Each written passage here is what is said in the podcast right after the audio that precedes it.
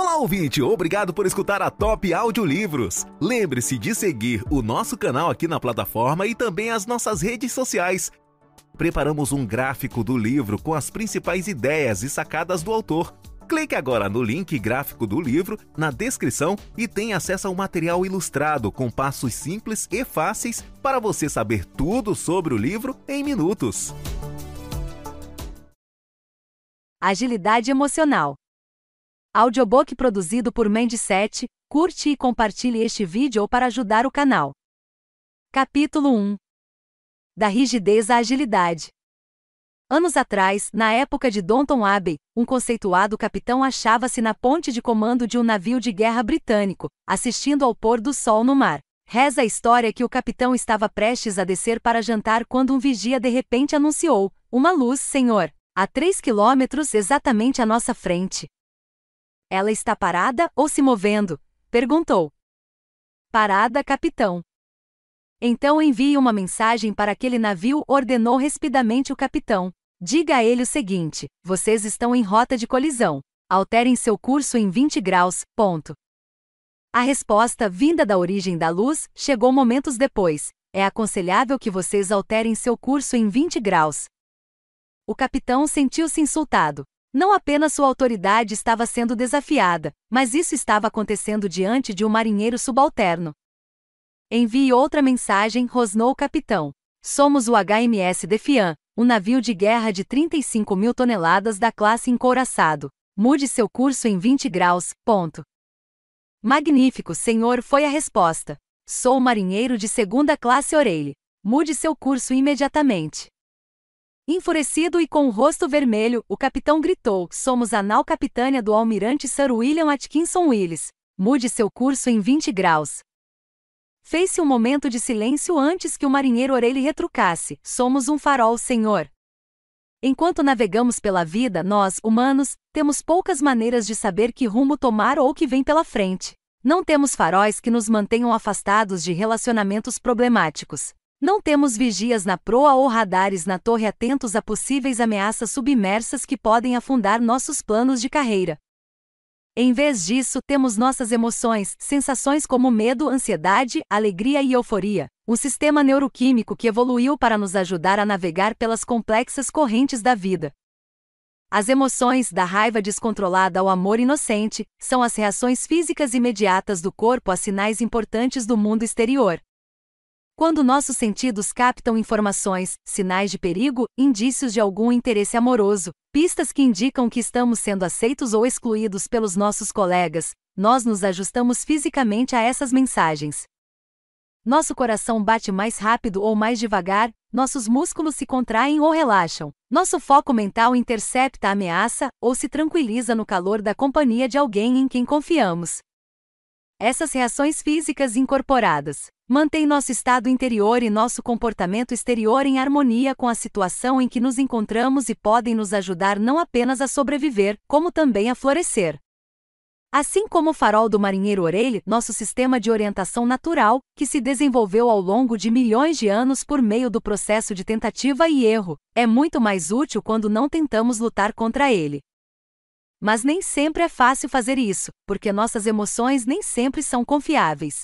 Em algumas situações, elas nos ajudam a penetrar por entre a dissimulação e o fingimento, funcionando como uma espécie de radar interno para nos fornecer uma interpretação mais precisa e perspicaz do que está de fato acontecendo em uma determinada situação.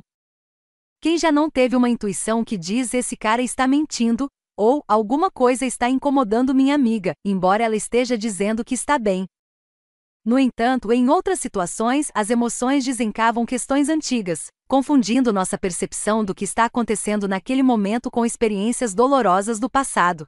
Essas poderosas sensações podem assumir completamente o controle, toldando o nosso julgamento e conduzindo-nos diretamente para as pedras.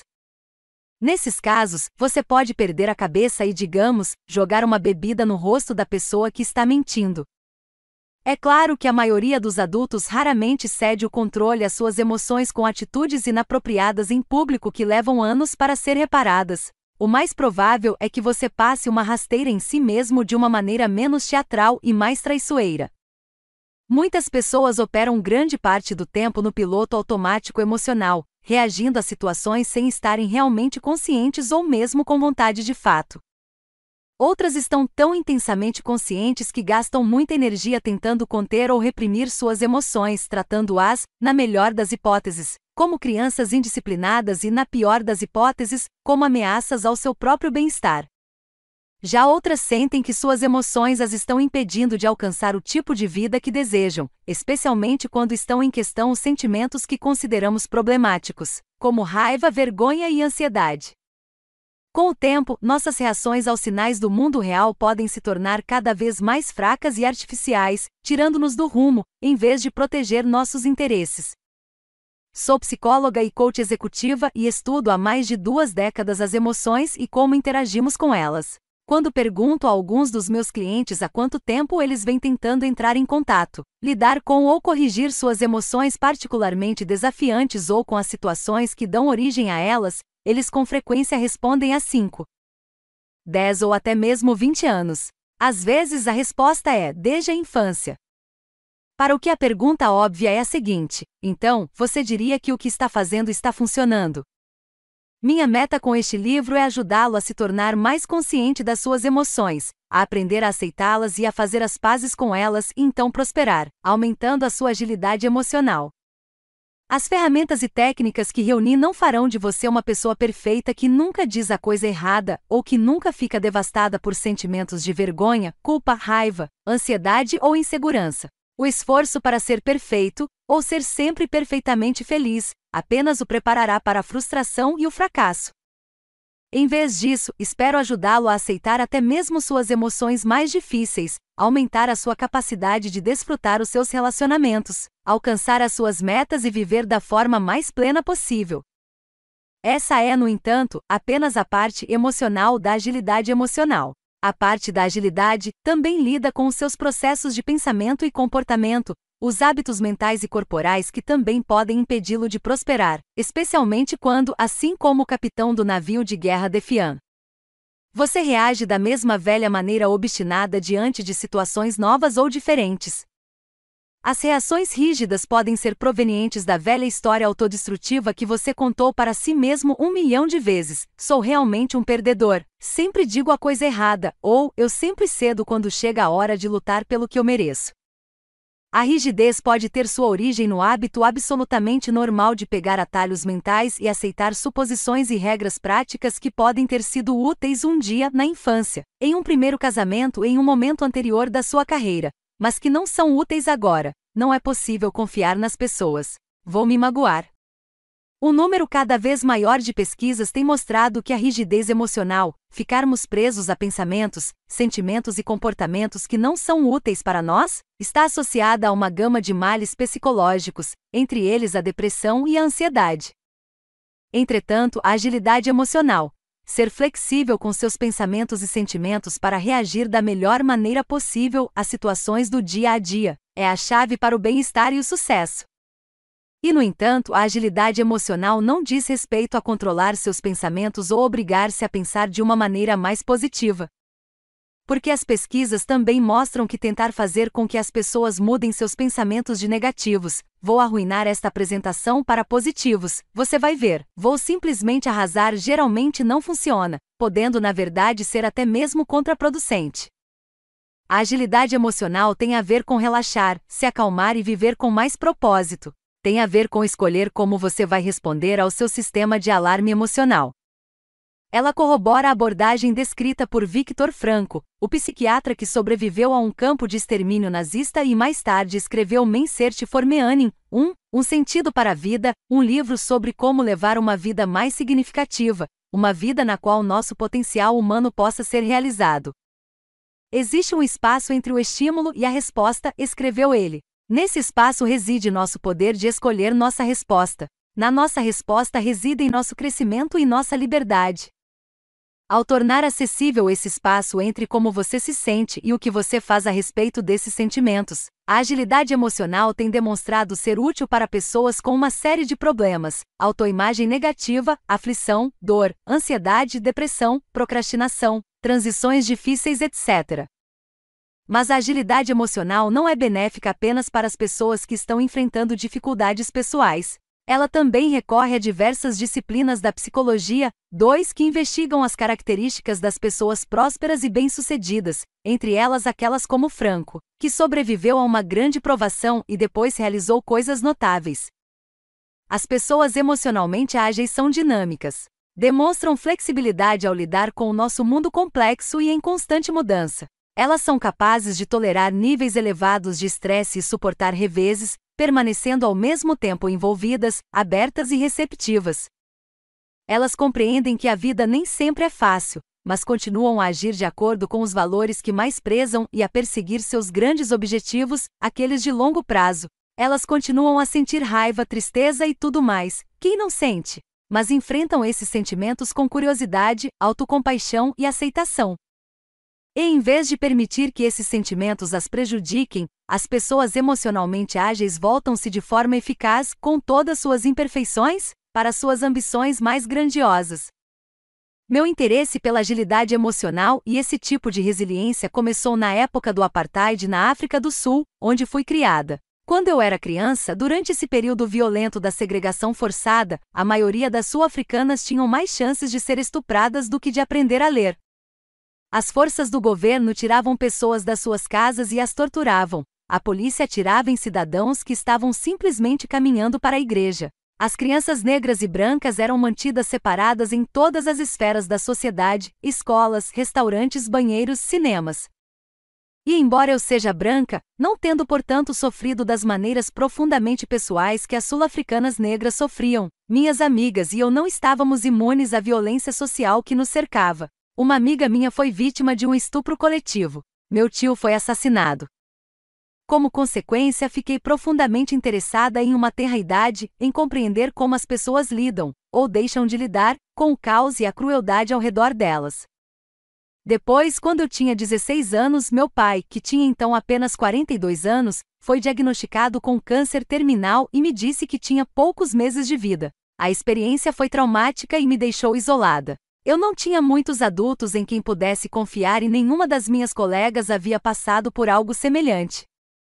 Felizmente, eu tinha uma professora de inglês muito dedicada que incentivava seus alunos a escreverem diários. Podíamos escrever a respeito de qualquer coisa que desejássemos, mas precisávamos entregar-lhe os diários todas as tardes para que ela pudesse responder. Em algum momento, comecei a escrever a respeito da doença do meu pai e posteriormente sobre a morte dele. Minha professora escreveu sinceras reflexões sobre minhas anotações e me fez perguntas sobre como eu estava me sentindo. Escrever no diário tornou-se um importante ponto de apoio para mim, e logo reconheci que a atividade estava me ajudando a descrever, processar e encontrar significado para as minhas experiências. Não diminuiu meu sofrimento, mas possibilitou que eu atravessasse o trauma. Também me mostrou o poder de enfrentar as emoções difíceis, em vez de tentar evitá-las, e colocou-me na trajetória profissional que sigo desde então. Felizmente, o apartheid é coisa do passado na África do Sul, e, embora a vida moderna dificilmente esteja livre de pesar e horror, a maior parte daqueles que estão lendo este livro vive sem a ameaça de violência e opressão institucionalizadas. No entanto, mesmo aqui na relativa paz e prosperidade dos Estados Unidos, onde resido há mais de uma década, muitas pessoas ainda têm dificuldade para lidar com os problemas e viver uma vida de qualidade. Praticamente todos que conheço estão extremamente estressados e sobrecarregados com as demandas da carreira, da família, da saúde, das finanças e de uma enorme quantidade de outras pressões pessoais ligadas a grandes questões sociais, como a economia instável, a rápida mudança cultural e uma interminável ofensiva de tecnologias disruptivas que nos perturbam a cada passo que damos. Nesse ínterim, executar múltiplas tarefas ao mesmo tempo, o motivo que encontramos para o fato de estarmos sobrecarregados e oprimidos, não nos traz nenhum alívio. Um estudo recente descobriu 3 que o efeito da execução de múltiplas tarefas sobre o desempenho das pessoas é na realidade comparável a dirigir embriagado. Outros estudos mostram que o estresse comum do dia a dia, 4. Como a marmita que precisa ser preparada de última hora. A bateria do celular que acaba exatamente quando você precisa participar de uma teleconferência decisiva. O trem que está sempre atrasado. A pilha de contas que se acumulam chega a envelhecer prematuramente as células cerebrais em até uma década. Meus clientes sempre me dizem que as demandas da vida moderna fazem com que eles se sintam imprensados, capturados e se debatendo como peixes no anzol. Eles querem fazer algo maior com suas vidas, como explorar o mundo, casar-se, terminar um projeto, ter sucesso no trabalho, abrir um negócio, ter mais saúde e desenvolver relacionamentos sólidos com os filhos e outros membros da família. No entanto, suas rotinas diárias não os aproximam da realização desses desejos, estão na verdade em total desarmonia com eles. Mesmo quando se esforçam para encontrar e abraçar o que é certo para si mesmos, ficam aprisionados não apenas por suas realidades práticas, mas também por seus pensamentos e comportamentos autodestrutivos. Além disso, meus clientes que são pais estão sempre preocupados com os efeitos desse estresse e a forma como isso sobrecarrega seus filhos. Se já houve alguma vez uma época para nos tornarmos emocionalmente mais ágeis, essa época é agora. Quando o chão está constantemente se movendo sob nossos pés, precisamos ser ágeis para evitar o fracasso completo. Rígido ou ágil? Quando eu tinha cinco anos, decidi fugir de casa. Fiquei aborrecida com meus pais por alguma razão, não consigo me lembrar o que era, e me lembro de ter pensado que fugir era a única coisa sensata a se fazer. Arrumei cuidadosamente uma pequena bolsa, peguei um pote de manteiga de amendoim e um pouco de pão na dispensa, vesti meu adorado tamanco de joaninha e parti em busca da liberdade. Morávamos perto de uma via movimentada em Joanesburgo, e meus pais sempre haviam martelado na minha cabeça que eu nunca, em nenhuma circunstância, deveria atravessar a rua sozinha. Quando me aproximei da esquina, compreendi que não seria possível prosseguir em direção ao grande mundo lá fora. Atravessar a rua era uma proibição absoluta, inquestionável. Assim sendo, eu fiz o que qualquer criança obediente de cinco anos que estivesse fugindo de casa faria: andei em volta do quarteirão, muitas e muitas vezes. Quando finalmente voltei para casa depois da minha dramática fuga, eu tinha ficado dando voltas no mesmo quarteirão durante horas, passando repetidamente na frente do portão da minha casa. Todos fazemos isso de uma forma ou de outra. Andamos, ou corremos, repetidamente em volta dos quarteirões das nossas vidas, obedecendo a regras que são escritas, implícitas ou simplesmente imaginárias, presos ao costume de ser e fazer coisas que não nos são úteis. Digo com frequência que agimos como brinquedos de corda, indo repetidamente de encontro às mesmas paredes sem perceber que pode haver uma porta aberta bem à nossa esquerda ou à nossa direita. Mesmo quando reconhecemos que estamos presos e que precisamos de ajuda, as pessoas a quem recorremos, familiares, amigos, chefes atenciosos, terapeutas, nem sempre nos são de grande auxílio. Eles têm os seus próprios problemas, limitações e preocupações. Nesse meio tempo, nossa cultura consumista vende a ideia de que podemos controlar e corrigir quase todas as coisas que nos incomodam e que devemos jogar fora ou substituir aquelas que não podemos controlar. Infeliz em um relacionamento? Procure outro. Não é produtivo bastante? Há um aplicativo para isso. Quando não gostamos do que está acontecendo no nosso mundo interior, aplicamos o mesmo raciocínio. Saímos para fazer compras, trocamos de terapeuta ou decidimos corrigir nossa própria infelicidade ou insatisfação simplesmente pensando de uma maneira positiva. Lamentavelmente, nada disso funciona muito bem. Tentar corrigir pensamentos e sentimentos incômodos nos torna improdutivamente obcecados por eles. Tentar sufocá-los pode provocar um leque de danos que vão da atividade improdutiva a uma série de dependências supostamente reconfortantes. E tentar transformá-los de negativos em positivos é uma maneira quase infalível de nos sentirmos pior. Muitas pessoas recorrem a livros ou cursos de autoajuda para lidar com suas emoções, mas muitos desses programas interpretam a autoajuda de um modo completamente errado. Aqueles que apregoam o pensamento positivo estão particularmente incorretos. Tentar impor pensamentos felizes é muito difícil, ou até mesmo impossível, porque poucas pessoas conseguem simplesmente desligar os pensamentos negativos e substituí-los por outros mais agradáveis. Além disso, esse conselho deixa de levar em consideração uma verdade fundamental: suas supostas emoções negativas estão frequentemente trabalhando a seu favor.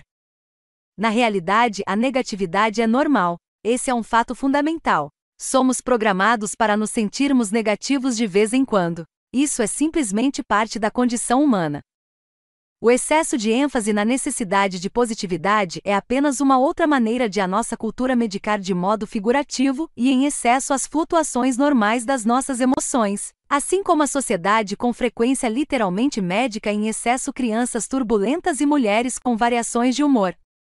Ao longo dos últimos 20 anos em que dei consultas, pratiquei o coaching e fiz pesquisas. Testei e refinei os princípios da agilidade emocional para ajudar muitos clientes a alcançar objetivos importantes em suas vidas. Entre esses clientes estão mães sentindo-se encurraladas, lutando para manter as coisas estáveis enquanto tentam conciliar a família e o trabalho. Embaixadores das Nações Unidas que batalham para levar a imunização para crianças em países hostis, líderes de complexas corporações multinacionais, e pessoas que simplesmente sentem que a vida tem mais a oferecer. Há relativamente pouco tempo publiquei, 5. Algumas das constatações desse trabalho em um artigo que foi publicado na revista Harvard Business Review. Descreve nele como quase todos os meus clientes, além de mim mesma, tendem a ficar presos a rígidos padrões negativos, Tracei então um modelo para desenvolver uma maior agilidade emocional destinada a nos libertar desses padrões e realizar mudanças bem-sucedidas e duradouras. O artigo permaneceu na lista dos mais populares da revista durante meses. Em um breve espaço de tempo, quase 250 mil pessoas fizeram o download dele, o mesmo número da circulação total da revista Harvard Business Review impressa. O artigo foi anunciado pela publicação como a ideia de gestão do ano e aproveitado por diversas publicações, entre elas Wall Street Journal, Forbes e Fast Company. Os editores descreveram a agilidade emocional como a próxima inteligência emocional, uma grande ideia que muda a maneira como a sociedade pensa a respeito das emoções. Não estou trazendo isso à baila para me autopromover, e sim porque a reação ao artigo fez com que eu compreendesse que a ideia tinha atingido um ponto sensível, ao que tudo indica, milhões de pessoas estão buscando um caminho melhor. Este livro contém uma versão consideravelmente expandida e ampliada da pesquisa e dos conselhos que ofereci no artigo da Harvard Business Review. Mas antes que entremos nos fundamentos, vou apresentar uma síntese do quadro global para que você possa visualizar para onde estamos indo. A agilidade emocional é um processo que permite que você permaneça no momento, mudando ou mantendo seu comportamento de modo a viver de maneiras que se harmonizem com suas intenções e seus valores. O processo não envolve desconsiderar as emoções e os pensamentos incômodos, e sim encará-los de uma maneira relaxada, enfrentá-los com coragem e compaixão, e depois deixá-los para trás para fazer com que coisas importantes aconteçam na sua vida. O processo de adquirir agilidade emocional se desdobra em quatro movimentos essenciais. Olhar de frente. Woody Allen declarou certa vez que 80% do sucesso envolve simplesmente dar as caras. No contexto deste livro, dar as caras, ou olhar de frente, significa enfrentar voluntariamente seus pensamentos, emoções e comportamentos com boa vontade, curiosidade e gentileza, Alguns desses pensamentos e emoções são válidos e apropriados ao momento que você está vivendo. Outros são velhos fragmentos imobilizados na sua psique, como aquela música da Beyoncé que você vem tentando tirar da cabeça há várias semanas. Em ambos os casos, quer sejam reflexos precisos da realidade ou distorções prejudiciais, esses pensamentos e emoções são uma parte daquilo que somos, e podemos aprender a trabalhar com eles e seguir em frente. Afastar-se.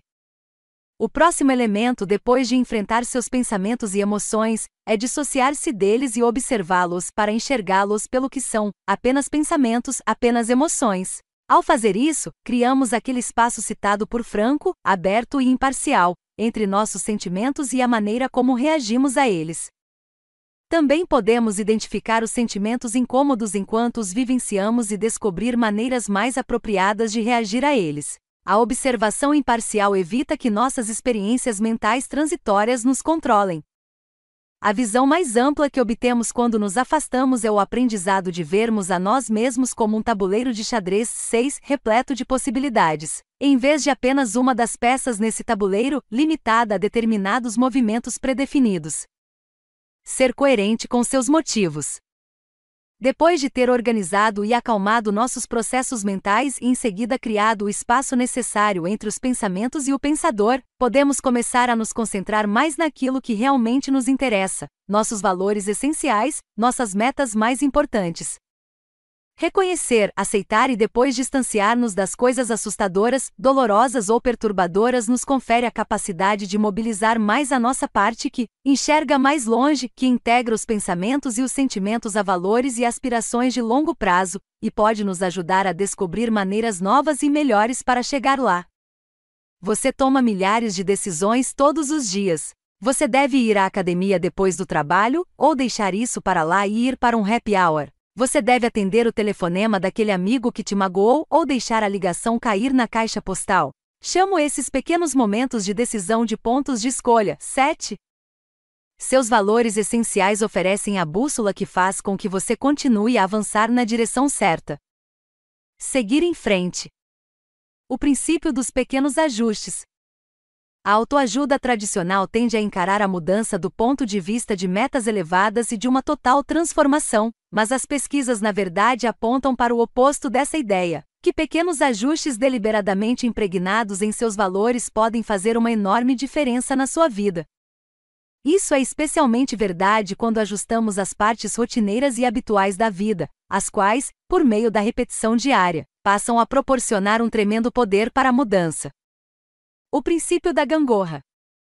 Uma ginasta de nível internacional faz com que movimentos difíceis pareçam fáceis por causa da sua agilidade e dos músculos bem desenvolvidos do seu tronco, seu centro. Quando alguma coisa desequilibra, seu centro ajuda a corrigir-se. No entanto, para competir no nível mais elevado, ela precisa continuar a se forçar para ir além da sua zona de conforto e fazer movimentos cada vez mais difíceis, nós também precisamos encontrar o equilíbrio perfeito entre o desafio e a competência de maneira a não ficar nem complacentes nem aturdidos e sim estimulados. Olá, ouvinte! Obrigado por escutar a Top Audiolivros. Lembre-se de seguir o nosso canal aqui na plataforma e também as nossas redes sociais.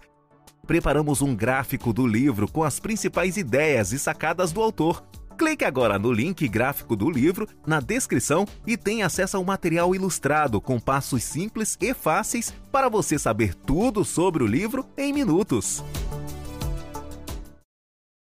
Entusiasmados e revigorados pelos desafios, a executiva Sarah Blackelly, fundadora da marca de lingeries modeladoras Spanx, 8, e que já ostentou o título de mais jovem bilionária do mundo a vencer pelo próprio esforço, descreve como todas as noites, na mesa do jantar, seu pai perguntava: Então, me diga como você fracassou hoje. A pergunta não tinha a intenção de desmoralizá-la.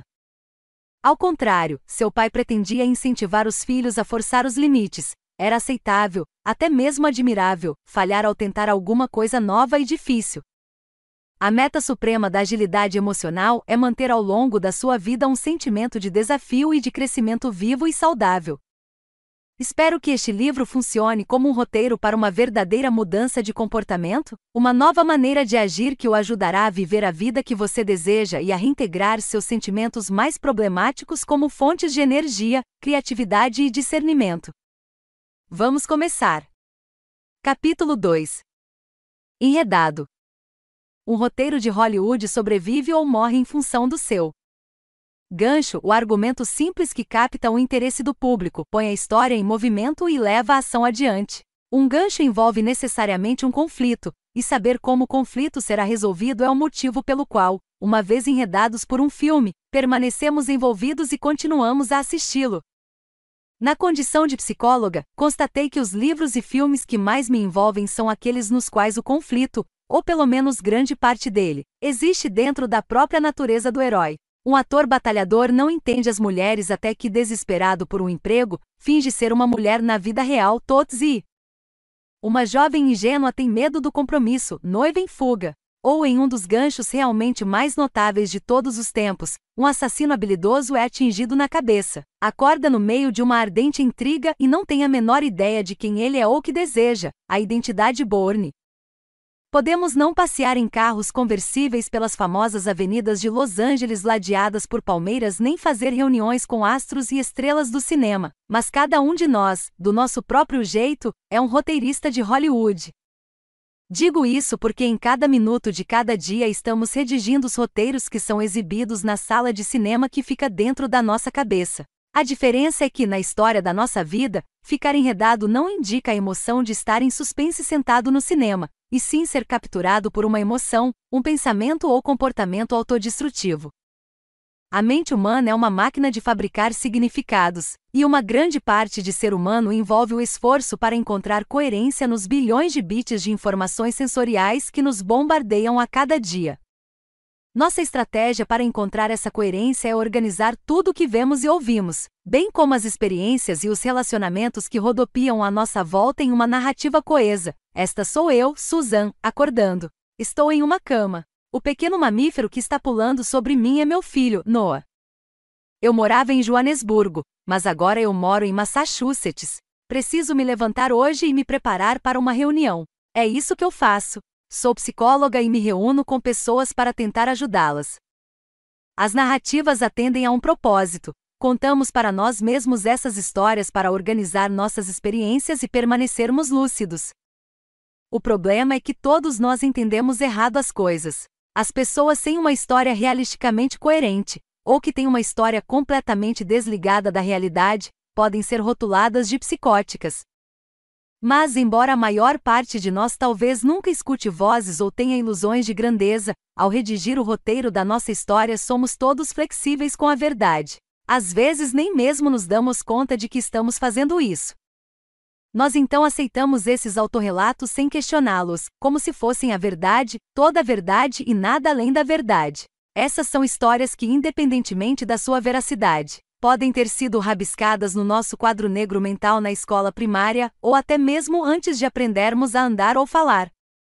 Engatinhamos nessas fábulas e deixamos que uma frase ou um parágrafo, que pode ter surgido há 30 ou 40 anos e nunca ter sido objetivamente testado e verificado, represente a totalidade da nossa vida. Existem tantos desses cenários confusos quanto existem pessoas. Meus pais se divorciaram logo depois que eu nasci, e por isso sou responsável pelo fato de minha mãe ser alcoólatra. Eu era um introvertido em uma família onde todos eram extrovertidos, e é por isso que ninguém me ama ad infinitum. Também criamos diariamente essas histórias em uma escala menor. Eu sei que já fiz isso. Eis um exemplo: há alguns anos, um colega me informou casualmente em um recado na minha caixa postal que ia pegar emprestado. Outra palavra seria roubar, um conceito meu para usar como título do seu livro que em breve seria publicado. Ele esperava que eu não me importasse, disse ele, sem pedir permissão e sim calmamente declarando o fato. É claro que eu me importava. Ele estava usando meu conceito, conceito que eu mesma planejava usar. Amaldiçoei o dia em que irrefletidamente mencionei a ideia para ele em uma conferência. Mas o que eu poderia fazer? Profissionais não podem sair por aí gritando uns com os outros. Enterrei minha raiva e fiz o que praticamente qualquer pessoa faria. Telefonei para o meu marido para desabafar. Mas meu marido, Anthony, é médico e ao atender o telefone, disse o seguinte: Suzy, não posso conversar. Estou com um paciente na sala de cirurgia esperando por uma intervenção de emergência.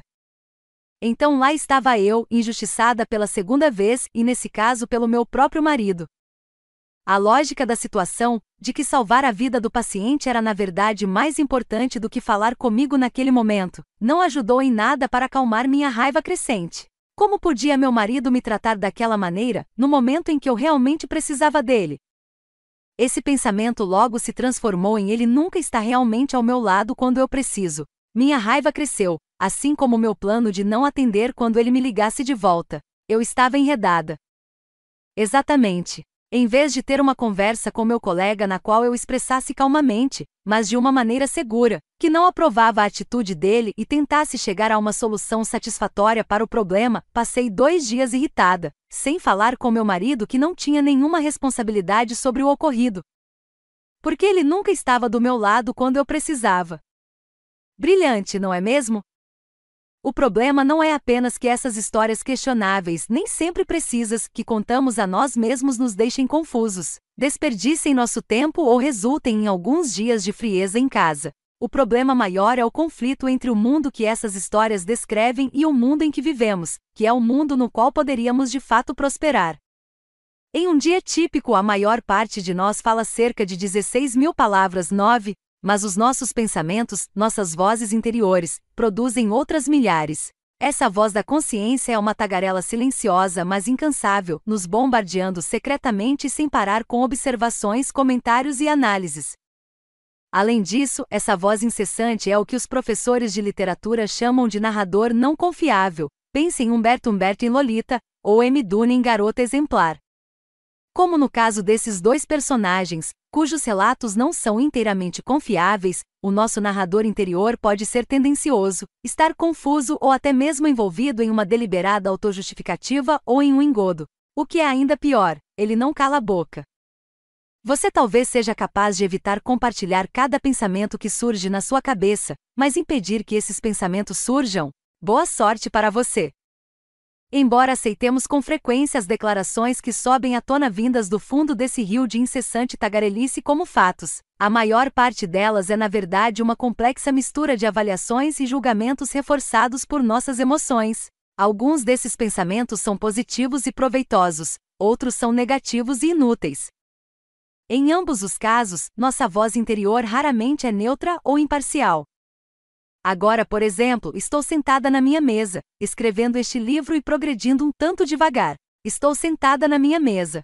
Este é um pensamento simples baseado em um fato. Estou escrevendo um livro, também é. E escrevo devagar, também.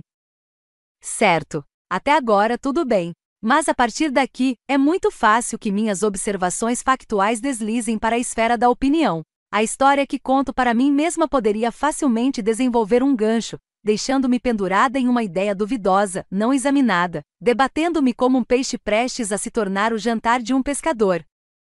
Escrevo devagar demais é a avaliação autocrítica que pode rapidamente acompanhar. Sou uma escritora lenta. Outra, sou mais lenta do que a maioria dos outros escritores, transforma em uma comparação o pensamento baseado em um fato. Estou ficando atrasada, adiciona um elemento de ansiedade. E então vem o julgamento condenatório para resumir tudo isso. Venho enganando a mim mesma a respeito do quanto sou capaz de escrever antes do prazo final. Por que não consigo ser sincera comigo mesma? Estou acabada.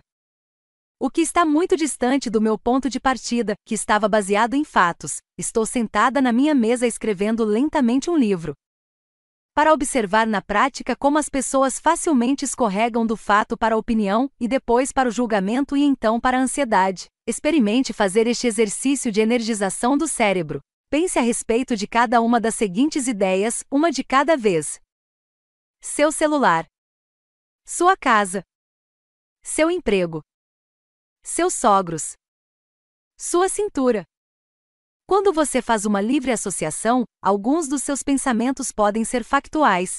Jantei com meus sogros na semana passada, ou tenho que entregar um projeto na segunda-feira. Mas observe agora a rapidez com que as seguintes opiniões, avaliações, comparações e preocupações irritantes se insinuam. Meu celular está desatualizado. Preciso comprar outro com urgência. Minha casa está sempre uma bagunça. Meu emprego me deixa completamente estressado. Meus sogros mimam demais as crianças. Minha cintura, realmente preciso voltar a fazer aquela dieta.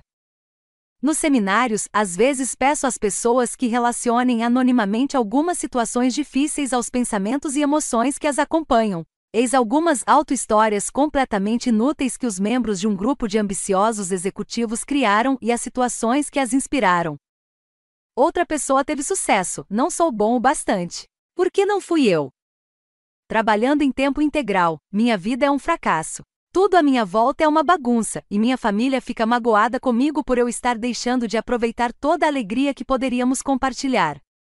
Realizando uma tarefa difícil, por que estou levando tanto tempo para fazer isto? Se eu tivesse algum talento, conseguiria terminar mais rápido.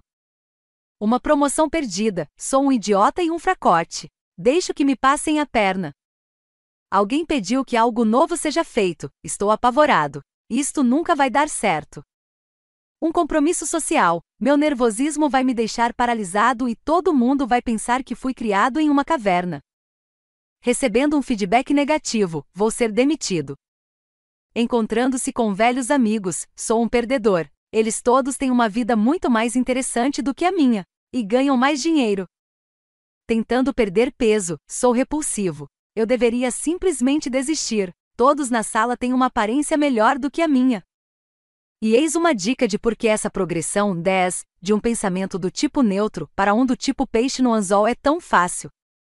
Vamos passear no bosque enquanto 11 underline underline underline underline underline underline underline underline underline underline underline underline underline underline.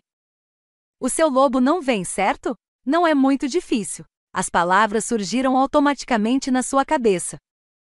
O que faz com que seja quase inevitável que fiquemos enredados é que muitas das nossas respostas são tão automáticas quanto a do exemplo acima. O gancho é geralmente uma situação que você encontra no seu dia a dia. Pode ser uma conversa difícil com seu chefe, uma situação com um parente que está deixando você apreensivo, uma apresentação próxima, uma discussão com sua cara metade a respeito de dinheiro. O boletim insatisfatório de um filho, ou talvez apenas o trânsito habitual na hora do rush.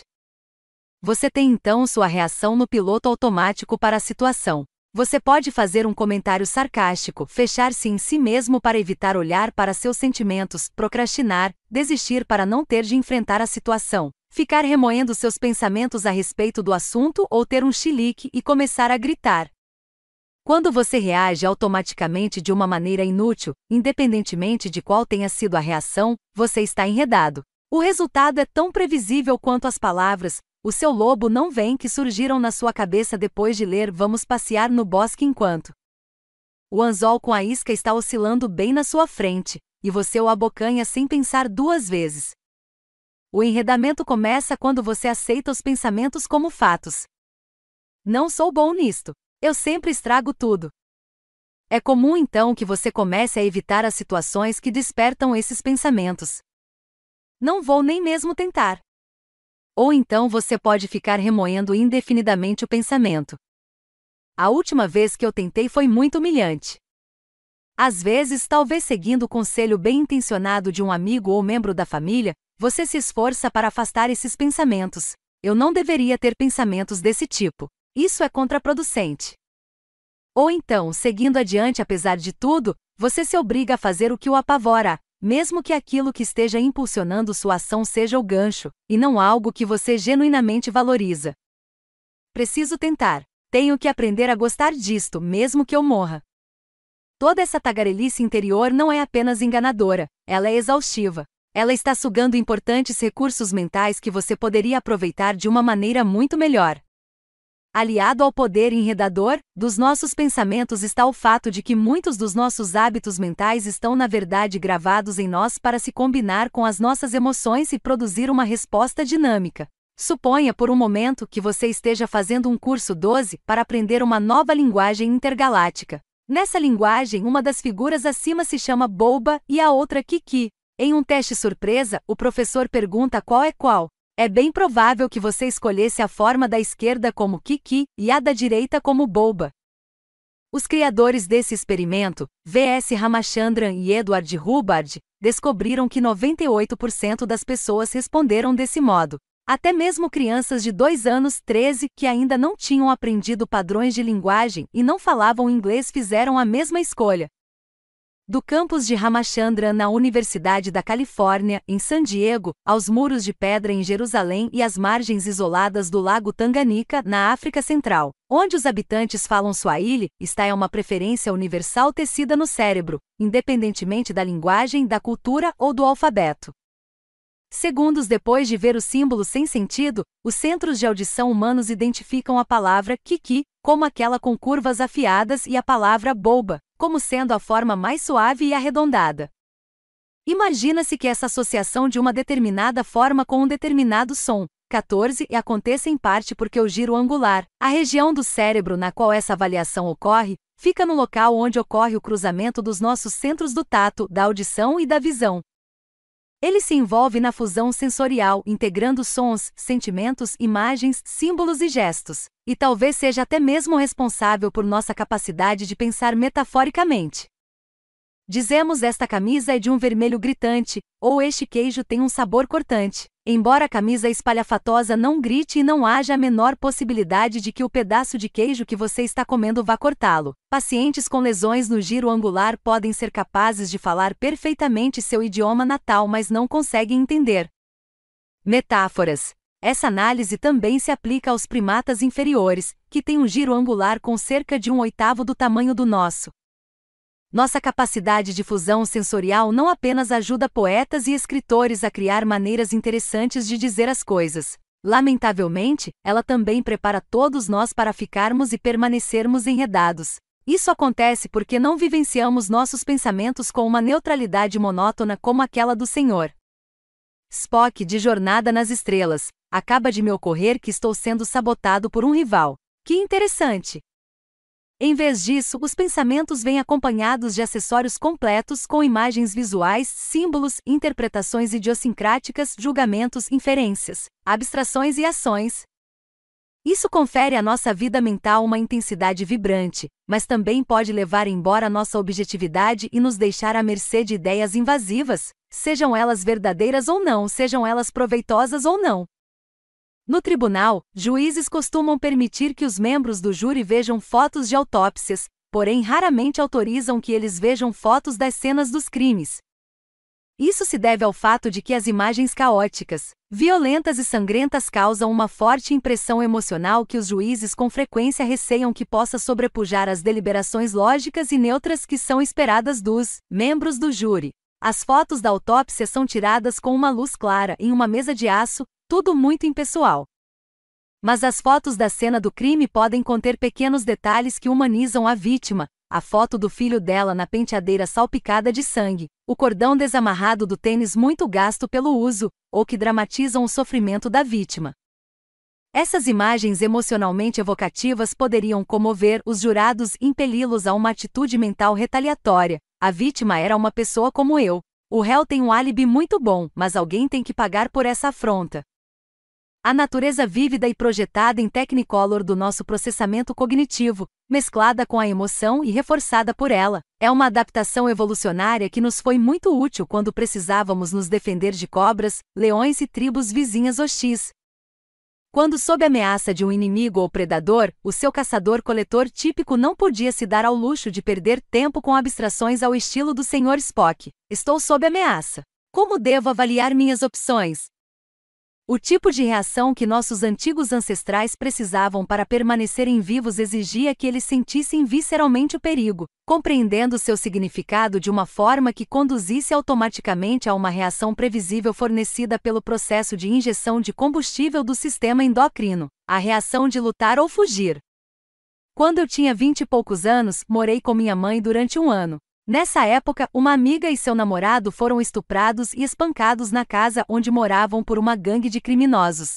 Os bandidos invadiram a casa quando eles saíram para jantar e lá ficaram até que eles voltassem. Como eu já havia mencionado, crimes horríveis como este eram extremamente comuns em Joanesburgo. Depois que isso aconteceu, fiquei mais tensa do que nunca. Certa noite, eu me perdi voltando para casa de carro por um caminho que não conhecia muito bem e acabei indo parar em um bairro muito perigoso. Quando me localizei e achei o caminho correto, comecei a achar que estava sendo seguida. Quando cheguei em casa, não consegui ver ninguém. Entrei e fechei a porta, planejando voltar mais tarde para o carro para pegar minha bagagem. Cerca de meia hora depois, quando saí de casa e caminhei em direção ao carro, tudo parecia bem. Ouvi então um som gutural e levantei os olhos. Vi dois homens avançando na minha direção com armas em punho. Minhas emoções, que estavam à flor da pele por causa do medo que eu experienciara nas horas anteriores, aliadas à lembrança do ataque sofrido por meus amigos, fizeram com que eu começasse imediatamente a gritar. Blasfêmias estridentes, exuberantes e agressivas escaparam da minha boca. Não sou puritana, mas acredite que elas eram baixas demais para serem repetidas aqui, os homens, pegos desprevenidos, olharam para mim também apavorados. Posso apenas imaginar o que estava passando pela cabeça deles, vendo aquela mulher louca gritando barbaridades. Eles então correram para os arbustos de onde tinham vindo e desapareceram. Até hoje sou grata à fusão sensorial do meu cérebro: ver, recordar, sentir, ouvir e reagir, tudo ao mesmo tempo. Essa incrível facilidade para fundir sensações, contudo, também nos predispõe a ficar enredados, no mundo de hoje, felizmente, quase todos os nossos problemas, até mesmo a maior parte das coisas que nos ameaçam, são vagos e de longo prazo. Não se trata de ah, uma cobra, e sim de será que estou segura no meu emprego? Ou será que vou conseguir me aposentar com um rendimento suficiente? Ou Será que as notas da minha filha na escola estão começando a cair porque ela está obcecada pelo Petersen, aquele garoto desprezível? Mas por causa das emoções associadas, nossos pensamentos, até mesmo os cenários mais tranquilos do dia a dia projetados na nossa cabeça, um casal que está envelhecendo, uma menina do ensino médio apaixonada, tornam-se gatilhos que podem desencadear reações no piloto automático de grande ansiedade, apreensão e o sentimento de uma ameaça imediata. Eis como um pensamento aleatório pode se transformar em um gancho persistente. Tagarela interior mais fusão de pensamentos em Technicolor mais clima. Emocional igual enredado. Hum, tudo começa quando prestamos atenção ao nosso tagarela. Interior. Há vários dias não dedico um tempo à minha filha Jane. Não fico perto dela o bastante. Preciso estar com ela com mais frequência. Mas como vou arrumar tempo para isso se há tanto o que fazer no trabalho? Simplesmente não posso continuar assim. Michelle Smith parece ter tempo para viver momentos especiais com a filha dela. Ela é tão boa mãe. Ela realmente sabe definir suas prioridades. O que há de errado comigo? Eu faço tudo errado. 2. Graças à fusão de pensamentos em Technicolor, a tagarelice se mistura com lembranças, imagens e símbolos. Olhe só para minha filhinha. Ela está crescendo tão rápido. Eu quase consigo sentir o cheiro do lanche que minha mãe preparava para mim quando eu voltava da escola. Eu deveria cozinhar comidinhas gostosas para Jane. Já posso vê-la formada no ensino médio e saindo de casa com aquele desprezível Rick Peterson. E me odiando. Por que este cliente está me enviando um e-mail de trabalho no sábado? Vou repreendê-lo seriamente para que ele veja o que é bom. E não, Jane. Não posso sair com você para fazer compras. Que parte de tenho que trabalhar você não entende? 3. Adicione o clima emocional. Não posso acreditar que acabo de ser ríspida assim com minha filha adorada. Estou me sentindo tão culpada. Vou morrer sozinha porque minha filha me odeia. Eu gostava do meu emprego, mas agora o detesto. Ele está me afastando da minha família. Sou um terrível e desprezível fracasso. Minha vida é um desperdício. O clima emocional é apenas um dos muitos efeitos especiais que conferem um poder tão enorme aos roteiros que escrevemos para dar significado e coerência às nossas vidas, mesmo quando a trama é pura ficção. O poeta John Milton resumiu isso no século XVII, XV e a mente é seu próprio lugar e por si mesma, pode tornar o inferno um céu e o céu um inferno. E no entanto, no mundo dos aforismos vigorosos, há também se desejos fossem asas, os porcos voariam. Isso quer dizer que sim, de fato, a mente cria seu próprio universo, mas também que não. Não podemos resolver nossos problemas apenas por meio de afirmações e pensamentos positivos. E o fato é que as soluções típicas da nova era que colocam adesivos com faces sorridentes em cima dos nossos problemas podem, na verdade, agravá-los. Então, a pergunta para avançarmos é a seguinte: quem está no controle, o pensador ou o pensamento? Por outro lado, parte do nosso problema pode ser simplesmente a maneira como nossos pensamentos são processados. Pensando rápido e devagar. Em 1929, o pintor belga René Magritte causou sensação no mundo da arte com uma tela chamada La Trahison des Images, a traição das imagens. Você provavelmente já a viu. Um cachimbo flutua acima da legenda Ceci Inieste Pazuni Pipe. Tradução: Isto não é um cachimbo. A princípio você pode achar que o artista estava simplesmente sendo, digamos, um surrealista provocando o público com o absurdo. Mas a avaliação dele é na verdade uma narrativa de alerta a respeito de como processamos as informações e de como a maneira pela qual nossa mente avança, acelerada e usando atalhos pode às vezes fazer com que tiremos falsas conclusões de forma precipitada ou que fiquemos presos a padrões de comportamento cognitivos nocivos. Quando observamos a traição das imagens, estamos olhando para a tinta a óleo passada na tela com pincel de uma maneira que nos faz pensar em um cachimbo. Mas Margrit está absolutamente certo: não é um cachimbo. É uma representação bidimensional da ideia que fazemos de um cachimbo. E a única maneira pela qual você poderia fumá-lo seria rasgando a tela e formando um cachimbo de verdade com os pedaços. Do seu próprio jeito, Magritte estava dizendo que a imagem não é a coisa, ou, como declarou o filósofo Alfred Korzybski 16, o mapa não é o território. Os humanos adoram criar categorias mentais e depois encaixar nelas objetos, experiências e até mesmo pessoas. Se algo não se encaixa em uma categoria, vai para a categoria de coisas que não se encaixam. As categorias podem ser úteis, como quando você classifica ações da bolsa de valores como sendo de alto risco ou de baixo risco, o que torna mais fácil escolher investimentos que podem adequar-se aos seus objetivos financeiros. Mas quando ficamos excessivamente à vontade e habituados a rígidas categorias pré-existentes, estamos usando o que os psicólogos chamam de compromisso cognitivo prematuro, que é uma reação habitual e inflexível a ideias, coisas e pessoas e até mesmo a nós mesmos. Essas categorias rápidas e fáceis, bem como os julgamentos precipitados a que elas conduzem, são com frequência chamados de heurística, mas o termo regras práticas funciona igualmente bem. A heurística varia de proibições razoáveis 17, evito as entradas turcas típicas nos cafés de Istambul ao ar livre em agosto, a antolhos perniciosos, como preconceito racial ou de classe e atitudes autolimitantes que roubam a nossa diversão, como não sei dançar.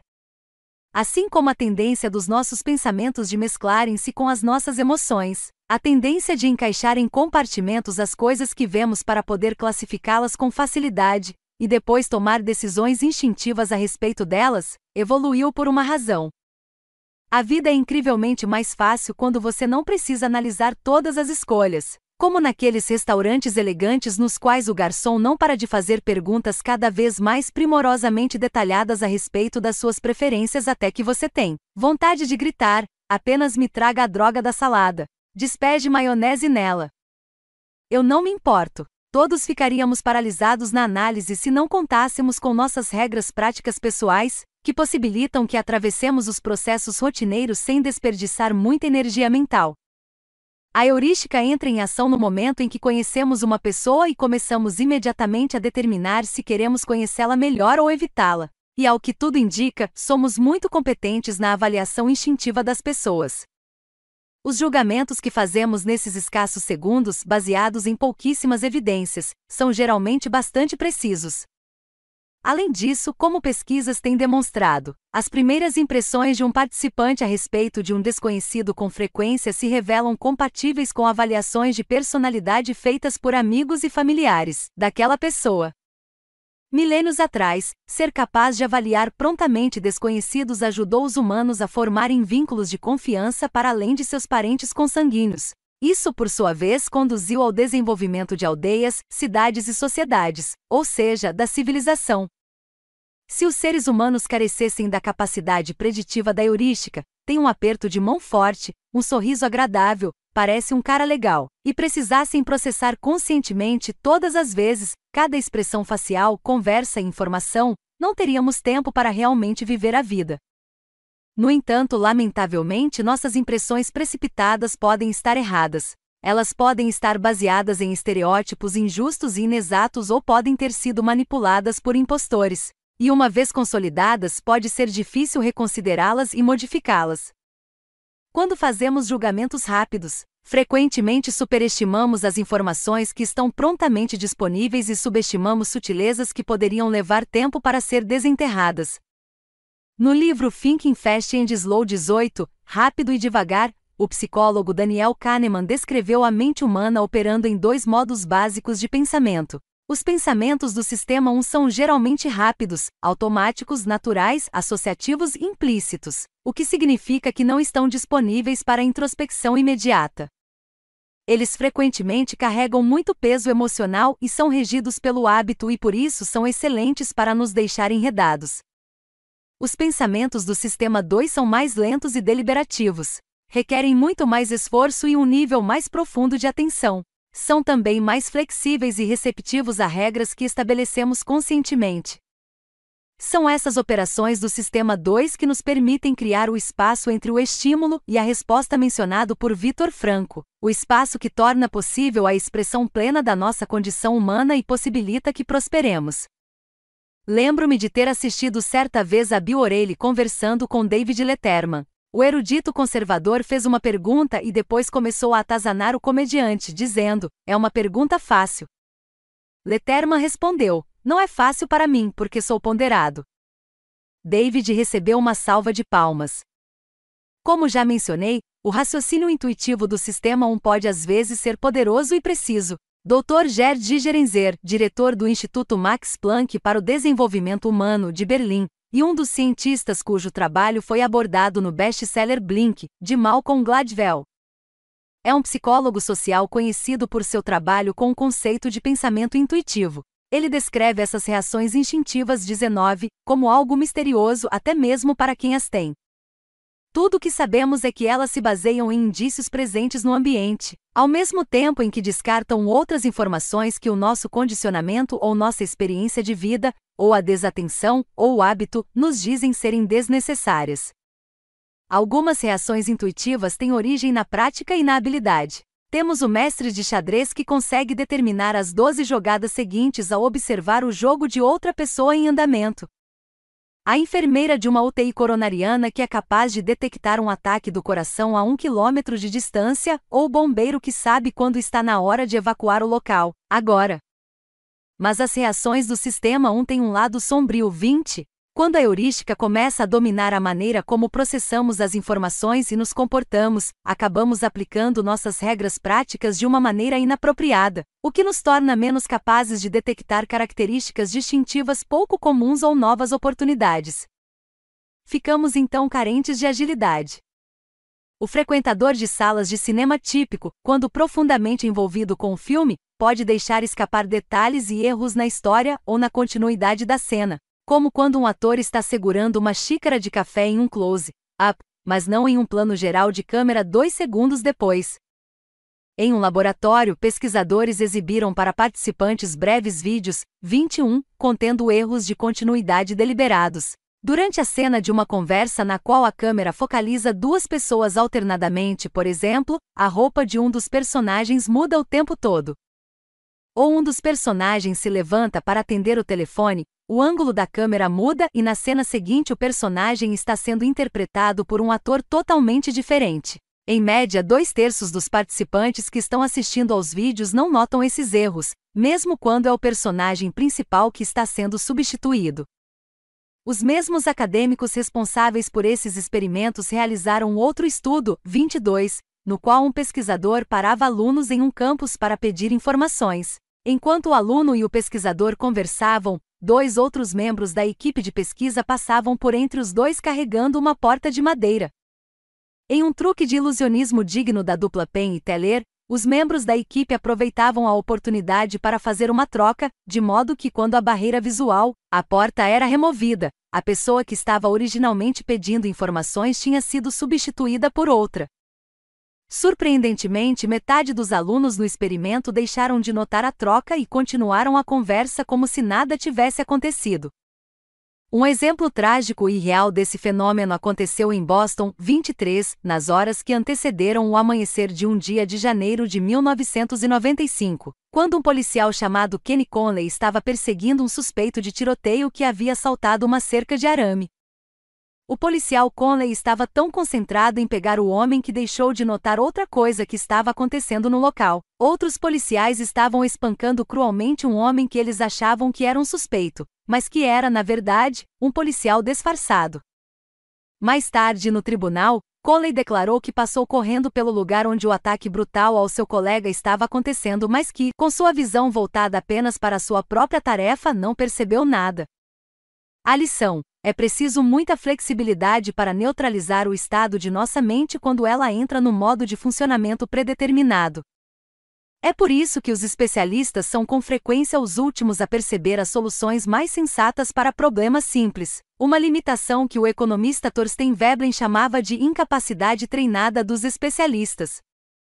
A confiança inflada leva os veteranos a desconsiderar informações contextuais, e quanto mais familiarizado um especialista está com um tipo de problema particular, maior a probabilidade de que ele retire uma solução pré-fabricada do seu banco de memória em vez de responder ao caso específico que tem diante de si. Em outro estudo, foi solicitado a profissionais de psicologia que assistissem a uma entrevista 24, realizada com uma pessoa, Alguns participantes foram informados de que o entrevistado era um candidato a um emprego e outros receberam a informação de que era um paciente psiquiátrico. Os clínicos foram instruídos a aplicar o seu know-how para avaliar o entrevistado. Quando acreditavam que este último estava se candidatando a um emprego, os profissionais o caracterizavam como normal e relativamente bem ajustado, no entanto, quando eram informados de que ele era um paciente.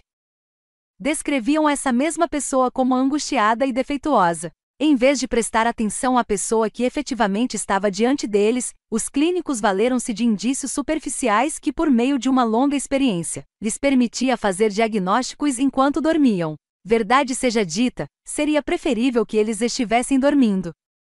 Em geral, os especialistas, ou as pessoas que são altamente conceituadas em qualquer área, ficam frequentemente enredados na sua própria presunção, no entanto, às vezes, o status ou a realização em uma esfera não tem nenhuma relevância em outra.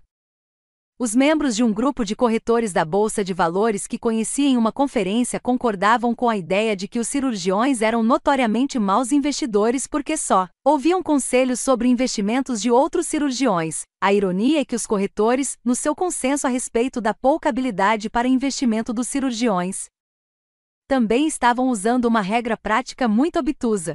E o COR, nos retiros corporativos de desenvolvimento do espírito de equipe realizados em locais selvagens longe dos centros urbanos, com frequência partem do princípio de que devem estar no comando.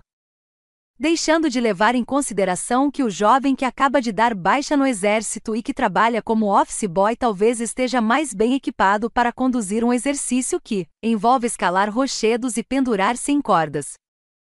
As pessoas enredadas em um modo específico de pensar ou de se comportar não estão realmente prestando atenção ao mundo como ele é. Elas são insensíveis ao contexto, seja ele qual for. Mais exatamente, elas estão vendo o mundo como elas mesmo organizaram, em categorias que podem ou não ter alguma coisa a ver com a situação em questão.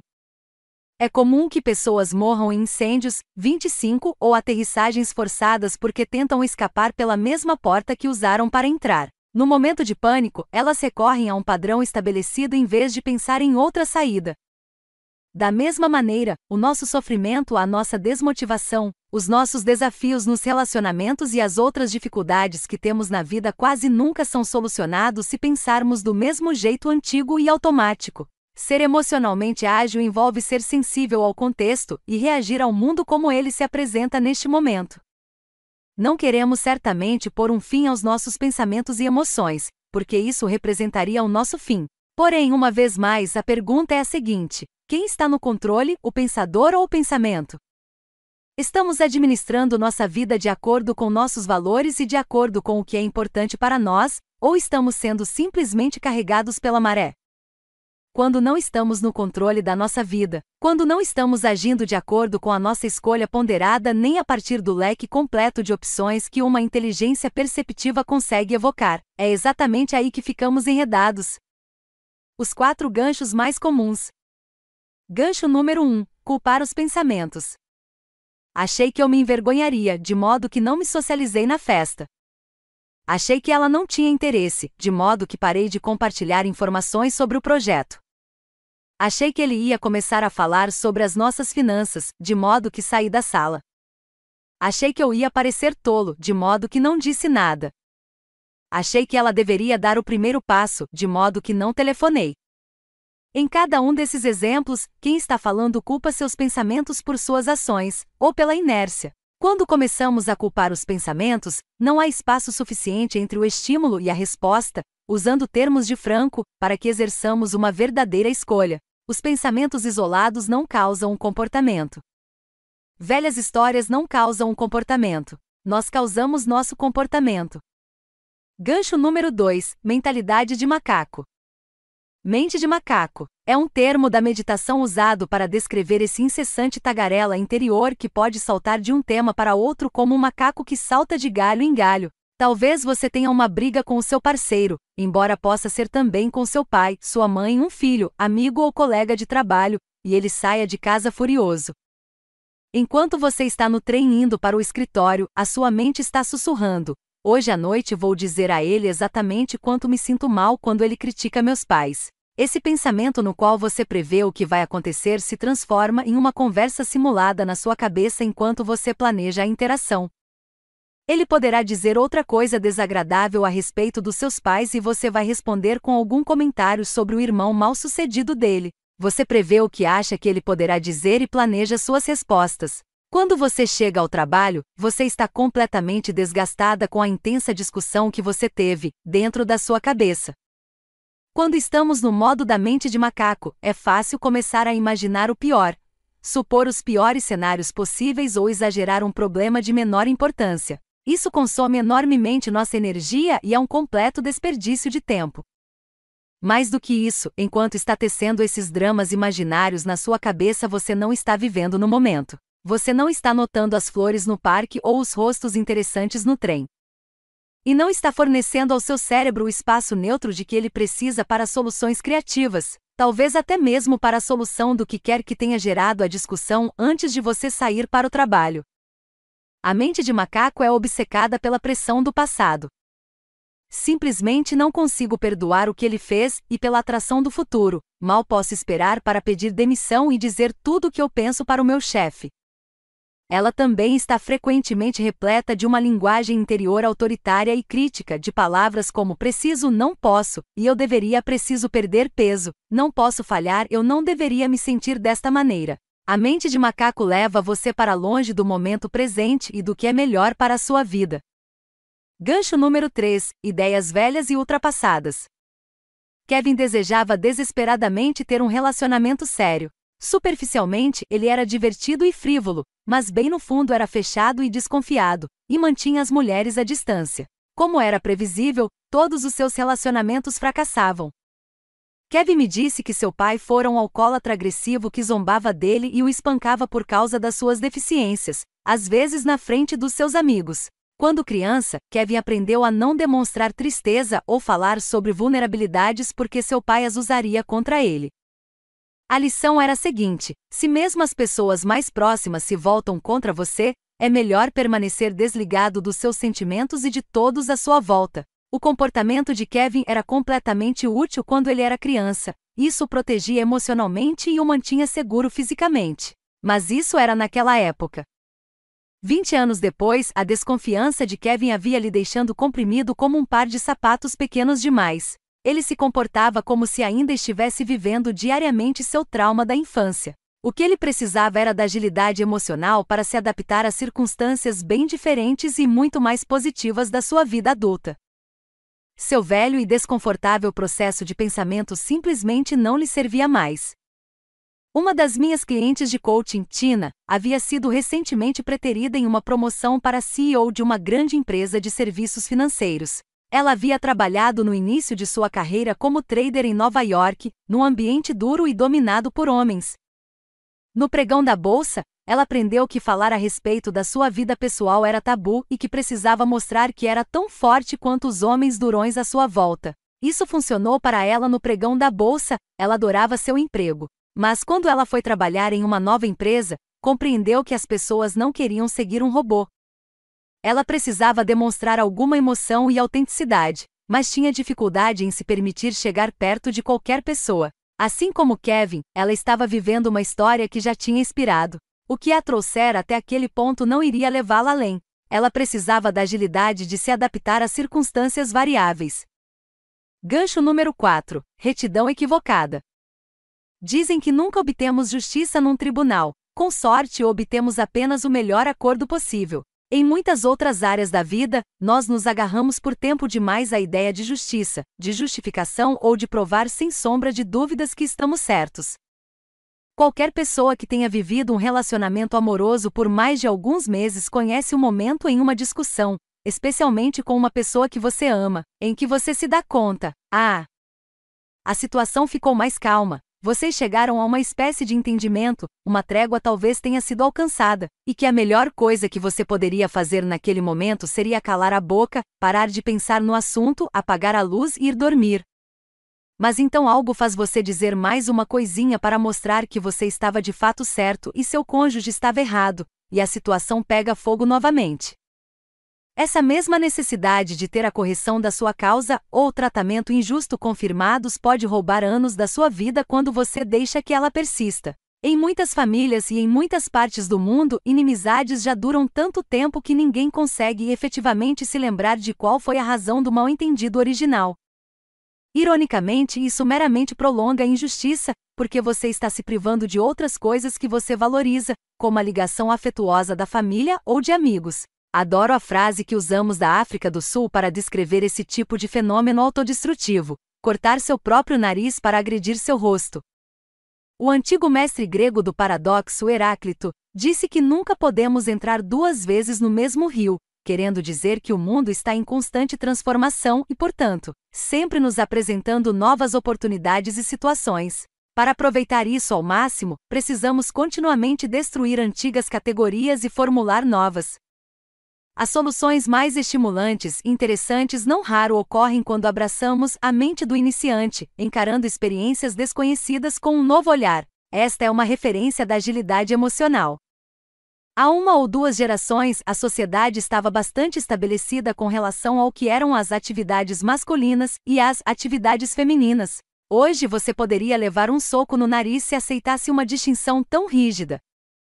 Da mesma forma, algumas pessoas tendem a classificar a si mesmas de forma rígida, deixando de reconhecer seu valor como indivíduo, considerando-se exclusivamente uma pessoa rica, uma pessoa gorda, um nerd ou um atleta universitário. Aprendemos há muito tempo que a autocategorização de esposa do Senhor Johnson era uma afirmação limitante e derrotista. Mas podemos dizer o mesmo de CEO, homem excepcional, melhor aluno da turma, ou até mesmo o zagueiro do melhor time de futebol. As coisas mudam.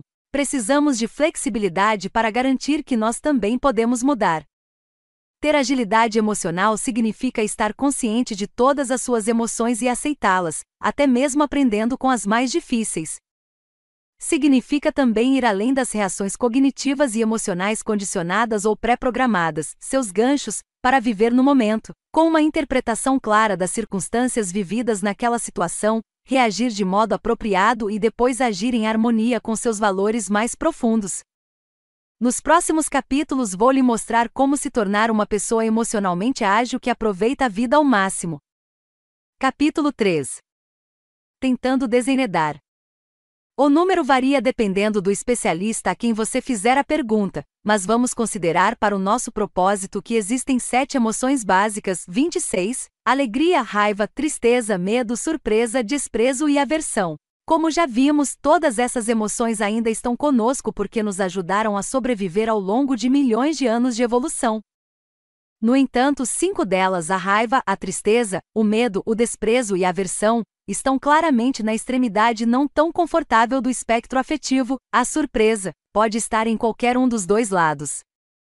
Qual o significado do fato de a maior parte das nossas emoções refletirem o lado sombrio da experiência humana? O fato de tantas emoções serem perturbadoras e, no entanto, suficientemente úteis para nos ajudar a sobreviver à seleção natural não significaria que até mesmo os sentimentos sombrios e penosos têm um propósito? Não seria então esse o motivo pelo qual não deveríamos tentar evitá-los e sim aceitá-los como uma parte útil, embora às vezes desconfortável, da nossa vida? Sim. Exatamente. Mas aprender a aceitar e conviver com todas as nossas emoções não é, de jeito nenhum, o que a maior parte de nós faz. Quase todos adotamos comportamentos padronizados que esperamos que possam rechaçar ou disfarçar nossos sentimentos negativos para que não tenhamos de enfrentá-los. Outros acomodam-se profundamente a esses sentimentos e enfrentam grandes dificuldades para vencê-los. Ou então tentamos lidar com as fases e emoções difíceis por meio do cinismo, da ironia ou do humor negro, recusando-nos a admitir que vale a pena levar alguma coisa a sério, mas, como dizia Nietzsche em uma tradução livre, uma piada é um epitáfio para uma emoção. Outros ainda tentam não dar atenção aos seus sentimentos e, nas palavras de um filósofo mais contemporâneo, Taylor Swift, desvencilhar-se deles. Quando tentamos nos desheredar simplesmente aniquilando nossos sentimentos, a verdadeira vítima é o nosso próprio bem-estar. Para verificar onde suas reações se encaixam no espectro dessas soluções não muito eficazes, veja como você se posiciona nos seguintes cenários. 1. Um, seu chefe faz uma mudança que o contraria. Sua reação mais provável é: A. Não dar atenção à raiva e à frustração. Isso vai passar com o tempo, e você tem outras coisas com que lidar. B. Pensar muito a respeito do que gostaria de dizer para seu chefe, ensaiando repetidamente na sua cabeça as frases vou dizer, e ele vai dizer. C. passar algum tempo pensando em por que a mudança o contraria fazer planos para discutir o assunto com seu chefe e depois voltar a trabalhar. 2. Seu filho de 3 anos deixa os brinquedos espalhados pelo chão. Você chega em casa depois de um duro dia de trabalho, tropeça neles e grita com o menino. Depois, a sua reação mais provável é a afastar a frustração, dizendo a si mesmo: está tudo bem, tive apenas um dia difícil. B. Criticar a si mesmo a noite inteira por ter gritado com seu filho, perguntando a si mesmo por que você sempre reage dessa maneira, e chegar à conclusão de que é o pior pai ou a pior mãe do mundo. C. Sentar-se com seu parceiro para falar sobre o seu dia, compreendendo que a reação que você teve com seu filho foi causada pela sua frustração com o seu chefe. Dar um abraço no seu filho, pedir desculpas e colocá-lo na cama. 3 você está passando por um doloroso fim de relacionamento. Você? A sai para beber com amigos para se distrair. Você pode até mesmo conhecer novas pessoas. Isso ajudará a atenuar a dor. B. Fica sentado em casa imaginando o que poderia ter feito de um jeito diferente. Porque seus relacionamentos nunca dão certo. C. Sente-se contrariado durante algum tempo. Escreve a respeito da experiência ou conversa com seus amigos e aprende com ela. Se você respondeu a para a maioria dessas questões, você é reprimido. As pessoas reprimidas tentam se desenredar pondo as emoções de lado e prosseguindo com a vida. Elas tendem a empurrar para longe sentimentos indesejados, porque esses sentimentos são desconfortáveis ou perturbadores, ou ainda porque acham que não serem sempre brilhantes e animadas é um sinal de fraqueza ou uma maneira infalível de afastar as pessoas. Se você é uma pessoa reprimida que detesta o trabalho, pode tentar afastar seus sentimentos negativos racionalizando e dizendo para si mesmo: pelo menos tenho um emprego. Se você for infeliz no seu relacionamento, pode mergulhar em um projeto que simplesmente precisa ser concluído. Se você está se perdendo na azáfama de cuidar dos outros, você pode pôr de lado a tristeza ou o estresse lembrando a si mesmo que seu dia chegará. Se você está liderando uma equipe cujos membros estão muito ansiosos a respeito de cortes no orçamento e de uma proposta de reestruturação, você talvez pise em ovos ao redor dessas pessoas por ter medo de abrir um balaio de gatos emocional. Com a ressalva da importante advertência de que as pessoas nem sempre se comportam de acordo com as normas de gênero encontradas nos resultados das pesquisas, Geralmente não é nenhuma surpresa para os meus clientes quando lhes digo que os homens tendem a se reprimir mais do que as mulheres. 27. Quando comecei a estudar psicologia na década de 1990, parecia haver uma indústria artesanal produzindo livros que exploravam as diferenças de gênero no que se refere ao estilo emocional. Mear From Mars, Women are from Venus, Homens são de Marte, Mulheres são de Vênus, escrito pelo orientador de relacionamentos John Gray, vendeu 10 milhões de exemplares.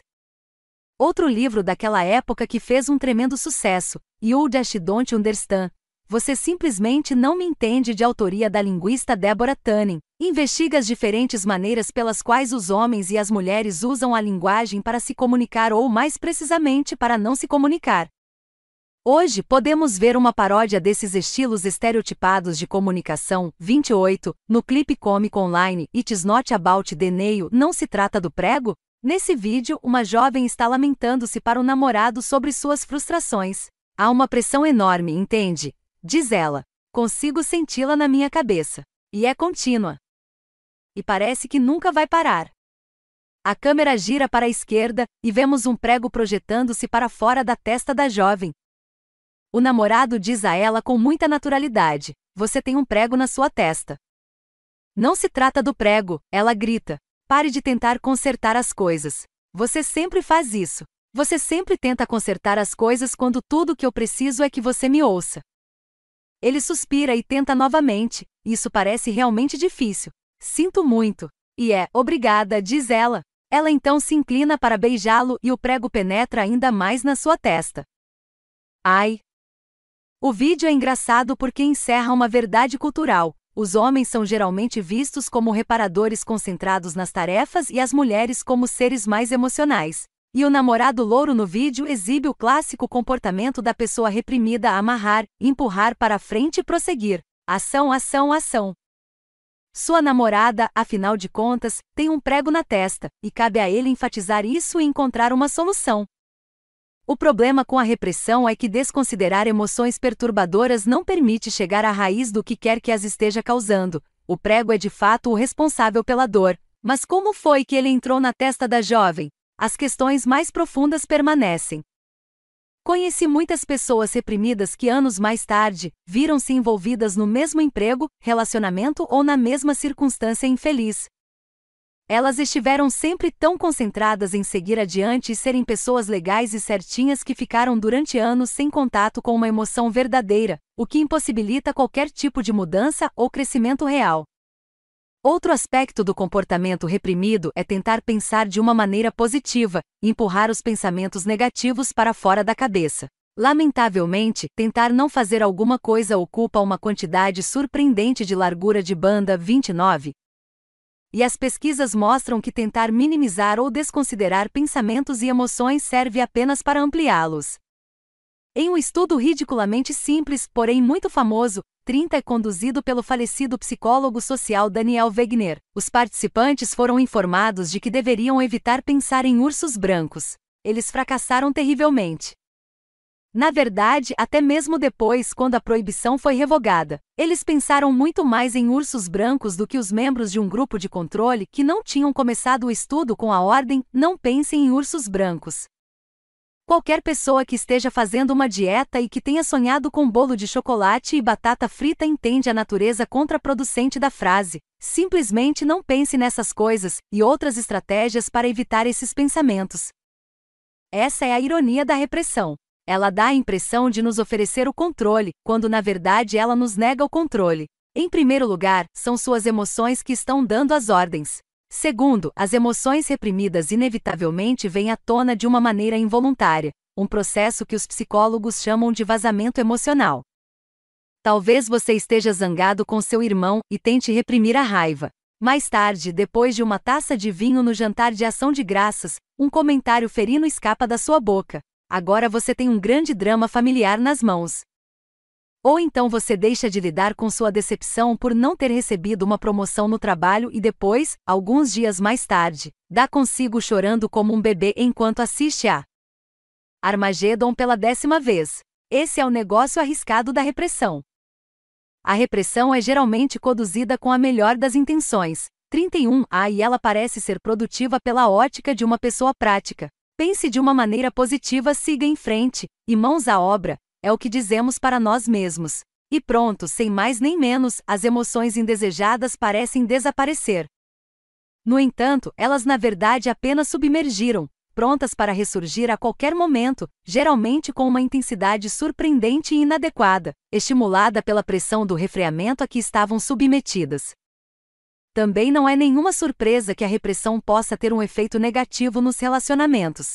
Acabamos de ter uma briga horrível e ele sai para trabalhar como se nada tivesse acontecido, declara, irritada, a esposa do reprimido. Ele simplesmente não se importa. Em um estudo, os pesquisadores descobriram que a repressão aumenta 32 a pressão sanguínea da outra pessoa, mesmo que ela não saiba que o reprimido está se reprimindo. Espere só até os advogados especializados em divórcio terem acesso a essa pesquisa. Meritíssimo, o marido da minha cliente vai fazer com que ela tenha um ataque do coração porque se recusa a expressar seus sentimentos. Angústia crescente. Se sua escolha foi B na maioria dos três cenários apresentados algumas páginas atrás, você é um ruminador. E assim como é mais provável que os reprimidos sejam homens, os ruminadores têm maior probabilidade de ser mulheres. 33. Quando capturados por sentimentos desconfortáveis, os ruminadores esquentam a cabeça com a sua própria aflição, jogando incessantemente lenha na fogueira. Os ruminadores não conseguem superar e lutam para compartimentalizar enquanto ficam obcecados por uma dor, um fracasso percebido, uma deficiência ou uma ansiedade. A ruminação é prima da preocupação. Ambas são muito focadas em si próprias e envolvem tentar viver em outro momento que não o agora. Mas enquanto a preocupação olha para frente, a ruminação olha para trás, um exercício ainda mais inútil. Os ruminadores perdem a perspectiva quando montículos se tornam montanhas e ofensas se transformam em crimes capitais. Mas os ruminadores estão na frente dos reprimidos em um aspecto. Na tentativa de resolver seus problemas, os ruminadores estão ao menos sentindo seus sentimentos, o que quer dizer que eles estão conscientes das suas emoções. Embora os ruminadores possam não correr o risco do vazamento emocional, eles podem submergir em uma inundação. Quando ruminamos, nossas emoções não ganham a mesma força daquelas pressurizadas em uma garrafa, mas mesmo assim ganham força. No caso dos ruminadores, as emoções tornam-se mais poderosas da mesma maneira que um furacão, girando ininterruptamente e captando mais energia cada vez que passa. O psicólogo Brad Buman realizou um estudo, 34, no qual pedia a alunos que se dedicassem de corpo e alma a uma redação.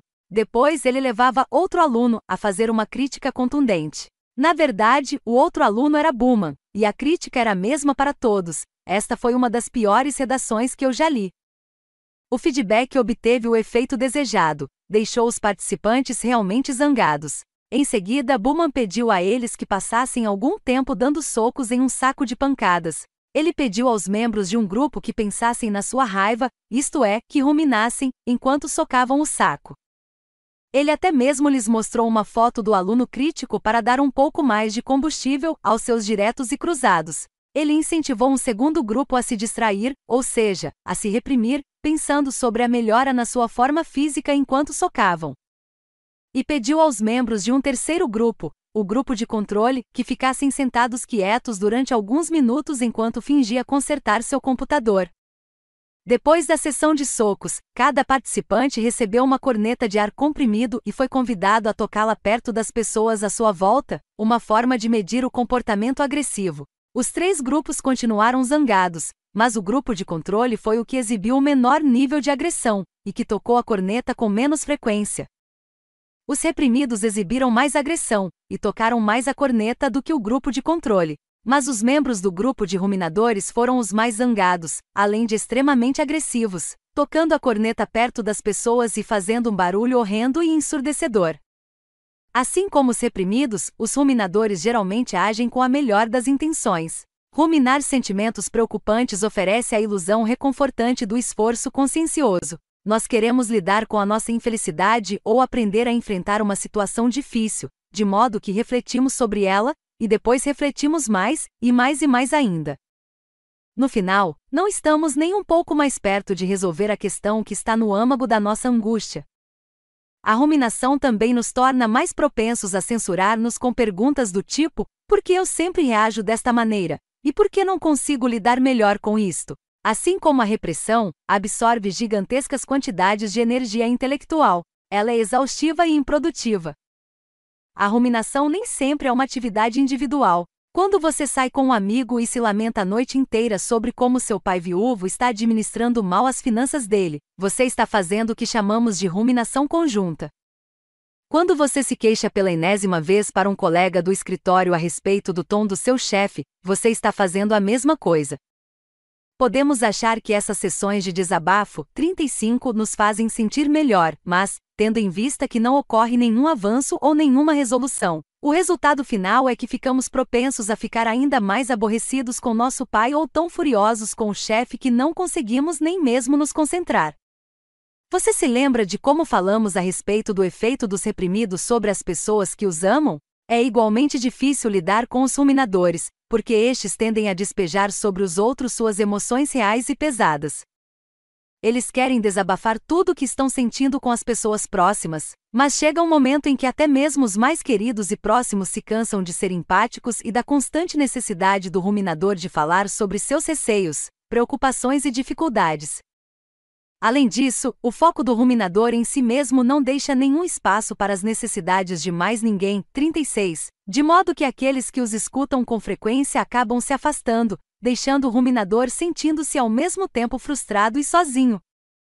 Além disso, é claro, os ruminadores podem cair na armadilha da angústia a respeito da angústia, na qual se preocupam a respeito de toda sua preocupação. Em psicologia, assim como temos os pensamentos do sistema 1 e do sistema 2, também existem pensamentos do tipo 1 e do tipo 2. 37. Olá, ouvinte! Obrigado por escutar a Top Audiolivros. Lembre-se de seguir o nosso canal aqui na plataforma e também as nossas redes sociais. Preparamos um gráfico do livro com as principais ideias e sacadas do autor. Clique agora no link gráfico do livro na descrição e tenha acesso ao material ilustrado com passos simples e fáceis para você saber tudo sobre o livro em minutos. Os pensamentos do tipo 1 são as ansiedades humanas normais que surgem quando lidamos com os obstáculos do dia a dia da vida. O importante projeto no trabalho, a escala de trabalho insana, a briga da véspera, preocupações com os filhos. Os pensamentos do tipo 1 são objetivos. Estou preocupado com relação a X ou estou triste a respeito de Y. Os pensamentos do tipo 2 acontecem quando entramos na nossa casa de espelhos mental e começamos a introduzir e acumular pensamentos inúteis a respeito dos pensamentos. Estou preocupado porque me preocupo tanto ou estou estressado por estar estressado. Adicionamos culpa às emoções preocupantes porque as alimentamos. Não apenas estou preocupado com relação a X ou triste a respeito de Y, como também não tenho o direito de me sentir assim. Ficamos zangados com a nossa raiva, preocupados com a nossa preocupação, infelizes a respeito da nossa infelicidade. É como areia movediça, 38. Quanto mais você luta com suas emoções, mais você afunda.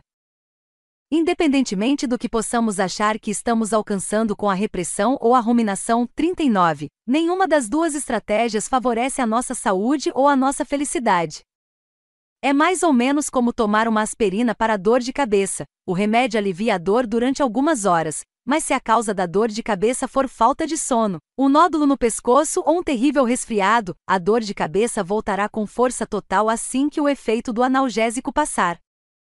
A repressão e a ruminação são aspirinas emocionais de curto prazo a que recorremos com a melhor das intenções, mas, quando não vamos diretamente à fonte, deixamos escapar a capacidade de realmente lidar de uma vez por todas com o que está causando a nossa aflição. Se eu segurasse uma pilha de livros longe do meu corpo, com os braços estendidos à minha frente, eu ficaria bem por alguns minutos. No entanto, depois de dois minutos, três minutos, dez minutos, meus braços começariam a tremer. É isso que acontece quando nos reprimimos. Tentar manter as coisas rigidamente à distância pode ser exaustivo, na verdade, é tão exaustivo que com frequência deixamos cair o fardo. Mas se eu segurar os livros bem perto do meu corpo, 40, apertando-os como se fosse esmagá-los, os músculos do meu braço também começarão a tremer. Nessa posição, meus braços e mãos estão crispados, fechados e incapazes de fazer qualquer outra coisa. É isso que nos acontece quando ficamos ruminando. Em ambos os casos, perdemos a capacidade de estar plenamente envolvidos com o mundo à nossa volta, abraçar nossos filhos, estar presentes com um colega, criar algo novo ou simplesmente desfrutar o cheiro da grama recém-cortada. A abertura e o entusiasmo são substituídos por regras, 41 histórias que nos aprisionam ao passado e opiniões odiosas, e a nossa capacidade de resolver problemas e tomar decisões efetivamente cai. Essas atitudes rígidas nos impedem de sermos ágeis quando precisamos lidar com os estressores da vida. A ruminação ou a repressão ocasional, ou até mesmo alternar entre as duas atitudes de vez em quando, nada disso irá matá-lo, afinal de contas, este é um livro sobre agilidade. Na verdade, essas estratégias podem às vezes ser a melhor linha de ação para lidar com problemas. Por exemplo, se a pessoa que você ama rompe com você sem cerimônia, na véspera do seu exame para a Ordem dos Advogados, Convém a você colocar de lado seu sofrimento para poder se concentrar na tarefa imediata. Por sinal, se isso efetivamente aconteceu a você, você tem minha sincera solidariedade.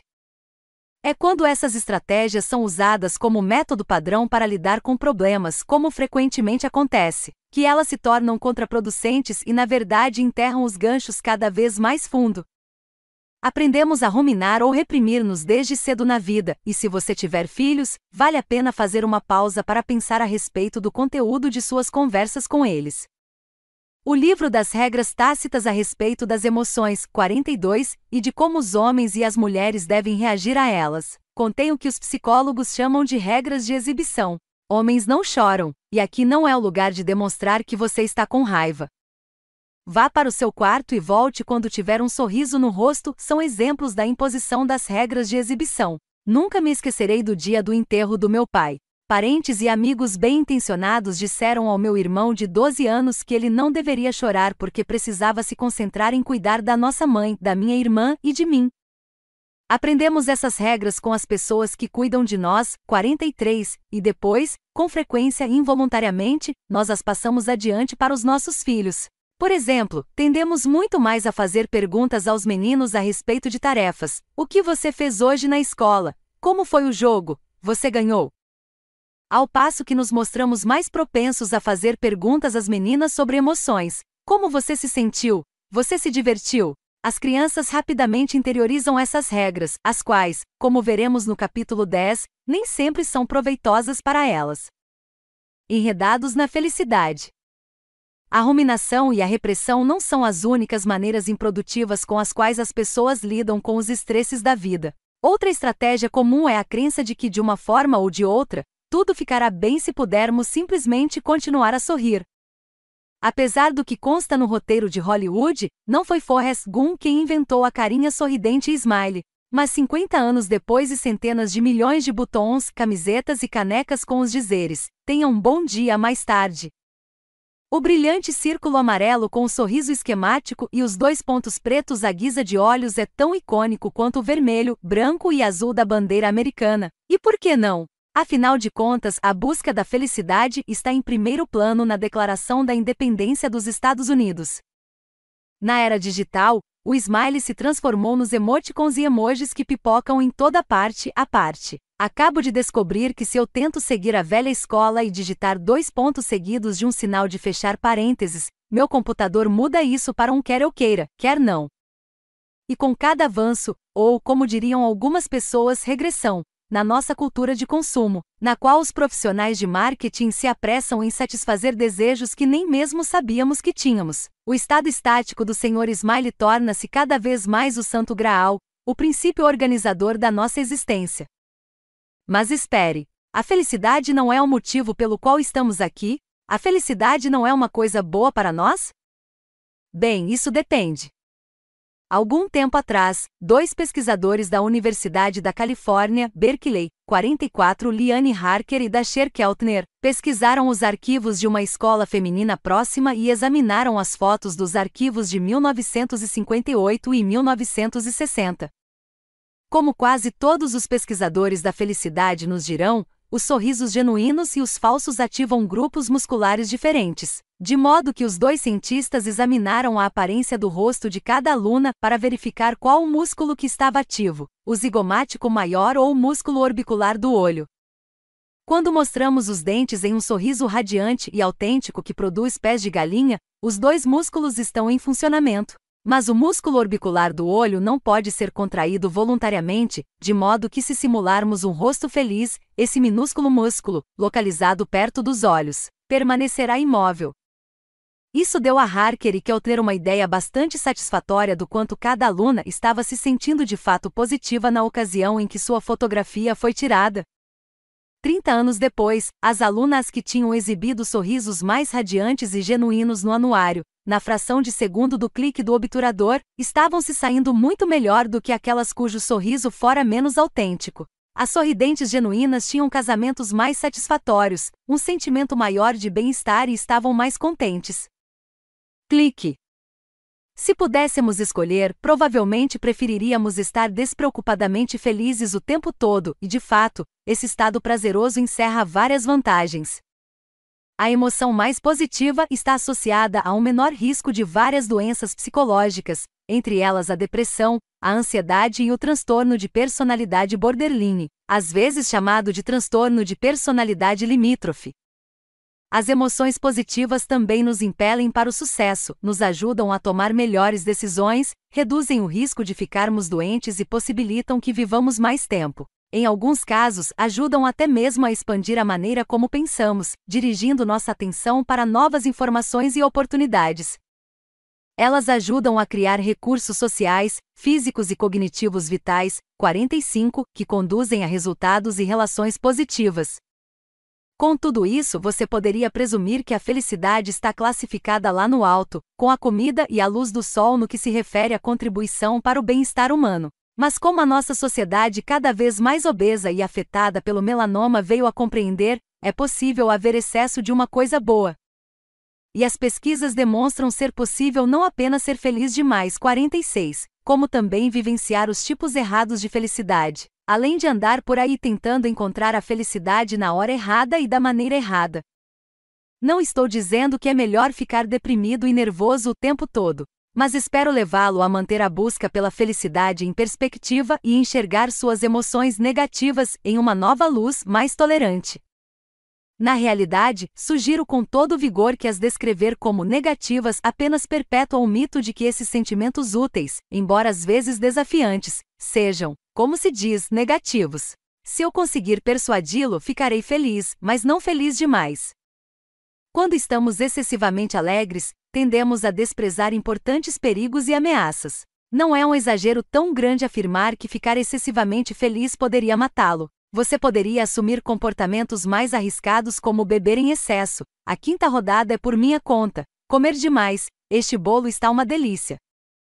Vou comer mais um pedaço. Fazer sexo sem proteção. Vai dar tudo certo. E usar drogas. É hoje que vou me divertir a valer um excesso de leviandade desregrada 47, e uma ausência relativa de emoções mais equilibradas pode até mesmo indicar a mania, um perigoso sintoma de uma doença psicológica. Pessoas com níveis elevados de felicidade às vezes exibem um comportamento que é na verdade mais inflexível. Isso acontece porque o humor afeta a maneira como nosso cérebro processa as informações. Quando a vida é boa e nos sentimos extraordinariamente bem, e quando o ambiente é seguro e familiar, temos a tendência de não pensar atentamente a respeito de nada que seja por demais desafiante, o que ajuda a explicar por que as pessoas altamente positivas podem ser menos criativas, 48, do que aquelas com um nível mais moderado de emoções positivas. Sem querer estereotipar as pessoas felizes entre nós, quando estamos em uma disposição de ânimo do tipo, tudo é maravilhoso, ficamos muito mais propensos a tirar conclusões precipitadas e recorrer a estereótipos. As pessoas felizes enfatizam desproporcionalmente, com mais frequência, 49, as primeiras informações e desconsideram ou minimizam os detalhes posteriores. Isso assume tipicamente a forma do efeito auréola, no qual, por exemplo, Partimos automaticamente do princípio de que o rapaz atraente que acabamos de conhecer na festa é bonzinho apenas porque ele veste roupas descoladas e conta piadas engraçadas. Ou então decidimos que o homem de óculos de meia idade que carrega uma pasta é mais inteligente ou confiável do que, digamos, a loura de 22 anos que está usando um short rosa Chuck da Juice Couture. Nossas supostas emoções negativas incentivam um processamento cognitivo mais lento e sistemático. 50. Nós nos apoiamos menos em conclusões rápidas e prestamos mais atenção a detalhes sutis que são importantes. Tudo bem, o rapaz é um gato e parece interessado em você, mas por que ele está escondendo a mão esquerda? Que pode ter uma aliança no dedo. Não é interessante que a maioria dos detetives das histórias de ficção sejam particularmente rabugentos? E que o garoto mais alegre e despreocupado da escola de ensino médio raramente seja o orador da turma na festa de formatura. As disposições de ânimo negativas evocam um estilo de pensamento mais atento e flexível que nos leva a realmente examinar os fatos de uma maneira nova e criativa. É quando estamos um pouco deprimidos que nos concentramos e investigamos as coisas. As pessoas que estão com uma disposição de ânimo negativa tendem a ser menos crédulas e mais céticas, enquanto as felizes podem aceitar respostas fáceis e confiar em sorrisos falsos. Aquela exibição de dentes brancos perolados debaixo do bigode fino é resultado apenas do zigomático maior ou os músculos orbiculares dos olhos também estão envolvidos. Quem vai querer questionar a verdade superficial quando tudo está correndo tão bem? Assim sendo, a pessoa feliz vai em frente e assina na linha pontilhada. O paradoxo da felicidade é que o esforço deliberado para alcançá-la é fundamentalmente incompatível com a natureza da própria felicidade. A verdadeira felicidade ocorre por meio de atividades com as quais você se envolve porque gosta delas e não por alguma razão extrínseca, mesmo quando essa razão é algo aparentemente benévolo, como o desejo de ser feliz, o esforço para alcançar a felicidade estabelece uma expectativa, que confirma o ditado de que as expectativas são ressentimentos esperando para acontecer. É por isso que os feriados e os eventos em família são com frequência decepcionantes ou até mesmo pura e simplesmente deprimentes. Nossas expectativas são tão elevadas que é quase inevitável desapontar-se. Em um estudo, os participantes receberam um falso artigo de jornal, 51, que exaltava as vantagens da felicidade, enquanto um grupo de controle leu um outro artigo que não fazia nenhuma menção à felicidade. Ambos os grupos então assistiram aleatoriamente a trechos de filmes que eram ou alegres ou tristes. Os participantes que tinham sido induzidos a valorizar a felicidade por meio da leitura do artigo saíram do filme alegre, se sentindo menos felizes do que os do grupo de controle que tinham assistido ao mesmo filme. Atribuir um valor alto demais à felicidade havia aumentado suas expectativas com relação a como as coisas deveriam ser preparando-os, portanto, para o desapontamento. Em outro estudo, foi solicitado aos participantes que ouvissem Sagração da Primavera e 52, também chamada de Rito da Primavera de Stravinsky, uma composição musical tão discordante e dissonante que causou um tumulto na sua primeira apresentação, em 1913. Foi dito a alguns participantes que tentassem sentir-se o mais feliz possível, enquanto ouvissem a música. Depois, eles se avaliaram como sendo menos felizes quando comparados com os membros de um grupo de controle que não tinha feito essa tentativa. A busca agressiva pela felicidade também isola as pessoas e 53. Em outro estudo, quanto mais altos participantes classificavam a felicidade na sua lista de objetivos ou metas, mais eles se descreviam como solitários nas autoavaliações diárias. A felicidade também se manifesta em uma diversidade de variações culturais que tornam disponível a possibilidade de ser feliz da maneira errada. Na América do Norte, a felicidade tende a ser definida em função da realização pessoal, inclusive do prazer, ao passo que no leste asiático a felicidade está associada à harmonia social. Os americanos de ascendência chinesa preferem a satisfação, enquanto os americanos com ascendentes europeus preferem a agitação. A cultura japonesa é construída em torno da lealdade, com sua conexão com a culpa, ao passo que a cultura americana personifica emoções menos ligadas ao aspecto social como o orgulho ou a raiva. Ser feliz dentro de uma determinada cultura depende de 54 e bastante de quantos seus sentimentos estão em harmonia com a definição de felicidade dessa cultura. Em resumo, correr atrás da felicidade pode ser tão autodestrutivo quanto a repressão e a ruminação que discutimos anteriormente. Todos esses mecanismos que criamos para lidar com as situações surgem do mal-estar que sentimos com as emoções negativas, e da nossa má vontade para suportar qualquer coisa que esteja até mesmo remotamente associada ao lado sombrio. Boas notícias a respeito das Mas disposições de ânimo, 55, Embora raramente seja divertido estar de mau humor e certamente não seja saudável martirizar-nos com emoções negativas, eis o que as experiências de tristeza, raiva ou medo podem fazer. Ajudar-nos a formar argumentos. 56. Ficamos mais propensos a usar informações concretas e tangíveis, a ficar mais sintonizados com a situação em que nos encontramos e a ficar menos sujeitos a cometer distorções e erros de avaliação, o que nos confere uma aura de competência e autoridade que pode nos tornar mais persuasivos como escritores e oradores. Melhorar a memória. Um estudo constatou que os consumidores se lembravam 57 de uma quantidade significativamente maior de informações a respeito do interior de uma loja nos dias frios e nublados, nos quais não estavam se sentindo muito exuberantes, do que nos dias quentes e ensolarados, em que a vida estava maravilhosa. As pesquisas também demonstram que, quando não estamos de muito bom humor, ficamos menos propensos a deturpar nossas memórias ao incorporar a elas informações enganosas posteriores. Encorajar a perseverança. Afinal de contas, por que você deveria forçar-se a fazer qualquer coisa quando já está se sentindo maravilhosamente bem? Nos testes acadêmicos, quando uma pessoa está com uma disposição de ânimo mais sombria, 58, ela tentará responder a um número maior de questões, e acertará uma quantidade maior delas do que quando está se sentindo animada. Por conseguinte, se seu filho estiver estudando para entrar na faculdade, pode ser na verdade uma boa ideia que ele fique levemente deprimido na hora de fazer o vestibular. E considerando o estado típico da maioria dos jovens de 17 anos, você provavelmente já está em boa forma nesse aspecto da preparação para as provas. Tornar-nos mais educados e atenciosos. As pessoas nos momentos menos exuberantes, 59, são mais cautelosas e ponderadas e mostram-se mais propensas a se envolverem no mimetismo social inconsciente. Quando imitamos os gestos e a fala de outra pessoa sem ter consciência disso, um comportamento que aumenta o vínculo social. Quando estamos nos sentindo maravilhosamente bem, somos muito assertivos. O que significa com frequência que estamos muito mais concentrados em nós mesmos e podemos não fazer caso do que os outros têm a oferecer ou do que estão passando. Encorajar a generosidade. As pessoas que se encontram em uma disposição de ânimo negativa prestam mais atenção à justiça 60 e são mais propensas a rejeitar propostas injustas. Tornar-nos menos sujeitos ao viés da confirmação. Em 1.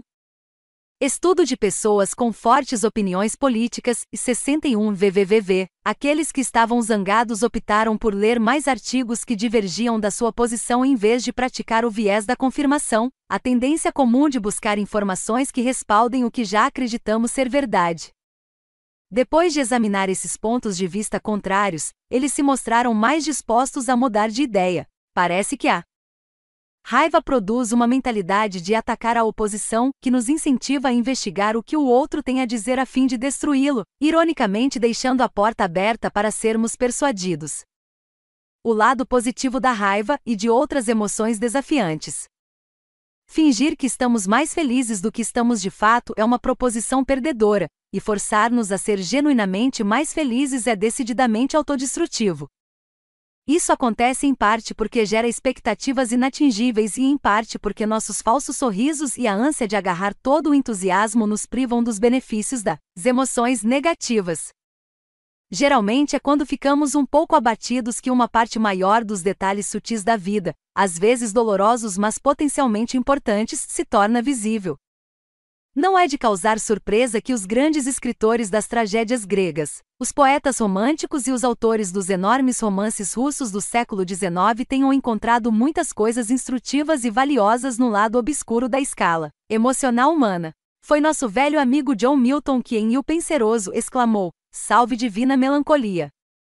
Nossos sentimentos primitivos podem ser os mensageiros que precisamos para nos ensinar coisas a respeito de nós mesmos e podem encorajar lampejos de importantes orientações na vida. Pude constatar isso quando um cliente me procurou com um problema de raiva. Trabalhamos juntos para examinar os sentimentos dele e destrinçá-los. Ele compreendeu que não tinha um problema de raiva e sim uma esposa que estava fazendo exigências impossíveis a ele. Ao aceitar e entender suas intricadas emoções, em vez de tentar reprimi-las ou corrigi-las, ele começou a melhorar seu casamento, não se transformando em um homem excessivamente tímido, mas sim aprendendo a definir melhores limites com relação ao que seria um comportamento aceitável. Além da raiva, também conhecida como ira, a inveja é um dos outros. Sete pecados capitais. Na verdade, a inveja pode ser um forte motivador, mais forte até mesmo do que a admiração, para nos conduzir ao autoaperfeiçoamento. Certo estudo mostrou que estudantes que expressavam uma inveja saudável, 62, por um aluno mais bem-sucedido exibiam uma motivação maior do que aqueles que expressavam admiração. Os participantes invejosos se saíram melhor nos trabalhos escolares e tiveram um melhor desempenho em várias tarefas verbais. Outras más emoções são úteis por diferentes razões. O constrangimento e a culpa podem atender a importantes funções sociais 63, ao promover a conciliação e fomentar a cooperação. A tristeza é um sinal para nós mesmos de que alguma coisa está errada, que estamos procurando com frequência por uma maneira melhor de estar presentes e participar. E expressões externas de tristeza sinalizam para os outros que precisamos de alguma ajuda. Se você reprimir a tristeza debaixo de um véu, 64, de falsa alegria estará negando a si mesmo alguma orientação direcional, e talvez também a mão amiga. Como você talvez se lembre, quando percorremos a lista de cenários comuns do dia a dia em que podemos ficar enredados, havia sempre uma opção C. Essa abordagem não envolve nem a repressão nem a ruminação, e sim estar presente e ter o coração aberto para todas as suas emoções de uma maneira que encerra curiosidade e aceitação. É para isso que vamos nos voltar a seguir, para lhe mostrar os métodos que efetivamente funcionam para desenredá-lo e conduzi-lo a um modo de vida mais saudável e, sim, mais feliz. Capítulo 4 Olhar de frente.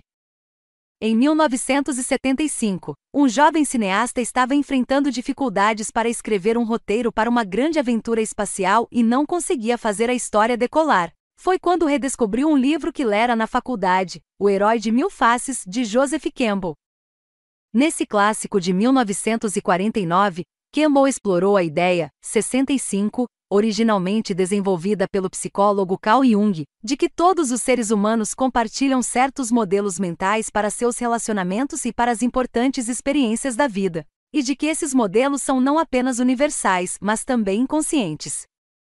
Desde o nascimento da civilização, de acordo com Campbell e Jung, os humanos incorporaram esses modelos a mitos. Essas antigas histórias tratam de temas imemoriais como a família, o medo, o sucesso e o fracasso, e compartilham certos elementos, denominados arquétipos, cujos fundamentos incluem o herói, o mentor e a jornada.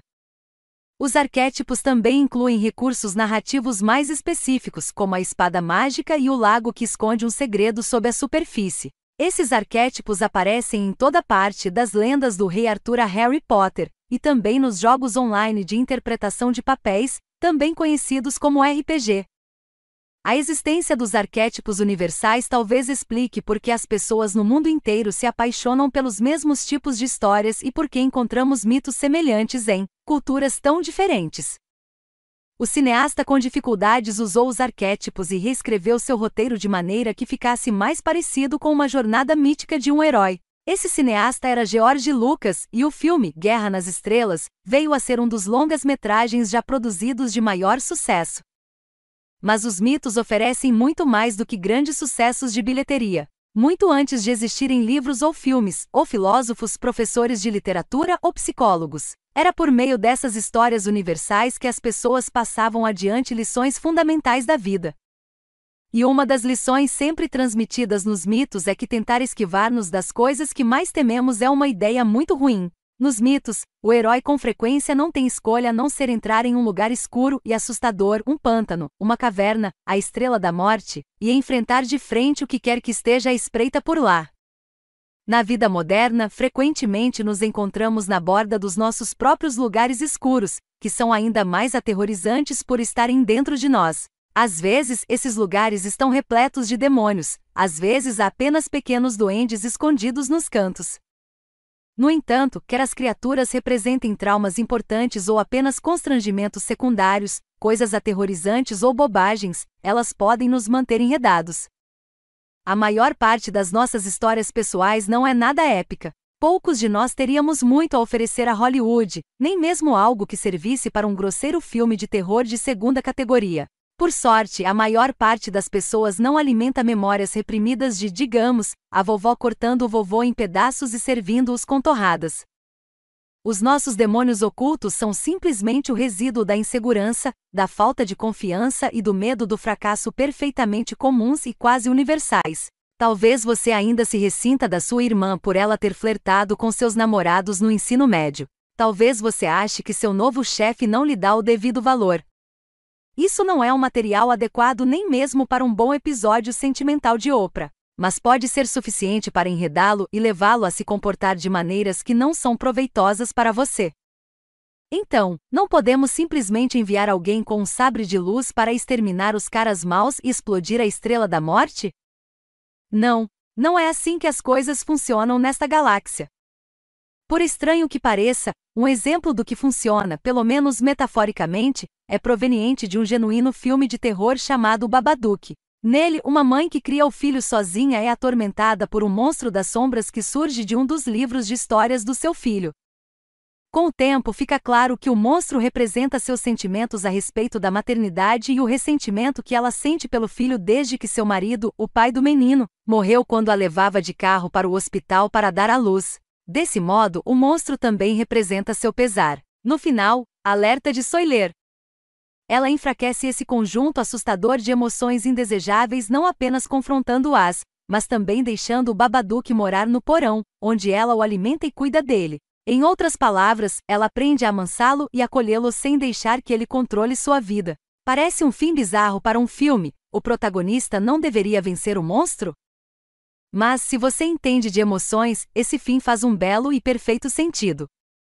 Assim como em toda jornada de um herói, nosso movimento em direção a uma vida melhor começa com olhar de frente. Mas isso não significa que temos que atacar ou matar todos os demônios, babaduks ou até mesmo os doentes que nos perturbam.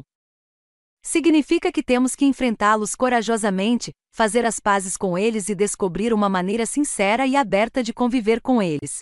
Quando olhamos de frente com consciência e aceitação, geralmente até mesmo os piores demônios recuam. Ao simplesmente enfrentar as coisas assustadoras e dar um nome a elas, frequentemente as despojamos de todo o seu poder. Acabamos com o cabo de guerra largando a corda. Décadas de pesquisas psicológicas mostram que nossa satisfação na vida diante de preocupações, arrependimentos e experiências tristes inevitáveis dependem muito mais da maneira como lidamos com esses desafios do que da quantidade de vezes que os experimentamos ou até, mesmo da sua intensidade. Nós reprimimos ou ruminamos essas questões, deixando que elas governem nosso comportamento ou olhamos de frente para elas com compaixão, curiosidade e aceitação, sem rejeitar os fracassos, arrependimentos ou penteados feios. Olhar de frente não é um exercício heróico da vontade, mas é simplesmente olhar nos olhos dos nossos atormentadores e dizer: Muito bem, você está aqui e eu estou aqui. Vamos conversar. Como sou grande o bastante para conter todos os meus sentimentos e experiências passadas, sou capaz de aceitar todas essas facetas da minha existência sem ficar arrasado ou aterrorizado. O escritor judeu italiano Primo Levi, 66, que foi, assim como Franco, um sobrevivente dos campos de extermínio nazistas, falou sobre a inesperada angústia que viveu quando voltou para a Itália no final da Segunda Guerra Mundial. As pessoas se aproximavam dele e dos seus esquálidos companheiros sobreviventes e perguntavam: O que aconteceu com vocês? Quando eles tentavam encontrar palavras para transmitir sua experiência, as pessoas lentamente se afastavam, incapazes ou sem disposição para escutar e aceitar aquilo que estavam ouvindo. Formado em química, Levi aceitou um emprego como trabalhador comum em uma fábrica de tintas, mas encontrou uma maneira de lidar com a situação anotando fragmentos das experiências de que se lembrava em bilhetes de trem e pedaços de papel velho. À noite, no dormitório da fábrica, ele os datilografava, com o tempo surgiu um original que se tornou seu primeiro livro, É Isto um Homem? Levi havia descoberto a importância vital de que nossos sentimentos sejam reconhecidos, não apenas pelas outras pessoas mas também por nós mesmos. Aprender a enxergar e aceitar integralmente o nosso eu, com todas as suas imperfeições, ajuda a lembrar de algo que todos os nossos heróis e heroínas favoritos têm em comum: eles estão longe de ser perfeitos. A perfeição é unidimensional, irrealista e enfadonha. É por isso que a maioria dos protagonistas envolventes tem defeitos ou um lado sombrio, e é por isso que os vilões verdadeiramente interessantes são humanos o bastante para que nos identifiquemos com eles, pelo menos parcialmente. Um filme satisfatório é aquele no qual os aspectos positivos e negativos complexos do herói e do vilão são resolvidos. Na vida real, nossos sucessos se originam de quanto somos capazes de conviver e aprender com os nossos defeitos ou com nosso lado obscuro, e o caminho em direção a essa resolução, e a esse aprendizado, começa com o olhar de frente.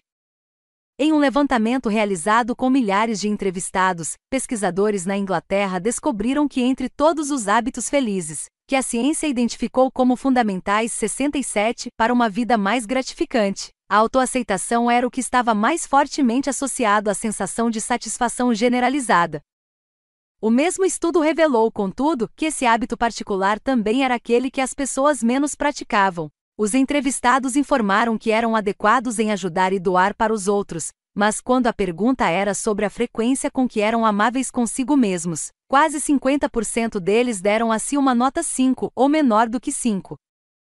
Em uma classificação de 0 a 10, apenas poucos entre os entrevistados, 5%, atribuíram a si mesmos uma nota 10 em autoaceitação, Autocompaixão. De acordo com o Folclore 68, em uma história que ouvi de muitas fontes na minha infância na África do Sul, mas cuja veracidade nunca fui capaz de confirmar, quando um membro de uma certa tribo tem um comportamento inadequado ou faz alguma coisa errada, ele precisa ficar sozinho no centro da aldeia. Todos os membros da tribo reúnem-se em volta dele. Depois, cada pessoa, uma de cada vez homem, mulher e criança, dá uma bronca nele mas elas não dizem o quão imbecil ele é. Em vez disso, os aldeões cuidadosamente relacionam suas boas qualidades. Quer isso seja verdade, quer não, a lenda exemplifica o poder de uma palavra amável, ou duas, ou duas mil, é uma versão tribal daquela cena do filme A Felicidade Não Se Compra. Na qual todos os cidadãos de Bedford Falls lembram a George Bailey o enorme impacto de sua simples existência como banqueiro de uma pequena cidade nos seus amigos e vizinhos. Imagine se cada um de nós tratasse a si mesmo com essa mesma compaixão e apoio em vez da autorrecriminação com a qual muitas vezes nos envolvemos. Isso não significa atenuar os aspectos negativos, nos enredarmos em nós ao tentar contorná-los ou negar que eles existem. Significa, na verdade, perdoar a nós mesmos por nossos erros ou nossas imperfeições para que possamos avançar em direção a coisas melhores e mais produtivas. Olhar de frente requer coragem. É assustador avaliar o que poderemos aprender a respeito de nós mesmos quando olhamos para dentro de nós. E se liberarmos alguma verdade que possa desestabilizar um relacionamento? Ou pôr em dúvida um modo de vida que, embora esteja longe de ser perfeito, pelo menos é familiar? Mas olhar de frente não significa manejar uma bola de demolição. Significa trazer história e contexto para a equação de forma a descobrir o significado completo do que está presente numa determinada situação e depois usar esse entendimento para tornar as coisas melhores.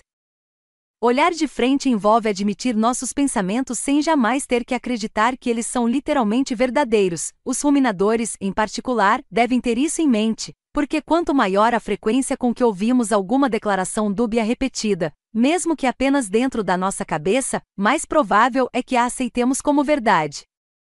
Olhar de frente inicia o processo de nos desenredarmos daquele gancho, a segregação racial da minha terra natal finalmente acabou em 1994, com a eleição de Nelson Mandela, o primeiro presidente negro do país. Parte da genialidade de Mandela foi o fato de que, enquanto ele trabalhava para desfazer o dano causado pelo ódio institucionalizado, ele conduziu o país para além da sede de sangue e do acerto de contas que tem mantido a hostilidade viva durante séculos em outras partes do mundo, quando chegou o momento de enfrentar o passado profundamente doloroso da África do Sul, o governo de Mandela criou uma comissão da verdade e da reconciliação, pela qual as pessoas olhavam de frente, admitiam francamente o que tinham feito ou o que havia sido feito a elas e depois seguiam em frente. Não se tratava de olho por olho, punição ou recriminação, mas sim de curar e seguir adiante na construção de uma nova sociedade justa e democrática. No entanto, mesmo com verdade e reconciliação, não podemos controlar o mundo, o que significa que ele nunca será um lugar perfeito. A única maneira de chegar a qualquer lugar é por meio da prática da aceitação. Na realidade, um dos grandes paradoxos da experiência humana é que não poderemos mudar a nós mesmos ou as nossas circunstâncias enquanto não aceitarmos aquilo que existe neste exato momento. A aceitação é um pré-requisito para a mudança. Isso significa dar permissão ao mundo para ser como ele é, porque só fazemos as pazes com o universo quando paramos de tentar controlá-lo. Continuamos a não gostar das coisas de que não gostamos, apenas deixamos de estar em guerra com elas. E uma vez que a guerra termine, a mudança pode começar. Continuando com a analogia da batalha, não podemos reconstruir uma cidade enquanto ela ainda está sendo bombardeada. Só podemos fazer isso quando os ataques cessam e a paz prevalece. O mesmo vale para nosso mundo interior. Quando paramos de lutar contra o que é, podemos seguir adiante para atividades que serão mais construtivas e gratificantes. Digo sempre aos meus clientes que uma boa maneira de nos tornarmos mais tolerantes e compassivos para com nós mesmos é olhar para a criança que fomos um dia. Afinal de contas, você não escolheu seus pais, suas circunstâncias econômicas, sua personalidade ou seu tipo físico. Reconhecer que você tinha que jogar com as cartas que havia recebido é muitas vezes o primeiro passo em direção a mostrar a si mesmo mais ternura, gentileza e perdão. Você fez o melhor que pôde nas circunstâncias disponíveis. E sobreviveu. O próximo passo é pensar em si mesmo como a criança magoada que um dia você foi, correndo na sua direção, para o adulto que você é agora. Você iria zombar imediatamente da criança, exigir uma explicação, dizer que foi tudo culpa dela e falar: Bem que eu te disse, é pouco provável. Você primeiro pegaria essa criança transtornada nos braços e a confortaria. Por que você trataria o seu eu adulto com menos compaixão? Ser gentil consigo mesmo torna-se ainda mais importante nas fases difíceis da vida. As pessoas que estão passando por um rompimento amoroso, foram demitidas ou foram preteridas em uma promoção frequentemente são rápidas em repreender, condenar e punir a si mesmas.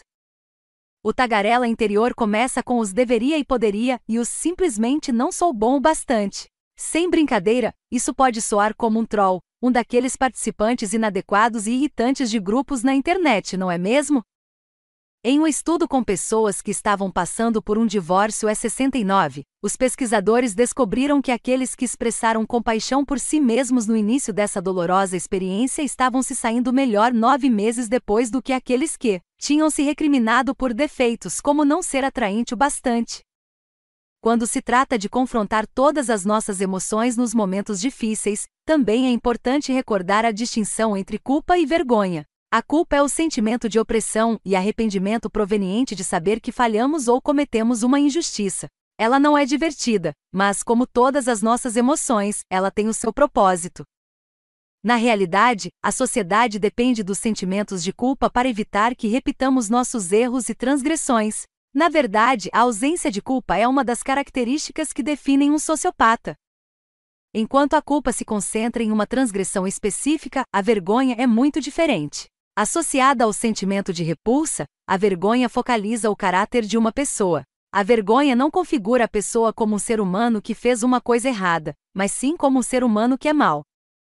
É por isso que pessoas desprezíveis frequentemente sentem-se diminuídas e indignas. É por isso também que a vergonha raramente nos leva a tomar a iniciativa de reparar nossos erros.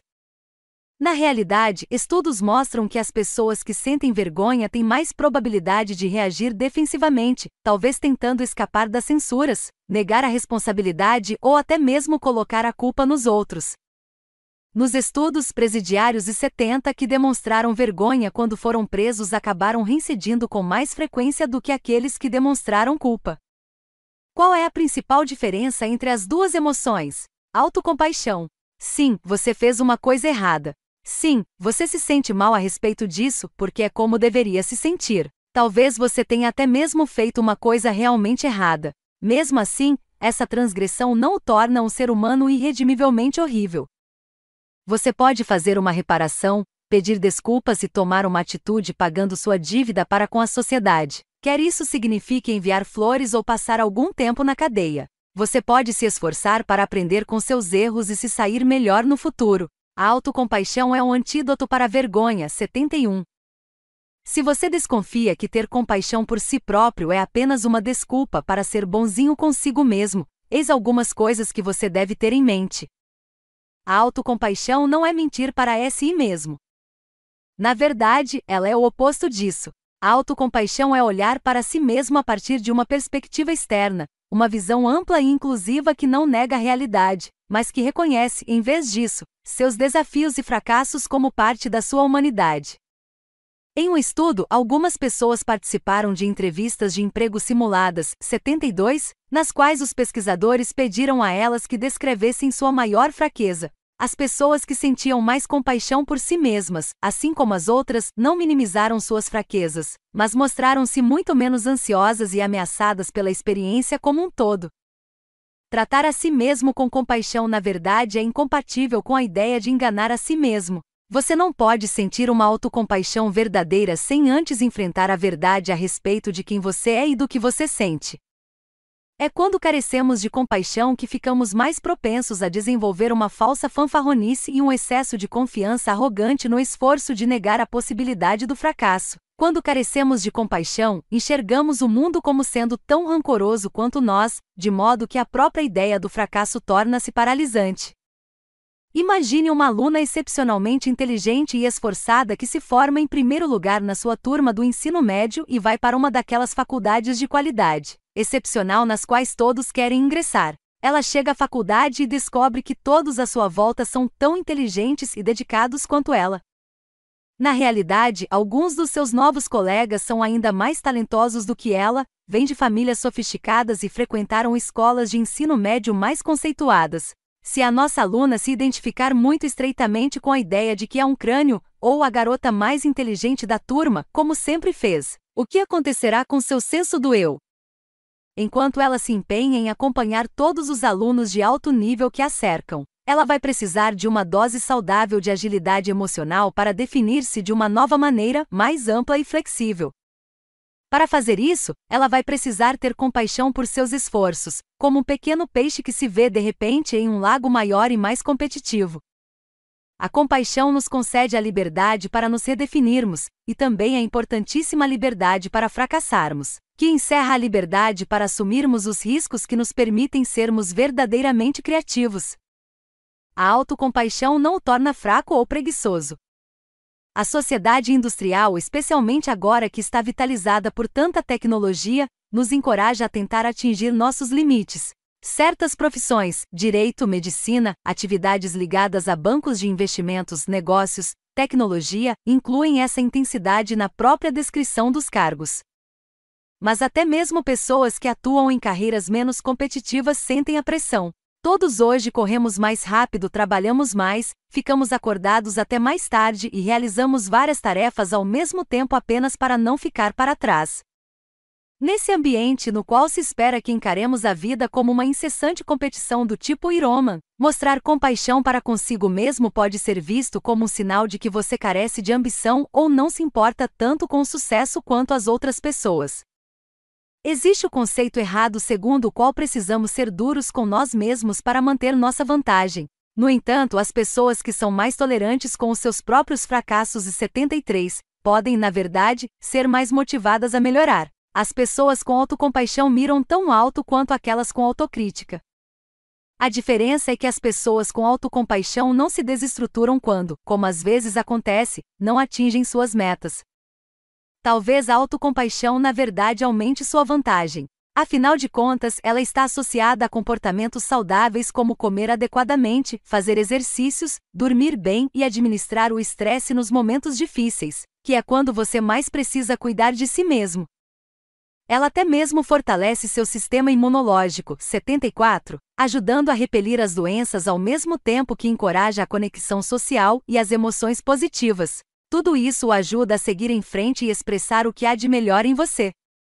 Infelizmente, o ambiente pós-moderno voltado para o consumo no qual vivemos está muito mais interessado em nos vender smartphones e garrafas de refrigerantes tamanho família do que em promover nossa saúde física ou emocional. Uma das funções básicas da propaganda é nos fazer sentir insatisfeitos para que ansiemos por comprar coisas, quer precisemos delas ou não e quer sejam elas boas ou não para nós. A autoaceitação e a autocompaixão não movimentam o mercado. Desse modo, em vez disso, somos confrontados com contínuos convites para nos compararmos com os outros, e, inevitavelmente, sentirmos que estamos em desvantagem. Sociedades mais antigas ofereciam o incentivo e o apoio da família estendida e a estrutura social estável dos pequenos vilarejos. Nós, cidadãos do mundo industrializado, contudo, não raro vivemos a centenas ou milhares de quilômetros do nosso parente mais próximo, em cidades anônimas que nos isolam, onde somos bombardeados por imagens não apenas das engenhocas descoladas e de outros objetos reluzentes que não possuímos, mas também de homens e mulheres que definem um padrão de perfeição editado pelo Photoshop e impossível de ser alcançado. Nesse meio tempo, todos estão postando fotos online dos seus jantares sofisticados e selfies fabulosas de si mesmos durante as férias, de modo que cada um de nós está constantemente se comparando não apenas com os ricos, deslumbrantes e cujas imagens são fabricadas pelos softwares que editam fotos, mas também com todas as pessoas que conhecemos, Inclusive o garoto que você achava que era um idiota no nono ano do ensino fundamental, mas que agora dirige um Lamborghini.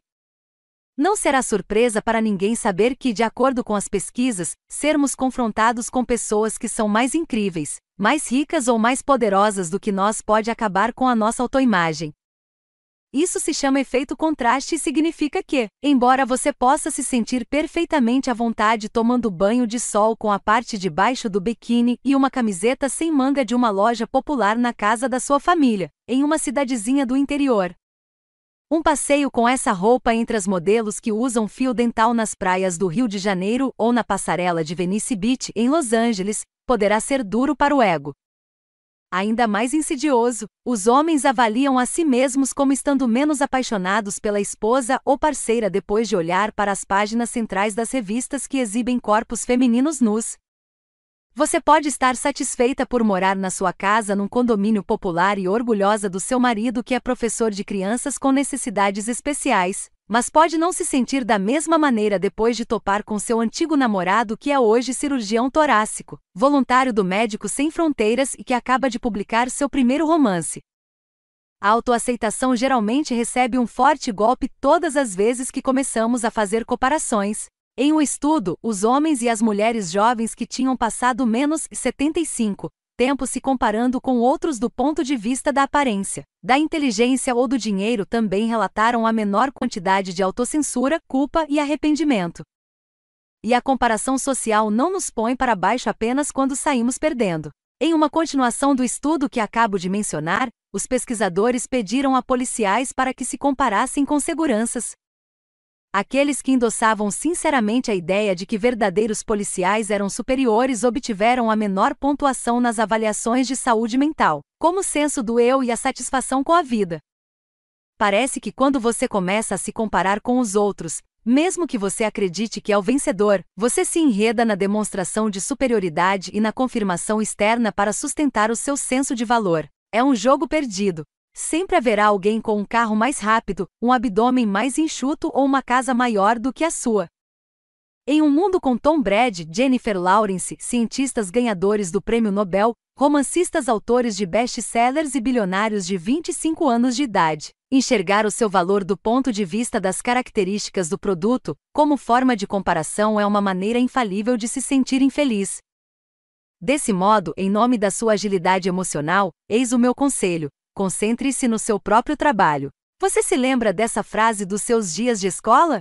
Os professores a usavam como advertência para que os alunos não colassem durante as provas. Mas ela também tinha uma segunda intenção: evitar que você julgasse a si mesmo.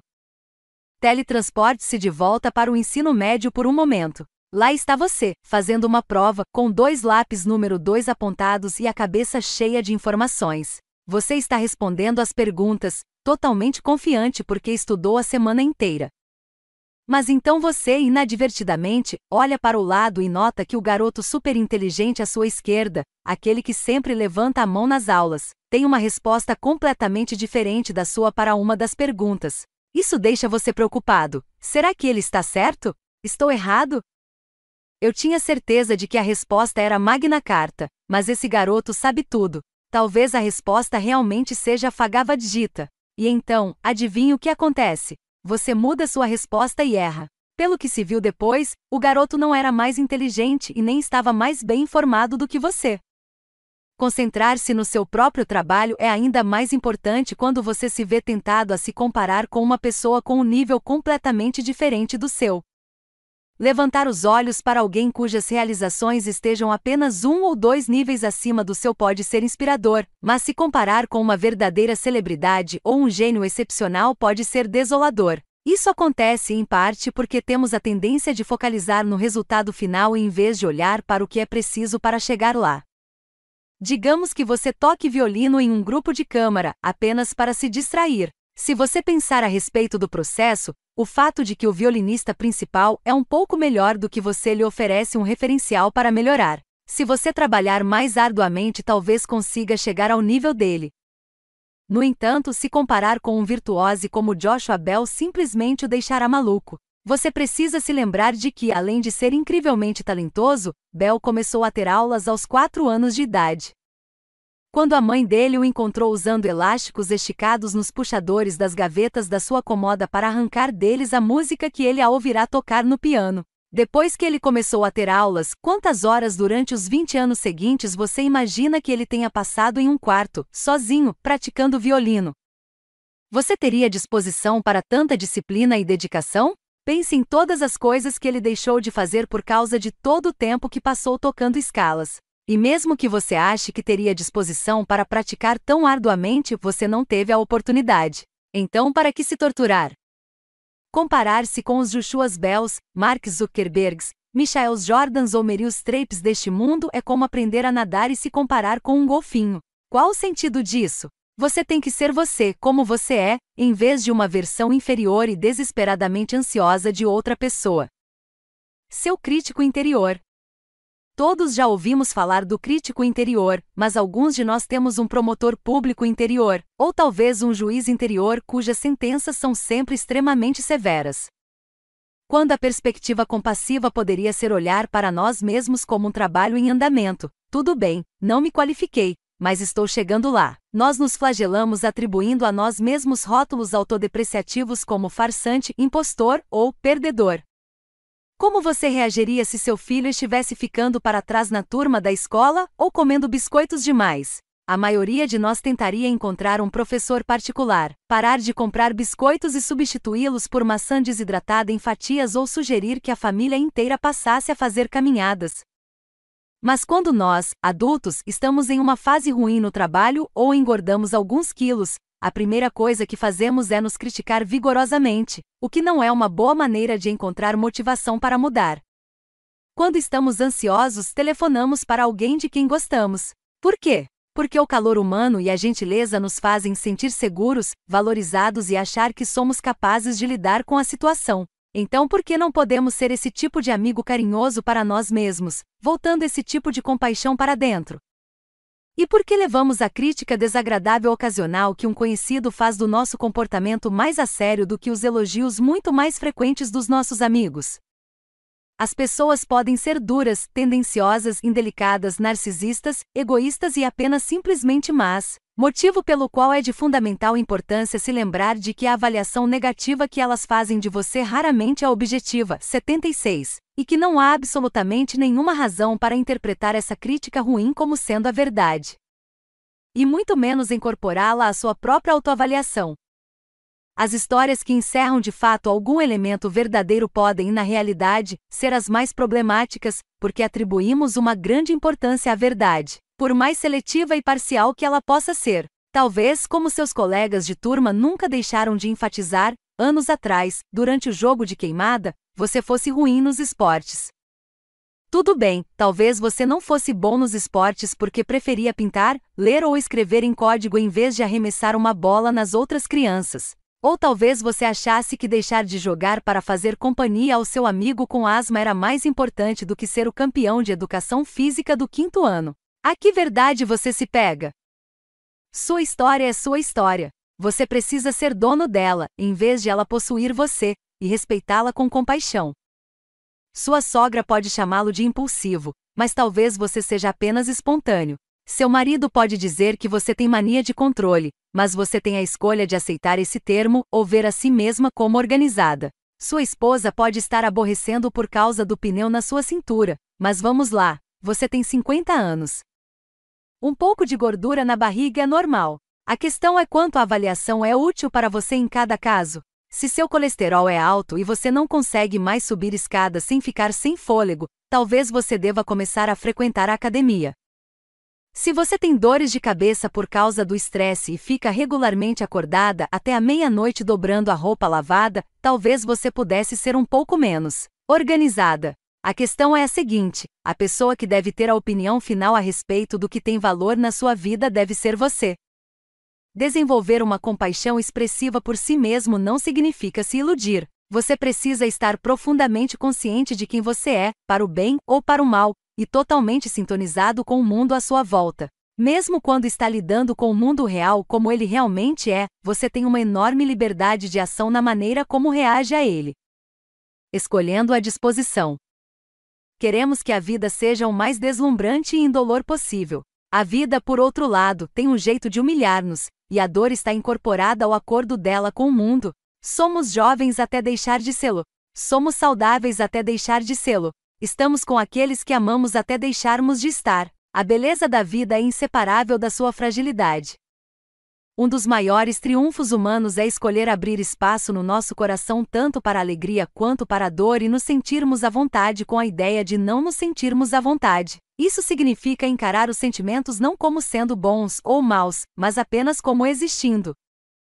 De fato, a nossa cultura encerra essa inexorável suposição de que precisamos fazer alguma coisa quando estamos interiormente confusos. Precisamos lutar contra esse sentimento, corrigi-lo ou controlá-lo, exercer uma brutal força de vontade sobre ele, permanecer positivos.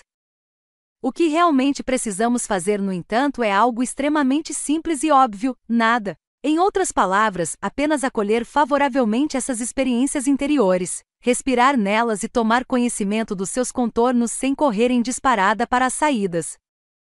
Se você estivesse tentando desesperadamente largar o vício de fumar, você certamente esperaria ansiar por cigarros durante algum tempo. Esse anseio seria normal e teria uma base psicológica. Por que então você seria crítico com relação a isso? Na realidade, o que pode transformar o anseio em uma compulsão irresistível é sentir necessidade de controlar esse anseio. É por isso que uma aceitação livre, acabar com o cabo de guerra largando a corda, é o que deve ser feito. Você não pode escolher ou controlar seus desejos. O que você pode é escolher se vai acender aquele cigarro, repetir a sobremesa ou ir para casa com alguém que você acabou de conhecer em um bar. Quando você é emocionalmente ágil, você não desperdiça energia pelejando contra seus impulsos. Você simplesmente faz escolhas que estão ligadas ao que você valoriza. Em um estudo, os pesquisadores pediram a participantes que estavam tentando parar de fumar, 77, que deixassem ir e vir os intensos anseios físicos, pensamentos e emoções a respeito do fumo sem tentar controlá-los. O programa se baseava na metáfora de uma viagem de carro com o participante como motorista, dirigindo-se para um destino de particular importância, a saber, parar de fumar.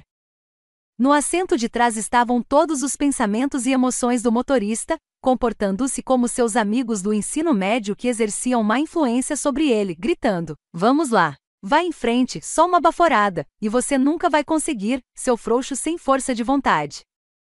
Os participantes do programa abriam espaço para esses passageiros turbulentos enquanto continuavam a dirigir em direção ao seu destino, com os olhos voltados para o prêmio.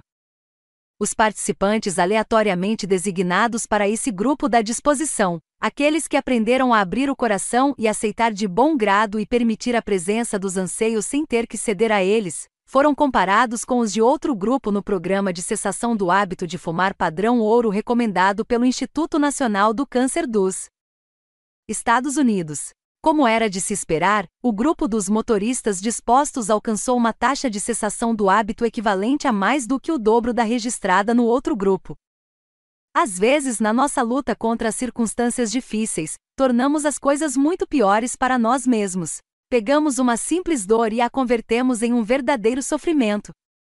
Depois que Teresa sofreu um aborto espontâneo quando estava em meados da casa dos 40 anos, os médicos lhe disseram que ela não seria capaz de conceber naturalmente nem por meio da fertilização in vitro, o que significava que essa gravidez tinha sido sua última chance. Isso por si só já era suficientemente perturbador. Mas então, esfregando sal nas suas feridas, Teresa disse aos seus botões que deveria superar o que havia acontecido, que mulheres sofriam abortos espontâneos o tempo todo e que seus problemas eram culpa dela por tentar engravidar tão tarde. Ela se criticou por não se concentrar nas inúmeras outras bênçãos que conferiam significado à sua vida. Não é de causar surpresa que nada disso tenha feito algum bem a ela. O que Teresa precisava fazer era olhar de frente, olhar de frente sua tristeza e seu desapontamento e estar plenamente presente com eles.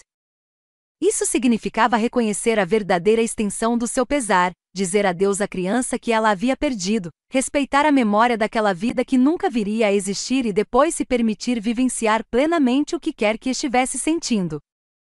Isso não significava necessariamente que ela superaria a sua perda ou ficaria feliz a respeito do fato de que nunca daria à luz uma criança. No entanto, ao confrontar sua dor e reconhecê-la, e depois ao abraçar cada estágio da sua mágoa, ela seria capaz de passar pela experiência, aprender com ela e sair do outro lado, em vez de ficar imobilizada, paralisada pela tristeza. Mas, para manter esse tipo de serenidade, precisamos de algum equipamento emocional básico, inclusive de um vocabulário emocional variado. O bebê chora porque não consegue expressar sua infelicidade de nenhuma outra maneira, Qualquer forma de desagrado, fome, fralda molhada, fadiga, provoca incompreensíveis e intensos berros de angústia que seus pais talvez consigam interpretar, mas os vizinhos do apartamento ao lado não. Com o tempo, ensinamos nossos filhos a definir e enunciar suas necessidades e frustrações. Nós dizemos: use suas palavras, querido. Infelizmente, muitos adultos ainda não usam suas palavras para definir e entender suas experiências e as emoções que a cercam. Sem a sutil diferenciação no significado proporcionado pela linguagem, eles são incapazes de encontrar significado nos seus problemas pessoais de forma a possibilitar sua compreensão. Descobrir simplesmente um rótulo para as emoções pode ser transformador, reduzindo sentimentos de angústia enormemente dolorosos, nebulosos e imensos a uma experiência finita com limites e um nome. Há muitos anos, trabalhei com um cliente chamado Thomas, que fora um dia um executivo sênior. Certa manhã, ele chegou ao escritório para um dia bastante cheio e sofreu um derrame.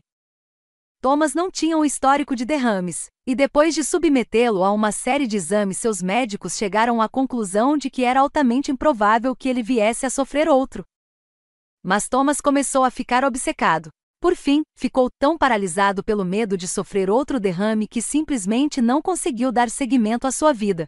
Quando foi encaminhado à clínica pública onde eu trabalhava, era um sem-teto. Ele se enredara tanto na certeza de que teria outro derrame que simplesmente parou de ir ao trabalho.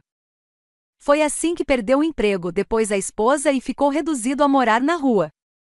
Cada vez que encontrava Thomas, eu o cumprimentava com alguma variação do costumeiro: Como você está se sentindo? Mas, independentemente de como eu expressasse a deixa coloquial, ele respondia do mesmo jeito, apenas um pouco incomodado, o que me deixava incrivelmente curiosa. Ali estava um homem que morava na rua em um estado de pânico quase constante, mas tudo o que ele conseguia dizer a respeito da sua situação era que ela estava apenas um pouco incômoda. Durante uma sessão semanal, falamos a respeito da mãe de Thomas, a única pessoa a quem ele ainda estava conectado. Ela cuidara dele depois que todos haviam desistido, e ele a visitava frequentemente no abrigo de idosos. Quando perguntei a ele como ela estava, ele respondeu: Foi apenas um pequeno incômodo. Ela morreu.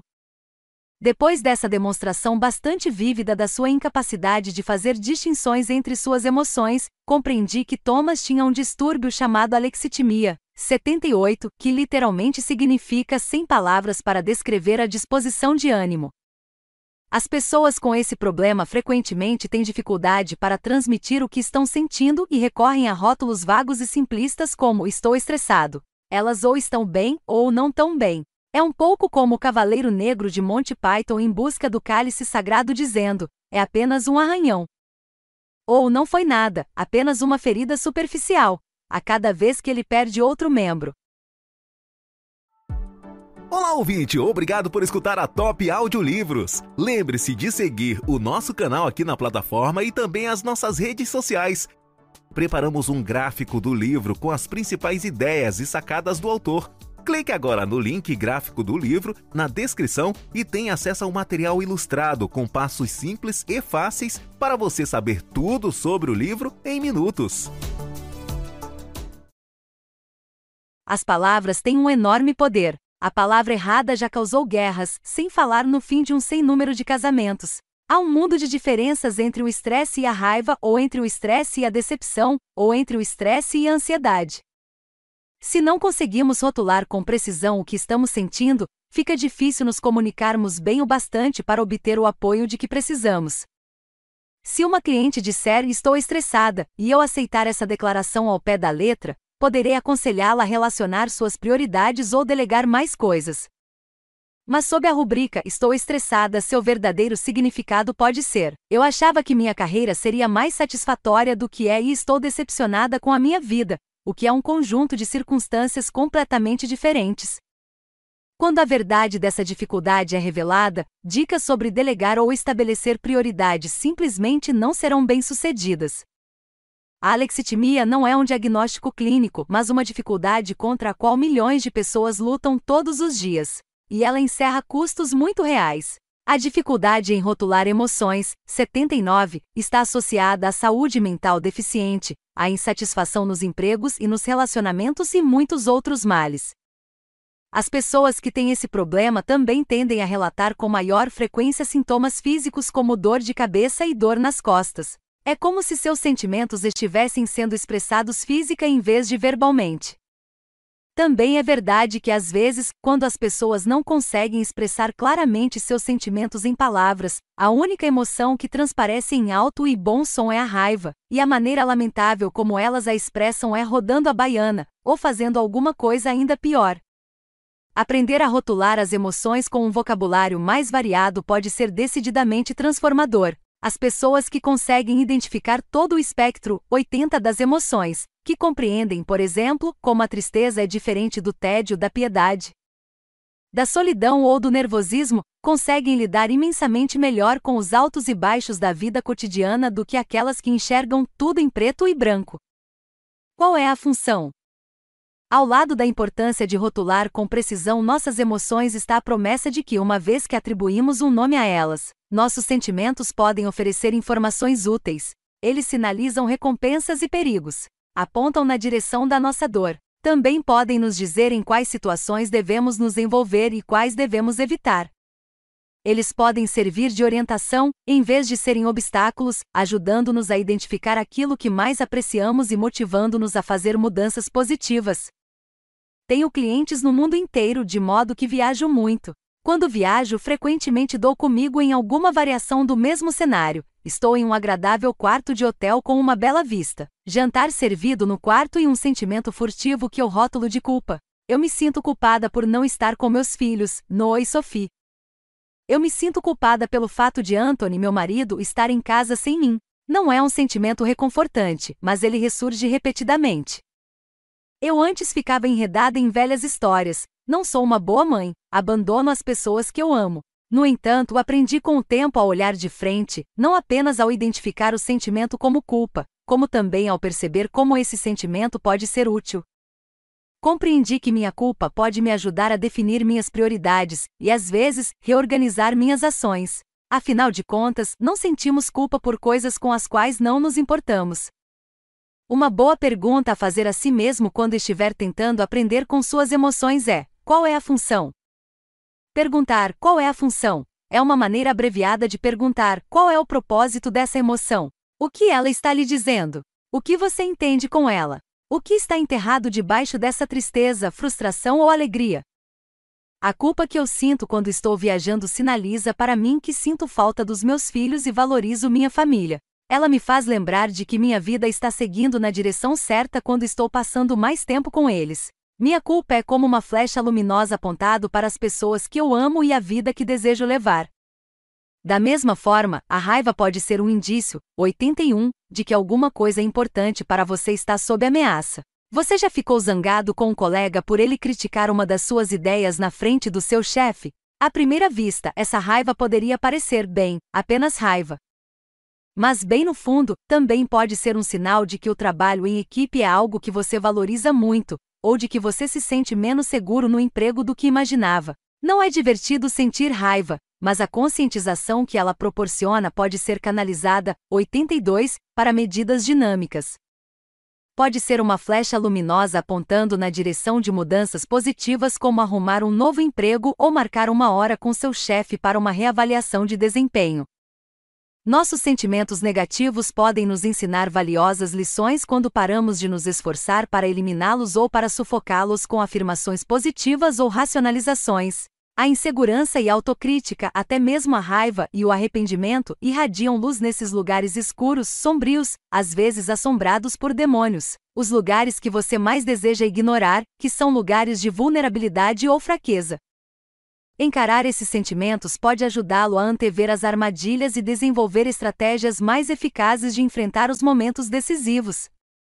Se você conseguir confrontar seus sentimentos internos com as suas opções externas, enquanto mantém a distinção entre eles, você terá uma chance muito maior de ter um dia favorável, além, é claro, de uma vida mais significativa. Você tomará decisões importantes à luz do contexto mais amplo possível. Isso requer a sinceridade e a integridade de incorporar nossas experiências em uma narrativa que é exclusivamente nossa, uma narrativa que nos servirá, ajudando-nos a entender onde estivemos para que possamos enxergar melhor para onde queremos ir. Capítulo 5 Afaste-se. James Pennebaker, eminente professor da Universidade do Texas, casou-se no início da década de 1970, assim que se formou na faculdade. Três anos depois do seu casamento, ele e a esposa começaram a questionar seu relacionamento, e Pennebaker, confuso e inseguro, mergulhou na depressão. Passou a comer menos, a beber mais e começou a fumar. Envergonhado com o que considerava uma fraqueza emocional, foi se isolando cada vez mais.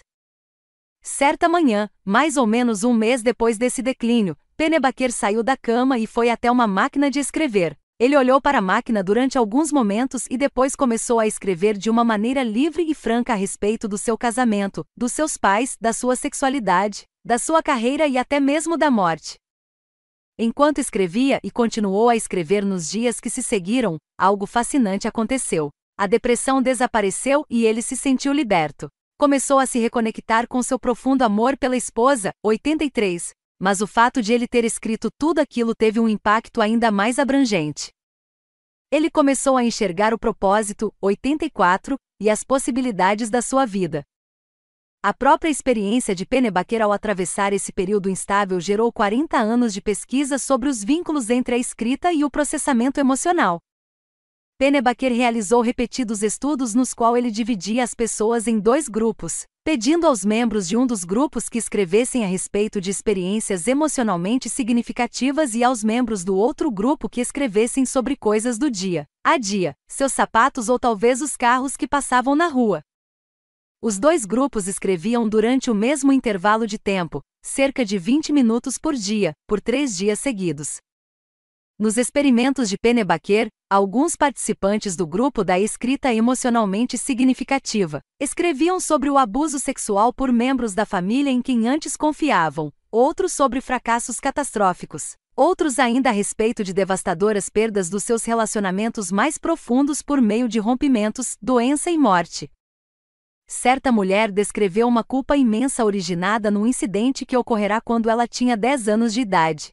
Ela deixará um brinquedo no chão e sua avó tinha escorregado nele e caído, o que acabou causando a morte da avó. Um homem escreveu a respeito de uma noite quente de verão quando tinha 9 anos.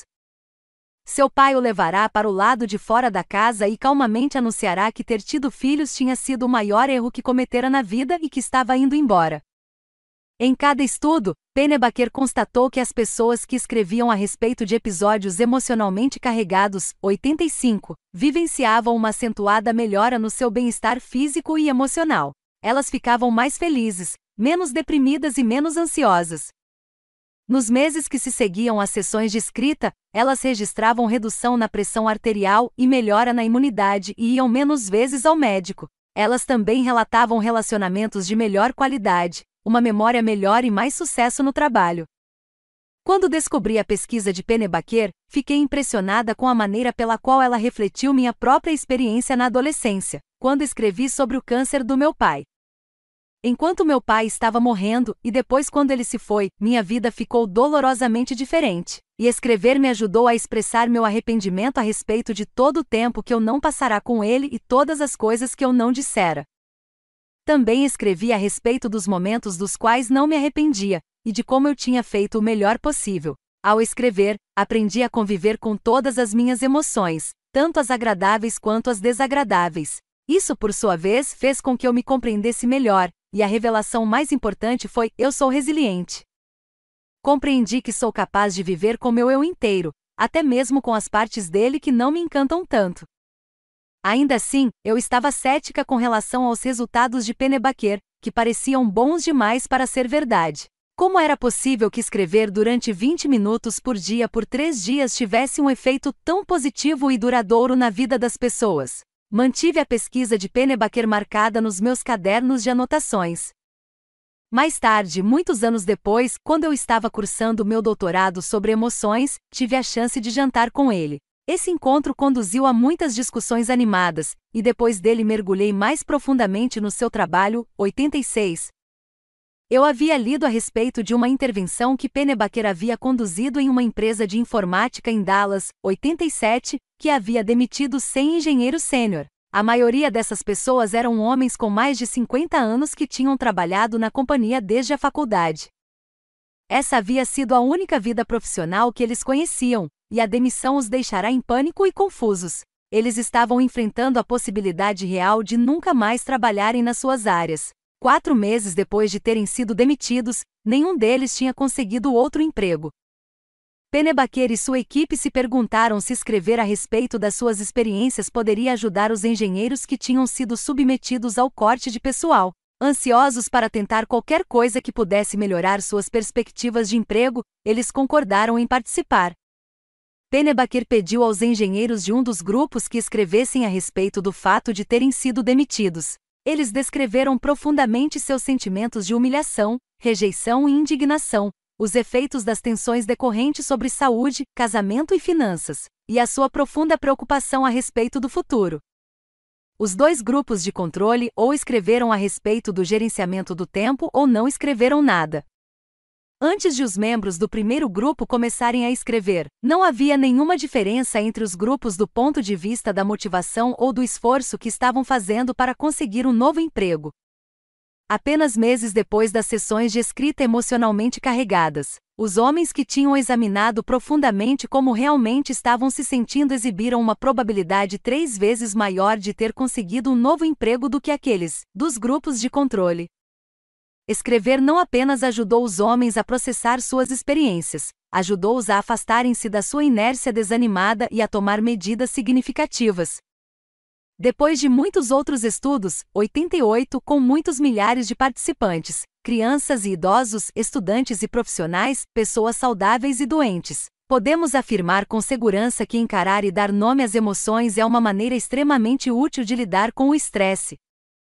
A ansiedade e a perda, no caso das pessoas que não gostam de pôr a caneta no papel ou os dedos no teclado, não existe nada mágico a respeito do ato de escrever propriamente dito. Falar em um gravador, por exemplo, pode produzir os mesmos resultados.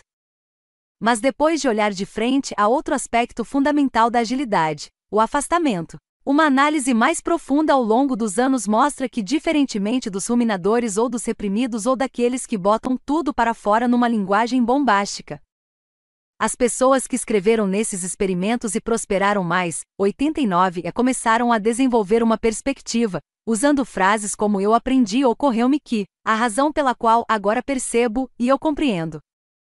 No processo de escrever, elas foram capazes de criar a distância entre o pensador e o pensamento, entre aquele que sente e o sentimento, que possibilitou que adquirissem uma nova perspectiva, se desenredassem e seguissem em frente.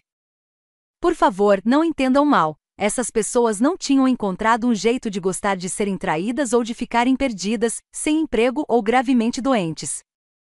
No entanto, ao dissolverem o emaranhamento que se formara entre seus impulsos e suas ações para que pudessem situar sua experiência em um contexto e analisá-la a partir de uma perspectiva mais ampla, elas conseguiram prosperar apesar de tudo, com mais frequência do que você poderia esperar, elas descobriram maneiras de transformar esses obstáculos em oportunidades para se conectar mais diretamente com seus valores mais profundos. As regras de escrita de Pennebaker. Ajuste um cronômetro para 20 minutos de contagem regressiva. Abra seu caderno de anotações ou crie um novo documento no computador. Quando o cronômetro iniciar a contagem do tempo, comece a escrever sobre suas experiências emocionais da semana, mês ou ano passado. Não se preocupe com a pontuação, desmazelo ou coerência.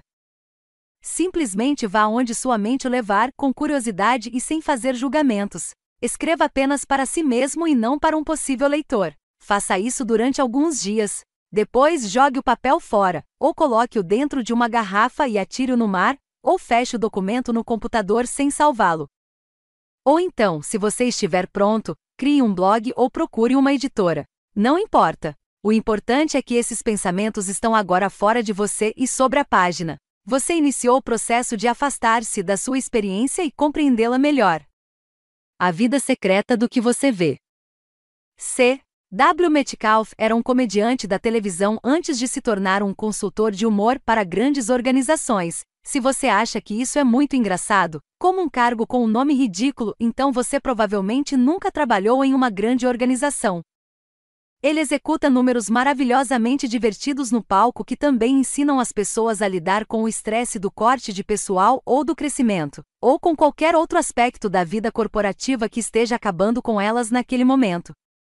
Um dos meus favoritos é quando ele pega uma cadeira vazia, identifica-a como seu emprego, e depois faz um rebuliço hilário sobre quanto seu emprego é absolutamente horrível, todos os dias, de todas as maneiras. Ele respira fundo, aponta para a cadeira que está a uma certa distância dele e diz: Meu emprego é realmente uma droga. Em seguida, ele solta a piada: Graças a Deus estou aqui, longe dele. Todos já vivenciamos essa capacidade de nos separarmos da nossa experiência e observá-la com base em de uma perspectiva diferente.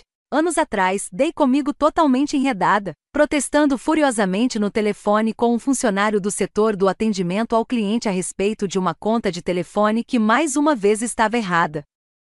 Cheguei a espumar de raiva enquanto falava sobre as horas que eu desperdiçara tentando resolver o problema e sobre a incapacidade da empresa de corrigir seu próprio erro. Foi então que, por algum motivo que não consigo explicar, simplesmente me afastei de toda aquela raiva. Foi quase como uma dessas experiências fora do corpo nas quais dizem que a alma vai até o teto e olha para a cena a partir de cima. Com essa nova perspectiva, fui capaz de enxergar minha raiva pelo que ela era, uma raiva cega dirigida à pessoa errada. Fui capaz de sentir compaixão pela pobre mulher do atendimento ao cliente, que emprego horrível dela, ter que escutar lunáticos como eu o dia inteiro. E compreender que o fato de eu me indispor com ela não me levaria a lugar nenhum, Mudei de atitude, pedi desculpas, em seguida, a partir de uma perspectiva que incluía o ponto de vista do outro, avançamos para um lugar de resolução de problemas construtivo e colaborativo. Eu tinha acabado de me afastar, criado um intervalo entre o estímulo e a resposta. Nesse meio tempo, eu até mesmo havia recobrado um pouco da minha bondade. Este é o ponto a partir do qual você pode escolher comportamentos baseados nos seus valores em vez de ceder ao que seus pensamentos, emoções e histórias estão insistindo para que você faça. Esse novo espaço recém-criado possibilita que você seja sensível ao contexto, mude suas atitudes para algo que irá funcionar no aqui e agora em vez de se deixar levar por impulsos descontrolados, como justiça, vingança. Você não pode me tratar desta maneira. Quando você se afasta, você consegue ver coisas que não tinha enxergado antes, porque você acha que chamam essa reação de raiva cega. Dê uma olhada no desenho a seguir 90. O que você vê? Obviamente são as três primeiras letras do alfabeto, mas talvez exista outra possibilidade. Quando estamos enredados, temos normalmente uma única perspectiva, uma única resposta e uma única maneira de fazer as coisas. Estamos emaranhados em nossos pensamentos, emoções e histórias. Eles nos dominam, dirigem nossas ações e nos tornam inflexíveis, não raro nos levando a perguntar depois do fato: onde eu estava com a cabeça? Somente quando nos afastamos é que conseguimos perceber que pode haver mais de uma maneira de examinar a situação. O rabisco central acima é obviamente um B, mas olhe agora para o mesmo rabisco central na próxima página. Este é um exemplo do que pode acontecer quando você olha para a mesma coisa a partir de um ponto de vista diferente. Nós nos tornamos sensíveis ao contexto, enxergamos mais possibilidades e podemos responder de diferentes maneiras. Nós ficamos mais ágeis. Você pode deliberadamente cultivar a capacidade de criar o tipo de distância que eu inadvertidamente criei durante minha deplorável fúria no telefone. Na realidade, para você viver uma vida com propósito e significativa e realmente prosperar, uma das habilidades mais essenciais que você deve desenvolver é a de adotar uma metavisão, a visão de cima que amplia sua perspectiva e o torna sensível ao contexto. Essa habilidade o ajuda a adquirir uma nova perspectiva com relação às suas emoções e sobre como os outros podem estar se sentindo e é fundamental para desenvolver nossa capacidade de autorreflexão, a metavisão pode ser particularmente útil quando cometemos erros.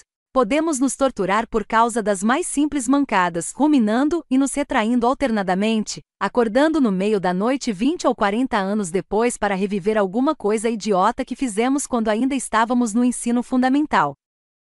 Um erro é frequentemente uma questão de a vida não estar acontecendo como planejamos.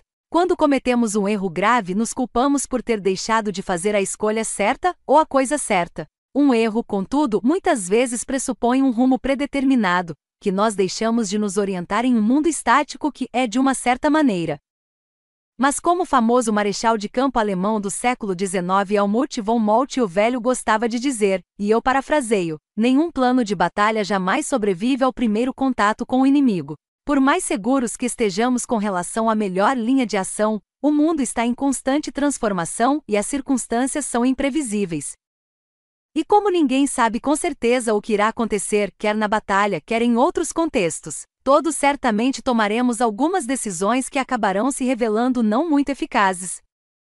Mas você pode encarar seus erros com base em outras perspectivas. Os erros bons, por exemplo, podem nos ensinar alguma coisa de valor, como não mexa com cachorros de estimação de pessoas que você não conhece. Quando olhamos para as coisas dessa maneira, encontramos uma lição a ser aprendida e um potencial para crescimento. Para encontrar esse conhecimento, precisamos ser capazes de examinar nossos deslizes a partir de múltiplos ângulos. Monges e místicos recorrem desde tempos imemoriais a práticas como a meditação para dissolver a fusão entre o pensamento e o pensador, o impulso e a ação, libertando a mente de algumas das suas restrições mais rígidas e de suas interpretações distorcidas. Quando práticas desse tipo começaram a ficar populares entre os ocidentais, no final da década de 1960, a frase operante era estar aqui e agora. A ideia era que a mente indisciplinada se distrai facilmente, oscilando para trás e para frente no tempo, envolvendo-se com memórias que empurram do passado e projeções que puxam do futuro. É somente quando estamos plenamente no presente, completamente sintonizados com o agora, que podemos lidar com o momento de uma maneira emocionalmente ágil. Desde os dias em que os Beatles, os Beach Boys e Mia Farrow foram para a Índia para se sentar aos pés do Maharishi, pesquisas nas ciências comportamentais e cognitivas. 91 vem trabalhando para desmistificar essas diáfanas contribuições do Oriente, e grande parte do seu foco tem se voltado para uma técnica de prestar atenção. Deliberadamente sem julgar nada. Essa técnica é chamada de atenção plena, mindfulness. Pesquisadores de Harvard realizaram recentemente tomografias do cérebro 92 de 16 pessoas, antes e depois de fazerem um programa de treinamento da atenção plena de oito semanas para reduzir o estresse. Os resultados mostraram mudanças nas regiões associadas não apenas ao estresse, mas também à memória, ao senso do eu e à empatia. Parece que a prática da atenção plena melhora a conectividade nas redes do cérebro que nos impedem de sermos distraídos. Ao nos ajudar a nos concentrar, a atenção plena também aumenta a competência. Ela melhora a memória, a criatividade e as nossas disposições de ânimo, bem como os relacionamentos, a saúde e a longevidade em geral. Quando prestamos atenção ao que está acontecendo à nossa volta 93, em vez de não fazer caso disso ou simplesmente seguir adiante com o programado, podemos nos tornar mais flexíveis e perspicazes. Um dos líderes da pesquisa de atenção plena 94, Ellen Langer, professora de psicologia de Harvard, descobriu que os músicos que tocam atentamente produzem músicas que agradam mais às audiências. Vendedores de revistas que vendem atentamente comercializam um número maior de assinaturas. As mulheres que fazem apresentações atentamente são consideradas mais vigorosas e bem-sucedidas porque, ao que se revela, a atenção plena da oradora fala mais alto do que qualquer preconceito de gênero que a audiência possa ter. É com essa qualidade de estar plenamente presente e disponível que as audiências mais se identificam. Ao mesmo tempo, quando nós estamos na audiência, acompanhar atentamente a apresentação nos ajuda a vencer nossas distrações ou avaliações prematuras e observar o que os outros têm a oferecer. Infelizmente, o termo se tornou tão popular, especialmente nos círculos de negócios, que existe agora uma certa reação adversa a ele. Você sabe quando um conceito está desgastado quando vê o título. Mindful Leadership for Dummies, liderança atenta e presente para idiotas, em tradução livre nas livrarias. E não há dúvida de que a ideia de que tudo que você faz, em todos os momentos do dia, deva ser abordado com uma atenção dotada de propósito no momento presente é simplesmente ridícula. Você não precisa realmente levar o lixo reciclável para fora atentamente, ou pentear o cabelo atentamente, isto é, a não ser que você considere isso gratificante. Consulte o texto em destaque Maneiras de se tornar mais atento na página 113. Para muitas pessoas, a prática também parece oculta na linguagem floreada dos afrãs, eremitérios hindus. É por isso que pode ser mais fácil entender no que realmente consiste a atenção plena examinando primeiro seu oposto, a falta de atenção. A falta de atenção nos conduz com muita facilidade ao caminho onde acabamos enredados. É o estado da falta de consciência e do piloto automático você não está realmente presente. Em vez disso, você está se apoiando excessivamente em regras rígidas ou desgastadas que não foram devidamente analisadas. Você sabe que está sendo desatento quando você esquece o nome de uma pessoa assim que o escuta. Você coloca o crédito cartão no lixo e a embalagem de comida na bolsa. Você não consegue se lembrar se trancou a porta ao sair de casa. Você quebra ou esbarra nas coisas porque não está de fato presente no espaço no qual você está. Você está tão concentrado no que está por vir que se esquece de uma coisa que precisa fazer agora. Você não nota que as palavras crédito e cartão estão invertidas no exemplo apresentado algumas frases atrás. Você come ou bebe sem estar com fome ou com sede. Você sente que uma emoção surgiu do nada. Por outro lado, é a atenção plena que possibilita que você perceba seus sentimentos e pensamentos desagradáveis em vez de se envolver com eles. Quando você está consciente da sua raiva, 95 pode observá-la com maior sensibilidade, foco e objetividade emocional, talvez descobrindo de onde ela está verdadeiramente vindo.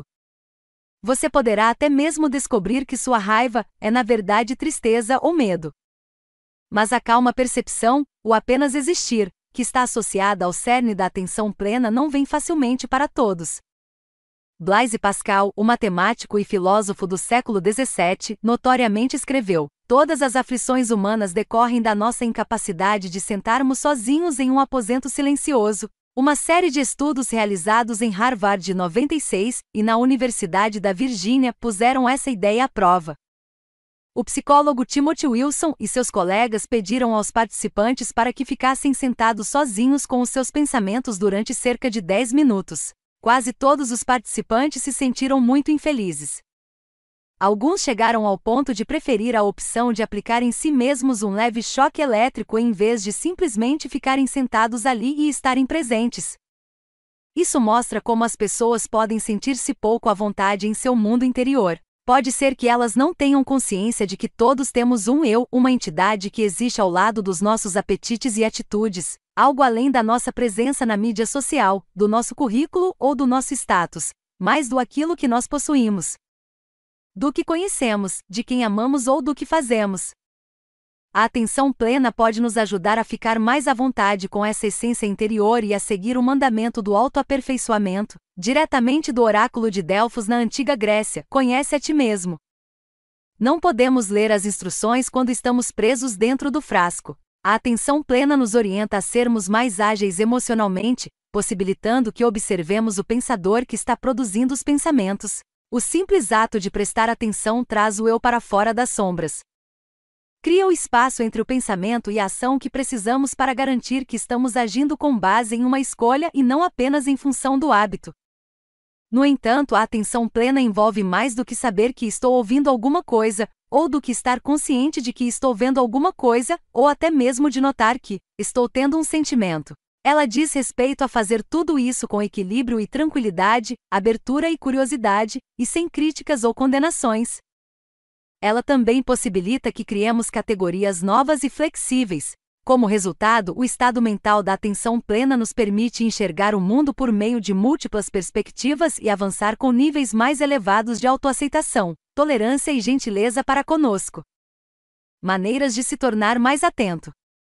Comece com a respiração. Durante um minuto inteiro, não faça nada além de se concentrar na sua respiração. Comece inspirando e expirando lentamente, contando até quatro enquanto inspira e até quatro enquanto solta o ar. Como seria de se esperar, sua mente tentará devagar. Observe esse fato e depois, deixe-o para lá. Não se repreenda por não ser bom nisso. Sempre que um pensamento surgir na sua cabeça, apenas tente levar seu foco de volta para a respiração. Esse é o jogo. Não é uma questão de ganhar e sim de se envolver no processo.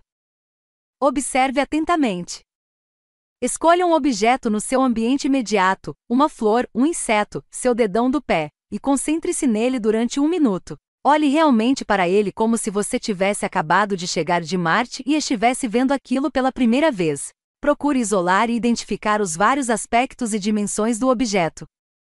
Concentre-se na cor, na textura, em qualquer movimento que ele faça e assim por diante. Reformule uma rotina.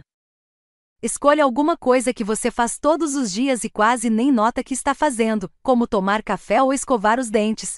Na próxima vez que a fizer, concentre-se em cada passo e ação daquele ato, em cada elemento do que está vendo e ouvindo, da textura e do cheiro.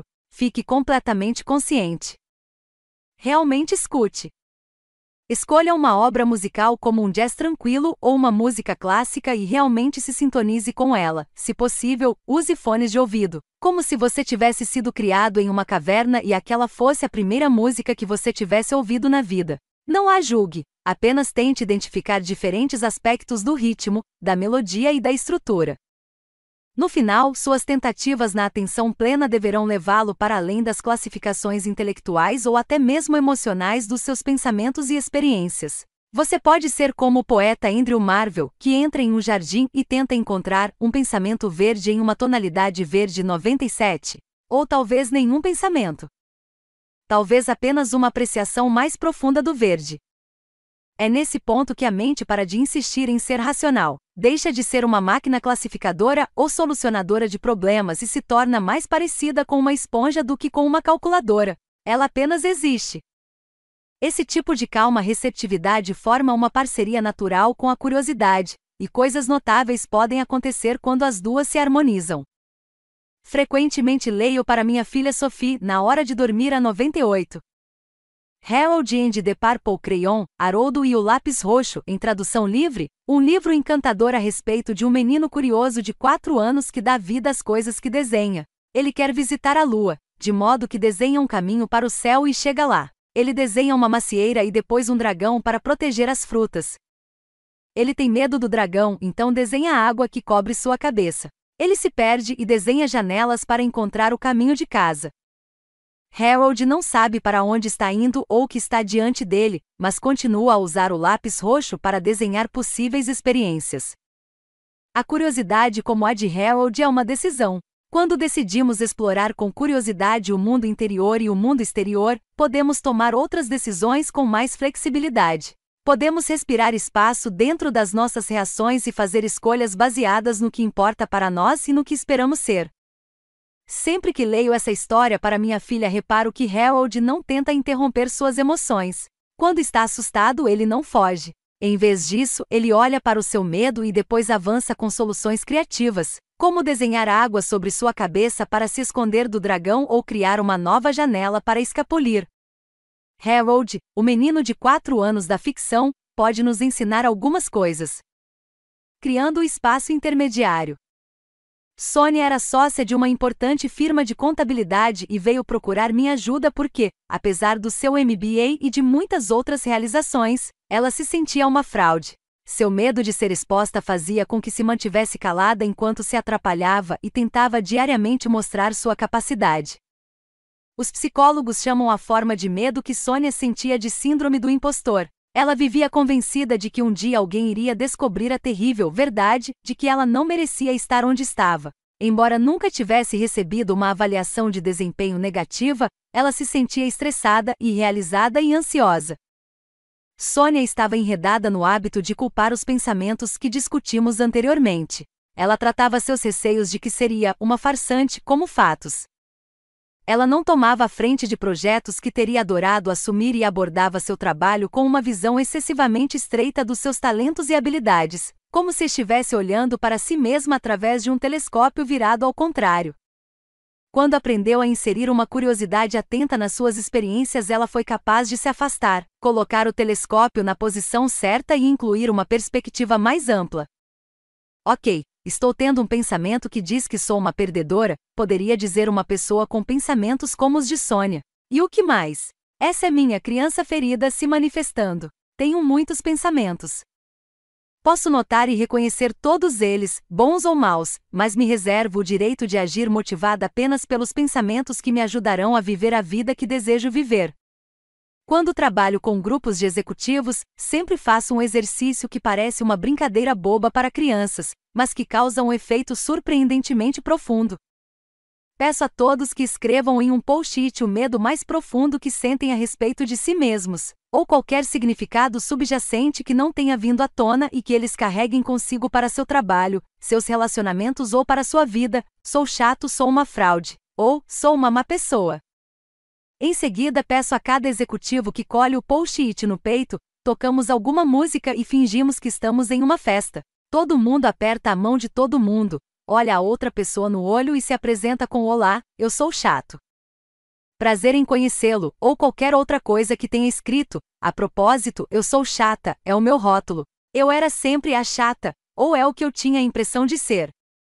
Essa é uma experiência extremamente poderosa. No momento posterior, os executivos invariavelmente me dizem que a feia verdade, que eles colaram em si mesmos, a dura avaliação que tinha tanto poder sobre eles, foi dominada. Recebo e-mails anos depois nos quais as pessoas falam do alívio que representa passar a ser capaz de ver um pensamento apenas como um pensamento. Elas deram um nome ao seu medo e depois foram capazes de se divertir um pouco à custa dele. Ao fazer isso, criaram mais espaço para serem elas mesmas. Elas se afastaram. Você pode ter uma ideia desse fenômeno simplesmente olhando fixamente para as letras que formam o seu nome. Você as viu tantas vezes que passa por cima de múltiplos níveis de representação e interpretação e imediatamente chega algo dentro do espírito de que esse sou eu. Mas quando você realmente olha para os símbolos romanos que representam certos sons em uma linguagem escrita, você começa a ver a forma deles, alguns dos quais têm uma aparência bastante engraçada. Estou olhando para você, D minúsculo, ou então diga uma palavra simples como leite 99 em voz alta. Agora, repita-a durante 30 segundos. Enquanto fizer isso, você notará uma mudança. No início do experimento, você identifica o significado literal da palavra, o líquido branco que você coloca no seu cereal matinal, no seu café ou no qual molhava biscoitos quando era criança. No entanto, à medida que você repete a palavra, algo diferente começa a acontecer. As maneiras típicas com que você se relaciona com o leite desaparecem e você começa a reparar na maneira como a palavra soa, na maneira como sua boca se mexe quando você a pronuncia, a palavra apenas como uma palavra. Agora tente o experimento com o aspecto seu que você mais detesta ou até mesmo com uma experiência desafiante do cotidiano. Sou gordo, ninguém gosta de mim, ou vou me atrapalhar na apresentação. Escolha sua frase e depois repita-a dez vezes. Agora diga de trás para frente ou misture a ordem das palavras. O que você verá é que esses sons deixam de ser algo significativo e evocativo, que pode exercer uma grande influência sobre você, e passam a ser algo remoto, desprovido de poder e levemente ridículo. Você não está mais emaranhado e olhando para o mundo sob a perspectiva do pensamento negativo. Mais exatamente, você está olhando para ele.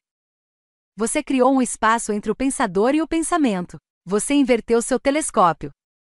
Essa autonomia e esse espaço para respirar que você cria lhe concede a grande dádiva da escolha. Você começa a vivenciar os pensamentos apenas como pensamentos, que é tudo que eles realmente são, e não como diretivas que você tem que seguir ou a respeito das quais até mesmo precisa se afligir. Você pode ter o pensamento de que é um farsante, observá-lo e depois, deliberadamente, optar por colocá-lo de lado, porque é mais importante fazer uma contribuição significativa para a reunião em que você se encontra naquele momento. Você pode vivenciar e até mesmo racionalizar o pensamento de que seu cônjuge é quem deveria tomar a iniciativa para pôr um fim à discussão que vocês tiveram esta manhã e, depois, pegar o telefone e ligar para ele. Você pode aceitar o seu desejo de comer pudim de leite, observar seus pensamentos, eu quero isso. E depois optar por não estender a mão para pegá-lo. Isso não é repressão, porque você não está desconsiderando, negando ou tentando reprimir o pensamento, a emoção ou o desejo. Mais exatamente, você está curiosamente observando junto com a informação que ele traz, mas não está deixando que ele dê as ordens. Se você subir bastante dentro de uma organização, com o tempo terá uma equipe, e a equipe enviará relatórios. Mas você, o executivo, precisa decidir por qual relatório se deixará guiar e qual deverá colocar de lado, lembrando-se de que, assim como cortesãos que apenas agem em causa própria, os pensamentos e as emoções nem sempre dizem a verdade. E que eles vêm e vão embora. É por isso que precisamos tratar esses relatórios como relatórios de intenção, sujeitos à nossa avaliação, e não como representações de uma sólida realidade que conduz a pontos de ação, os pensamentos e as emoções contêm informações, não instruções. Algumas das informações nos levam a tomar providências, outras marcamos como situações a serem observadas e outras tratamos como bobagens que devem ser jogadas no lixo. Agilidade emocional significa ter uma grande quantidade de pensamentos ou emoções preocupantes e ainda assim conseguir agir de uma forma que favoreça a maneira como você mais deseja viver. É isso que significa se afastar e escapar de uma situação difícil. Um tipo diferente de afastamento linguístico surgiu durante o verão de 2010, quando LeBron James, celebridade do basquete, enfrentou uma dura decisão que acabaria atraindo para ele gritos de protesto. Deveria ele permanecer em Cleveland, Ohio, com o time da sua cidade natal, o Cavaliers, o time que promoverá sua carreira desde o início? Ou deveria se mudar para a Flórida para ingressar no Miami Heat, uma atitude que o conduziria a um novo nível na sua carreira? Ele decidiu ir para a Flórida e pouco depois descreveu seu processo de pensamento. Uma coisa que eu não queria fazer, sem era tomar uma decisão emocional. Eu queria fazer o que era melhor para LeBron James e fazer o que torna LeBron James feliz. Repare como ele inicialmente se referiu a si mesmo usando o pronome eu da primeira pessoa, mas depois, ao mencionar que não quis tomar uma decisão emocional, ele trocou para a terceira pessoa LeBron James. Na época, muitos críticos atribuíram sua escolha de palavras apenas ao seu ego tamanho gigante, sem dúvida compreensível, tendo em vista a reputação dos atletas famosos. No entanto, os eventos subsequentes, depois do período de muito sucesso em Miami, ele voltou a jogar em Cleveland, sugerem que ele pode ter de fato vivido um grande conflito antes de tomar sua decisão. Se foi esse o caso, ele usou uma estratégia verbal sofisticada para conduzir suas emoções. As pesquisas mostram que usar a terceira pessoa, 101, dessa maneira é uma técnica eficaz para nos distanciarmos do estresse, ou da ansiedade, a frustração ou da tristeza, que pode nos ajudar a regular nossas reações. Isso também leva as pessoas a encarar as situações estressantes futuras mais como desafios e menos como ameaças. Técnicas para se afastar, 102. 1. Hum, pense no processo. Veja a si mesmo como estando nele a longo prazo e em um caminho de contínuo crescimento. Declarações absolutas extraídas de velhas histórias. Não sei falar em público, ou sou péssimo nos esportes, são apenas isso, histórias. Elas não são o seu destino. 2. Seja contraditório. No Zen budismo, contemplar paradoxos como qual é o som de uma única mão batendo palma é uma prática comum. A sua vida provavelmente contém paradoxos sobre os quais você poderia refletir ao estilo Zen. Você pode amar e odiar sua cidade natal, sua família ou seu corpo. Você pode sentir que é tanto a vítima quanto a pessoa responsável pelo fim de um relacionamento. Abraçar e aceitar essas aparentes contradições melhora sua tolerância com relação à incerteza. 3. Divirta-se. O humor pode ser uma prática de afastamento porque o obriga a enxergar novas possibilidades. Desde que você não esteja usando o humor para mascarar uma dor genuína, a repressão. Descobrir alguma coisa engraçada a respeito de si mesmo ou das suas circunstâncias poderá ajudá-lo a aceitar e depois criar uma distância entre você e a situação. 4. Mude seu ponto de vista. Tente avaliar seu problema com base na perspectiva de outra pessoa, do seu dentista, talvez do seu filho ou até mesmo do seu cachorro. 5. Invoque o pensamento ou a emoção. Em qualquer ocasião em que você fique enredado, identifique o pensamento pelo que ele é um pensamento, e a emoção pelo que ela é uma emoção. Você pode fazer isso introduzindo a frase estou tendo o pensamento de que, ou estou tendo a emoção. Lembre-se de que você não tem a menor obrigação de aceitar as opiniões dos seus pensamentos ou emoções e muito menos agir motivado pelos conselhos deles. A propósito, esse é o método ao qual recorro para me afastar. É fácil adotá-lo às pressas ou quando estamos no meio de uma interação difícil. 6. Fale consigo mesmo na terceira pessoa. Como no exemplo de LeBron James, essa estratégia possibilita que você transcenda seu ponto de vista egocêntrico e regule sua reação. Deixe para lá. Com base em uma perspectiva receptiva, aberta e mais ampla, podemos tratar com leveza nossos pensamentos e emoções. Não ficar enredados em velhas histórias e não julgar de antemão as novas experiências à medida que elas vão surgindo. Podemos deixar nossos pensamentos e nossas emoções para lá, abandoná-los. Mônica é casada com um homem chamado David. Eles se amam muito, mas Mônica tem uma queixa. Todos os dias, seu marido chega em casa do trabalho e joga o casaco no chão. Ora, essa queixa poderá soar ridícula, mas qualquer pessoa que tenha vivido um relacionamento que tenha ultrapassado um limite mínimo de duração sabe muito bem que essas pequenas contrariedades, o tubo de pasta de dentes destampado, beber ruidosamente o café pela manhã, pode nos enredar em um ciclo obsessivo de projeções e interpretações negativas. O problema é que, quando estamos enredados, essa dimensão assume o controle. Deixamos de ver as pessoas envolvidas nos nossos enredamentos como seres humanos completos que existem fora da nossa percepção deles, ou além do que precisamos deles. Todos os dias eu digo: David, por favor, você pode não jogar o seu casaco no chão? Mônica me contou. E todos os dias ele joga o casaco no chão. Ele diz que é porque está tão cansado e ansioso por me ver que simplesmente não pensa em pendurar o casaco. Mônica tentou compreender a explicação dele, mas mesmo assim ficou irritada, e ele continuou a jogar o casaco no chão. Ela tentou ignorar o caso do casaco. Ela obstinadamente pisou sobre o casaco quando ele estava no caminho dela. Tentou ela mesma pendurar o casaco, muitas vezes fazendo grande alarido durante essa ação para que David se conscientizasse do seu esforço. A essa altura, o casaco no chão havia se tornado bem mais do que apenas um casaco no chão ele se tornará um símbolo do fato de que David não estava levando Mônica a sério em uma questão que era importante para ela. O casaco era uma prova de que David a estava desconsiderando e menosprezando. Embora o casaco fosse trivial, o assunto do casaco vinha à baila sempre que eles discutiam. Foi então que um dia, na época do aniversário de David, Mônica encontrou a perspectiva que possibilitou que ela mudasse o jogo. Ela fez isso distanciando-se dos seus pensamentos da interpretação de que ele está fazendo isso para me menosprezar? Ela criou um espaço entre essa simples contrariedade e as profundas emoções que afloravam em reposta. Ela tomou a decisão consciente de seguir em frente e abandonar os fios subjetivos que ela tecerá naquele casaco e presumir apenas as intenções mais generosas da parte de David. Em vez de ficar enredada no que David estava ou não fazendo por deixar o casaco no chão, ela lhe daria um presente de aniversário. Ela aceitaria que isso era simplesmente uma parte de David, a pessoa que ela amava, e que, sem um sentimento de orgulho ferido ou ressentimento, ela carinhosamente pegaria o casaco. Ela encerraria o cabo de guerra largando a corda.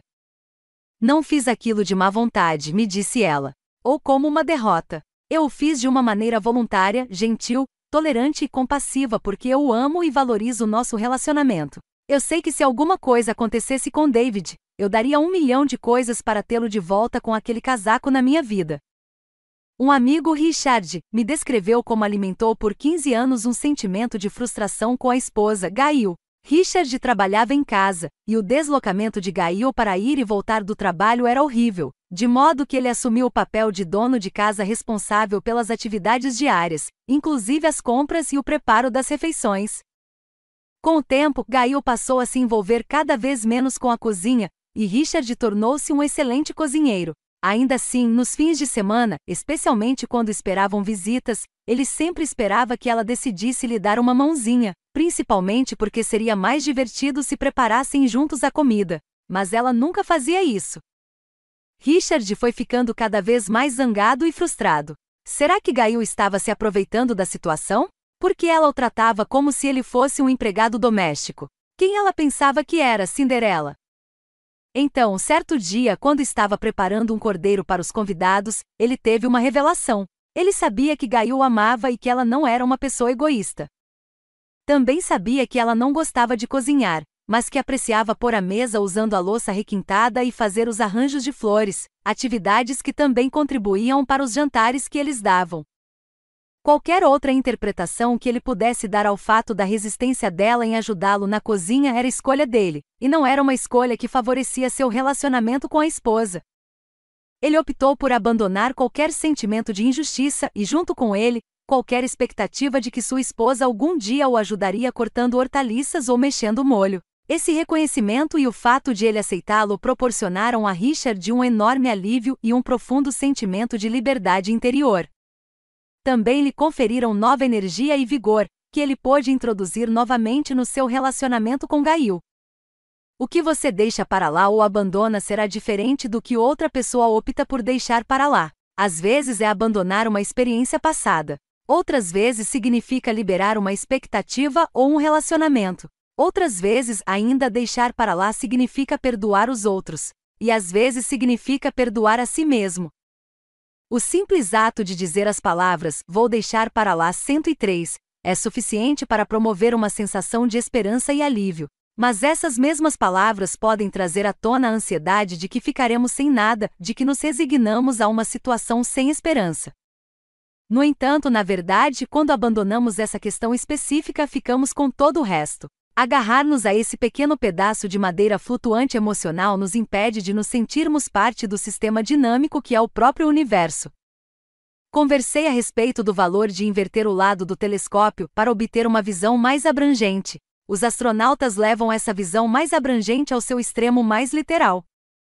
Eles falam do efeito da visão geral da transformação que sofrem após viajar pelo espaço e depois olhar para trás e ver todo o nosso planeta, com o restante de nós e nossos problemas, grandes e pequenos, parecendo uma minúscula bola de praia flutuando na escuridão. Isso é se afastar para obter uma nova perspectiva em grande escala. Um dos astronautas mais associados ao efeito da visão geral é Edgar Mitchell, que foi o piloto do módulo lunar da Apollo 14, em 1971, a sexta pessoa a pisar na Lua. Eis como Mitchell descreveu seu momento de epifania, na viagem de volta 104, ao contemplar os 385 mil quilômetros de espaço na direção das estrelas e do planeta do qual eu viera, vivenciei de repente, o universo como inteligente, amoroso e harmonioso. Nem todo mundo será capaz de abraçar uma visão tão mística, mas deixar para lá pode pelo menos se tornar para todos algo como encarar com leveza, e quando isso acontece o coração se expande. Isso não significa uma resignação passiva ao destino, e sim um envolvimento essencial com a maneira como as coisas efetivamente são, sem terem sido filtradas ou distorcidas por rígidas lentes mentais. Capítulo 6 Seja coerente com seus motivos. Tom Shadyac deu a Jim Carrey seu primeiro grande papel, 105, em Ace. Ventura, um detetive diferente e depois passou a dirigi-lo em grandes sucessos de bilheteria como Mentiroso e Todo-Poderoso. Ele também trabalhou com Ed Murphy, Robin Williams, Morgan Freeman e Steve Carell.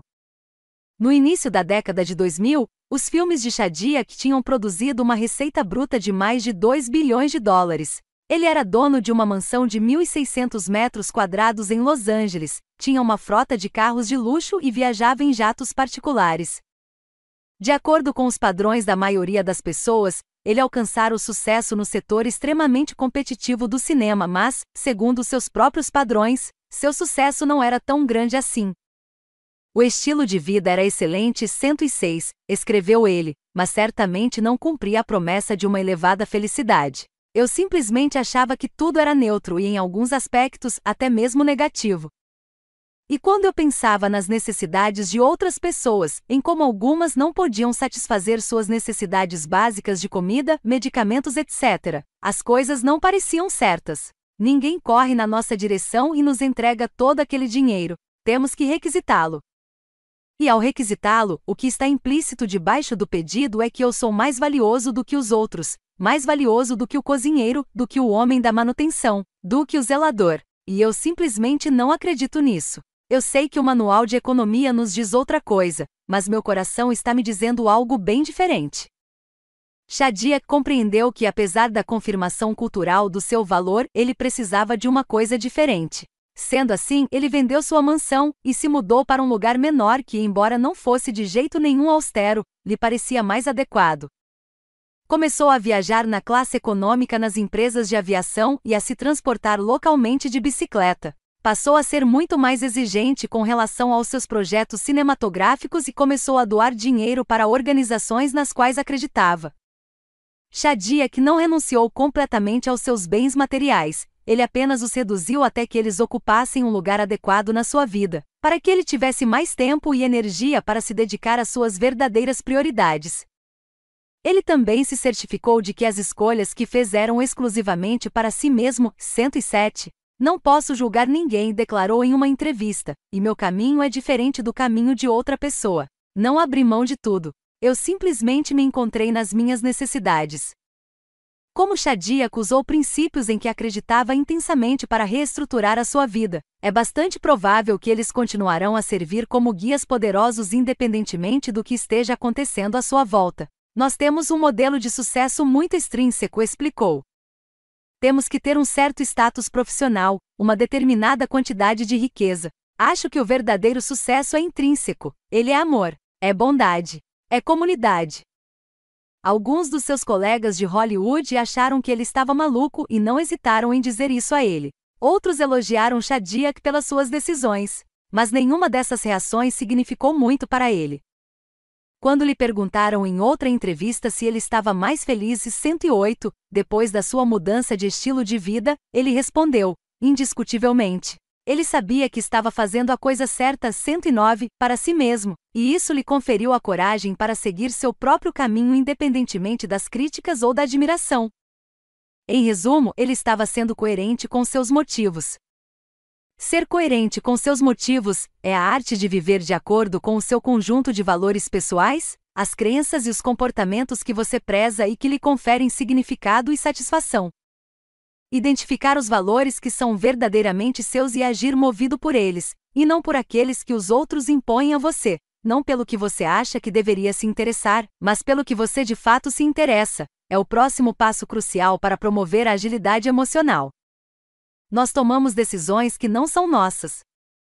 Identificar o que você valoriza e agir movido por isso nem sempre é fácil. Somos constantemente bombardeados por mensagens da cultura, dos anunciantes, da nossa criação, da nossa educação religiosa, bem como da nossa família, de amigos e colegas, a respeito do que é importante e do que nos torna importantes. A maioria de nós não está no mercado de jatos particulares e móveis imensos de alto luxo, mas mesmo assim todos sofremos o mesmo tipo de pressão cultural que Shadiak sofria. Talvez o seu vizinho ou sua vizinha tenha um Toyota mais luxuoso do que o seu ou tome drinks sofisticados de café no Starbucks em vez de preparar café em casa. Ele ou ela pode passar as férias em locais mais agradáveis ou ter mais empregados domésticos, parecer mais realizado, a na carreira, mais feliz no casamento ou ser melhor pai ou mãe do que você. Independentemente do contexto, o ato de fazer comparações é o mesmo. Da mesma maneira, Shadiak continuou no caminho que imaginava ter escolhido em Hollywood até compreender que aquela não era sua escolha, que todos temos a tendência de simplesmente seguir em frente com antolhos, apenas vencendo os desafios de cada dia. Quando precisamos de orientação, olhamos em volta para verificar o que as outras pessoas estão fazendo, negligentemente escolhendo todos os tipos de coisas que nos disseram serem segredos universais para a satisfação, como ter um diploma de nível superior, ser proprietário de um imóvel ou ter filhos. Na realidade, essas coisas não são para todo mundo. É simplesmente muito mais rápido e mais fácil seguir o que vemos em vez de descobrir por nós mesmos. As ações e as escolhas das outras pessoas nos afetam mais do que percebemos, em todos os níveis, por meio de um fenômeno fascinante chamado contágio social. Se o termo lembra um vírus que se espalha por uma população por intermédio do contato casual aparentemente aleatório, é exatamente essa ideia. Estudos mostram que determinados comportamentos realmente são como gripes e resfriados e 110, você pode pegá-los de outras pessoas. Seu risco de ficar obeso aumenta a cada pessoa obesa com que você entra em contato. As suas chances de se divorciar, uma decisão que você imaginaria ser profundamente pessoal e individual, são mais elevadas se outros casais no seu grupo de amigos também estiverem se separando.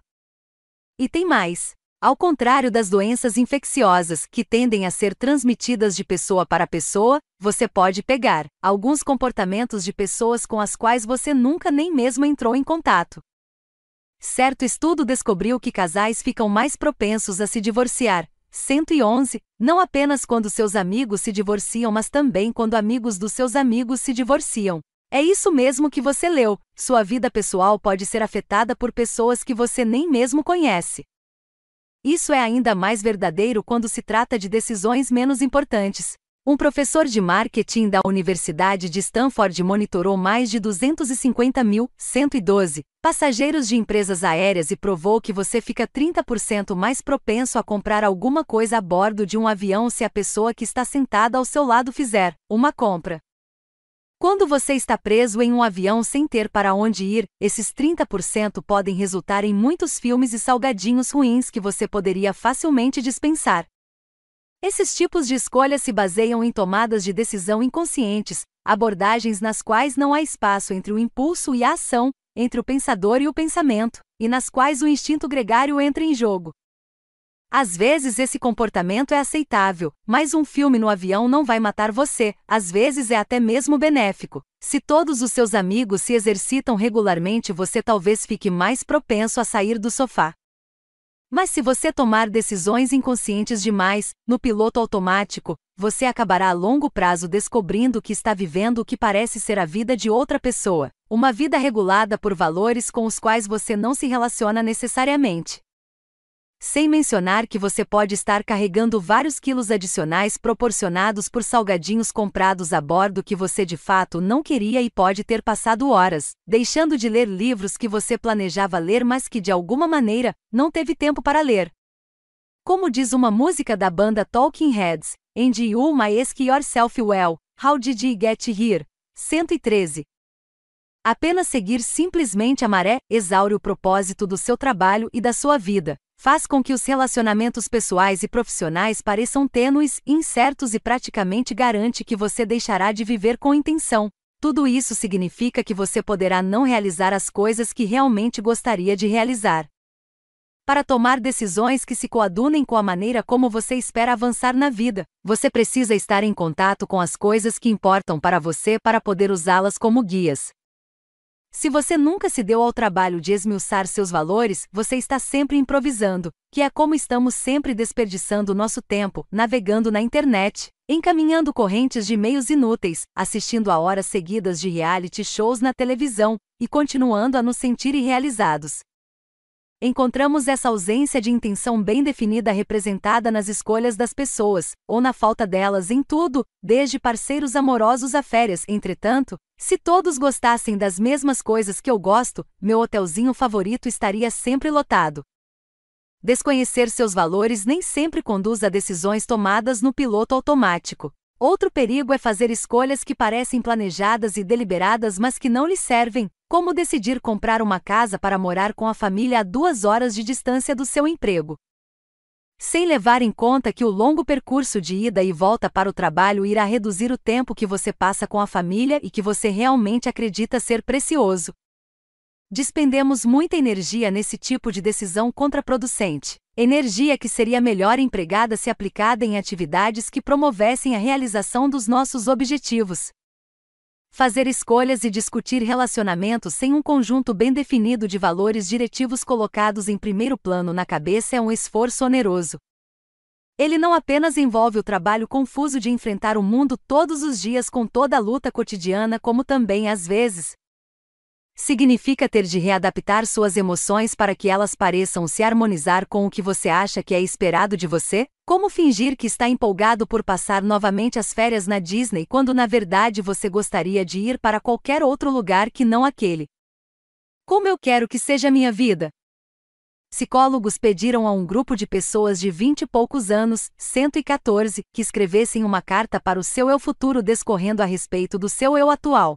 Algumas deveriam lançar a mente apenas três meses à frente e escrever a carta para seu eu próximo. Outras deveriam saltar duas décadas adiante e escrever a carta para seu eu distante.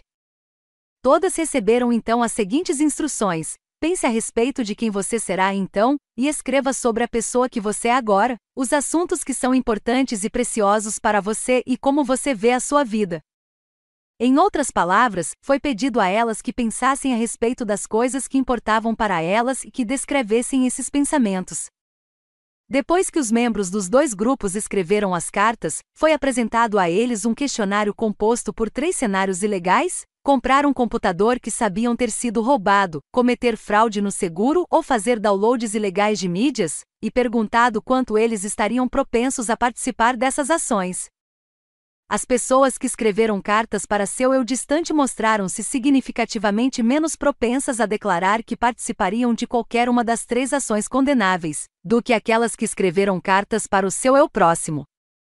Pode não ficar claro à primeira vista de que forma algo como escrever uma carta, ainda por cima para si mesmo, poderia de alguma maneira mudar sua atitude com relação a um comportamento. Mas essas pessoas estavam criando o que é chamado de continuidade do eu, ao se conectarem com o seu eu distante e com seus valores, elas foram capazes de perceber a si mesmas como pessoas com convicções essenciais e uma base moral que permaneceria estável, embora outros elementos e situações na sua vida pudessem mudar. Em contrapartida, as pessoas a quem foi pedido que olhassem apenas três meses à frente continuaram a pensar no seu eu distante, como as pesquisas demonstraram que frequentemente fazemos, como desconhecidos abstratos. Elas fizeram então suas escolhas de uma maneira compatível com essa ideia, como se as estivessem fazendo para outra pessoa. Afinal de contas, se você acredita que a pessoa que você será daqui a 20 anos tem pouca relação com a pessoa que você é agora, que importaria se você comprasse mercadorias roubadas, enganasse sua companhia de seguros ou, para dar alguns exemplos mais comuns do mundo real, resolvesse fumar? Esbanjasse o dinheiro da sua aposentadoria ou contraísse uma dívida enorme com o cartão de crédito? Olá, ouvinte! Obrigado por escutar a Top Audiolivros. Lembre-se de seguir o nosso canal aqui na plataforma e também as nossas redes sociais. Preparamos um gráfico do livro com as principais ideias e sacadas do autor Clique agora no link gráfico do livro na descrição e tenha acesso ao material ilustrado com passos simples e fáceis para você saber tudo sobre o livro em minutos. Criar a continuidade do eu pode ao mesmo tempo evitar as más escolhas e incentivar as boas. Em outro experimento, participantes em idade universitária receberam instruções 115 para fazerem de conta que tinham acabado de receber, inesperadamente, mil dólares. Em seguida, foi pedido a eles que distribuíssem o dinheiro em quatro diferentes categorias: usá-lo para comprar uma coisa interessante para alguém especial, investi-lo em um fundo de aposentadoria, planejar uma ocasião divertida e extravagante, e depositá-lo em uma conta corrente. No entanto, antes que os participantes distribuíssem o fruto da sua sorte inesperada, os pesquisadores colocaram cada um deles em um ambiente de realidade virtual. Metade do grupo viu avatares digitais do seu eu atual, enquanto a outra metade viu avatares digitais de si mesmos como poderiam parecer aos 70 anos de idade. Como seria de se esperar, os participantes que viram os avatares mais velhos destinaram uma parte mais do que duas vezes maior do valor hipotético recebido aos seus fundos de aposentadoria imaginários. Parar para pensar nas consequências futuras dá origem a ações que favorecem o longo prazo. Jeff Kinney é o autor da série para crianças de grande sucesso, 116, Diário de um Banana, Diary of a Wimpy Kid, com 150 milhões de exemplares vendidos em 45 idiomas. E embora ele esteja empolgado com o sucesso do seu trabalho e planeje levá-lo adiante, ele também sabe que essa única criação não será suficiente para sustentá-lo para sempre. Se toda a minha vida estivesse ligada ao Wimpy Kid, declarou ao New York Times, ela não seria muito gratificante. Não quero criar fronhas Wimpy Kid pelo resto da vida. Ao conectar-se com seu eu futuro, Kinney encontrou a motivação para alterar seu caminho de maneira a harmonizar-se mais plenamente com seus valores. Ele abriu uma livraria na sua cidade natal, onde às vezes dá aulas de desenho de caricaturas e trabalha no caixa e na cafeteria nos horários menos atrativos para seus funcionários. Para ele, trata-se de retribuir de alguma maneira ao mundo que lhe deu tantas coisas e é algo que o faz se sentir bem. Se a vida de uma criança mudar por causa desta livraria, disse ele, tudo já terá valido a pena. As histórias de Kinney e Shadiak também ilustram uma verdade muito maior. Se você conhece seus valores pessoais e se vive de forma geral de acordo com eles, também é provável que se sinta à vontade com quem você é. Você não precisa se comparar com outras pessoas porque você é um sucesso, de acordo com seu próprio ponto de vista. Shadiak interpreta o sucesso como viver uma vida repleta de amor e comunidade. Kinney o interpreta como retribuir pelo que recebeu. De acordo com seus próprios padrões, ambos foram extremamente bem-sucedidos. Identificando seus valores. A palavra valores pode ter uma conotação de repreensão, de educação religiosa, que é bastante desagradável. Ela parece restritiva, punitiva ou, o que é ainda pior, intolerante. Ouvimos falar muito em ter os valores certos ou os errados, mas o que isso realmente significa? E quem decide que valores merecem ser alimentados? Antes de qualquer coisa, não creio que ideias inflexíveis a respeito do certo e do errado nos sejam muito úteis. E ela certamente não tem lugar em um livro sobre agilidade emocional. Não encaro os valores como regras que devem nos governar. 117. Mas sim como qualidades de uma ação propositada que podemos levar a muitos aspectos da vida. Os valores não são universais, o que é certo para uma pessoa pode muito bem não ser para outra. No entanto, identificar o que importa para você, seja sucesso profissional, criatividade, relacionamentos próximos, honestidade, altruísmo. A lista de opções é quase infinita, lhe confere uma inestimável fonte de perenidade.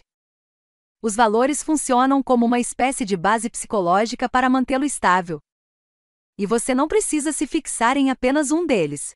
Um colega meu descreve os valores como facetas de um diamante 118? Às vezes, diz ele, quando você vira uma delas diretamente para você, outra terá que se deslocar, mas ainda está presente, faz parte do todo e é visível através do prisma. Eis algumas outras características dos valores. São livremente escolhidos e não foram impostos a você. Não são metas, em outras palavras, são contínuos em vez de fixos. Eles o guiam em vez de restringi-lo. São ativos, não estáticos. Possibilitam que você se aproxime da maneira como deseja viver sua vida. Eles o libertam das comparações sociais. Promovem a autoaceitação, que é crucial para a saúde mental. Acima de tudo, um valor é algo que você pode usar. Ele o ajuda a posicionar os pés na direção certa enquanto viaja pela vida, independentemente dos lugares para onde a vida o conduza. Quando a autora Elizabeth Gilbert estava escrevendo sua autobiografia, 119 Comer, Rezar, Amar, ela viveu muitos momentos de dúvida a respeito de si mesma, do livro e de todo o projeto da sua atividade literária. Eu ouvia um forte mantra dizendo isto é uma droga na minha cabeça, recordou ela. Ela se martirizava e amaldiçoava o universo por ter feito dela uma escritora. Foi então que, do incessante ciclo de autoavaliação negativa na sua mente, emergiu um valor que ela não sabia que tinha. O fato que compreendi foi o seguinte: nunca prometi ao universo que eu escreveria de uma maneira brilhante, prometi apenas que escreveria. Sendo assim, abaixei a cabeça e fiz o esforço necessário, de acordo com minhas promessas. Ao identificar e depois permanecer fiel ao princípio de ser uma criadora por meio da escrita, que era de suma importância para ela, Elizabeth Gilbert terminou o livro. O resto, como sabemos, é história editorial. Eis algumas perguntas que você deve fazer a si mesmo a fim de começar a identificar seus valores. Bem no fundo, o que é importante para mim? Que relacionamentos desejo formar? Qual eu quero que seja o propósito da minha vida? Como me sinto a maior parte do tempo? Que situações fazem com que eu me sinta mais cheio de vida? Se um milagre acontecesse e toda a ansiedade e todo o estresse da minha vida de repente desaparecessem, como seria minha vida e quais inovações eu buscaria? As respostas a essas perguntas podem ajudá-lo a começar a descobrir os princípios orientadores da sua vida, muitos dos quais provavelmente são inerentes, mesmo que você não esteja explicitamente consciente deles. As pessoas sistematicamente buscam seus conselhos e sua competência em áreas específicas, você fica mais atento e animado em determinadas atividades e em determinados projetos de trabalho? Existe alguma ocasião na qual você se sente mais como você mesmo? Você não deve perguntar se alguma coisa está certa ou errada, mas sim como ela se relaciona com a maneira como você deseja viver a sua vida. Quando você sabe com o que você se importa de fato, você pode se livrar das coisas com as quais não se importa. Por exemplo, se o fato de ser um bom pai ou uma boa mãe é algo que você valoriza, entender o que isso significa para você especificamente é bem mais importante do que tentar se encaixar em alguma ideia geral do que ser um bom pai ou uma boa mãe supostamente é. Existem todos os tipos de pais no mundo, e não existe nenhuma maneira certa de ser um deles, mesmo na sua cidade, no seu bairro ou grupo de amigos. Eis algumas possíveis perguntas que você pode fazer a si mesmo sobre a criação dos filhos. O que eu quero que as pessoas percebam quando me virem com meu filho? O que eu notaria caso observasse a mim mesmo? O meu comportamento é razoavelmente coerente de um cenário para outro? O meu comportamento se harmoniza com minhas convicções essenciais a respeito do que é ser um bom pai ou uma boa mãe? É claro que a criação dos filhos é apenas um exemplo, você pode aplicar o mesmo tipo de pergunta praticamente a qualquer aspecto da vida cotidiana. Uma maneira de começar a fazer isso é responder a uma única pergunta, por escrito, todas as noites antes de se deitar, ao examinar o dia de hoje: o que fiz que realmente valeu a pena? Isso não diz respeito ao que você gostou ou não gostou de fazer em um dia particular, diz respeito ao que você considerou valioso, se depois de algumas semanas você descobrir que tem muito pouco a escrever em resposta a essa pergunta, insista na questão de outra maneira, perguntando a si mesmo ao acordar a cada manhã: se este fosse meu último dia de vida na Terra, como eu agiria para torná-lo um notável dia final? Por exemplo, se você valoriza seu relacionamento com sua esposa, mas adquiriu o hábito de não recebê-la afetuosamente quando ela volta do trabalho, você pode decidir parar o que quer que esteja fazendo quando ela entrar pela porta e cumprimentá-la com um abraço carinhoso. Quando você fizer algo novo, você pode decidir se valeu a pena, e em breve terá uma lista de ações e experiências que se harmonizam com o que você acredita ser importante. O delator. Aos 24 anos, o sargento Joseph Darby, 120, era reservista do Exército dos Estados Unidos. Convocado nos primeiros dias da Guerra do Iraque, ele foi designado para a hoje vergonhosa prisão de Abu Ghraib, onde, sem o conhecimento do resto do mundo, soldados americanos estavam submetendo os detentos a abusos físicos e sexuais. Dentro dos muros da prisão, esse comportamento viera a parecer normal e, à medida que um número cada vez maior de soldados começou a participar dos abusos, Darby fez vista grossa para o que estava acontecendo. Mesmo quando outros militares, seus companheiros, lhe entregaram um CD com algumas fotos dos abusos, ele inicialmente seguiu a corrente. Foi divertido no início, ele declarou para um entrevistador. Mas quanto mais ele presenciava aquilo, mais compreendia que o abuso 121 violava tudo que eu acreditava como indivíduo e tudo o que haviam me ensinado a respeito das regras da guerra. Depois de alguns dias de estressante deliberação, ele entregou o CD a um oficial superior, um ato que resultou em um processo judicial contra muitos dos soldados que apareciam nas fotos.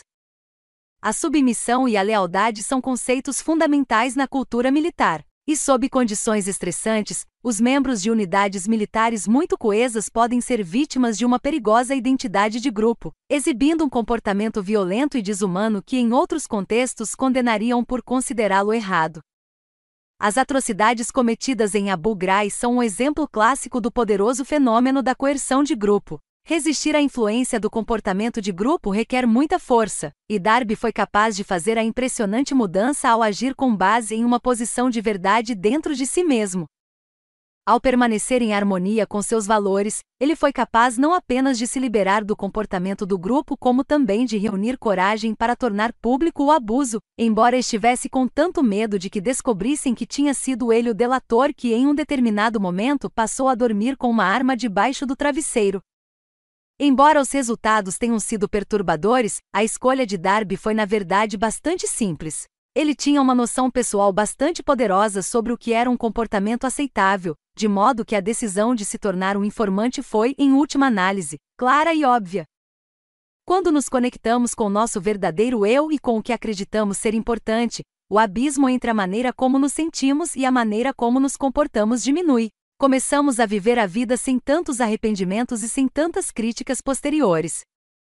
A maioria de nós nunca se verá em circunstâncias tão terríveis quanto as do sargento Darby, mas todos enfrentamos muitas outras escolhas. Se vamos vender swaps de crédito para ganhar a vida, onde vamos nos estabelecer, como vamos educar nossos filhos. Até mesmo as escolhas mais triviais, preparar o jantar ou pedir uma pizza, ir a pé ou de carro. Contam, é como aquilo que Aristóteles disse aos seus amigos gregos muito antes de eles ingressarem na União Europeia: vocês são o que vocês fazem habitualmente. É por isso que ter um entendimento claro dos seus valores é fundamental para alcançar a mudança e a realização. Não se trata apenas do fato de que é bom possuir valores. Na verdade, as pesquisas mostram que os valores efetivamente nos ajudam a atingir níveis mais elevados de força de vontade e determinação e nos defendem contra o contágio social negativo. Eles também nos protegem contra os estereótipos e as crenças subconscientes que nos limitam sem que nem mesmo saibamos que existem, mas que podem ter um impacto negativo genuíno na nossa capacidade de enfrentar desafios. Digamos que você seja uma aluna do primeiro ano da faculdade que sonha em ser médica, mas foi criada em uma cultura que constantemente lhe diz que meninas não são boas em ciências. Você sofre então um revés como uma nota baixa na sua primeira prova de biologia. É muito provável que você abandone as aulas e desista dos seus sonhos. A não ser, é claro, que você esteja certa do que é importante para você. Um relevante estudo descobriu que a mera identificação dos valores pessoais ajudou a impedir que um grupo de estudantes minoritários, 122, absorvessem a perigosa mensagem cultural de que não poderiam ter o mesmo desempenho acadêmico dos seus colegas mais privilegiados. No estudo foi solicitado a alunos americanos negros e latinos, que cursavam os três últimos anos do ensino fundamental, que completassem um exercício de 10 minutos nos quais eles escreveram o que era mais importante para eles. Suas respostas abrangiam os mais diferentes assuntos, como a dança, a família e a política, e o efeito desse simples exercício foi impressionante. Depois de se concentrarem nas suas conexões com o mundo externo e com outras pessoas, os estudantes conseguiram melhorar a sua média geral o suficiente para reduzir a defasagem entre eles e seus colegas brancos. Em muitos casos, o efeito perdurou até o ensino médio. E tudo porque essas crianças passaram alguns minutos pensando nos seus valores essenciais. Um cenário semelhante se desenrolou no caso de um grupo de estudantes universitárias matriculadas em um curso de Introdução à Física 123, um ambiente clássico no qual as dúvidas a respeito do gênero e sua relação com a habilidade científica podem florescer. As alunas que foram aleatoriamente incumbidas de fazer um exercício de confirmação de valores pessoais tiveram um desempenho melhor nos exames de física e no curso comum, todo do que aquelas que não tinham feito o exercício. Ao pensarem a respeito do que era importante para si, elas desencadearam seu verdadeiro potencial, independentemente do ceticismo cultural sobre suas habilidades. Nosso tempo neste planeta é limitado, de modo que faz sentido tentar usá-lo sabiamente, de uma maneira que resulte em algo pessoalmente significativo. E vários estudos mostram que ter um senso bem estabelecido sobre o que é importante para si mesmo conduz a uma maior felicidade, bem como a uma saúde melhor, um casamento mais sólido e um maior sucesso acadêmico e profissional. Os participantes de um desses estudos, que confirmaram apenas um valor essencial, 124, reagiram melhor a alertas a respeito de possíveis problemas de saúde, e expressaram com mais vigor sua intenção de lidar com eles seguindo em frente, e foram mais tolerantes com visões de mundo de diferentes culturas. Quando fazemos escolhas baseadas no que sabemos ser verdade para nós mesmos em vez de sermos guiados por outras pessoas que nos dizem o que é certo ou errado, importante ou excelente, temos o poder de enfrentar praticamente qualquer circunstância de uma maneira construtiva. Em vez de ficarmos envolvidos em fingimentos ou comparações sociais, podemos avançar confiantes, a passos largos sendo coerente com seus valores. É óbvio que determinar o que é realmente importante para você é apenas metade do processo de ser coerente com seus motivos. Uma vez que você tenha identificado seus valores, você precisa levá-los para dar uma volta. Isso requer uma certa quantidade de coragem, mas você não pode ter por meta ser destemido. Em vez disso, seu propósito deve ser caminhar diretamente para seus medos, tendo como guia seus valores, na direção do que é importante para você. Coragem não é ausência de medo, coragem é caminhar no medo. Quando Irena Sendler tinha 7 anos, 125, e vivia na Polônia, seu pai, um médico, lhe disse: Se você vir uma pessoa se afogando, você precisa mergulhar na água para salvá-la. Quando os nazistas invadiram sua cidade durante a Segunda Guerra Mundial, esse valor de ajudar que ela tanto prezava a levou a dar abrigo e alimentar seu vizinho judeu. A. À medida que a guerra avançava, Sendler passou a fabricar, junto com amigos com ideias afins, milhares de documentos falsos para ajudar famílias judias a escapar do notório gueto de Varsóvia. Depois, disfarçada de assistente social para verificar casos de tifo, ela própria começou a retirar crianças do gueto. Foi aterrorizante, mas ela nunca vacilou, nem mesmo quando a Gestapo a prendeu e a condenou à morte. Mais tarde, ela descreveu um sentimento de alívio com a notícia finalmente ficaria livre do medo que acompanhará o corajoso caminho que escolhera. Mas um guarda ajudou a fugir e se esconder. Sendler, no entanto, em vez de se proteger até o final da guerra, permaneceu fiel aos seus valores e continuou, correndo por isso um enorme risco, a trabalhar para salvar crianças judias, pelo menos 2.500 no total. Ela perseverou quando teria sido bem mais fácil e seguro esquivar-se e fugir. Mas Sendler sabia que sem ação, um valor é apenas uma aspiração, e não a maneira como realmente somos. Quer suas ações baseadas em valores sejam uma questão de vida ou morte, como eram as de Sendler, ou da variedade abençoadamente mundana. Devo ir dormir na hora certa ou assistir a mais uma hora de Netflix? Você acabará chegando ao que eu chamo de ponto de escolha, 126, uma bifurcação metafórica na estrada em que lhe é apresentado apenas isso, uma escolha. No entanto, diferentemente de muitas escolhas, sapato preto ou marrom, café com leite ou cappuccino, cada ponto de escolha lhe apresenta a oportunidade de ser coerente com seus motivos. Você vai avançar na direção dos seus valores e agir como a pessoa que você deseja ser ou vai se afastar dos seus valores e agir contra eles? Quanto mais você escolhe atitudes que o levam na direção 127 dos seus valores, mais vital, eficaz e significativa sua vida tem a propensão de se tornar. Lamentavelmente, quando estamos enredados por pensamentos, sentimentos e situações difíceis, muitas vezes começamos a ter atitudes que nos afastam dos nossos valores. Se você valoriza os relacionamentos afetivos e tem esperança de se casar, você pode ativar esse valor por meio de um site de namoro, fazendo um curso de culinária ou de escalada ou participando de um clube do livro onde você pode conhecer alguém que compartilhe seus interesses. Afirmar que você é tímido ou nervoso demais para tomar esse tipo de medida significa permitir-se uma atitude que o afasta e que está em oposição direta àquilo que você diz valorizar. Se você espera ficar mais saudável, pode começar modificando sua dieta, frequentando uma academia ou até mesmo usando as escadas em vez do elevador. Mas isso não pode ser apenas um compromisso intelectual. Você precisa ser efetivamente coerente com seu próprio discurso, ou deveríamos dizer ser coerente com os seus motivos.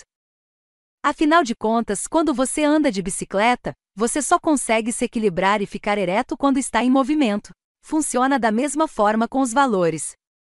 Metas conflitantes.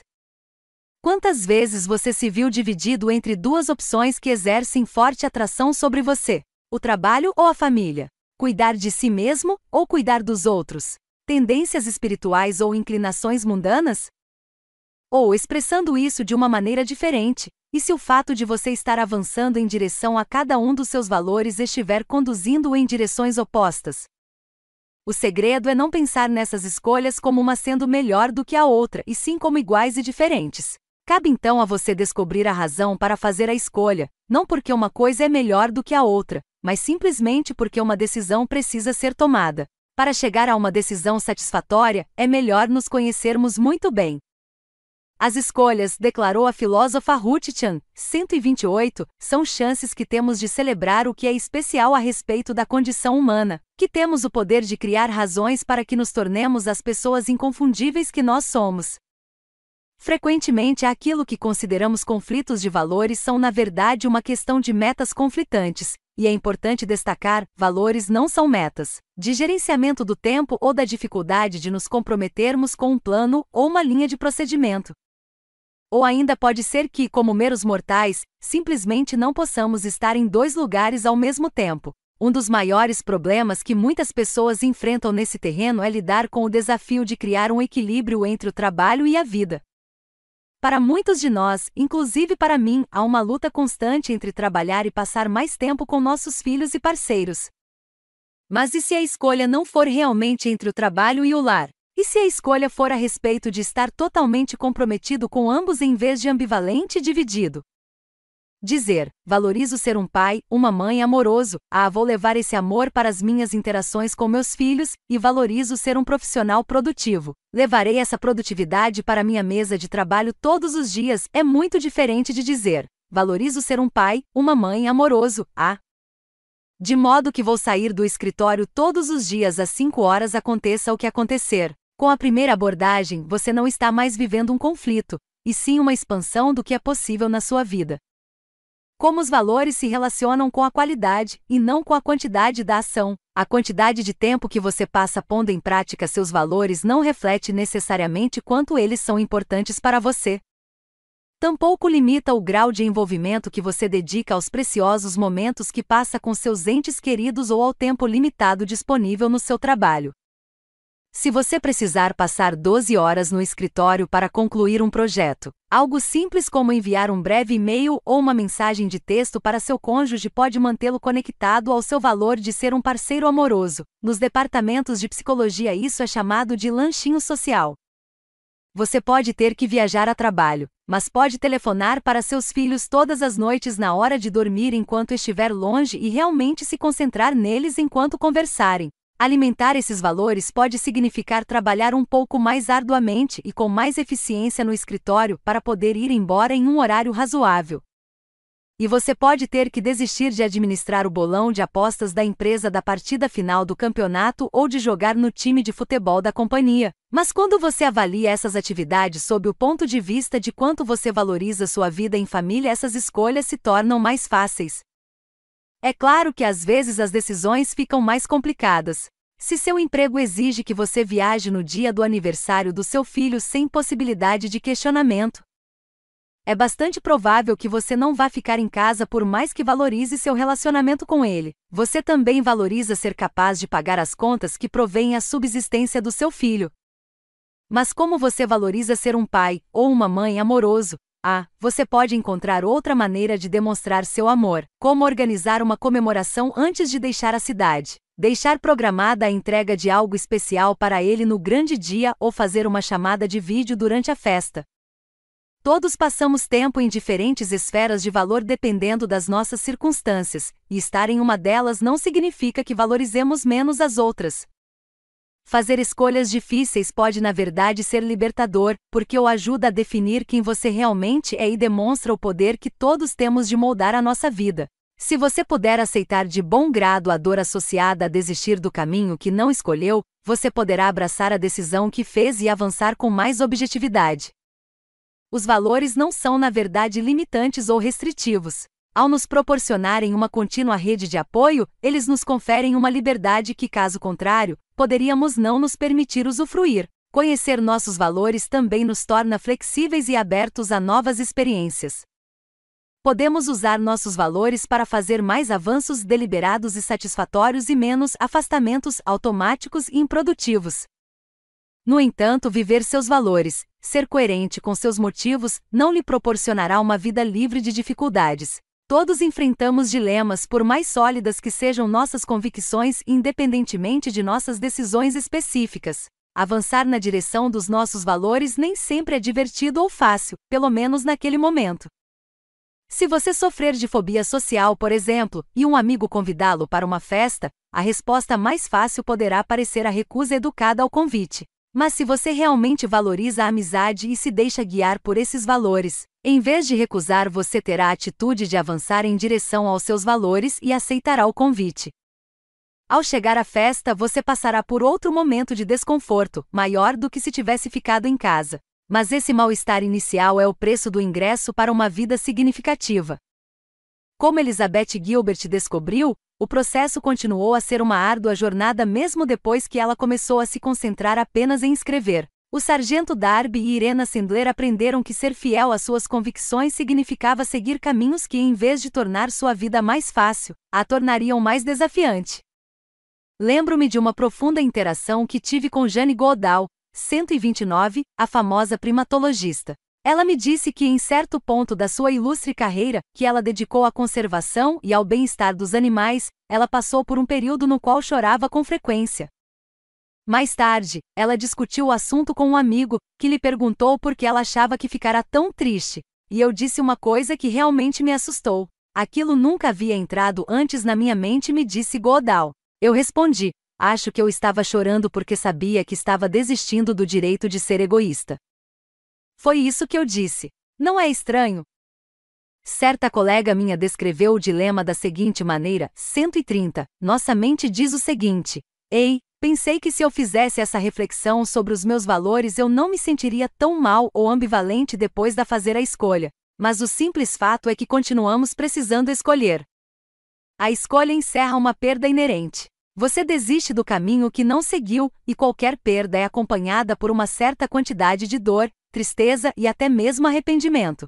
Você pode saber por que está fazendo uma coisa. Lembre-se da pergunta: o que eu fiz que realmente valeu a pena? E ainda assim se sentir ansioso ou triste a respeito dela. A diferença é que você terá um investimento verdadeiro nela que o ajudará a lidar com agilidade com essas emoções difíceis. Mesmo que sua escolha se revele errada, você pode pelo menos ter o consolo de saber que tomou a decisão pelas razões certas. Você pode olhar de frente para si mesmo com coragem, curiosidade e autocompaixão. Certa vez ouvi uma história a respeito de uma mulher que foi informada de que estava morrendo. Ela perguntou ao médico: A esperança?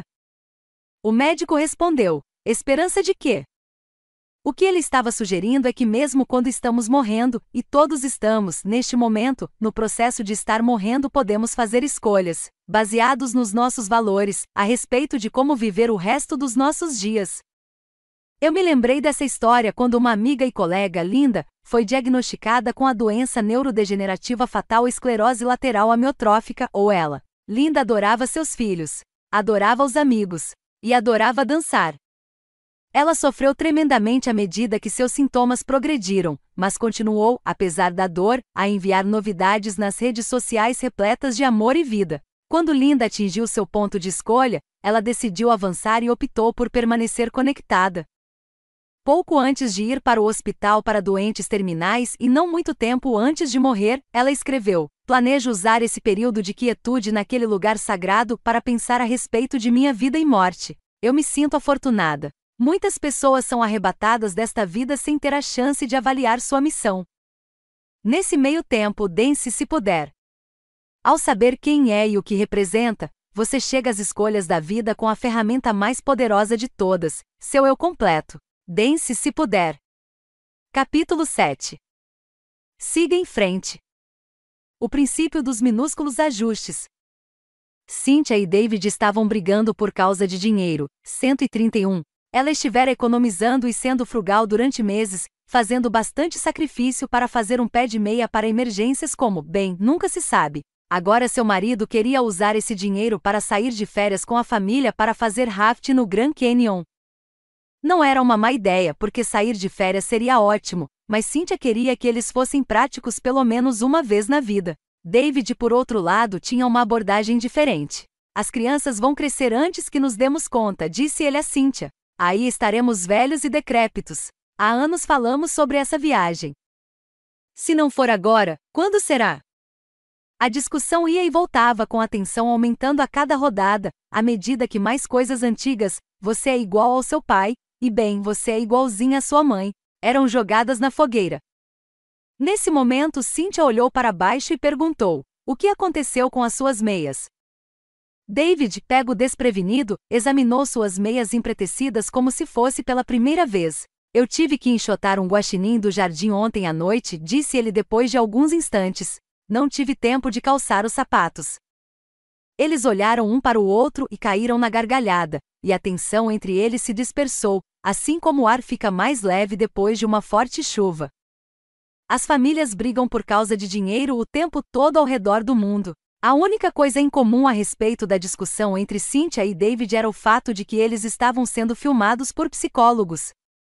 Pesquisadores desejavam observar casais no seu habitat natural. Como teria sido um pouco estranho se eles se mudassem para a casa desses casais, os pesquisadores escolheram a segunda melhor alternativa e criaram um apartamento tipo estúdio no seu laboratório.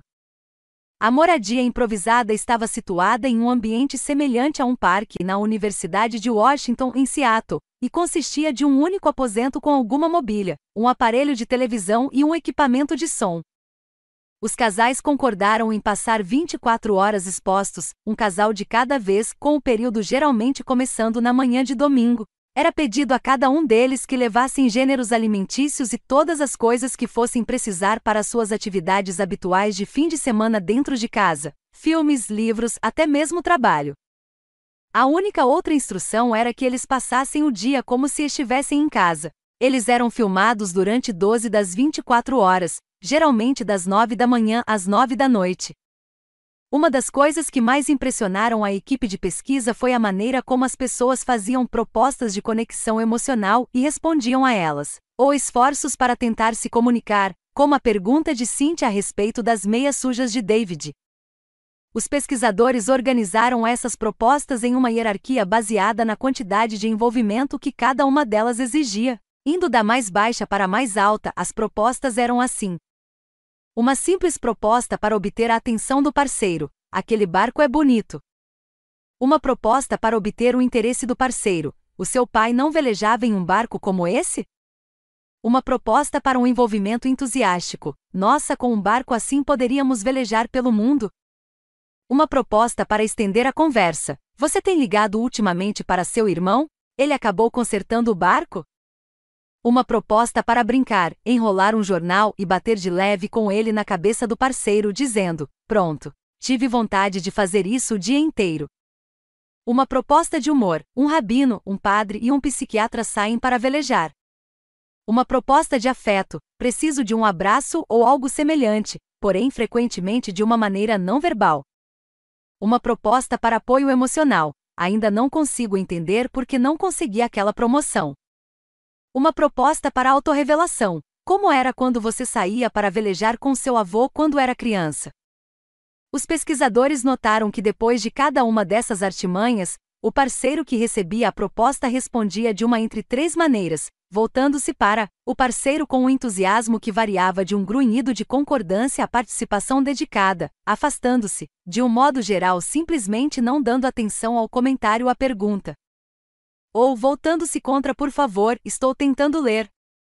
A maneira como os casais reagiam a essas propostas emocionais revelavam muita coisa a respeito do futuro de cada casal. Embora pudessem parecer aparentemente inconsequentes, esses minúsculos comportamentos eram os melhores indicadores de como cada casal iria se sair a longo prazo.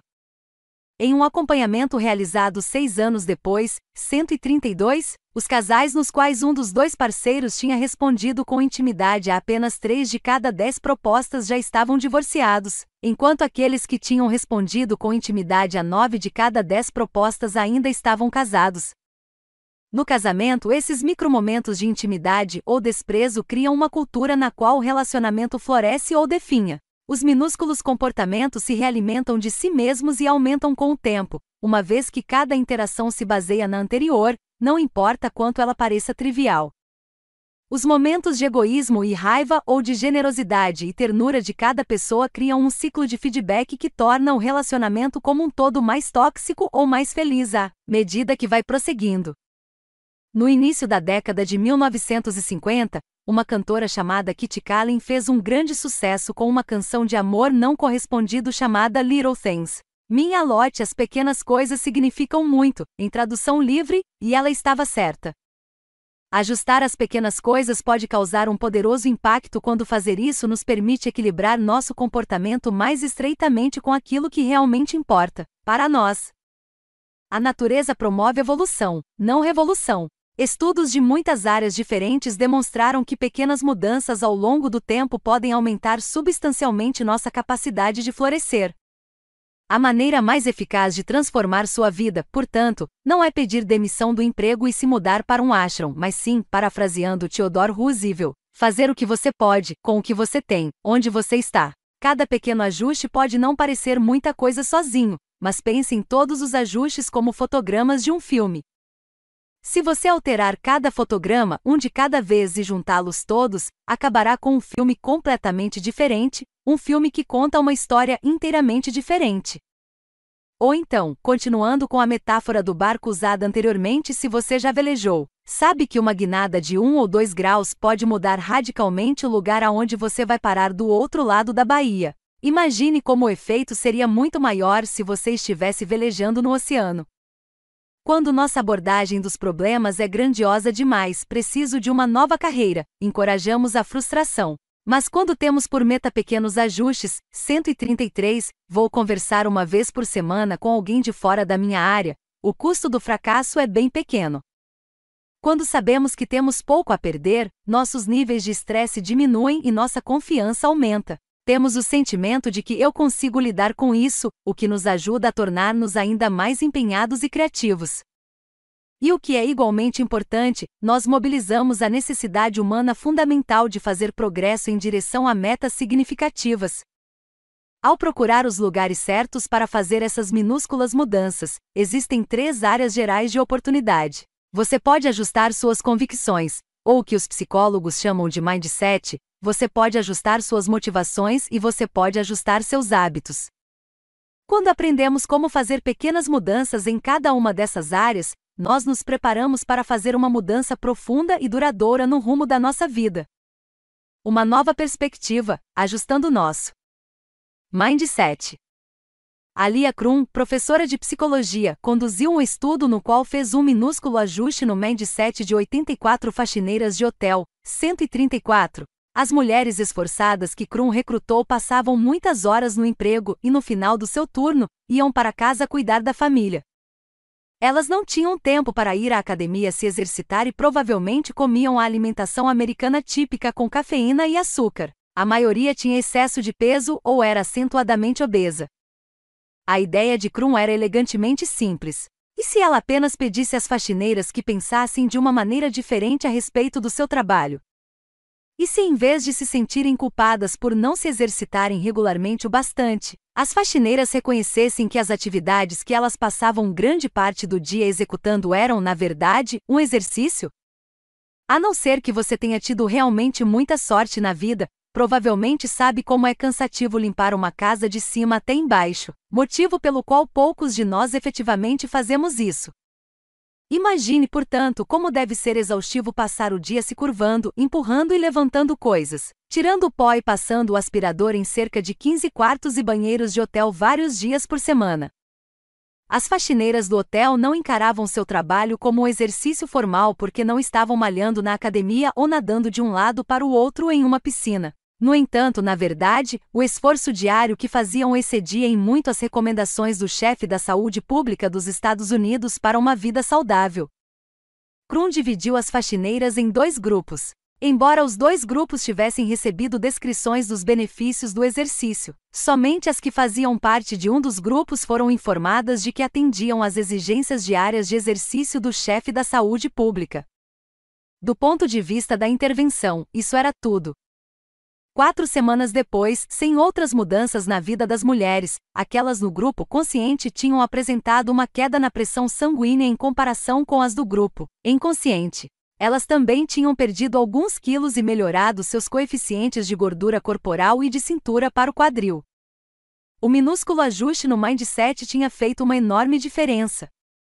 Quando comecei a estagiar como psicóloga clínica, trabalhei como terapeuta trainee, atendendo pacientes na clínica universitária em Melbourne, Austrália. Uma vez por semana, em média, eu discutia meus casos mais difíceis com Mike, um colega sênior e supervisor. No início, os problemas dos meus pacientes pareciam tão complexos, e os recursos que eu tinha para resolvê-los, tão calamitosamente inadequados, que eu me sentia completamente impotente. Algumas das pessoas já vinham semanalmente à clínica havia anos, sem nenhuma melhora visível. Para ser sincera, após algumas semanas eu estava achando que tudo o que estavam pedindo que eu fizesse era sem sentido e que eu não tinha a menor possibilidade de ajudar ninguém. Foi quando conheci Carlos e depois disso, fiquei convencida de que eu realmente não tinha mesmo a menor chance. Aos 37 anos, Carlos estava desempregado havia nove anos e divorciado havia oito. Na nossa primeira consulta, pude sentir o cheiro de álcool no hálito dele. Sempre fui uma pessoa deprimida, ele me disse. Ele acreditava que alguma coisa dentro dele era defeituosa e se automedicava com álcool, o que piorava ainda mais os seus problemas. Não creio que eu possa ajudar esse homem, eu disse a Mike naquela noite. Ele sofreu de depressão a vida inteira. Ele não tem nenhum apoio. É pouco provável que ele compareça sistematicamente à terapia e, mesmo que o faça, não vai parar de beber. Simplesmente não consigo ver como ele poderá mudar. Mike sorriu e me disse que eu estava abordando os problemas de Carlos com um mindset fixo. Muitas pessoas já ouviram falar no conceito dos mindsets fixos em contraste com os mindsets de crescimento graças ao trabalho da psicóloga Carol Dweck de Stanford e ao seu livro, apropriadamente intitulado Mindset. As pessoas com um mindset fixo, 135, a seguem uma teoria de entidade do eu e acreditam que qualidades importantes como a inteligência e a personalidade são características fixas que não podem ser modificadas. As pessoas com o mindset de crescimento acreditam que essas qualidades básicas são maleáveis e podem ser aprimoradas por meio do aprendizado e do esforço. O fato de você ter um mindset fixo ou um mindset de crescimento pode diferir dependendo da qualidade em questão.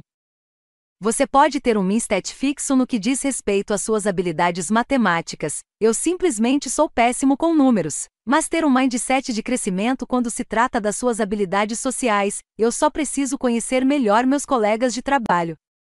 Estudos mostram que essas convicções a respeito da mudança podem ter um profundo efeito no comportamento. 136. As crianças que acreditam que sua inteligência é fixa têm um desempenho fraco nas matérias em que têm dificuldade em comparação com aquelas que acreditam que podem melhorar sua inteligência efetiva caso se esforcem bastante. Afinal de contas, aqueles que estão abertos à mudança e acreditam que podem se sair melhor e que seus esforços fazem diferença, sentem que influenciam seu desempenho e mostram-se à altura do desafio. Desse modo, os reveses ou fracassos não os oprimem e eles perseveram, mesmo quando estão frustrados.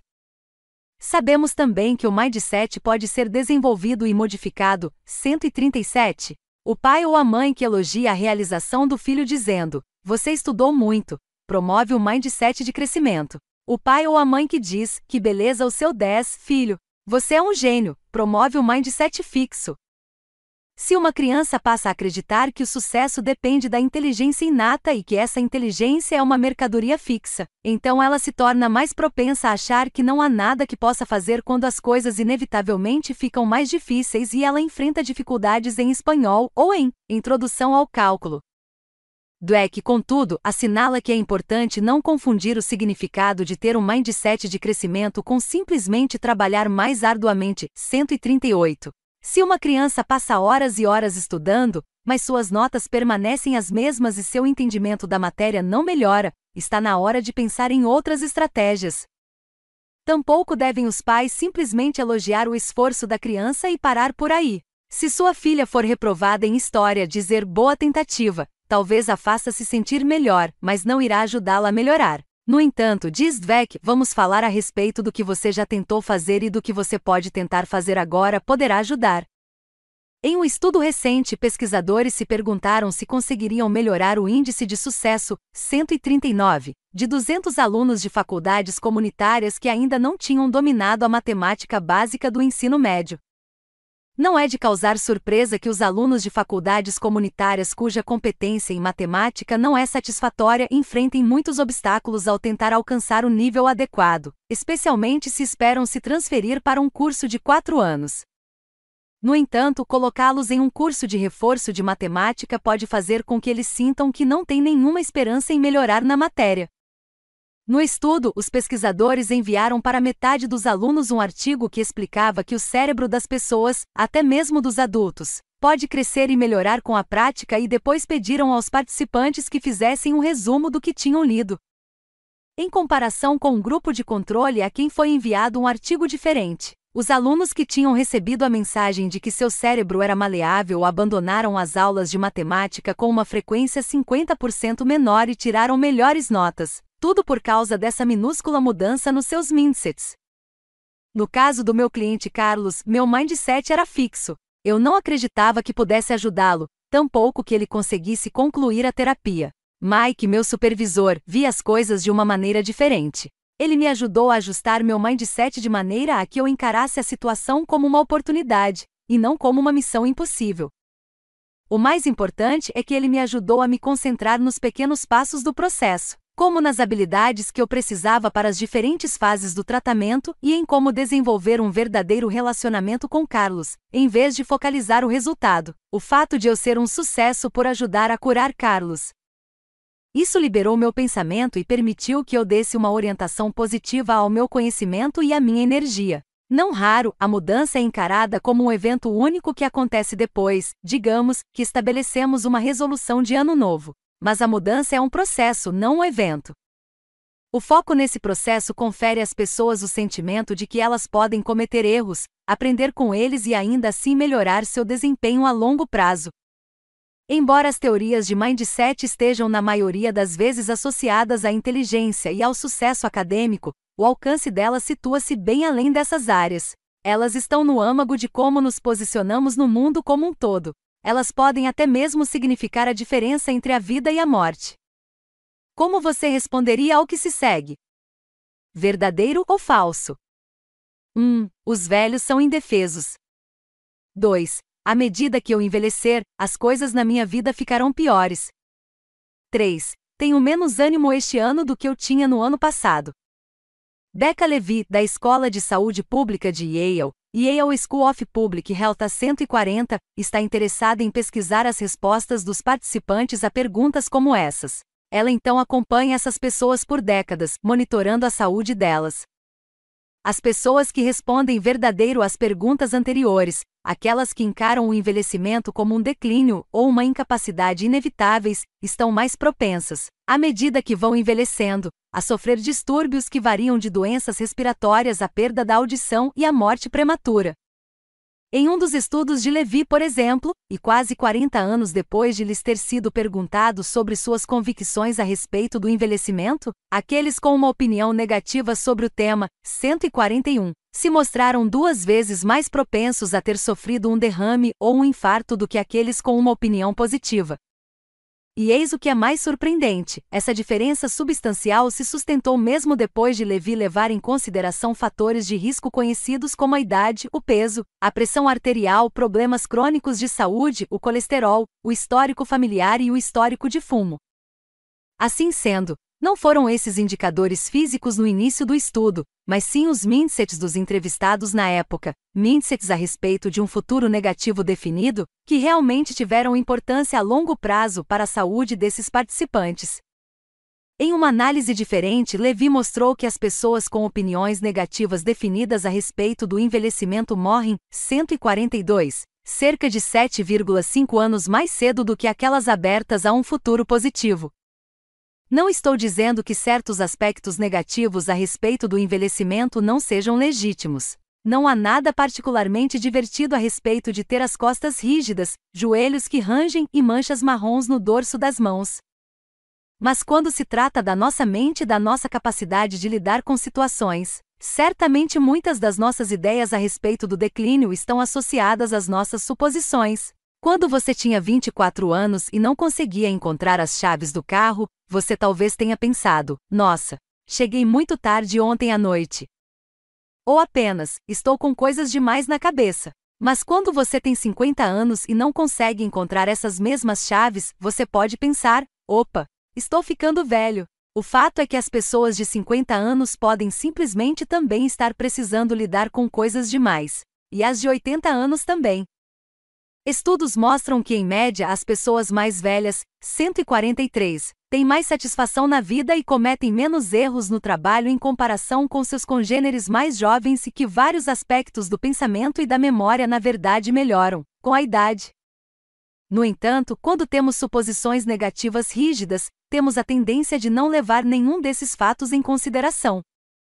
Nosso cérebro se interessa profundamente por aquilo em que acreditamos, alguns milésimos de segundos antes de fazermos um único movimento voluntário, 144, o cérebro se prepara disparando ondas elétricas. Somente depois disso ele envia sinais de ativação para os músculos necessários. Essa preparação para a ação, chamada de potencial de prontidão, está fora da nossa percepção consciente, mas é ativada pela nossa intenção, o fato de termos um senso reduzido de nossa influência e de nossa eficiência enfraquece o potencial de prontidão no nosso cérebro. Um senso do eu maleável é uma pedra angular da agilidade emocional. As pessoas que têm um mindset de crescimento 145 e veem-se como agentes de suas próprias vidas mostram-se mais abertas a novas experiências, estão mais dispostas a correr riscos, são mais persistentes e demonstram ser mais resilientes ao se recuperarem dos insucessos, elas mostram-se menos propensas a se conformarem negligentemente, 146, com os desejos e valores dos outros e mais propensas a serem criativas e empreendedoras. Tudo isso resulta em um melhor desempenho, seja entre os altos executivos, na PID, em um curso de liderança em combate ou nos relacionamentos. Os ajustes que ativam nosso senso do eu também podem causar um profundo efeito, até mesmo quando o ajuste é puramente gramatical. Em um estudo realizado antes de uma importante eleição, foi solicitado a eleitores 147 aptos a votar que respondessem a perguntas em uma pesquisa de opinião nas quais a ideia de votar era transmitida ou como verbo. Qual importante é para você votar na eleição de amanhã? Ou como um substantivo. Qual importante é para você ser um eleitor na eleição de amanhã? Na primeira versão, a ideia de votar foi apresentada apenas como mais uma atividade a ser ticada em uma lista de coisas a fazer em um dia atarefado. A segunda versão, contudo, posicionou a ideia de votar como uma oportunidade de a pessoa ser alguém de valor, um eleitor. Essa única mudança na formulação da frase de votar para ser um eleitor aumentou a quantidade de votos oficialmente registrados em mais de 10%. Todos temos qualidades pessoais e partes da nossa identidade que gostaríamos de poder mudar. Mas quando tentamos fazer mudanças e encontramos dificuldades, nós às vezes nos concentramos demais no que presumimos ser o nosso destino. Diremos: sou gordo. Sempre fui gordo e sempre serei gordo. Ou, simplesmente não sou criativo, ou até mesmo, eu sempre achei que quando crescesse ia ser médico ou contador. O ajuste do seu mindset começa por você questionar as ideias a respeito de si mesmo e do mundo que podem parecer imutáveis, e que podem estar atuando contra o que é importante para você, e depois fazer a escolha dinâmica de se voltar para o aprendizado, a experimentação, o crescimento e a mudança, gradualmente um dedo apontado na nossa direção ou um coração disposto, ajustando nossas motivações. Minha mãe é durona e evitou em minha infância e minha adolescência a típica sabedoria feminina tão frequentemente distribuída de uma geração para outra. Ela nunca me disse para me fazer de difícil, ou nunca vestir branco depois do dia 1 de setembro. Ponto 148. Em vez disso, ela costumava me dizer: Susan, você deve sempre, em todos os momentos, ter dinheiro suficiente para mandar seu chefe ou qualquer pessoa a merda. Depois que meu pai faleceu, minha mãe teve que criar três filhos sozinha e passou anos simplesmente tentando sobreviver. Ela fez isso vendendo material de escritório para empresas, ela trabalhava por conta própria em uma função que detestava. Acordava às 5 horas da manhã para embrulhar pacotes de canetas, lápis e outras miudezas, entregava-os por toda a cidade de Joanesburgo, voltava para pegar ordens dos clientes e fazer a escrituração contábil, e depois desabava na cama à meia-noite, exausta. Ela conseguia fazer isso ao mesmo tempo que chorava a perda do meu pai, que era o amor da sua vida, ajudava a mim, meu irmão e minha irmã a lidar com a nossa perda e garantia que fossemos alimentados, vestidos e educados, minha mãe compreendia por experiência própria como era horrível sentir que estamos aprisionados pelas nossas circunstâncias, ter que basear cada decisão no que temos que fazer em vez de no que queremos fazer, e ela queria me proteger de um destino semelhante. Você precisa sempre ter dinheiro suficiente para dizer vá merda, aconselhava. Desse modo, eu nunca teria que permanecer em um emprego que eu detestasse ou em um relacionamento que não estivesse dando certo para mim por não ter os recursos financeiros necessários para tomar uma atitude. Ao recomendar com insistência que eu criasse minha reserva monetária para poder mandar quem eu quisesse a merda, minha mãe não estava simplesmente distribuindo sólidas dicas financeiras pessoais. Ela também estava enfatizando a importância fundamental da autonomia, o poder motivador de ser capaz de fazer as coisas em função do nosso livre arbítrio e da nossa vontade, e não por ser coagida por alguma força externa. Mobilizar nossa autonomia, o poder de querer em vez de ter que, é o segundo pré-requisito para ajustar seu caminho para uma mudança significativa. Ted era um cliente meu que vivia em Londres e que, com o tempo, se tornou um bom amigo. Ele estava quase 20 quilos acima do peso e, como viajava muito a trabalho, tinha dificuldade em adotar uma rotina saudável. Depois de um longo voo, ele chegava ao hotel cansado, faminto e com saudades da família e buscava conforto em um cheeseburger e algumas cervejas. Depois, enquanto assistia à televisão, o Ted o levava a beliscar os snacks do frigobar. Sua mulher e seu médico viviam insistindo com ele para que perdesse peso e se exercitasse, mas de algum modo saber o que ele tinha que fazer nunca realmente o levou a fazê-lo. Ted se casara tarde e ele e a esposa não podiam ter filhos, de modo que adotaram um menino romeno chamado Alex. Alex ficará órfão muito pequeno e passará os primeiros anos de vida em circunstâncias realmente deploráveis. Ele fora mantido quase que exclusivamente dentro de um berço, o que o impedira de andar e explorar o ambiente. Raramente o pegavam no colo, tocavam nele ou falavam com ele, e era tão malnutrido que desenvolvera uma deficiência de aprendizado de longo prazo. Apesar dessas dificuldades, Alex era um artista muito talentoso que expressava sua vida interior em desenhos e pinturas incrivelmente evocativos. Certo dia, quando Alex estava com 10 anos, ele desenhou uma imagem de si mesmo sozinho, desolado e abandonado. Ele intitulou o quadro de O Órfão, Ted não ficou surpreso com o tema do trabalho. Alex frequentemente retratava suas memórias do passado. No entanto, Ted notou que dessa vez a figura na imagem não era um menino pequeno e sim um jovem adulto. Quando Ted questionou Alex a respeito do desenho, seu filho começou a chorar. Em meio a soluços, Alex explicou que simplesmente sabia que seu pai iria morrer nos anos seguintes por causa dos seus maus hábitos de saúde, deixando-o novamente sem um pai. Ted me explicou mais tarde que naquele momento ele deixou imediatamente de sentir que tinha que mudar seus hábitos e passou a sentir que queria mudá-los. De repente ficou intrinsecamente motivado a ficar saudável meramente por amor ao seu filho e pelo desejo de ver Alex crescer. Ted começou a fazer pequenas mudanças, pedindo salada em vez de batata frita nas refeições, ignorando a barra de chocolate do frigobar quando viajava e explorando cidades a pé em vez de usar o táxi sempre que possível, e essas mudanças trouxeram resultados com o tempo. Ele perdeu peso e não engordou de novo, e mesmo agora, quer esteja viajando ou não, ele se atém à sua rotina porque é o que deseja fazer. Ao tentar colocar nossas ações mais em sincronia com o que realmente é importante para nós, podemos intensificar nossa disciplina e nossa força de vontade, mas, como a maioria de nós aprendeu a duras penas, isso raramente conduz aos melhores resultados. Você pode se obrigar a ir até a academia, mas com que frequência isso resulta em um excelente treinamento ou faz você de fato adotar uma rotina de exercícios? Ou você pode telefonar para seus parentes por se sentir obrigado a isso, mas com que frequência vocês têm uma conversa significativa? Quando nos envolvemos com alguma coisa dessa maneira, compelidos por um dedo apontado para nós e não por um coração disposto, acabamos em um cabo de guerra entre as boas intenções e uma execução menos do que exemplar, mesmo que os objetivos finais, uma saúde melhor, um melhor relacionamento com a família, estejam supostamente em sincronia com nossos valores. Há 2.500 anos, Platão captou esse conflito interior com sua metáfora de uma carruagem sendo puxada por dois cavalos muito diferentes. Um dos cavalos era a paixão, nossos impulsos e anseios interiores, e o outro, o intelecto, nossa mente moral, racional.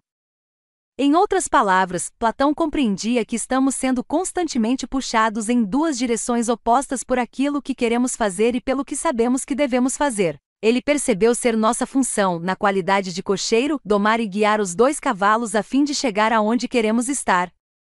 Acontece que Platão não estava muito errado. A neuroimagiologia moderna afirma, 149, que sempre que o sistema impulsivo no nosso cérebro, a paixão, que busca recompensas, entra em conflito com nossos objetivos racionais estabelecidos, o cérebro tenta, desculpem o jogo de palavras, puxar as rédeas.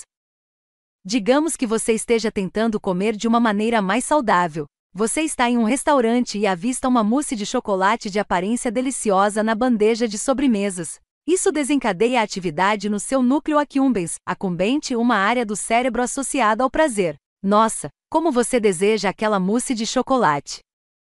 Mas não, você lembra a si mesmo. Você não pode comê-la. Enquanto você reúne a força necessária para se privar da sobremesa, seu giro frontal inferior, uma parte do cérebro associada ao autocontrole, entra em ação.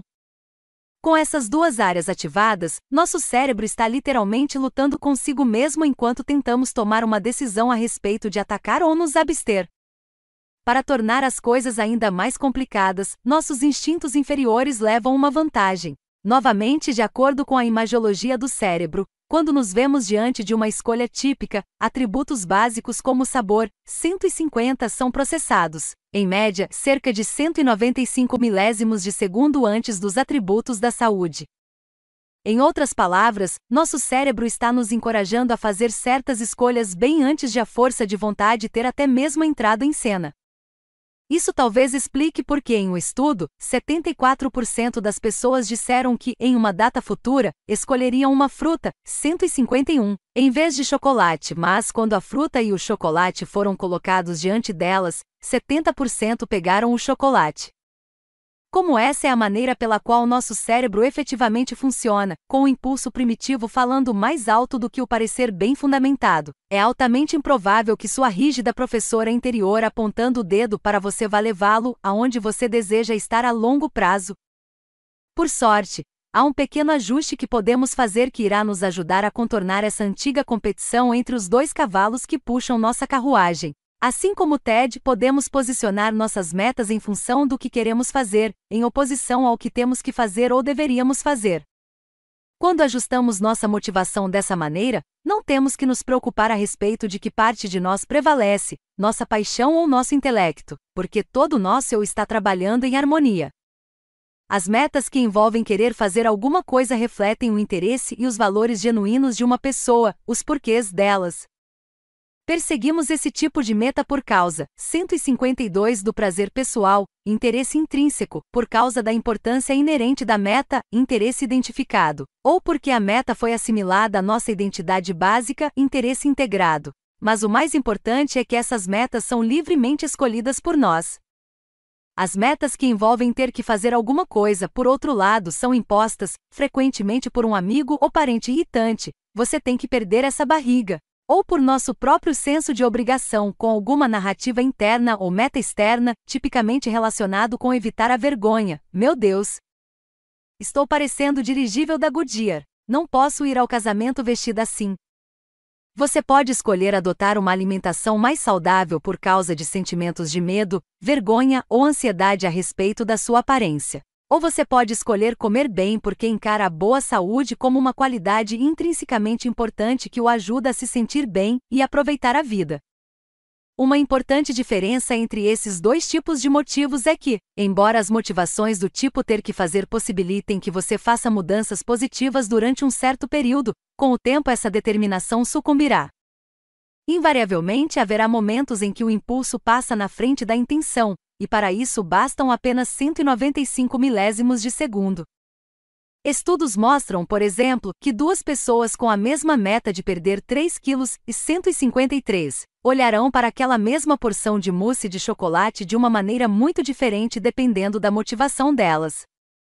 A pessoa com uma motivação do tipo faço porque quero a considerará menos tentadora, a sobremesa parece ótima, mas não estou com tanta vontade e perceberá menos obstáculos no processo de se ater à meta, há muitas outras opções mais saudáveis no cardápio. Uma vez que tem ajustado sua motivação, a pessoa deixa de sentir que está lutando contra forças irresistíveis. A motivação do tipo faço porque quero está associada a uma menor atração automática pelos estímulos que irão derrubá-lo, o ex-namorado, a, o brilho de um martini na bandeja de um garçom, e em vez disso puxa você na direção de comportamentos que realmente podem ajudá-lo a alcançar suas metas. A motivação do tipo faço porque sou obrigado, por outro lado, na verdade reforça a tentação porque faz com que você se sinta reprimido ou privado de alguma coisa. Desse modo, perseguir uma meta por motivos de obrigação pode, na verdade, enfraquecer seu autocontrole e torná-lo mais vulnerável a fazer o que você supostamente não deseja fazer. Qualquer pessoa que já tenha convivido com uma criança de 6 anos sabe como ela pode ser teimosa se você insistir que ela tem que fazer alguma coisa, seja ir para a cama, escovar os dentes ou dizer olá para a tia Lola. Certa noite, Noah, meu filho, estava se queixando de que tinha que fazer seu dever de matemática, embora, na verdade, ele adore matemática. Isso me proporcionou a perfeita oportunidade para o que no linguajar dos pais é chamado de momento instrutivo. Você tem que fazer ou quer fazer? Perguntei. Ele sorriu e respondeu: Eu quero.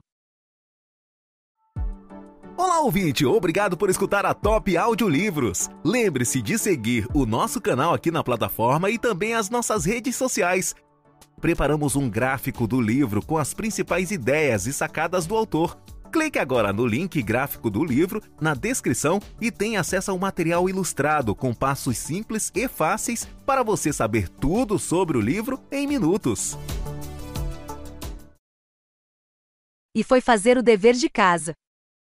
Se a vida é uma série de pequenos momentos, cada um dos quais pode ser levemente ajustado, e se todos, combinados, podem resultar em uma mudança significativa, imagine quanto você poderia avançar empregando esse simples ajuste e encontrando o quero fazer escondido no tenho que fazer. Uma vez mais, é aqui que saber o que realmente valorizamos se torna fundamental. Compreender o que queremos na realidade mais ampla nos ajuda a encontrar o desejo em circunstâncias nas quais, em outros contextos, poderíamos enxergar apenas uma obrigação. Por exemplo, poderia ser fácil para mim dizer que tenho que trabalhar em outro belo domingo para terminar este livro. E se eu fosse escrever na biblioteca, poderia começar a me ressentir do fato de estar longe dos meus filhos e não estar aproveitando o sol. Embora eu pudesse realizar algum trabalho, eu não teria me dedicado a ele por inteiro. No entanto, se eu posicionar o trabalho como algo que quero fazer, lembrando a mim mesma que ninguém me obrigou a escrever um livro e que ao fazer isso estou ajudando a espalhar a importante mensagem da agilidade emocional, meus sentimentos de alegria e energia são ativados. Ficarei aberta a novas ideias e interpretarei os comentários dos meus editores como colaborações em vez de críticas ou ordens, e no final do dia, provavelmente ainda estarei suficientemente energizada para apreciar alguns momentos com meu marido e as crianças antes de me recolher. Todos caímos nessas armadilhas sutis de linguagem e pensamento. Tenho que ser pai hoje o dia inteiro, ou tenho que comparecer a outra reunião enfadonha. Quando fazemos isso, nos esquecemos de que nossas circunstâncias atuais são não raro resultado de escolhas anteriores que fizemos a serviço dos nossos valores. Quero ser pai, ou Adoro meu trabalho e quero me destacar na minha função. Quero deixar claro que não estou sugerindo que devemos todos simplesmente pensar de uma maneira positiva e desconsiderar as genuínas preocupações subjacentes. Se você não conseguir encontrar um quero fazer em alguma faceta particular da sua vida, isso poderá ser um sinal de que uma mudança é apropriada. Se você entrou na sua área porque queria fazer diferença no mundo, mas sua empresa está mais concentrada no resultado final, talvez esteja na hora de mudar de emprego. Ou se você se deu conta de que seu parceiro ou sua parceira não é a pessoa que você imaginou que ela fosse, você talvez precise procurar um novo relacionamento. Encontrar um quero fazer não é forçar qualquer escolha particular e sim tornar mais fácil escolher coisas que conduzam à vida que você deseja. Construído para durar. Ajustando nossos hábitos. Mesmo que tenhamos adotado um mindset de crescimento e mesmo que estejamos em sintonia com nossas motivações do tipo quero fazer mais sinceras e intrínsecas, existe a chance de que nossos esforços acabem indo parar no sótão das boas intenções, ao lado daquela bicicleta ergométrica ou da dispendiosa centrífuga que usamos duas vezes. Se tanto, a única maneira pela qual podemos realmente ter certeza de que as mudanças que fazemos são duradouras é transformar o comportamento intencional que escolhemos conscientemente, naquele velho bicho-papão, um hábito. Começamos este livro com os mais diferentes tipos de advertências a respeito das armadilhas das reações automáticas do Sistema 1, os comportamentos no piloto automático que adotamos quando não estamos vivendo a vida intencionalmente. Mas também reconhecemos como os hábitos podem ser poderosos, tendo como evidência disso a dificuldade que com frequência sentimos para abandoná-los. Segue-se, portanto, que se quisermos orientar nosso comportamento para nossos valores, se quisermos atingir o nível de classe superior da agilidade emocional, devemos transformar nossos comportamentos intencionais em hábitos, tornando-os profundamente arraigados a ponto de não termos mais que ser intencionais a respeito deles. A beleza dos hábitos deliberadamente cultivados em sincronia com nossos valores e das motivações do tipo quero fazer, associadas é que eles podem persistir ao longo do tempo praticamente sem nenhum esforço adicional nos bons e nos maus dias, quando estamos realmente prestando atenção e quando não estamos. Por mais estressados que estejamos de manhã, sempre nos lembramos de escovar os dentes quando acordamos e de colocar o cinto de segurança assim que entramos no carro. A capacidade de formar hábitos conectados com valores não apenas torna nossas boas intenções duradouras, como também deixa nossos recursos mentais livres para outras tarefas. Por sorte, os cientistas descobriram alguns novos segredos para ajudar a tornar mais fácil o processo de criar hábitos. No best-seller Nude 154, o economista Richard Thaler e o professor de direito Kassunstein mostram como influenciar o comportamento de outras pessoas por meio de escolhas cuidadosamente projetadas, ou do que eles chamam de arquitetura da escolha.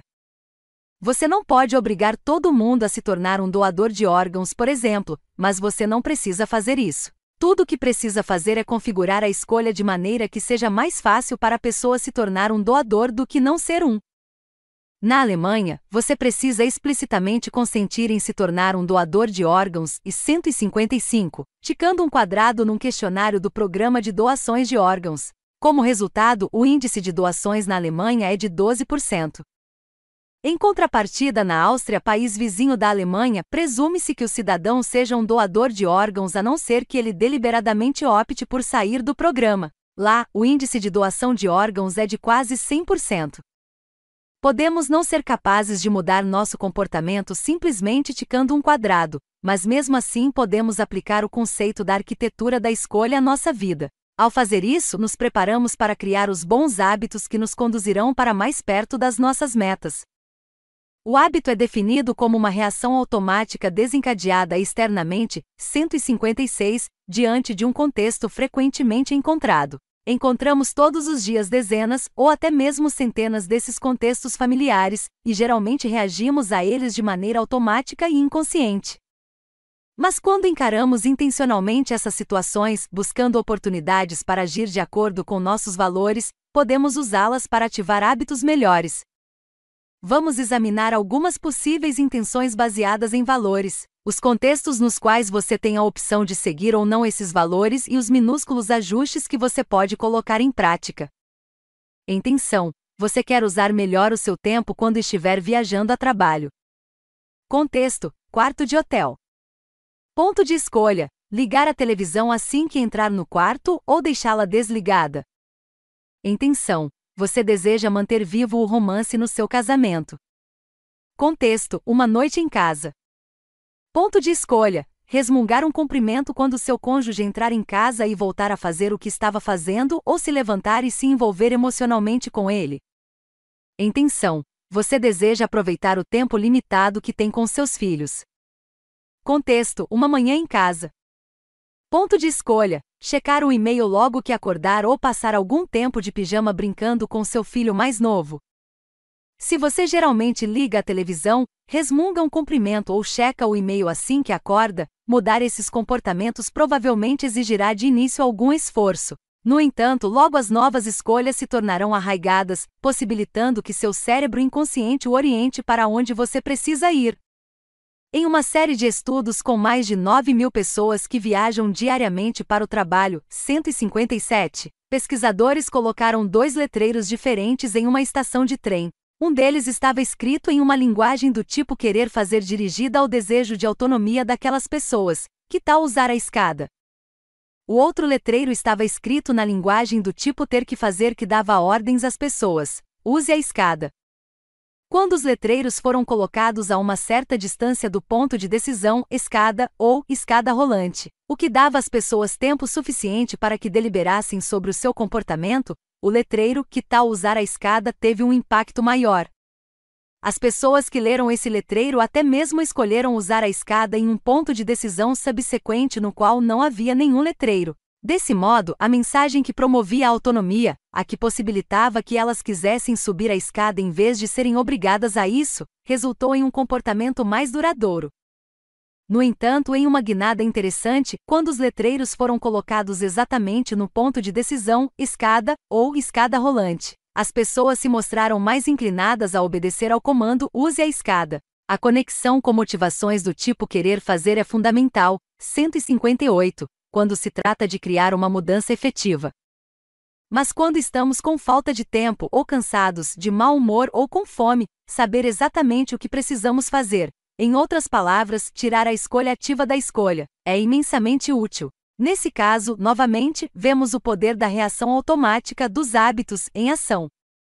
As imagens por ressonância magnética funcional, fMRI, mostram 159 que a exposição a sinais que associamos a recompensas comida apetitosa, dinheiro, sexo, cigarros para os fumantes, coisas ligadas às drogas para os viciados, ativa as áreas de recompensa do cérebro, as estruturas e os sistemas que impelem as pessoas a buscar o prazer que está prontamente disponível.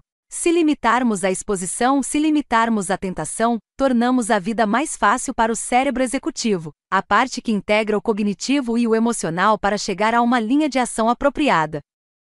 No estilo de Thaler e Sunstein, eis alguns outros ajustes que você pode fazer para alterar a arquitetura das suas escolhas.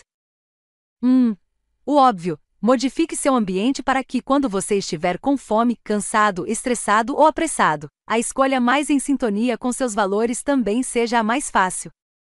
Digamos que você deseje perder alguns quilos. As pesquisas mostram que as pessoas tendem a comer de 90% a 97% do que está no seu prato, independentemente do tamanho do prato. Assim sendo, use pratos menores. Baseado nessa matemática, um prato 10% menor, 160, deverá reduzir o consumo de comida em 10%. Você se lembra do estudo que citei anteriormente a respeito de como a maioria das pessoas afirma que escolheria fruta em vez de chocolate, mas na verdade não toma essa decisão saudável quando tanto a fruta quanto o chocolate estão diante delas? Faça um favor para o seu eu futuro na próxima vez que for ao supermercado, fazendo um estoque de alimentos saudáveis e evitando os que não são. Dessa maneira, quando você se vir tentado a se empanturrar de cookies mais tarde em casa, você terá configurado seu ambiente de maneira a promover a escolha mais saudável, não haverá cookies que possam seduzi-lo. Depois de algum tempo, você poderá descobrir que comer nozes ou uma maçã lhe proporciona toda a satisfação de que você precisa, e você não mais ansiará por aqueles doces gordurosos que tanto apreciava. As pesquisas também mostram que as pessoas tendem a beliscar quando estão entediadas e que quase todas as pessoas estão entediadas, na maior parte do tempo, quando assistem à televisão. Desse modo, remova a droga de entrada e cancele a assinatura da TV a cabo. Em vez disso, envolva-se com um livro que realmente o interesse. Resolva charadas. Desenterre aquela guitarra havaiana que você comprou por um capricho e aprenda alguns acordes. Organize todas aquelas caixas de sapato com fotos da família nos álbuns com capa de couro que você sempre sonhou em colocar nas suas prateleiras. As plantas e os animais ficam praticamente presos ao ambiente em que vivem, mas nossos grandes cérebros permitem que influenciemos nossos ambientes, em vez de apenas nos deixar sermos influenciados por eles. Isso oferece a oportunidade de você criar o espaço entre o impulso e a ação de viver o tipo de vida que você realmente deseja viver. Se há algum outro comportamento ou hábito que você gostaria de mudar, pense no que pode estar atrapalhando você. Provavelmente existe um pequeno ajuste que você pode fazer para lidar com isso. 2. A adição. Adicione um novo comportamento a um hábito existente. Estudos mostram que quando os participantes escolhem uma nova ação específica para adicionar a um hábito existente, adicionar alguma fruta todas as vezes que eu comer minha granola diária, eles têm um sucesso significativo ao transferir essa nova ação para um comportamento habitual. Digamos que você valorize ter mais tempo de qualidade com seus filhos, mas sempre acaba mexendo no seu smartphone quando está com eles em vez de estar presente. Você pode dizer a si mesmo: Não vou mexer no meu telefone, mas, se ele está com você, o impulso de dar só uma olhadinha estará lutando contra sua intenção. Talvez você já tenha o hábito de colocar suas chaves em uma gaveta ou tigela assim que entra em casa. Crie o um novo hábito de guardar seu celular no mesmo lugar em que coloca as chaves e desligue-o. Você deseja criar oportunidades para ter mais tempo face a face com sua equipe no trabalho? Torne a sua pausa para o café do meio da tarde uma atividade de grupo e use-a como um tempo de conexão de qualidade. Você torna mais fácil a criação de um novo comportamento se adicioná-lo a um hábito já existente, o que significa que você não precisa fazer um grande ajuste na sua rotina. 3. O pré-compromisso. Anteveja os obstáculos e prepare-se para eles com estratégias do tipo sim então 161. Digamos que você teve uma briga com seu namorado e quer amenizar a situação. Você sabe que ambos têm a tendência de perder a calma quando as coisas ficam tensas, mas gritar um com o outro deixa vocês dois infelizes, e você às vezes diz coisas das quais se arrepende depois. Você quer resolver a situação, não continuar a fazer como fazia no passado. Assim sendo, na véspera, à noite, diga a si mesmo que se você se sentir tentado a dormir mais, então você imediatamente vai se arrastar para fora da cama, não importa quanto se sinta cansado, porque por mais irritado que você possa ficar durante alguns minutos, você se sentirá mil vezes melhor mais tarde por ter começado o dia com um pouco de exercício. Até mesmo um cérebro tonto de sono se lembrará desse compromisso sim então, e quanto mais você se levantar para se exercitar, mais fácil isso se tornará, até que finalmente será um hábito. 4. O curso de obstáculos contrabalance uma visão positiva com ideias de possíveis desafios. 162. Discutimos anteriormente como o pensamento positivo pode bloquear a agilidade emocional. Mudar os hábitos é um bom exemplo, Pesquisadores pediram a algumas mulheres em um programa de redução de peso que imaginassem que tinham concluído o programa com um novo corpo, mais esguio. Pediram às participantes de um segundo grupo que imaginassem situações nas quais poderiam se sentir tentadas a trapacear na dieta. Um ano depois, As mulheres que tinham imaginado uma perda de peso transformadora haviam perdido menos quilos do que aquelas que tinham sido obrigadas a pensar de uma maneira realista sobre o processo. Estudos semelhantes em vários países examinaram pessoas com um vasto leque de metas, estudantes universitários que queriam namorar, pacientes que se submeteram à cirurgia de substituição do quadril com esperança de se recuperar totalmente, alunos de pós-graduação que procuravam emprego, crianças que desejavam ter boas notas na escola e assim por diante. Em todos os casos, os resultados foram os mesmos. Imaginar que realizamos suavemente nossos sonhos não ajuda. Na realidade, atrapalha por enganar nosso cérebro e levá-lo a acreditar que já alcançamos a meta. Basicamente, essas fantasias positivas deixam o gás sair da garrafa, dissipando a energia que precisamos para permanecermos motivados e realmente seguir em frente até o fim. Aqueles que alcançaram os melhores resultados fizeram isso por meio de uma combinação de otimismo e realismo. É importante acreditar que você pode atingir a sua meta, mas você também precisa prestar atenção aos obstáculos que têm mais probabilidade de atrapalhar. Isso se chama contraste mental. Em um estudo recente sobre alimentação saudável e exercício, as pessoas que praticaram esse contraste mental estavam se exercitando duas vezes mais por semana e comendo uma quantidade consideravelmente maior de hortaliças quatro meses depois do que aquelas do grupo de controle. O contraste mental comprovadamente ajuda as pessoas a se recuperarem mais rápido da dor crônica nas costas, a encontrar mais satisfação nos relacionamentos, a obter melhores notas e a lidar melhor com o estresse no trabalho. Ao imaginar o futuro ao mesmo tempo que avalia com clareza a realidade presente, você estabelece uma ligação entre os dois. Isso cria um trajeto mental que inclui tanto os obstáculos quanto seus planos para superá-los. Esse trajeto pode conduzi-lo de onde você está agora para onde você deseja estar, e esse é um caminho adequado para a mudança. A mente que é aberta para o crescimento e a mudança é um eixo sobre o qual valores e metas podem adquirir vida e serem realizados. Nomear a si mesmo o agente da sua vida proporciona um tremendo empoderamento, assumir o controle do seu próprio desenvolvimento, de sua carreira, seu espírito criativo, seu trabalho e suas conexões. Ajustar o mindset, a motivação e os hábitos envolve voltar o coração para a fluidez do mundo em vez de fincar os pés na estabilidade dele. Significa adotar um divertido senso de curiosidade, experimentação e suposições a serviço da vida é colocar de lado ideias a respeito do que você irá se tornar, resultados, metas e consequências, e se envolver livremente com o processo e a jornada, aceitando a vida de momento em momento, de hábito em hábito e um passo de cada vez. Capítulo 8 Siga em frente. O princípio da gangorra. Um amigo meu, vou chamá-lo de George, Ficou curioso certo dia quando percebeu que seu filho de quatro anos tinha ficado no banheiro um tempo suficiente para que as coisas se tornassem, no linguajar de um velho filme de cowboy, quietas, quietas demais. George bateu na porta do banheiro e, ao abri-la logo a seguir, encontrou George Júnior de pé sobre um banco, na frente da pia.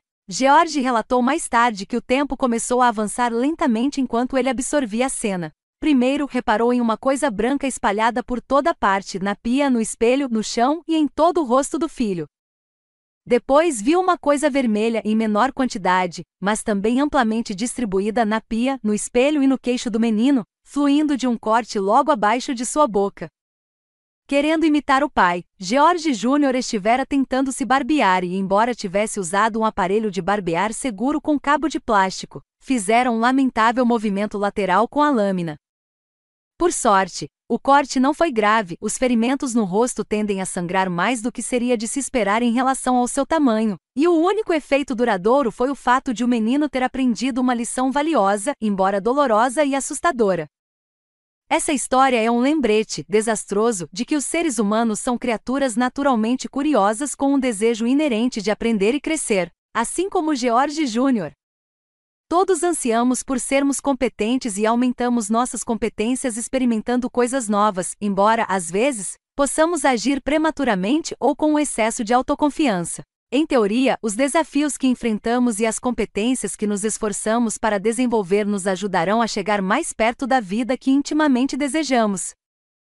Quando estamos na pré-escola, ficamos ansiosos para enfrentar o desafio e dominar a habilidade de amarrar o cordão dos nossos sapatos. E esse momento importante na vida pode ser bastante emocionante tanto para as crianças quanto para os pais. No entanto, depois de algum tempo na realidade, com enorme rapidez, a competência leva à complacência. Uma vez que você passa a atar o cordão dos sapatos com facilidade, você não tem muito o que celebrar cada vez que os amarra pela manhã. Como vimos no último capítulo, esse tipo de competência rotineira não é necessariamente algo ruim. Quando transformamos tarefas que um dia foram novas para nós em hábitos, liberamos energia mental.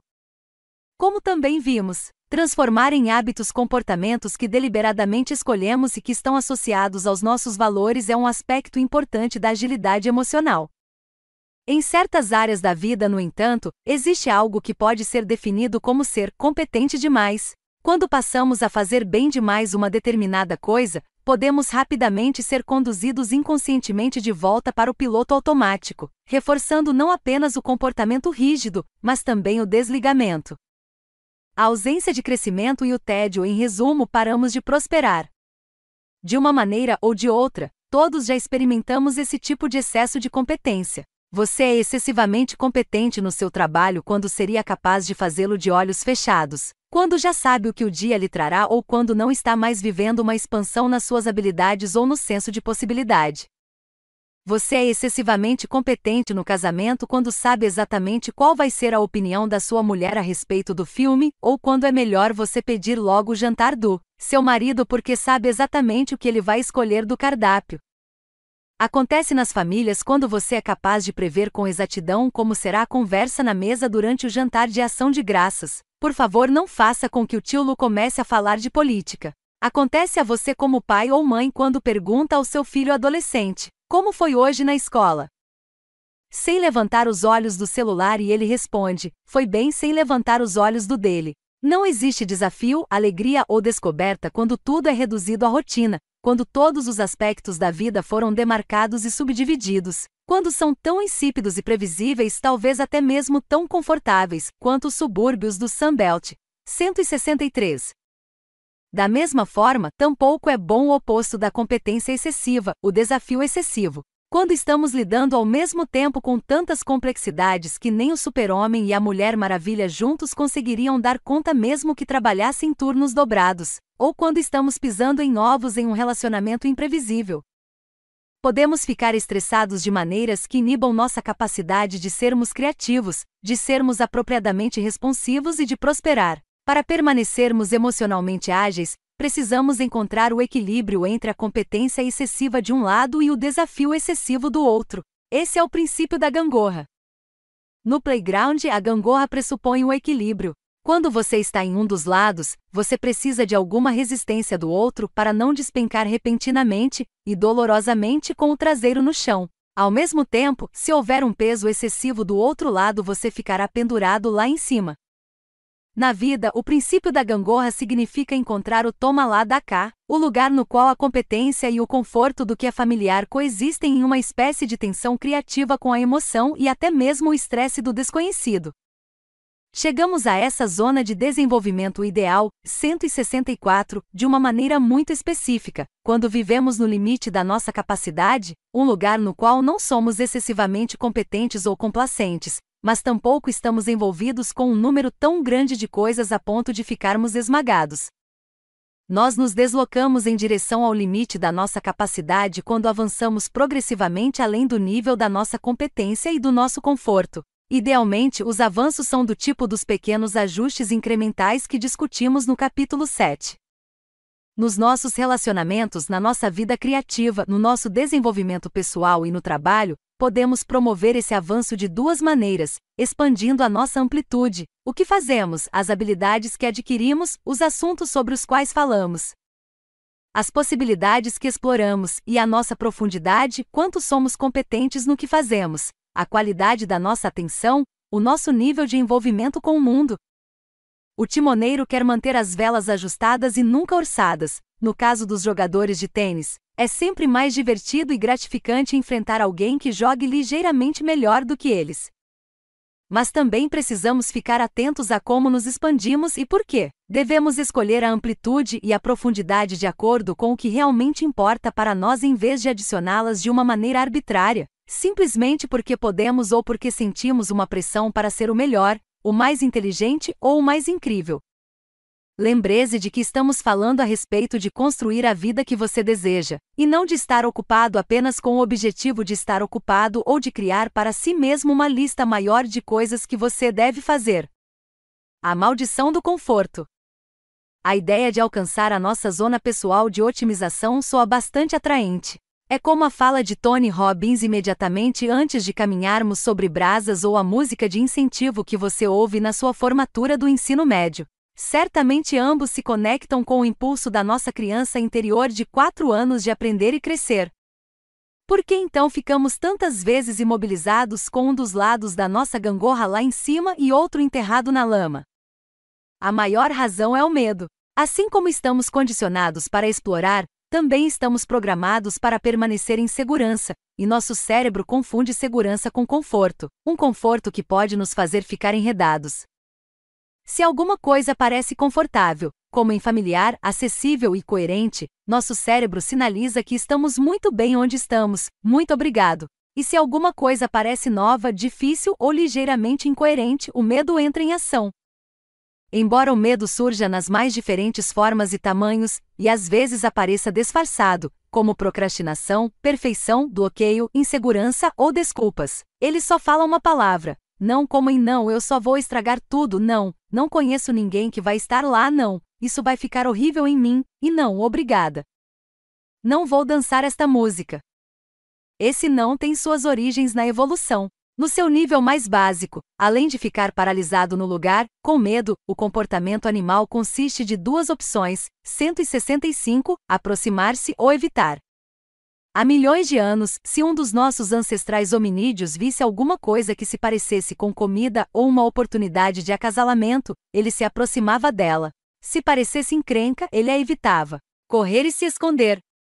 Com o tempo, a evolução começou a favorecer certos pré-homo sapiens cujos cérebros de tamanho avantajado os levou, no decurso de um desenvolvimento saudável e normal, a aproximarem-se de todos os tipos de experiências novas sem nenhum motivo especial assim como George Jr. Com o aparelho de barbear, as crianças dessas espécies podiam ser destemidas, a não ser quando submetidas à tensão, ocasião em que a evolução tomava medidas para que a outra metade da antiga dicotomia entrasse em ação, e essas criaturas normalmente curiosas passavam a evitar então qualquer coisa que fosse, mesmo que levemente fora do comum. Até mesmo a vovó, até que ela ficasse por perto durante algum tempo e talvez servisse um pouco de suco de maçã. Mesmo nos dias de hoje, as crianças refugiam-se nos seus animais de pelúcia surrados e fedorentos quando estão com medo ou sentem desconforto. Quase todas as pessoas vestem um velho casaco de moletom ou buscam refúgio em um lugar favorito quando estão tristes, cansadas ou sob pressão. Estudos mostram que quando fazemos avaliações sobre risco, demonstramos uma inclinação pelo que é familiar 166. Por exemplo, as pessoas partem do princípio de que as tecnologias, os investimentos e as atividades de lazer são menos arriscados ou difíceis quanto mais familiares eles parecem, mesmo quando os fatos levam a acreditar em outra coisa. Isso ajuda a explicar por que as pessoas podem ter um medo terrível de voar quando as estatísticas provam que elas correm um risco muito maior de morrer em um acidente de carro. Para a maioria das pessoas, andar de carro é uma atividade familiar, do dia a dia, ao passo que a viagem de avião é relativamente incomum ou pouco familiar. A acessibilidade, o grau em que uma coisa é fácil de ser compreendida, é outro substituto no nosso cérebro para segurança e conforto. Em um estudo, os participantes receberam duas séries das mesmas instruções, 167, para a mesma tarefa. Uma das séries de instruções estava impressa em uma fonte de fácil leitura, ao passo que a outra estava em uma fonte que requeria um pouco de esforço. Foi solicitado aos participantes que estimassem o tempo que seria necessário para que completassem a tarefa descrita. Quando eles leram as instruções impressas na fonte mais acessível, calcularam que a tarefa levaria cerca de oito minutos, mas quando leram exatamente as mesmas instruções na letra que era menos amigável, estimaram que levariam quase duas vezes esse tempo para concluir a tarefa. a nossa predisposição para o familiar e acessível pode até mesmo influenciar o que aceitamos como verdade. Atribuímos mais credibilidade a opiniões que parecem ser amplamente aceitas. 168. O problema é que não somos muito competentes em monitorar com que frequência ouvimos algo ou de quem ouvimos. Isso significa que se uma ideia simplista facilmente acessível, for repetida com uma frequência suficiente e não a estivermos escutando com o ouvido crítico, podemos aceitá-la como verdadeira, mesmo que a fonte seja apenas um fanático, ou uma mãe ou um pai crítico, repetindo sem parar as mesmas ideias. A maldição do conforto, recuar ao que é familiar e acessível, não teria tanta importância se o único lugar em que ela o guiasse fosse no corredor do supermercado, fazendo-o passar sem olhar pelos alimentos exóticos pouco familiares, cujo nome é difícil de pronunciar, e levando-o diretamente para sua marca favorita de manteiga de amendoim. No entanto, o impacto dessa maldição é muito mais insidioso e abrangente. Pode conduzir a erros que nos fazem desperdiçar tempo e nos impedem de chegar aonde queremos ir algumas vezes literalmente. Imagine que você está atrasado, 169, para um compromisso importante e que o trânsito no seu trajeto habitual está congestionado. Você sabe que pode cortar caminho por algumas ruas laterais, mas só trafegou por ali uma ou duas vezes. Quando estamos sob pressão e realmente temos que chegar na hora para onde vamos, as pesquisas mostram que nos mostramos mais propensos a permanecer com o demônio que conhecemos. A rua conhecida, embora ela esteja congestionada, do que tentar o atalho pouco familiar, garantindo assim que quase com certeza vamos chegar atrasados. Da mesma maneira, o estresse de ouvir seu médico lhe dizer que você precisa perder peso, baixar o colesterol e se exercitar mais pode, na verdade, aumentar o atrativo confortante daquelas rosquinhas recheadas tão familiares. A neuroimagiologia confirma as maneiras como reagimos ao desconforto da incerteza. Quando enfrentamos riscos conhecidos e 170, digamos, uma aposta com probabilidades que podem ser calculadas, ocorre um aumento de atividade nas áreas de recompensa do cérebro, especialmente o estriato. Mas quando temos que fazer uma aposta sem ter nada quantificável ou familiar em que nos apoiar, nosso cérebro exibe um aumento de atividade na amígdala, uma área associada ao medo. Em um determinado estudo, uma pequena quantidade de incerteza, 171, deixou os participantes menos dispostos a fazer uma pequena aposta. Por estranho que pareça, não se tratava do risco de ganharem ou perderem, mas sim de quanto eles iriam ganhar. Embora correr o risco fosse certamente lucrativo, a falta de clareza foi suficiente para fazer com que 40% dos participantes optassem por não fazer a aposta. Em qualquer ocasião que haja lacunas no nosso conhecimento, o medo as preenche, um medo que ofusca a possibilidade de um ganho. A coerência das más decisões. A sutileza e a complexidade do fator medo aumentam quanto mais a insegurança e a solidão entram em cena. Isso acontece porque os seres humanos evoluíram como uma espécie social, 172, que sempre precisou fazer parte da família ou do grupo para sobreviver. Isso significa que até mesmo hoje em dia, sentir que estamos isolados da nossa tribo ainda é imensamente assustador. O cérebro maior e mais sofisticado que nos faz explorar como parte da nossa natureza evoluiu basicamente porque possibilitou que um primata nada impressionante controlasse uma estrutura social maior e mais complexa. O maior poder cerebral nos tornou mais capazes de julgar a confiabilidade e a fidelidade, 173, além da consanguinidade, permitindo, desse modo, que passássemos a ser mais competentes em criar e manter coalizões que possibilitaram que a espécie mirrada, porém mais inteligente, aquela que resultou na nossa, superasse competitivamente as espécies mais fortes e vigorosas, porém mais estúpidas e menos cooperativas, que resultaram nos chimpanzés e gorilas. Com o tempo, esse órgão destinado a entender, o ambiente social se tornou tão sofisticado que começou a tentar compreender tudo. Os primatas com cérebros avantajados desenvolveram uma percepção da passagem do tempo e da trajetória da sua própria vida e começaram a querer explicar não apenas o seu lugar na estrutura social, mas também o seu lugar no universo. Eles se tornaram autoconscientes, possuindo algo chamado consciência, e com ela veio o livre-arbítrio, a empatia, um senso moral e até mesmo a veneração religiosa. Mas toda essa percepção consciente exigiu que o grande cérebro executasse mais uma tarefa muito importante: que era propiciar uma imagem coerente da torrente de informações normalmente confusa disponibilizada por meio dos portais dos nossos sentidos e da sutileza então, recém-desenvolvida das nossas percepções. Administrar a conexão social é fundamental para nossa sobrevivência, porque ainda dependemos da nossa família e de nossa tribo, de amigos e entes queridos para o nosso bem-estar. No entanto, por mais estranho que possa parecer, nos momentos decisivos, a coerência parece ser a nossa principal prioridade mental e emocional. Preciso da coerência proporcionada pelo meu cérebro cognitivo para me lembrar de que hoje sou a mesma pessoa que eu era ontem, que um dia eu vou morrer e que, entre agora e a hora da minha morte, se eu durar um tempo suficiente, vou envelhecer, de modo que seria sensato me planejar para isso e aproveitar ao máximo o tempo que eu tenho.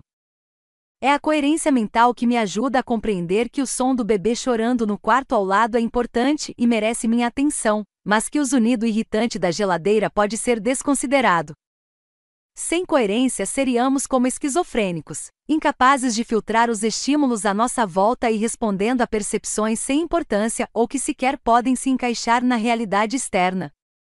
A coerência, assim como a familiaridade e a acessibilidade, é um substituto grosseiro do nosso cérebro para seguro, mesmo quando o desejo de coerência nos leva a agir contra nosso interesse.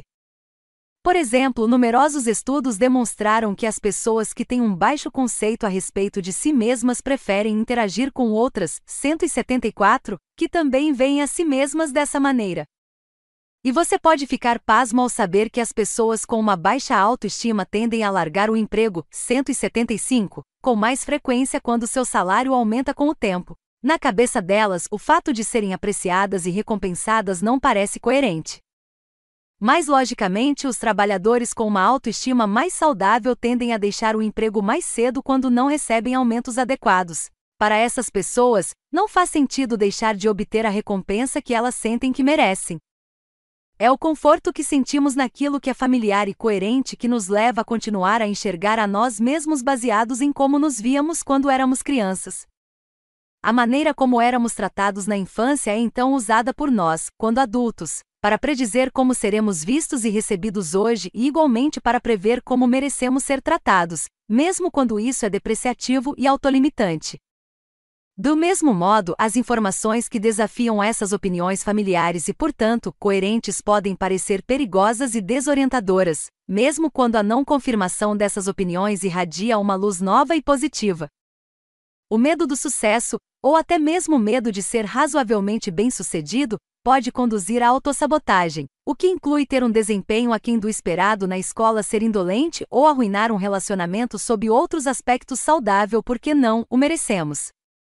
Podemos nos enfraquecer a serviço da coerência quando permanecemos em um emprego sem perspectiva de progresso, nos deixamos arrastar de volta para um conflito emocional em família ou, em circunstâncias radicais, quando aceitamos de volta um cônjuge que praticou algum tipo de abuso contra nós, como se buscar o conforto da coerência não fosse suficientemente prejudicial, às vezes isso conspira com a atração ainda mais básica da gratificação imediata, também conhecida como conforto do momento. Imagine um rapaz recém-formado na faculdade chamado Scott que sempre foi o palhaço da turma, sempre com tiradas espirituosas, e obtendo atenção por isso, desde que aprendeu a combinar duas palavras, Scott acaba de começar a trabalhar em um novo emprego em uma cidade onde não conhece ninguém, e a transição não está sendo fácil. Assim sendo, ele recorre à sua abordagem testada e comprovada de palhaço da turma para quebrar o gelo, soltando uma piada a respeito dos seus colegas sempre que a oportunidade se apresenta. Algumas pessoas o acham divertido, mas muitas outras ficam contrariadas com o seu sarcasmo. Ao mesmo tempo que está se esforçando para se encaixar no grupo, Scott está se afastando dos seus colegas de escritório. Ele compreende o que está acontecendo e sabe que deveria adotar uma abordagem diferente, mas, na sua condição solitária e isolada, é difícil desistir dos pequenos sucessos de afirmação, ou pelo menos de atenção, que recebe quando faz com que alguns dos seus colegas deem risadinhas, Grande parte delas podem ser estranhas, mas mesmo assim são risadas, o que sempre foi a sua droga preferida. Por definição, a gratificação imediata nos faz sentir bem muito mais rápido do que os pequenos ajustes e o trabalho disciplinado e constante que podem efetivamente nos conduzir a uma posição vantajosa. Você talvez já tenha ouvido falar nos estudos em que camundongos de laboratório têm acesso a duas alavancas, uma que entrega uma bolinha de comida e outra, uma dose de cocaína. Por mais famintos que fiquem, os camundongos continuam a empurrar a alavanca da cocaína, 176, até morrer de inanição. Eis a lição para os camundongos e para os homens, e as mulheres, as emoções fáceis, e até mesmo o aconchego agradável, podem encerrar custos elevados.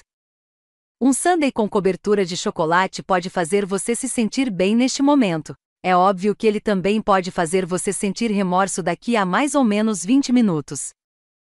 Harmonizar suas ações com seus valores e ficar mais saudável ao perder 3 quilos não é tão intensamente agradável quanto o barato do açúcar do sorvete coberto de chocolate, mas pode conduzir a uma satisfação que dura muito mais tempo. Essas reações de autossabotagem não são o que escolhemos fazer, elas são o que fomos condicionados a fazer e que continuaremos a fazer até que nos desenredemos do voo em direção ao familiar e encontremos a agilidade para bloquear o piloto automático, olhar de frente, afastar-nos e assumirmos o controle da nossa vida. É dessa maneira que somos capazes de abraçar continuamente os desafios que nos permitem vicejar. Para muitas pessoas, a identidade familiar e confortante que as enreda, especialmente nos momentos de estresse, é um remanescente de tempos longínquos. O astro do beisebol no ensino médio e a rainha da beleza da música, Glory Days de Bruce Springsteen, me vêm à mente como exemplos perfeitos. Mas o caminho emocionalmente mais ágil envolve abandonar as aspirações velhas e bolorentas, que eram uma definição muito estreita e talvez ingênua do eu, e trabalhar para fortalecer o significado resultante de ações que personificam os valores mais maduros e apropriados para o aqui e agora. Quando você tem três filhos que precisam ir para a faculdade, está na hora de encaixotar os dias de glória, guardá-los no sótão e explorar alguma coisa nova. Escolhendo o desafio. No best-seller Good Great e Empresas Feitas para Vencer, Jim Collins diz o seguinte: O bom é o inimigo do notável. Eu discordo. Creio que o ato de evitar é o inimigo do notável. O ato de evitar, particularmente evitar o desconforto, é até mesmo o inimigo do bom. É o inimigo do crescimento e da mudança que conduzem ao florescimento. Quando dizemos, não quero falhar, não quero me envergonhar, não quero me magoar, estamos expressando o que eu chamo de metas de pessoas mortas, 177. Isso porque as únicas pessoas que nunca sentem desconforto por terem se comportado como idiotas estão exatamente o que você pensou mortas. O mesmo se aplica às pessoas que não mudam ou não amadurecem. Até onde eu sei, as únicas pessoas que nunca se sentem magoadas, vulneráveis, zangadas, ansiosas, deprimidas, estressadas ou qualquer outra das emoções desagradáveis que acontecem quando enfrentamos desafios são aquelas que não estão mais entre nós. Sem dúvida, os mortos não incomodam suas famílias ou seus colegas de trabalho, não causam problemas nem falam quando não é sua vez. Mas você deseja mesmo que os mortos sejam seus modelos de vida? Há um velho ditado que diz que se você fizer o que sempre fez, 178, obterá o que sempre obteve. No entanto, na verdade, essa afirmação pode ser excessivamente otimista. Pense na executiva que trabalha 80 horas por semana há 20 anos no mesmo cargo de nível médio da mesma empresa e dá consigo competindo por um novo emprego contra pessoas que têm a metade da sua idade depois de ter sido demitida porque sua empresa promoveu um corte de pessoal. Ou pense na esposa ou no marido dedicada, o que passa anos se arrastando fielmente em um casamento monótono apenas para voltar um dia para casa e encontrar no quarto um armário semi-vazio e um bilhete no travesseiro. Para permanecermos realmente vivos, precisamos escolher a coragem em detrimento do conforto para poder continuar a crescer, subir e desafiar a nós mesmos. E isso significa não nos determos achando que chegamos ao céu quando estamos apenas sentados no patamar mais próximo. No entanto, de acordo com o princípio da gangorra, também não queremos ficar excessivamente envolvidos por adotar metas irrealistas ou por achar que podemos chegar ao nosso cume pessoal em um ímpeto de esforço repentino. Talvez o melhor termo para descrever o que é viver no limite da nossa capacidade, vicejando e florescendo, sendo desafiados, porém sem ficarmos excessivamente envolvidos, seja simplesmente envolvidos. E uma parte importante de estarmos envolvidos reside em sermos seletivos nos nossos compromissos, o que significa aceitar os desafios que realmente interessam e que emergem de uma conscientização dos seus valores mais profundos. No início do século XVII, Pierre de Fermat era um eminente juiz, 179 na cidade de Toulouse, no sul da França. Mas, embora o direito fosse sua carreira, a matemática era sua paixão. Em um dia invernal de 1637, enquanto Fermat estava lendo um antigo texto grego chamado Aritmética, ele rabiscou uma anotação na margem: é impossível separar qualquer potência maior do que a segunda em duas potências iguais descobri uma demonstração verdadeiramente maravilhosa dessa proposição que esta margem é estreita demais para conter 180. Bem, obrigada, Pierre. Isso é o que se chama despertar a curiosidade. A notícia dessa prova intrigante para esse bizarro teorema matemático começou a circular e já no século XIX, várias academias estavam oferecendo prêmios a qualquer pessoa que conseguisse encontrar a solução. Aqueles que seriam considerados os primeiros nerds, vindos de toda parte, tentaram encontrar a demonstração, mas sem sucesso. O último teorema de Fermat permanecia ardiloso. Foi então que, em 1963, um estudante britânico de 10 anos chamado Andrew Willis topou com o problema 181 em um livro na biblioteca. Imediatamente jurou resolvê-lo. 30 anos depois, em 1993, Willis anunciou que havia encontrado a demonstração. Infelizmente, alguém encontrou uma falha sutil nos seus cálculos, de modo que ele voltou a estudar o problema durante mais um ano, reconstruindo sua demonstração até que ela ficou perfeita. Por fim, quase quatro séculos depois de Fermat ter rabiscado pela primeira vez sua provocação na margem do Aritmética, o maior enigma da matemática foi resolvido. Quando lhe perguntaram por que tantas pessoas, inclusive ele mesmo, tinham se empenhado tanto em resolver o que afinal se resumia a um jogo mental abstrato, Willis respondeu: Os matemáticos puros simplesmente adoram tentar resolver problemas não resolvidos, eles adoram um desafio. Em outras palavras, o que estimulou Willis não foi a esperança do sucesso ou da glória, mas simplesmente uma profunda curiosidade intelectual pela beleza da matemática. Esse é o mesmo tipo de curiosidade que levou nossos antigos ancestrais a deixar a floresta tropical, explorar as pradarias, descobrir a agricultura e fundar cidades, com o tempo migrar através do planeta. É por isso que a nossa espécie está aterrissando sondas em Marte enquanto nossos primos genéticos, os chimpanzés, ainda estão procurando o almoço escavando cupins para fora dos seus montículos com gravetos. É claro que a curiosidade que conduzirá ao tipo certo de desafio, persistência e sucesso será diferente para cada pessoa. Uma tarefa que me faria arrancar os cabelos pode ser muito fácil para você. Algo que fascina alguém como Willis pode ser entediante para você ou para mim. E embora seu colega possa estar satisfeito em ser um gerente de nível médio, você pode não se considerar um sucesso enquanto não for dono de quarteirões de propriedades em Manhattan com o seu nome moldado em ouro afixado nelas. Algumas pessoas poderão precisar de uma corrida do tipo Ironman para se sentirem energizadas, mas para outras andar em volta do quarteirão sem ficar sem fôlego pode ser o nível certo de desafio no momento. Independentemente do que possamos escolher enfrentar, o truque é permanecermos envolvidos para alcançar o equilíbrio correto entre o desafio e a competência.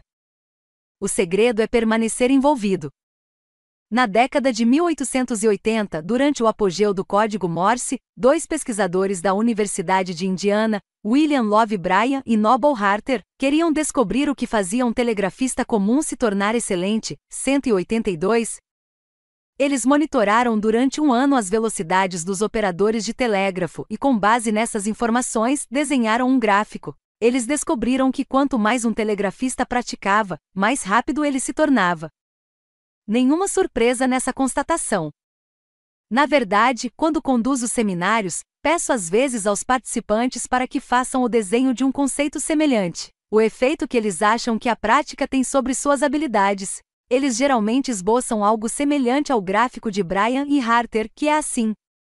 A maioria das pessoas acredita que depois de algum tempo, a prática passa a ter menos importância e que seu domínio de uma habilidade particular começa a se estabilizar. No entanto, embora isso seja verdade com relação à maioria das pessoas, Brian e Harter descobriram que os gráficos dos melhores operadores se pareciam mais com a seguinte figura. A maioria, 75%, dos operadores desistiam de praticar seriamente depois que alcançavam o que presumiam ser o seu nível máximo de habilidade. A partir daí, eles se acomodavam no patamar No entanto, 25% eram capazes de ir além do patamar e começar a melhorar de novo. Qual era a diferença entre os telegrafistas que continuavam a melhorar e aqueles que paravam? Os que iam além do patamar abraçavam o desafio. Eles assumiam novas metas e tentavam superar novos objetivos sem nenhum outro incentivo além da mesma alegria com o crescimento pessoal que nos leva a aprender a amarrar o cordão dos sapatos ou escrever uma demonstração para o último teorema de Fermat. No livro Outliers, Fora de Série, a Malcolm Gladwell popularizou a ideia, 183, de que são necessárias 10 mil horas para romper um patamar e realmente dominar uma habilidade. No entanto, o consenso entre os psicólogos e especialistas em aprendizado, 184, é que o domínio não é tanto uma questão do tempo investido e sim da qualidade do investimento. O investimento de qualidade requer o aprendizado árduo 185, uma forma de prática atenta que envolve lidar continuamente com desafios que estão um pouco além do nosso alcance. E a prova está na massa cinzenta. Nas últimas décadas, pesquisadores popularizaram a ideia da neuroplasticidade, que defende que o cérebro não fica imobilizado em algum ponto no início da infância, continuando em vez disso a produzir novas células. A descoberta mais sutil, contudo, é que a maioria dessas células repostas morre. O que impede a morte das novas células, e na realidade conecta os neoneurônios em sinapses e os integra à arquitetura e ao potencial do cérebro, são as experiências de aprendizado árduo. Nosso cérebro não cresce se simplesmente passarmos 10 mil horas tocando Stairway to Heaven na guitarra, Deus me livre, ou se simplesmente repetirmos os passos bem ensaiados de uma cirurgia da vesícula biliar, partindo do princípio de que temos as credenciais necessárias e um paciente disposto. O aprendizado árduo significa um envolvimento atento que continua a expandir os limites e aumentar a sofisticação do nosso conhecimento e da nossa experiência. Quase todas as pessoas se envolvem com o aprendizado árduo quando se dedicam a algo novo. Entretanto, quando atingimos um nível aceitável de desempenho, ser capaz de acompanhar nossos companheiros de golfe ou parceiros de corrida, ou dominar a música Hot Cross Buns, do carrilhão para a banda da escola? Quase todos nós relaxamos em uma espécie de automatismo que representa os confortos do patamar. Você se lembra de quando aprendeu a dirigir? Antes de se sentar pela primeira vez atrás do volante, você estava inconscientemente não qualificado no sentido de que você não sabia o que era que você não sabia.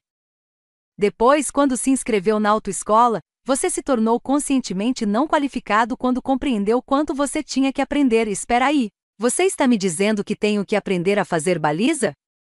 É nessa receptividade à nova experiência que o aprendizado árduo entra em ação.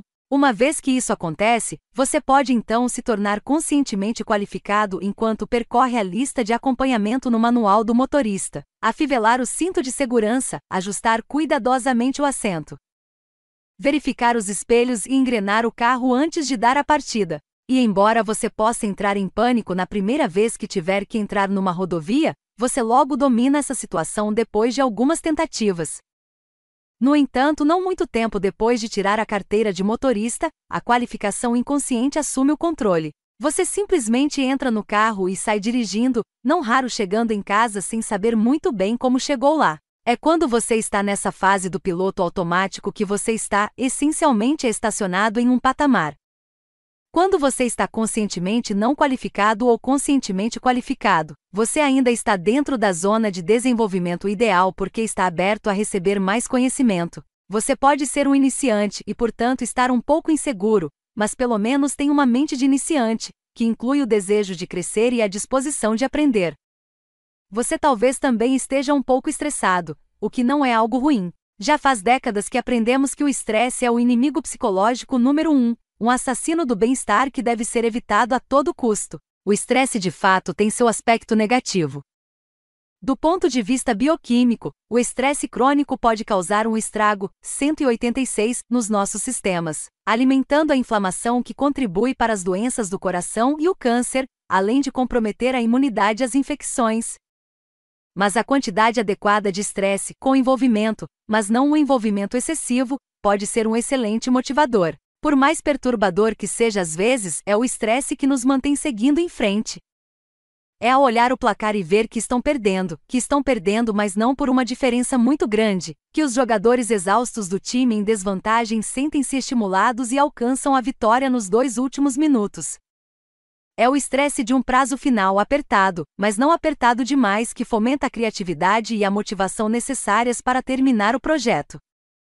O estresse também é um dado básico se você quiser fazer mais na vida do que apenas mudar os canais no controle remoto. Ele é um complemento natural e esperado do desafio, bem como do aprendizado e do florescimento que o acompanha. Você não pode escalar o Monte Everest sem fazer um grande esforço e correr muitos riscos.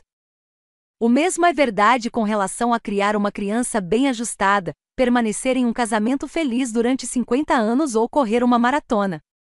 Ninguém jamais chegou a qualquer lugar importante sem estresse e desconforto. Deixando o patamar. Então, como podemos aplicar o que acabamos de aprender aos nossos esforços para deixar o patamar? Escolha a coragem em detrimento do conforto. Confundir segurança com o familiar, o acessível e o coerente limita nossas opções. A porta que você conhece porque entrou por ela não é necessariamente a saída mais segura no caso de uma emergência. Para continuar a crescer, você precisa estar aberto ao que não é familiar e até mesmo ao desconfortável e aproximar-se das suas emoções desconfortáveis possibilita que você aprenda com elas. Escolha o que é viável. 187.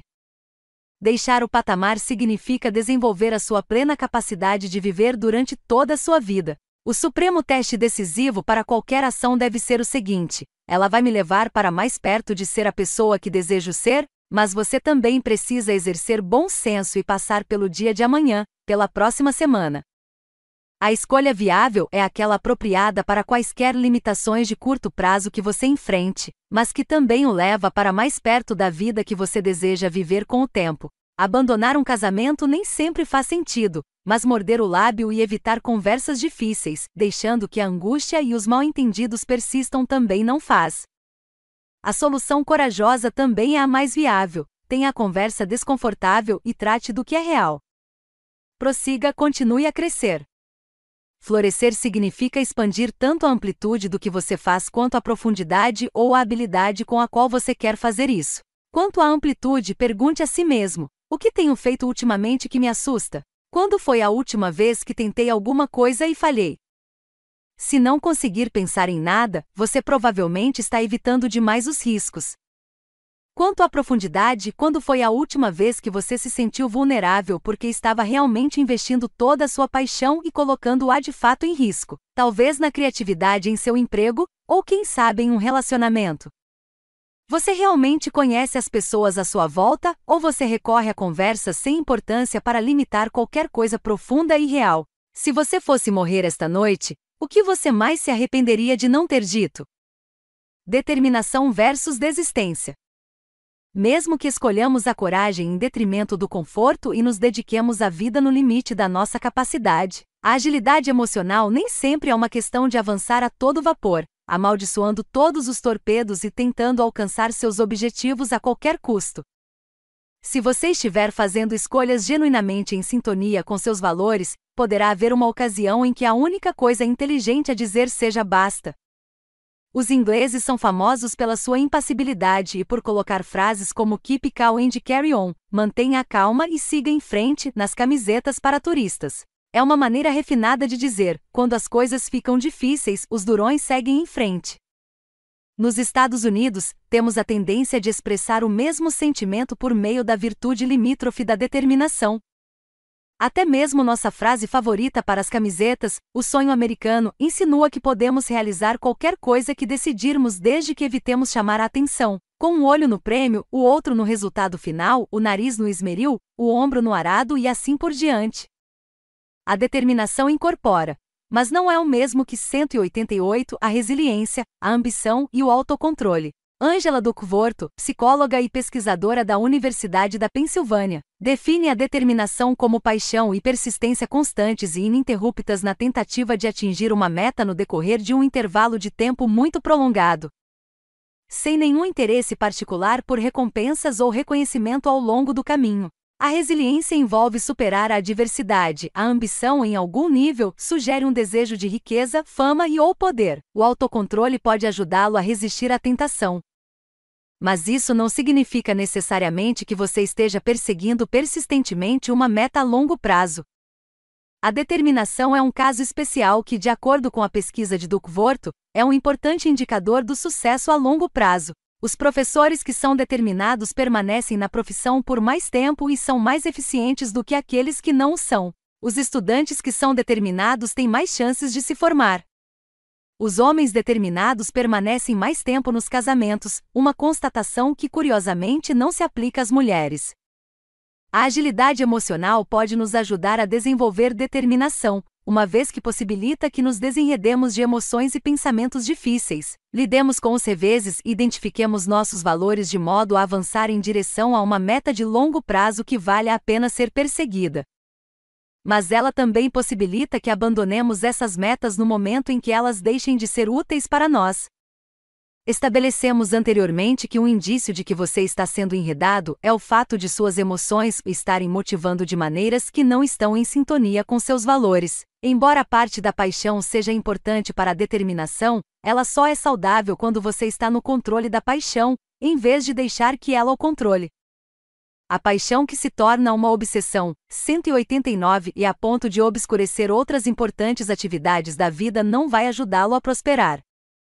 Você pode perseverar, trabalhando arduamente em um projeto ou uma tarefa, e possivelmente até mesmo extraindo disso um sentimento de realização, mas todo esse esforço e essa determinação simplesmente não estão sendo úteis se não estiverem a serviço das suas metas de vida. Embora o trabalho de Duckworth explique a importância da sintonia de valores, o uso popular equipara a determinação a uma atitude de perseverar até o fim, e aqueles que deixam de seguir em frente independentemente do que aconteça são rotulados de fracos, preguiçosos ou até mesmo de covardes. No entanto, a agilidade emocional deixa espaço para a decisão ponderada de desistir de uma coisa que não esteja mais sendo útil para nós, o que pode ser muito bom. Quantas vidas foram desperdiçadas por filhos que seguiram obstinadamente os passos dos pais, perseguiram os sonhos dos pais, embora esses passos e sonhos conduzissem a direções que não continham nenhum atrativo intrínseco para os filhos dedicados? E nem me fale de todas as filhas que reprimiram seus próprios desejos para poder cuidar da casa e do conforto dos seus pais, porque essa era simplesmente a maneira determinada de fazer as coisas. Quantas decisões políticas resultaram de uma determinação equivocada? Durante a Guerra do Vietnã, a determinação de cowboy do presidente Johnson, expressada como sua recusa em ser o primeiro presidente americano a perder uma guerra, fez com que ele seguisse em frente, embora tivesse admitido em particular, já em 1965, que era impossível vencer a guerra. Consta que Dylan Roof, o atirador responsável pelo massacre de nove pessoas na Igreja Metodista Africana Episcopal Emanuel, na Carolina do Sul, em 2015, teria dito que quase não levou adiante seu plano de assassinato em massa porque as pessoas da congregação eram muito amáveis. Mas no final acabou realizando a chacina porque tinha que concluir sua missão 190. Esse é um caso chocante e profundamente triste de uma determinação que deu errado. Para o restante de nós, persistir em metas irrealistas ou prejudiciais, movidas com frequência por emoções não examinadas, é o pior tipo possível de rigidez, conduzindo a todas as espécies de aflições e oportunidades perdidas. Muitas pessoas investem anos na busca de escolhas insatisfatórias ou irrealistas porque têm medo de admitir que estão erradas ou que seus valores evoluíram, e, quando a realidade as obriga a mudar de rumo, outros navios já zarparam, Lamentavelmente, pode ser que o romance no qual você vem trabalhando arduamente simplesmente não esteja dando certo e precise ser posto de lado para que você possa se dedicar a outras buscas. Pode ser que, embora você sempre tenha representado o papel principal nos musicais do ensino médio, você ainda não tenha nível para estrear na Broadway. Ou talvez você tenha percebido que seu relacionamento amoroso não é adequado para você, mas reluta em rompê-lo porque já investiu muitos anos de sua vida nele. Talvez sua ambição não tenha sido irrealista. É possível que você tenha apenas escolhido uma tarefa muito difícil e desafiante. Talvez você tenha até conseguido ingressar na companhia de balé ou obter o emprego fascinante no banco de investimento que você sempre desejou. No entanto, depois de algum tempo, a empolgação esmoreceu e a vida que você está vivendo permanece realmente cruel. Entretanto, esperar tempo demais para enfrentar a crua realidade pode ter um custo elevado, uma vez que as portas para outras oportunidades continuam a se fechar. Às vezes, a coisa realmente corajosa a fazer é dizer: simplesmente não posso mais fazer isso comigo mesmo.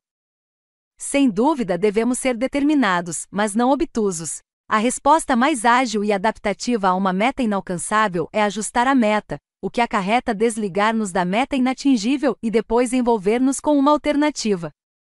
Essas são decisões difíceis de tomar, às vezes assustadoras, e é fácil sentir-se um frouxo se você estiver enredado na ideia de que a determinação é uma qualidade que deve ser valorizada acima de todas as outras. Mas, na verdade, fazer uma escolha lógica e sincera não encerra nenhuma vergonha e sim uma grande virtude. Em vez de encarar essas transições como uma desistência, olhe para elas como seguir em frente. Você está se permitindo evoluir e crescer junto com suas circunstâncias, escolhendo um novo caminho que está repleto de possibilidades. Essa decisão está cheia de graça e dignidade. Então, como você pode saber quando deve ser determinado e quando deve desistir? Como agir com essa graça e dignidade? Em algumas carreiras de desportista de modelo, a resposta é clara porque essas áreas atribuem uma vantagem enorme à juventude. Mas e se você for um músico que vive de bicos e tem dificuldade em ganhar a vida? Ou um acadêmico que precisa se contentar com cargos de ensino adjuntos?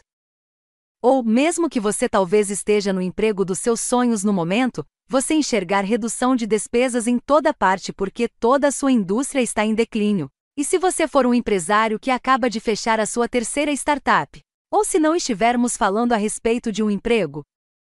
E se sua decisão de permanecer determinado ou desistir for a respeito de uma amizade que está realmente deixando-o infeliz? Há muitas histórias a respeito de pessoas que se mantiveram firmes na situação e por fim conseguiram avançar, mas existe um número bem maior a respeito de pessoas que perseveraram e continuaram até o fim sem nenhuma perspectiva de progresso.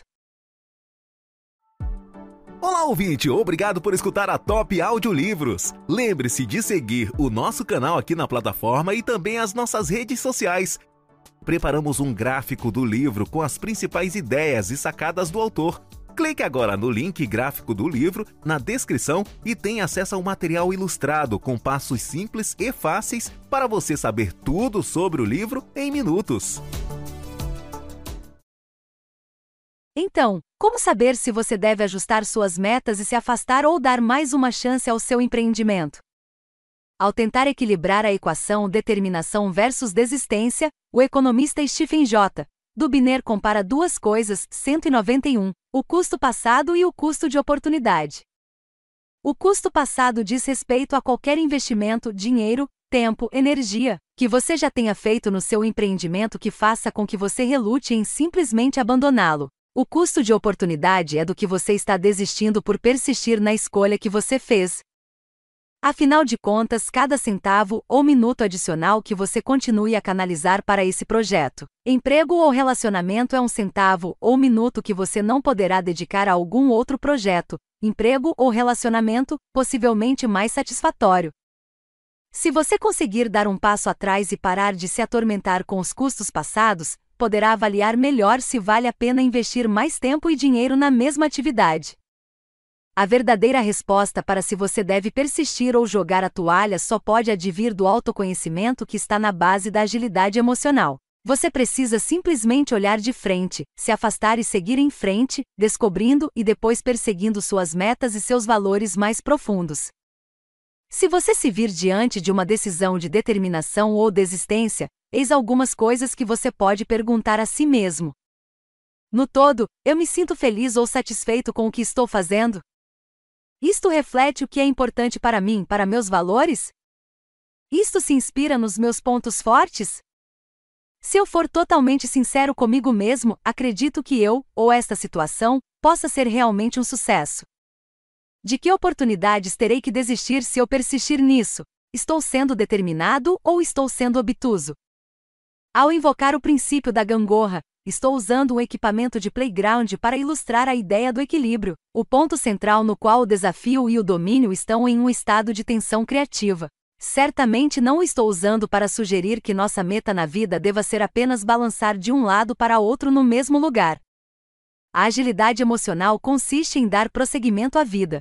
Envolve avançar em direção a metas claras, desafiantes, porém alcançáveis, que você persegue não porque ache que tem que as perseguir ou porque lhe disseram para fazer isso, mas porque é o que você quer, porque elas são importantes para você.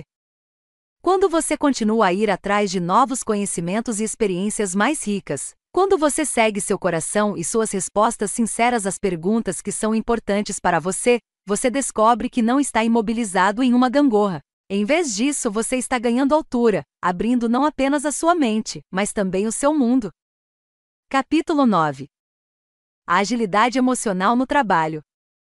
Conheci Erin em um programa de treinamento que conduzi para executivas. Ela tinha um belo penteado, estava vestida com um conjunto de cardigan e suéter e usava brincos de pérola. Olhei para ela e pensei: aí está uma mulher bem resolvida. À medida que o dia foi passando, as participantes do programa começaram a falar a respeito da pressão que sentiam no trabalho e do malabarismo que tinham que fazer para administrar a vida pessoal e a vida profissional. Para minha surpresa, Erin, que antes parecerá tão serena, irrompeu em lágrimas. Estou em uma situação que não consigo aguentar. Deixou escapar. Erin explicou que tinha três filhos, todos com menos de cinco anos, e trabalhava quatro dias na semana para poder passar mais tempo com eles. Ela organizara esse plano com seu empregador, mas nem sempre as coisas funcionavam com a perfeição que ela esperara. Uma semana antes, seu chefe tinha programado um importante telefonema para seu dia de folga, e Erin sentiu que não tinha outra escolha senão concordar em aceitá-lo. Mas como não queria que seu chefe ouvisse o barulho das crianças, ela conduziu essa conversa de negócio super importante de 90 minutos, agachada no chão do seu closet. Enquanto ela narrava essa história, as outras mulheres no grupo mostravam-se solidárias, com acenos de cabeça e murmúrios. Elas reconheciam que o comportamento de Erin era ao mesmo tempo muito triste e histericamente engraçado. Todas essas mulheres sentiam-se da mesma maneira, aprisionadas em closets escuros, tentando agradar a todos e no final, tornando-se profundamente infelizes. Erin estava aprisionada, mas não apenas dentro do seu closet. Ela também estava enredada na ideia de ser a funcionária perfeita, disponível 24 horas por dia, não importa o que mais estivesse acontecendo. Preocupada com a possibilidade de nunca ser levada a sério se deixasse transparecer muita coisa a respeito da sua vida familiar, ela dissimulara essa parte super importante da sua identidade e dos seus valores, seu papel de mãe profundamente envolvida. Por ironia do destino, eu conhecia bem o chefe dela, um homem encantador, mas um tanto desorganizado, que se esforçava para ficar de olho, o tempo todo, nas atividades dos mais de 30 membros da sua equipe. Achei que ele ficaria profundamente atormentado diante da ideia dessa jovem mãe sentindo que precisava dar esse telefonema de negócios dentro do closet, sobretudo em um dia no qual ela não deveria estar trabalhando. Depois de compartilhar seus sentimentos conosco, ela decidiu avançar em direção ao seu desconforto, a serviço dos seus valores, e falar francamente com seu chefe.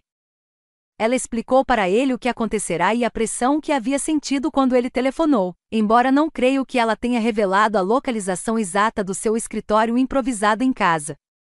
Encarar seus sentimentos, desespero e ressentimento diante do esforço para equilibrar as exigências da vida com a sua grande necessidade de ser a funcionária perfeita, possibilitou que ela se distanciasse o suficiente desses ganchos para enxergá-los pelo que eles eram, sentimentos, não o destino. Isso também permitiu que ela fosse coerente com seus motivos em uma conversa muito aberta e sincera a respeito das expectativas do seu chefe e suas próprias aspirações, durante a qual ela deixou claro que valorizava muito o desenvolvimento intelectual que seu trabalho lhe proporcionava, mas que também valorizava o tempo que passava com os filhos, e ela disse que naquele quinto dia da semana, embora estivesse sem dúvida disponível para verdadeiras emergências, ela iria normalmente, e sem qualquer constrangimento, ficar em casa e ser mãe. Ao expressar sua completa verdade emocional para seu chefe, Erin foi capaz de eliminar uma enorme fonte de conflito e ansiedade. Seu trabalho se beneficiou com o relacionamento recém-esclarecido que ela agora tinha com seu local de trabalho. Seus filhos se beneficiaram por ter a total atenção da mãe quando ela estava com eles e Erin teve uma boa noite de sono pela primeira vez em vários meses. Sabemos agora que essa realização e esse florescimento na sua vida pessoal não resulta de você fazer o que outras pessoas dizem que é certo para você, e sim de você sintonizar mais o que faz a cada minuto com os seus valores mais profundos. O mesmo é verdade com relação ao trabalho. Embora seja comum aceitar certas restrições em troca do pagamento do salário, emprego não é servidão e empregados não são bens móveis. Com a prática, você pode usar as técnicas da agilidade emocional para moldar sua vida profissional em vez de ser moldado por ela. Enredado no trabalho. A sabedoria empresarial predominante nos dias de hoje é a de que pensamentos e sentimentos perturbadores não têm lugar no escritório e que os funcionários, particularmente os líderes, devem ser impassíveis ou eternamente otimistas. Eles precisam projetar segurança e sufocar quaisquer emoções intensas que possam estar borbulhando dentro deles, especialmente as negativas. No entanto, como vimos, isso vai de encontro à biologia básica.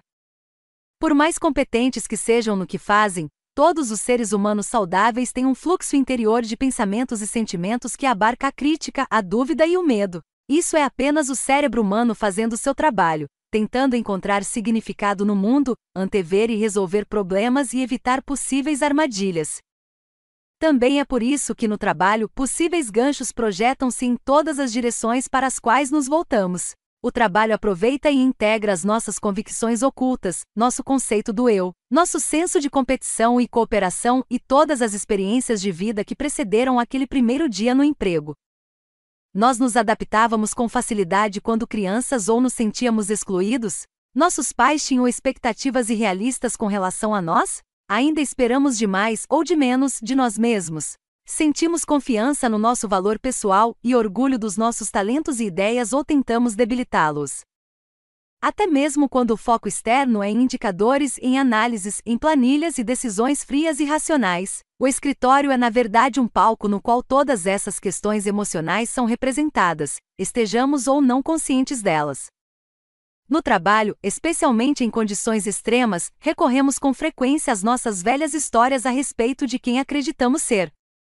Essas velhas narrativas empoeiradas podem de fato nos enredar nos momentos decisivos, como quando recebemos, ou fazemos, um feedback negativo, quando nos sentimos pressionados a aceitar mais trabalho ou a trabalhar mais rápido, quando precisamos lidar com supervisores ou colegas de trabalho que têm uma personalidade mais forte.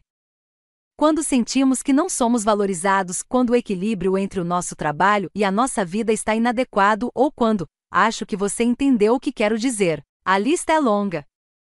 Para progredir na carreira, precisamos atualizar essas narrativas da mesma maneira como atualizamos nosso currículo. E assim como, depois que saímos da faculdade, não colocamos mais no nosso currículo os estágios que fizemos durante as férias de verão, algumas coisas muito antigas precisam simplesmente ser deixadas para trás. No capítulo 1, Mencionei que o crescente ritmo e a crescente complexidade da vida tornaram a agilidade emocional uma necessidade cada vez mais urgente. O mundo dos negócios existe na vanguarda absoluta dessas mudanças. A globalização, as inovações tecnológicas, a instabilidade geopolítica, as revisões regulatórias e as mudanças demográficas tornam o trabalho imprevisível. Os pré-requisitos para os cargos podem mudar a cada três ou quatro meses, as metas do trimestre anterior se tornam irrelevantes, ocorrem demissões, consolidações e transformações organizacionais. Pode ser uma batalha bastante dura mesmo sem nossas emoções fugindo ao controle. Nesse ambiente, agora mais do que nunca, a eficiência no trabalho exige que sejamos capazes de examinar atentamente nossos planos, o que inclui antever como nossas decisões irão afetar outros aspectos da empresa ou do projeto, e fazer os ajustes necessários. Precisamos da resiliência necessária para lidar com as únicas constantes de cada dia, a ambiguidade e a mudança. Também precisamos das habilidades interpessoais para sermos capazes de recorrer ao poder do grupo para sugerir novas ideias e perspectivas, bem como para obter resultados. Infelizmente, as mesmas forças de velocidade e mudança que exigem flexibilidade conspiram para nos manter rígidos. Recebemos tantas informações e temos tantas decisões a tomar, que podemos usar automaticamente o primeiro palpite que nos vier à cabeça, que geralmente envolve um raciocínio simplista, que não considera as muitas facetas presentes na questão. E com pouco tempo para interagir, reduzimos com frequência nossos relacionamentos a transações. Com 300 e-mails na caixa de entrada esperando para serem respondidos, podemos facilmente enviar uma resposta rápida automática para o nosso colega, sem em nenhum momento pensar em perguntar como vai o filho dele que está com câncer. O resultado de toda essa louca atividade é a dispersão, a tomada prematura de decisões e as soluções simplistas, também conhecido como pessoas inteligentes agindo como idiotas, sem mencionar o estresse, a tensão emocional, o pânico, a culpa e a falsa esperança de que, de algum modo, a tecnologia e as multitarefas fornecerão a solução. Isso não vai acontecer. Ganchos individuais. Conheci há alguns anos uma mulher chamada Lívia, que trabalhava para um dos meus clientes corporativos. Ela era inteligente e ambiciosa, altamente competente e popular entre seus colegas e superiores. Na realidade, nas minhas reuniões com a equipe executiva da empresa, tomei conhecimento de que ela havia sido selecionada para uma promoção magnífica, que iria mudar sua vida. No entanto, seu cargo futuro fazia parte de uma grande reestruturação corporativa que ainda era secreta, de modo que ela não tinha a menor ideia das coisas incríveis que estavam reservadas para ela, um acordo de confidencialidade me impediu de contar as boas novas para Lívia. O que ela sabia era que alguma coisa estava acontecendo e instintivamente não gostou disso. Os diretores executivos pareciam estar tratando-a de uma maneira diferente. Uma ou duas vezes ela sentirá que eles tinham parado de falar quando ela entrou na sala. Ao longo dos meses seguintes, à medida que rumores de uma gigantesca reorganização se espalhava pelo escritório, Lívia deixou que esses indícios muito sutis de que alguma coisa está acontecendo a convencessem de que estava prestes a ser demitida. Sua interpretação completamente errada da situação, se alguma coisa estava acontecendo, essa coisa tinha que ser ruim, fez com que ela entrasse em pânico. Ela começou a fazer comentários negativos a respeito de todas as mudanças propostas e parou de contribuir com suas ideias. Nessa época me ausentei em uma licença maternidade e quando voltei, a sala de Lívia estava vazia. Ela tinha sido demitida. O lapso de Lívia foi deixar que o gancho da insegurança a impedisse de dar seguimento ao valor mais profundo que ela levava para seu trabalho, o desejo de contribuir. Mesmo que sua interpretação ligeiramente paranoica da situação fosse correta, a abordagem emocionalmente mais ágil teria sido dizer o seguinte: Ok, eu talvez vá ser mandada embora. Mas que se dane, vou sair de cabeça erguida, fazendo um trabalho do qual eu possa me orgulhar. Ou melhor ainda, no primeiro indício de mal-estar, ela poderia ter marcado uma reunião com seu chefe na qual se abrisse e dissesse: Estou sentindo estranhas vibrações. Você pode me ajudar a entender o que está acontecendo? Outro cliente, Al, estava se contorcendo preso em vários ganchos. Inteligente e audacioso, formado por uma importante escola de negócios, ele também era pai orgulhoso de duas crianças. Al veio me procurar quando perdeu uma promoção que, com base no seu talento e trabalho árduo, deveria ter sido sua. Al me contou que prometera a si mesmo que não seria o tipo de pai ausente, que estava o tempo todo no escritório, como seu pai havia sido. Seu compromisso com essa promessa ficará mais forte depois que seu segundo filho nasceu com necessidades especiais. A complexidade da sua situação familiar levou-o a tomar o que ele encarou como uma decisão quase salomônica, que, num gesto louvável, se baseou nos seus mais profundos valores. Ele decidiu que conservaria toda a sua energia compassiva e emocional para sua vida em família. No trabalho, ele seria só trabalho, dedicando-se às suas tarefas e concluindo tudo o que fosse necessário, para poder voltar para casa e se dedicar às pessoas que ele amava e que mais precisavam dele. Como resultado, ele não tinha tempo no escritório para bate-papos informais ou, por sinal, para desenvolver qualquer tipo de relacionamento. Ele se considerava focado e eficiente, mas seus colegas o viam como robótico, ríspido e carente de empatia. Foi por esse motivo que ele não obteve a promoção. Ironicamente, ao deixar aqui um velho gancho, a dor da indisponibilidade do seu pai, o afastasse da meta que ele mais valorizava, que era estar realmente presente para seus filhos. Afinal, cuidar dos seus familiares não requeria apenas a sua presença em casa, requeria também que ele se empenhasse na carreira e fosse bem-sucedido para poder cuidar deles financeiramente. Tanto Lívia quanto Al tinham tudo o que é necessário para ter sucesso, exceto a agilidade emocional que todos precisamos para rolar com as ondas de choque. Essa agilidade começa com a decisão de nos desenredarmos dos pensamentos, sentimentos e padrões que não nos servem e de sintonizarmos nossas ações do dia a dia com nossos valores e aspirações de longo prazo. Existem aproximadamente tantas maneiras de ficar enredado no trabalho quanto existem pessoas trabalhando. Não raro, quando estou fazendo coaching, vejo executivos que ficam enredados com a tarefa. Eles vão para reuniões com uma lista de verificação de itens a serem realizados, interagindo principalmente com os membros da equipe a respeito de um item específico da lista de coisas a fazer. Rafael, preciso do relatório de marketing até o meio-dia.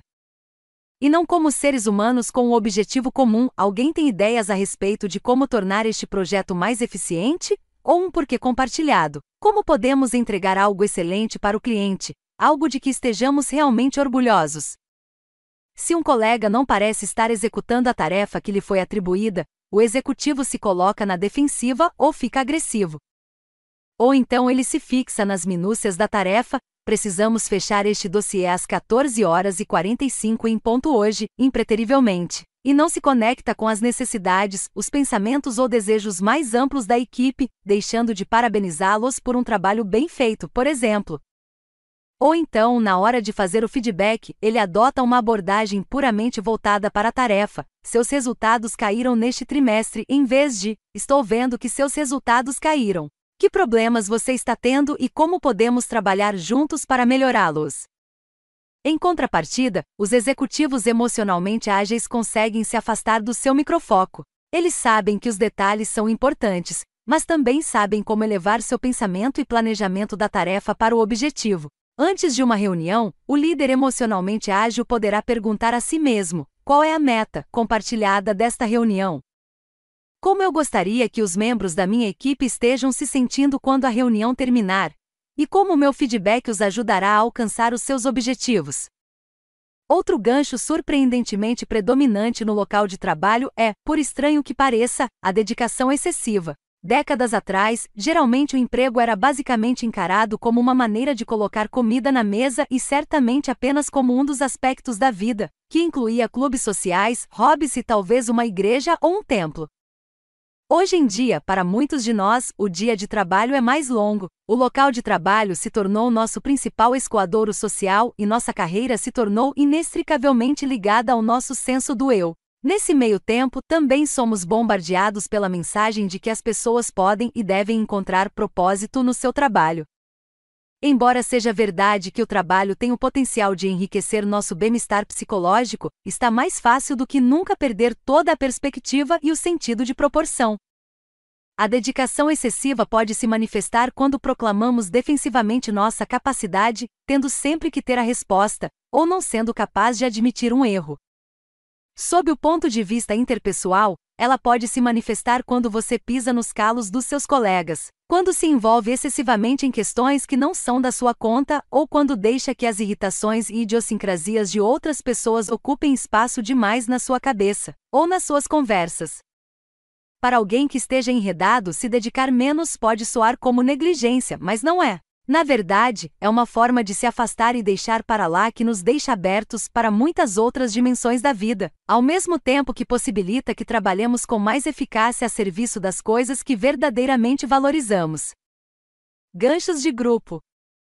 A maioria de nós trabalha em equipes, o que significa que nossos ganchos não estão limitados àqueles derivados das nossas narrativas ou preocupações pessoais. Eles podem facilmente incluir narrativas a respeito dos nossos colegas, sem ao menos nos darmos conta, fazemos julgamentos a respeito dos pontos fracos e fortes deles e de quanto eles são, ou não são, dedicados ou talentosos.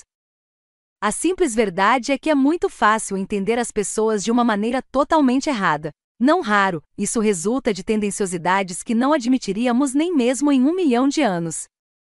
Para piorar as coisas, os seres humanos são tendenciosos com relação à sua própria objetividade, 192, de modo que frequentemente, para início de conversa, não temos a menor ideia de que somos tendenciosos. Em um estudo foi pedido aos participantes, 193 homens e mulheres, que avaliassem um candidato Michael e uma candidata Michelle para o cargo de chefe de polícia. Depois de serem informados sobre o perfil dos dois candidatos, Foi perguntado se consideravam mais importante que o candidato bem-sucedido fosse uma pessoa com experiência nas ruas ou que tivesse uma instrução formal. Os participantes escolheram repetidamente como mais importante a qualidade que tivesse sido atribuída ao candidato do sexo masculino. Se o homem que estava se candidatando ao emprego tivesse sido descrito como experiente nas ruas, os participantes diziam que era mais importante que o chefe de polícia tivesse experiência nas ruas. Se o homem tivesse sido descrito como tendo uma boa instrução formal, os participantes diziam que essa característica era a mais importante. Eles não apenas exibiram sistematicamente esse preconceito de gênero, como também desconheciam por completo que tinham esse preconceito. Em outro experimento foi pedido aos participantes que apostassem 194 em um jogo contra o mesmo oponente, que estava ou bem vestido e confiante ou mal vestido e desajeitado. Os pesquisadores divertidamente chamaram essas condições de elegante e idiota. Quem disse que os cientistas não se divertem? Quando os resultados foram registrados, foi constatado que os participantes tinham apostado muito mais agressivamente contra o idiota sem graça, embora o jogo, que envolvia escolher cartas aleatórias em um baralho, se baseasse inteiramente no acaso. Os participantes olharam para o cara perdedor desajeitado e mal vestido do outro lado da mesa e suas tendenciosidades entraram imediatamente em ação, dizendo-lhes que eles eram melhores do que o idiota e que, contrariando toda a lógica, sua superioridade, de alguma maneira, iria possibilitar que eles ganhassem, mesmo em um jogo de azar. Em um artigo para Harvard Business Review, escrevi 195 a respeito de Jack, um gerente sênior que trabalhava em uma das empresas para a qual presto consultoria. Seus colegas de trabalho sempre tinham considerado Jack uma boa pessoa. No entanto, um dia ele anunciou que iria interromper um grande projeto, e seus subordinados, desapontados, mudaram repentinamente de tom. Na cabeça deles, Jack não era mais o cara legal com quem todo mundo batia papo nas festas. Ele era uma cobra falsa, egoísta e com aversão ao risco, exatamente como todos os outros superiores. É fácil demais ficarmos enredados na ideia, conhecida como viés da correspondência, 196, de que o comportamento de outra pessoa pode ser atribuído a características fixas de personalidade como a falsidade ou a aversão ao risco. Em contrapartida, geralmente minimizamos nosso mau comportamento, explicando-o como uma reação às circunstâncias, o que eu poderia fazer? Eu estava sendo pressionado. Daniel Gilbert, psicólogo de Harvard, atribui quatro causas básicas, 197, ao viés da correspondência. 1. Um, carecemos de uma conscientização plena da situação. No exemplo de Jack, o matador de projetos, sua equipe simplesmente não sabia toda a história a respeito da decisão do seu chefe, inclusive quanto ele pode ter resistido à ideia ou quantos chefes dele podem ter insistido para que ele tomasse aquela decisão. 2. Temos expectativas irrealistas. Mesmo que os colegas de Jack entendessem que ele estava entre a cruz e a espada, eles poderiam ter dito para si mesmos: que idiota, eu nunca teria cedido dessa maneira. 3. Fazemos avaliações de comportamento exageradas. Os membros da equipe dele têm mais probabilidade de interpretar o leve sorriso de Jack como um sorriso sádico malicioso de prazer por destruir os sonhos e ambições dos seus colegas do que como um sorriso autêntico. 4. Deixamos de corrigir nossas suposições iniciais. Mesmo que seus desapontados colegas de equipe tomem mais conhecimento, com o tempo, das circunstâncias por trás da decisão que Jack tomou, eles talvez nunca venham a alterar sua opinião sobre ele. Na realidade, nem as suposições positivas que os colegas de Jack faziam quando gostavam dele, nem as conclusões negativas a que chegaram depois que ele fez algo que não os agradou eram completas ou mesmo particularmente bem informadas. A verdade é que eles nada sabiam a respeito de Jack. Só quando praticamos a agilidade emocional somos capazes de mudar as perspectivas e envolver-nos com uma contínua investigação, uma descoberta e um entendimento ampliado das pessoas e situações que encontramos. Grupos enredados. Às vezes não é apenas uma pessoa que está enredada no mundo colaborativo do trabalho, é a equipe toda. Em março de 2005, Elaine Bromiley foi para o hospital fazer uma pequena cirurgia, 198. Ela sofria de sinusite, e os médicos iam endireitar a parte de dentro do seu nariz para aliviar o problema. Seu marido, Martin, despediu-se da esposa e foi fazer as compras semanais com os dois filhos do casal. Várias horas depois, Martin recebeu um telefonema. Haviam ocorrido dificuldades para manter as vias respiratórias de Elaine desobstruídas durante a anestesia e ela não estava acordando de forma adequada. Seus níveis de oxigênio tinham despencado e ela estava sendo transferida para a UTI. Quando Martin chegou ao hospital, encontrou a mulher em coma. Alguns dias depois, ele permitiu que os médicos desligassem os aparelhos que a mantinham viva. Uma investigação mostrou que as vias respiratórias de Elaine haviam sofrido um colapso pouco depois do início do procedimento. Seguindo a prática médica padrão, o anestesista tentou fornecer oxigênio a ela usando um respirador. Ele pediu ajuda, o que fez com que outro anestesista e um cirurgião fossem até o local. Eles tentaram então colocar um tubo nas vias respiratórias de Elaine para intubá-la sem obter sucesso. Um paciente pode sobreviver sem oxigênio durante mais ou menos 10 minutos antes de sofrer um dano cerebral irreversível. Sendo assim, em uma situação de vida ou morte em que é impossível usar um respirador ou entubar, a regra básica é parar de tentar inserir um tubo respiratório e procurar, em vez disso, uma maneira direta de levar oxigênio para as vias respiratórias do paciente. Isso é feito na maioria dos casos por meio de uma incisão de emergência através do pescoço, diretamente na faringe ou na traqueia. Os três médicos na sala de cirurgia tinham juntos um total de 60 anos de experiência. Conheciam as diretrizes e, no entanto, continuaram a tentar inserir o tubo, vezes sem conta. Quando os médicos finalmente colocaram o tubo, mais de 25 minutos já tinham se passado e era tarde demais. Enquanto os médicos estavam fazendo as tentativas de intubação, uma das enfermeiras que viu claramente o que estava acontecendo ofereceu a eles um kit de traqueostomia, mas ela foi dispensada. Outra enfermeira reservou uma cama na UTI, mas quando a expressão dos médicos pareceu sugerir que ela estava reagindo com exagero, ela cancelou a reserva. Como foi possível que algo tão horrível acontecesse em uma cirurgia rotineira como essa? Uma mulher de 37 anos saudável vai para um hospital moderno, com uma equipe experiente, para se submeter a um pequeno procedimento e acaba morta? Eis a resposta em uma só palavra: rigidez. Os médicos vivenciaram a estreiteza mental. A falta de conscientização da situação e um estreitamento do contexto fizeram com que eles não dessem um passo atrás para processar o que estava acontecendo e poder mudar do plano A para o plano B, as enfermeiras da sala de cirurgia disseram mais tarde que ficaram surpresas com o fato de nenhum dos médicos ter realizado uma traqueostomia, mas sentiram que não poderiam se manifestar. Partiram do princípio de que os médicos seriam tendenciosos contra o fato de uma enfermeira assumir o comando em um momento tão decisivo. No entanto, ao ter essa atitude, elas revelaram sua própria tendenciosidade contra os médicos, Embora os resultados não sejam sempre tão trágicos, esse tipo de gancho de grupo acontece o tempo todo no local de trabalho. É o mesmo tipo de rigidez que levou Erin, nossa executiva com um belo penteado do início do capítulo, a dar um telefonema dentro do closet. E é essa mesma rigidez que pode impelir toda a equipe de desenvolvimento de projetos a levar adiante um produto que consideram fabuloso, apesar de as informações de mercado prognosticarem claramente que ele será um fracasso. A diferença no caso de Elaine Bromiley é que a decisão equivocada resultou na desoladora perda de uma vida. Você sem dúvida já participou de uma reunião na qual reprimiu sua dúvida ou discordância porque não estava disposto a apresentar uma perspectiva ou abordagem diferente, ou por sentir que não poderia fazer isso. É arriscado e assustador ser a única pessoa a expressar uma opinião divergente ou impopular. Mas se você não estiver disposto a encarar o difícil sentimento de pertencer à minoria, você nunca será ouvido.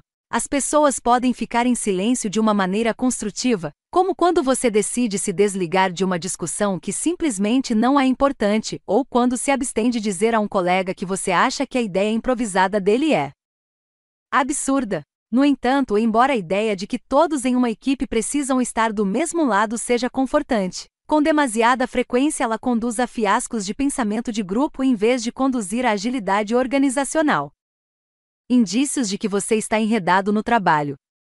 Você não consegue desistir da ideia de estar certo, mesmo quando existe uma linha de ação obviamente melhor. Você permanece em silêncio quando sabe que alguma coisa está errada. Você se ocupa de pequenas tarefas sem considerar o quadro global. Você se torna apático. Você só se oferece como voluntário para as missões ou tarefas menos difíceis. Você faz comentários sarcásticos a respeito de colegas de trabalho ou projetos. Você se apoia em suposições ou estereótipos a respeito dos seus colegas. Você não está assumindo o controle do desenvolvimento da sua carreira. Olhar de frente o trabalho. Olhar de frente o escritório significa, na verdade, abrir espaço para seus pensamentos e emoções, rotulá-los e enxergá-los pelo que são, informações em vez de fatos ou diretivas. É isso que possibilita que nos afastemos para criar uma distância entre nós e nossos processos mentais e obter perspectiva em relação a eles, o que então enfraquece seu poder sobre nós. Apenas um percentual relativamente pequeno de pessoas tem um emprego no qual vivenciam o medo rotineiramente. Eu estou me referindo ao medo de perder a vida, como quando o navio está afundando, a mina está desmoronando ou você está encurralado por seis traficantes com o dedo no gatilho.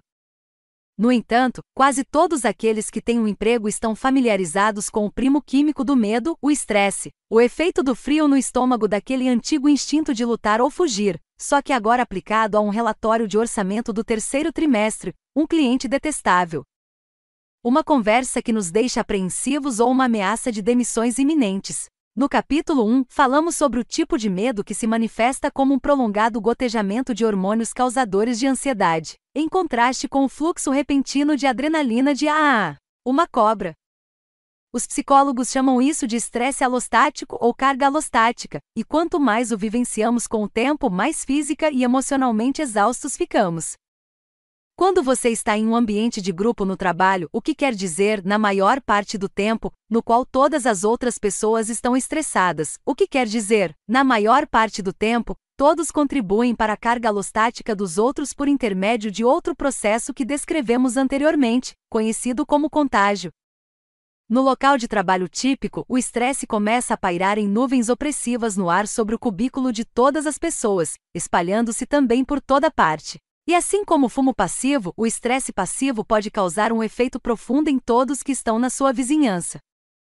Em um estudo foi solicitado a um grupo de enfermeiras que mantivessem um registro diário, 199, da sua disposição de ânimo, das inconveniências do trabalho e do clima emocional geral da equipe.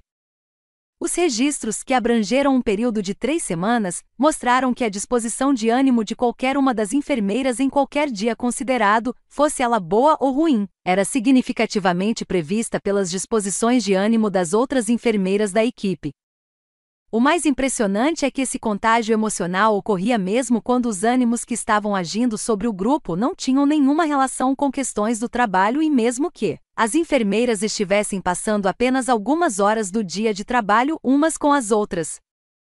Com o tempo, essas disposições de ânimo contagiantes podem se espalhar por uma organização, contribuindo para a cultura do local de trabalho como um todo.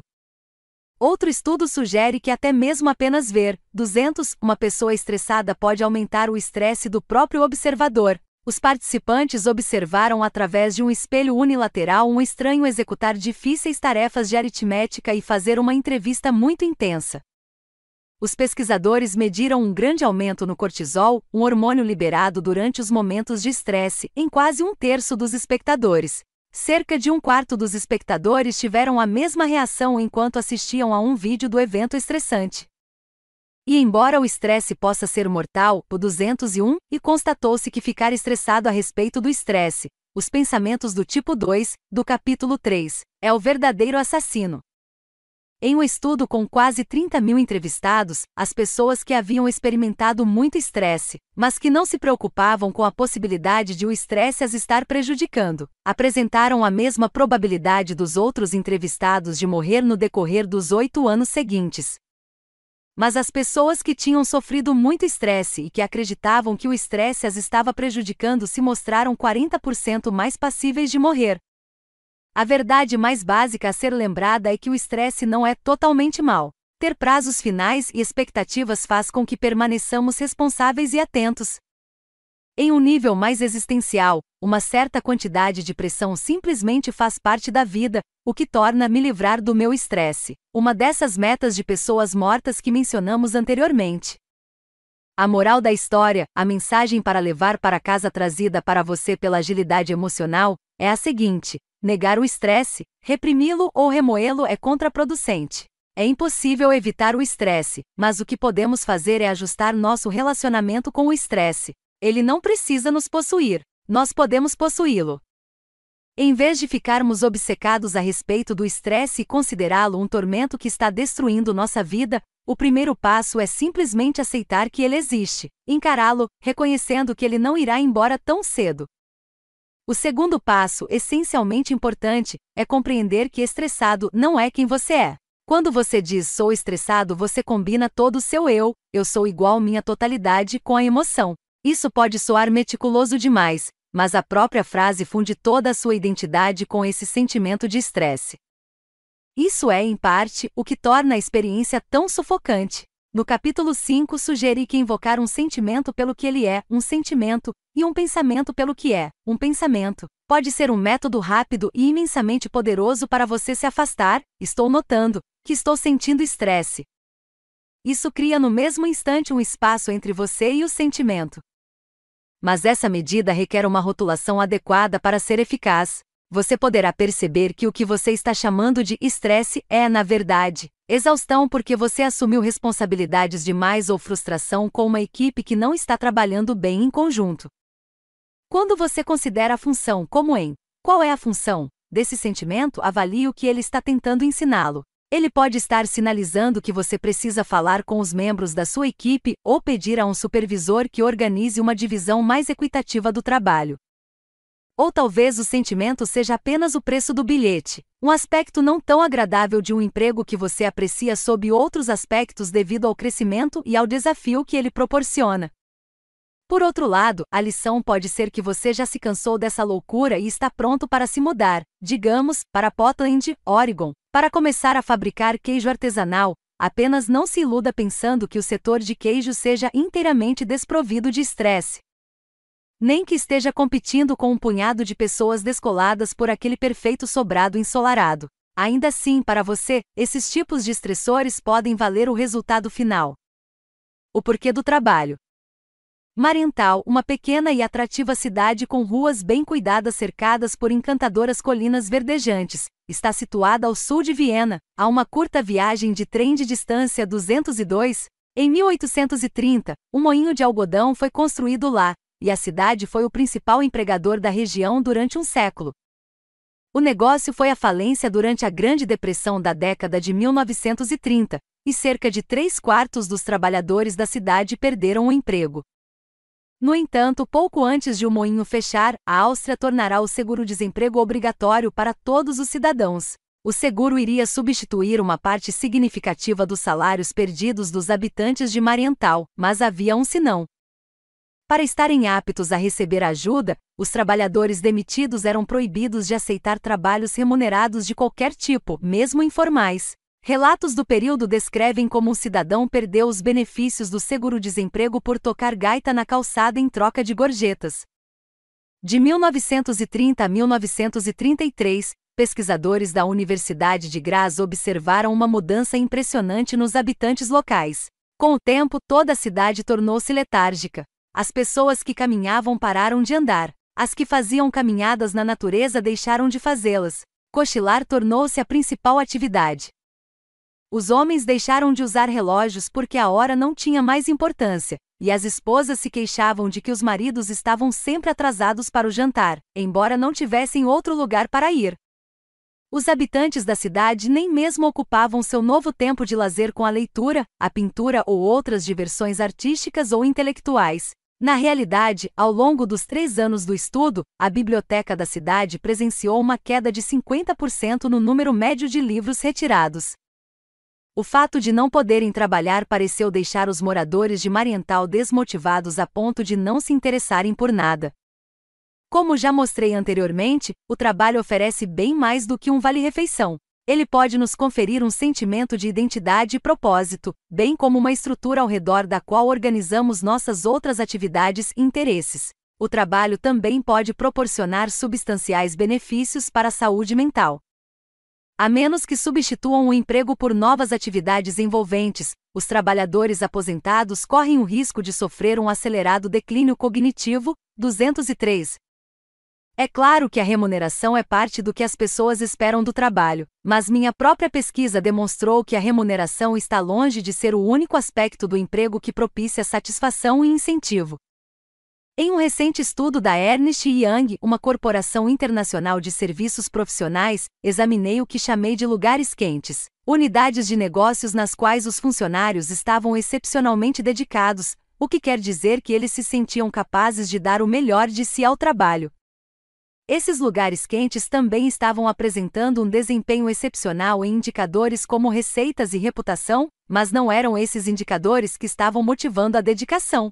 Mais exatamente, era a dedicação das pessoas que predizia esses resultados excepcionais. Ficamos curiosos. O que era responsável por esses níveis tão altos de dedicação nos lugares quentes e que estava conduzindo a esse sucesso extraordinário para eles e para as empresas? O que descobri na minha pesquisa foi que apenas 4% dos entrevistados mencionaram sua remuneração como um motivador. Em vez disso, eles destacaram o seu sentimento de conexão com suas equipes, o desafio do trabalho, o fato de serem realmente vistos como pessoas e se sentirem empoderados nas suas funções. O trabalho emocional. Comecei a trabalhar aos 14 anos, mas meu primeiro emprego de verdade, depois da faculdade, foi como redatora técnica em uma empresa de treinamentos na Nova Zelândia. Até esse momento eu realmente não tinha pensando muito a respeito do que queria fazer com a minha vida, mas logo me dei conta de que redação técnica não era o que eu desejava. Eu simplesmente detestava aquele emprego. Todos os dias eu saía na hora do almoço com outra jovem que também trabalhava lá e desabafávamos, falando mal dos nossos colegas, das nossas tarefas, da nossa chefe e praticamente de tudo mais. Depois voltávamos para o escritório e nos comportávamos como se tudo estivesse maravilhoso. Passar a hora do almoço ruminando as coisas junto com a minha colega e depois voltar para o escritório e me fingir de boazinha não fazia com que eu me sentisse melhor nem ajudava muito o meu desempenho no trabalho. A verdade é que eu precisava olhar de frente minha frustração e minha desafeição e examinar o que as estava alimentando, a falta crônica de desafio, em seguida, eu precisava me afastar desses sentimentos para desenvolver uma perspectiva mais ampla que me ajudaria a dar passos em direção ao que era mais construtivo. Eu precisava fazer o melhor trabalho possível, desenvolver todas as habilidades e os contatos que eu pudesse e usar esse emprego enfadonho para me ajudar a aprender mais a respeito do que eu realmente queria fazer. Em última análise, em vez de usar minha energia para me lastimar, eu precisava usá-la melhor e procurar um novo emprego, é claro que todo emprego, seja ele cultivar palmeiras ou vender napalm, envolve um trabalho físico ou intelectual ou ambos. Mas todo emprego também envolve o que os psicólogos chamam de trabalho emocional, a energia empregada em manter a fachada pública exigida em qualquer emprego e, na verdade, em praticamente toda a interação humana. Se você está no mundo do trabalho, sem dúvida já riu educadamente de uma piada que não achou nem um pouco engraçada, porque foi seu chefe quem a contou. Você provavelmente já exibiu uma expressão alegre em alguma atividade quando tudo o que queria na verdade era estar em casa, na cama, lendo um bom livro.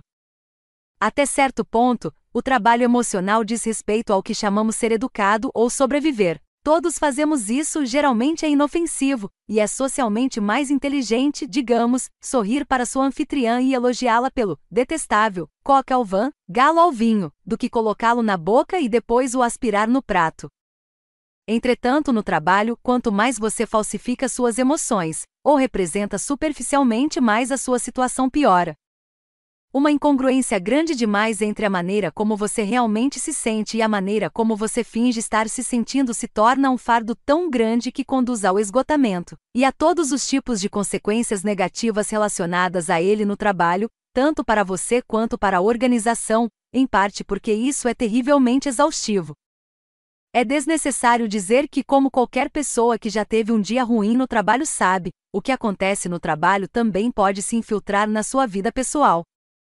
Se você passou o dia fingindo estar empolgado porque o seu colega recebeu o grande projeto que você achava que já era seu, ou dando a impressão de estar alerta em uma reunião de três horas sem sentido que o impediu de fazer o seu trabalho de verdade, você está sujeito a ir para casa soltando fumaça. Você talvez tenha vontade de ir à academia ou desfrutar um jantar descontraído, mas está tão desgastado por causa do seu desempenho do dia digno de um Oscar e tão desconectado do seu eu essencial, que não consegue reunir forças para fazer nenhuma das duas coisas. Você pode pressupor que as pessoas na indústria hoteleira passam bastante tempo em um inferno de representação superficial, claro, senhor. Pedimos desculpas porque seu jantar chegou três minutos atrasado, senhor. Sem dúvida, senhora. Ficaremos encantados em lhe enviar um hobby mais macio. E de fato, um estudo procurou empregados de hotel 204 para avaliar os efeitos da repressão de sentimentos no trabalho e o conflito conjugal em casa. Como esperavam, descobriram que os cônjuges dos gerentes de hotel que mais representavam superficialmente tinham esperança de que seus parceiros conseguissem um emprego diferente como uma maneira de resgatar a vida familiar deles. No entanto, na verdade, a facilidade e autenticidade com que os funcionários dos hotéis são capazes de demonstrar hospitalidade e atenção depende, em grande parte, dos valores que eles levam para o trabalho. Se uma pessoa trabalha na área por acaso ou porque queria morar em Madrid ou nas Maldivas, ela poderá estar carregando um fardo alostático pesado demais, curvando-se sob o estresse de uma constante representação superficial. No entanto, contudo, se essa pessoa estiver sendo coerente com seus motivos, uma vez que adora encantar de fato os hóspedes e garantir que eles apreciem de verdade sua permanência no hotel, então ela não está de modo algum representando superficialmente. Para tomar decisões que se harmonizem com a maneira como você deseja viver e ter o trabalho e a carreira que você deseja seguir, você precisa estar em contato com as coisas que importam para você para que possa usá-las como indicadores, às vezes ficamos tão ocupados que nos esquecemos de ouvir a pulsação do nosso porquê. Sem a ajuda orientadora de saber o que realmente importa para você, é muito fácil passar horas, talvez até mesmo anos, reorganizando documentos, navegando na internet, lendo e-mails inúteis, batendo papo furado na sala do cafezinho e sentindo-se monstruosamente irrealizado. É sendo coerente com seus motivos no trabalho, agindo de acordo com o que importa para você, que você se torna mais interessado e capaz de ter um desempenho no auge das suas habilidades. No caso de muitas pessoas, como aqueles funcionários de hotel que não precisam fingir, uma grande parte do porquê do trabalho é a conexão humana. Em um estudo israelense, os radiologistas 205, a quem foram mostradas fotos dos pacientes cujos exames eles estavam analisando, não apenas sentiram mais empatia pelos pacientes, como também passaram mais tempo escrevendo seus relatórios. Por causa dessas mudanças, eles também fizeram diagnósticos 46% mais precisos. Além disso, todos concordaram posteriormente que gostavam bem mais de trabalhar com as fotos anexadas às fichas dos pacientes do que sem elas. Pegue este emprego e ajuste-o. Em um mundo perfeito, todos teríamos um emprego no qual estaríamos em um constante estado de fluxo, com o peso uniformemente distribuído na nossa gangorra entre o desafio e a competência, o tempo todo salvando a humanidade e almoçando com pessoas glamourosas, além de ganhar zilhões. No mundo real, empregos como esse são difíceis de conseguir, e mesmo se um emprego desses estiver aguardando por nós e que estejamos focados nele como um raio da morte, é bem provável que tenhamos que começar alguns degraus abaixo. Se você está ocupado tentando entender as coisas, como meu eu mais jovem, quando eu trabalhava com redação técnica, você talvez tenha que experimentar diferentes atividades antes de decidir qual escada você realmente quer tentar subir. Sendo assim, o que você faz quando sabe que o emprego dos seus sonhos está em algum lugar no alto da escada ou lá fora no horizonte longínquo, mas que por uma série de razões previsíveis dinheiro, o momento adequado, localização, economia, você ainda precisa manter o emprego que tem no momento? Você toma medidas viáveis que lhe serão úteis a longo prazo por aproximá-lo de uma vida dinâmica e interessante. Ajustar o emprego, também conhecido como modelar o emprego 206, envolve examinar criativamente as circunstâncias do seu trabalho e descobrir maneiras de reconfigurar sua situação para torná-la mais envolvente e satisfatória. Os funcionários que tentam modelar o emprego acabam com frequência mais satisfeitos com sua vida profissional, alcançam níveis mais elevados de desempenho nas suas organizações e relatam uma maior resiliência pessoal. O primeiro passo para modelar o emprego é prestar atenção a quais atividades, no trabalho ou fora dele, mais o atraem. Talvez você não ocupe um cargo de gerência no escritório, mas adora ser o treinador do time do seu filho nos fins de semana. Você pode começar um programa de mentoring no escritório no qual você ofereça orientação para funcionários mais jovens ou instituir na empresa um dia de levar seu filho para o trabalho? Ou talvez você tenha notado que, embora esteja no departamento de vendas, você tem constantemente ideias de marketing, algumas das quais foram efetivamente bem recebidas e implementadas por outros departamentos da companhia. Você poderia pedir para comparecer às reuniões semanais de estratégia do departamento de marketing, Poderia se oferecer para apresentar sua perspectiva de vendas para ajudar no processo? Existe um treinamento militar básico que diz: nunca se ofereça como voluntário. A ideia é que se um recruta levantar a mão quando um superior disser preciso de um voluntário, ele ficará condenado a fazer uma coisa desagradável. Como limpar os banheiros? Sem dúvida, o corolário disso é que se você não se oferecer como voluntário, é provável que seja simplesmente obrigado a fazer o que não quer. No entanto, no caso de desenvolver uma carreira civil, ser voluntário é uma excelente maneira de mudar os limites da sua função. Você também pode praticar o princípio de modelar seu emprego modificando a natureza ou a extensão das suas interações com outras pessoas. Você talvez tenha novos imigrantes no chão de fábrica. Vá conversar com eles. Você pode criar um programa de inglês como segunda língua você talvez possa obter a perspectiva cultural deles sobre a linha de produtos atual da sua empresa e usar essa perspectiva para diversificar os lançamentos da companhia. Você também pode mudar a maneira como vê o que você faz por intermédio da decisão de modelar o emprego. É possível que você tenha recebido recentemente uma grande promoção, mas agora, em vez de fazer o trabalho que você adora, está tendo que cuidar da parte administrativa. Você se tornou apenas outro burocrata? Bem, isso depende do que você considera importante. Se você valoriza ser um professor e mentor, um líder que ajuda as pessoas a realizarem seu potencial e melhorarem suas vidas, então você pode ser muito criativo ao administrar pessoas.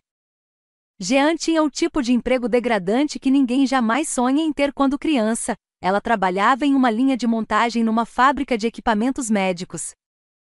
Sua função era operar um perfurador em miniatura que fazia minúsculas aberturas nos tubos delgados que os especialistas em câncer utilizam para aplicar drogas medicamentosas diretamente nos tumores. Se um dos orifícios fosse apenas parcialmente perfurado, a aba de plástico que permanecia no local poderia impedir que o remédio contra o câncer fosse ministrado de maneira adequada ou, o que era ainda pior, poderia se soltar dentro do paciente e causar um dano a ele. Em cada dia de trabalho durante 28 anos, Jean passou 8 horas perfurando orifício após orifício em tubos estreitos de plástico. E durante esses mesmos 28 anos, Jean mantinha ao seu lado, na sua área de trabalho, um pote no qual colocava cada aba descartada. Ela sabia que cada uma daquelas coisinhas não era apenas um pedaço de plástico, era uma vida que fora potencialmente salva. Esse pote ajudou Jean a encontrar significado em algo que de outra forma, poderia ter sido o trabalho mais profundamente monótono do mundo, ela tinha apenas que olhar para o pote para compreender a importância do que fazia. Essa era a sua versão das fotos daqueles pacientes anexadas às fichas dos radiologistas.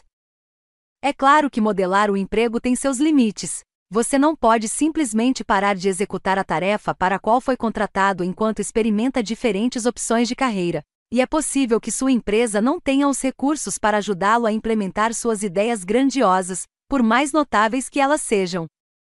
Por isso que é importante ser aberto com relação ao processo. Para obter apoio para suas ideias de modelar o emprego, você precisa se concentrar em maneiras de obter o que deseja e também criar valor para a organização.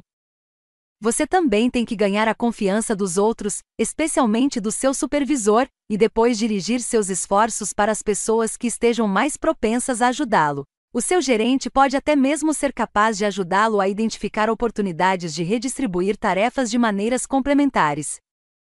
Afinal de contas, a tarefa que você considera terrível pode ser a oportunidade dos sonhos do seu colega ou vice-versa mas nenhuma tentativa de modelar o emprego o ajudará a criar o trabalho perfeito, mesmo que tal coisa existisse. Se você estiver começando em uma função totalmente errada para você, modelar o emprego nunca me faria feliz, por exemplo, como redatora técnica, por mais que eu ajustasse a minha situação.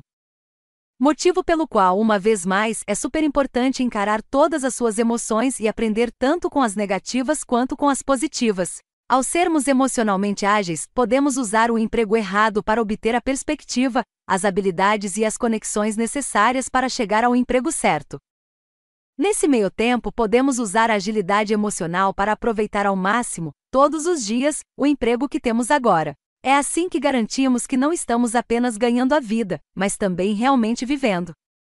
Capítulo 10 Criando filhos emocionalmente ágeis, os pais de hoje são provavelmente os mais bem informados e conscienciosos da história. Talvez seja porque temos menos filhos do que as gerações anteriores.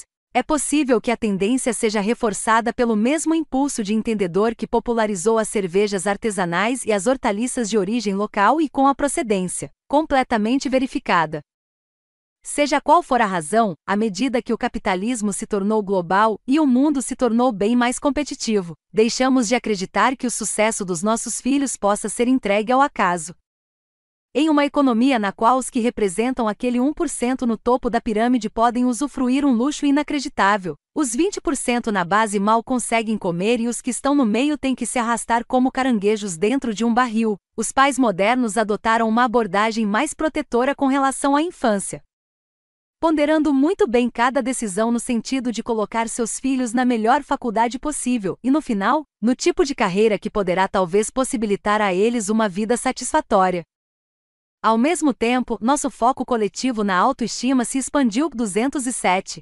É uma reação bem intencionada aos estilos mais frios e autoritários de criação dos filhos do passado, que tinham muitos efeitos colaterais psicologicamente prejudiciais mas nas nossas tentativas de criar nossos filhos para que sejam mais capazes e confiantes. Estamos agora excessivamente afinados com a ideia de protegê-los de quaisquer experiências adversas que tememos que possam abalar a psique deles. Em uma interpretação errônea das teorias de reconhecer o esforço e não o resultado de Dweck, as crianças são com frequência recompensadas por simplesmente tentar, recebem um 10 pelo esforço ou uma medalha apenas por olhar de frente. Infelizmente, esses esforços subestimam a capacidade da criança de aprender e crescer com base na experiência e podem ter uma série de consequências imprevistas que são, não raro, o exato oposto do que esperávamos obter. Antes de qualquer coisa, o foco na realização promove um conceito de sucesso muito limitado, ou seja, conseguir um determinado tipo de emprego que presumivelmente possibilitará que a criança tenha um certo nível de renda. Mas esse foco limitado em caminhos predefinidos em direção à realização é ainda mais incerto porque pressupõe um mundo estático, quando, de acordo com as projeções, 208, 65% das crianças que hoje estão cursando as cinco primeiras séries do ensino fundamental podem acabar trabalhando com algo que ainda não foi nem mesmo inventado. E já existem amplas evidências dessa tendência. As dez principais ocupações nos Estados Unidos em 2010 não existiam em 2004, e o ritmo da inovação só fez aumentar a partir de então. Para tornar as coisas ainda piores, existe hoje um crescente grupo de jovens nos campi das universidades que fizeram tudo certo no ensino médio, tiraram notas magníficas no SAT 209, ingressaram em universidades sofisticadas e consideram o trabalho acadêmico muito fácil, mas que estão completamente desconcertados com a vida. Não tem a menor ideia de como lidar com um colega de quarto desleixado, com o desinteresse amoroso por parte de alguém por quem se enamoram ou, ainda, com pais controladores e superprotetores que aparecem para visitas não planejadas, surpresa, e entram constantemente em contato para saber como andam as coisas. No livro How to Raise an Adult, Como Criar um Adulto, 210, Julie Litit Cotains, uma ex-vice-reitora associada da Universidade de Stanford, chama esses jovens de existencialmente impotentes. Ela cita estudos que mostram que eles frequentemente têm taxas de depressão e ansiedade comparáveis às dos delinquentes juvenis encarcerados, são menos abertos a novas ideias e estão menos satisfeitos com a vida. Outra consequência imprevista da superproteção dos pais é que os filhos podem crescer achando que o amor dos seus pais está condicionado a eles se comportarem de uma determinada maneira. Isso conduz à autoestima contingente, à convicção de que o seu valor precisa ser conquistado. A autoestima contingente pode se manifestar 211 na jovem que sempre foi elogiada pela sua aparência e desenvolve um transtorno alimentar. Mas ela também pode ser visível no estudante com desempenho excepcional que estuda arduamente, tira notas excelentes, é eleito presidente da turma e talvez ingresse em uma das melhores faculdades, mas que desmorona quando se dá mal em um exame. Ou no atleta que treina todos os dias e se torna um quarterback famoso, mas tem um bloqueio quando falha em um lance importante na final do campeonato. Até mesmo pais que nunca chegaram ao ponto de serem invasivos ou controladores desejam que seus filhos tenham uma vida saudável, produtiva e bem-sucedida, o que torna difícil para qualquer pai ou mãe, especialmente quando o caminho fica um pouco acidentado, deixar de interferir e empurrar o filho na trajetória que considera melhor. No entanto, por mais que você se esforce para garantir que seus filhos serão bem-sucedidos, felizes e seguros, pode estar certo de que surgirão tentações e que a mudança é inevitável. Você não pode prever, tampouco eles podem o pequeno acidente na estrada, a nota ruim em uma prova de matemática, a festa em que todo mundo está se embebedando de cerveja ou colega CDF que passa de uma hora para outra a se interessar por roubar nas lojas. Tampouco você pode garantir que matricular um filho em um curso de mandarim ou de codificação irá garantir que ele será aceito na universidade que escolher ou que no futuro terá um emprego estável e gratificante. Na nossa era competitiva e imprevisível, uma das melhores coisas que os pais podem fazer para ajudar os filhos a prosperar é ensinar a eles as habilidades descritas neste livro. A agilidade emocional é como uma vacina que ajuda a imunizar as crianças contra serem esmagadas pelos momentos desagradáveis que a vida sem dúvida tem reservados para eles. Isso não dará uma completa imunidade às crianças, mas as ajudará a desenvolver a flexibilidade e a resiliência que elas precisam para florescer, mesmo nos tempos difíceis. Arrisque. No verão em que meu filho Noah estava com 5 anos, nós dois éramos clientes assíduos da piscina da cidade. Ele invariavelmente topava com amigos lá, e eles passavam as tardes brincando na água e se divertindo de todas as maneiras que o calor proporciona e que fazem o tempo voar. Mas havia uma atividade que fazia o tempo parar, pelo menos para Noah. Sempre que pensava em saltar do trampolim, ele ficava paralisado. Todos os seus colegas saltavam, e ele queria desesperadamente fazer o mesmo, mas ficava apavorado demais para tentar. Ele os observava e permanecia fixo no lugar, esmagado por um medo que era maior do que seu desejo de participar em algo que ele claramente percebia que era muito divertido. Todos temos esses momentos nos quais achamos que poderíamos tentar alguma coisa nova, mas simplesmente não conseguimos superar nosso medo. No caso das crianças, contudo, enfrentar experiências assustadoras é especialmente desafiante porque elas têm um histórico limitado de efetivamente dar esses saltos. No caso de Noah, tanto figurativa quanto literalmente, elas ainda não tiveram tempo para construir um suprimento de resultados reforçadores. Já fiz esse tipo de coisa antes e não morri, de modo que são facilmente enredadas pela reação do piloto automático que as refreia, e elas ficam paralisadas. A vida é cheia de trampolins e outros precipícios, mas como vimos ao longo desta discussão sobre agilidade emocional, dar o salto não consiste em desconsiderar, corrigir, combater ou controlar o medo, ou qualquer outra coisa que você possa estar vivenciando. Mais exatamente, consiste em aceitar e observar com atenção todas as suas emoções e os seus pensamentos, encarando até mesmo o mais poderoso deles com compaixão e curiosidade e depois escolhendo a coragem em detrimento do conforto, a fim de fazer o que quer que você tenha determinado que é mais importante para você. Repetindo, coragem não é ausência de medo. Coragem é caminhar no medo, ou, no caso de Noah, mergulhar no medo. Sem dúvida, o medo de uma criança provoca com frequência o próprio medo do medo do pai ou da mãe. Temos medo do que a relutância dos nossos filhos em abraçar uma experiência irá significar para o desenvolvimento deles, ou Deus me livre, do que ele reflete a respeito das nossas habilidades para criar os filhos.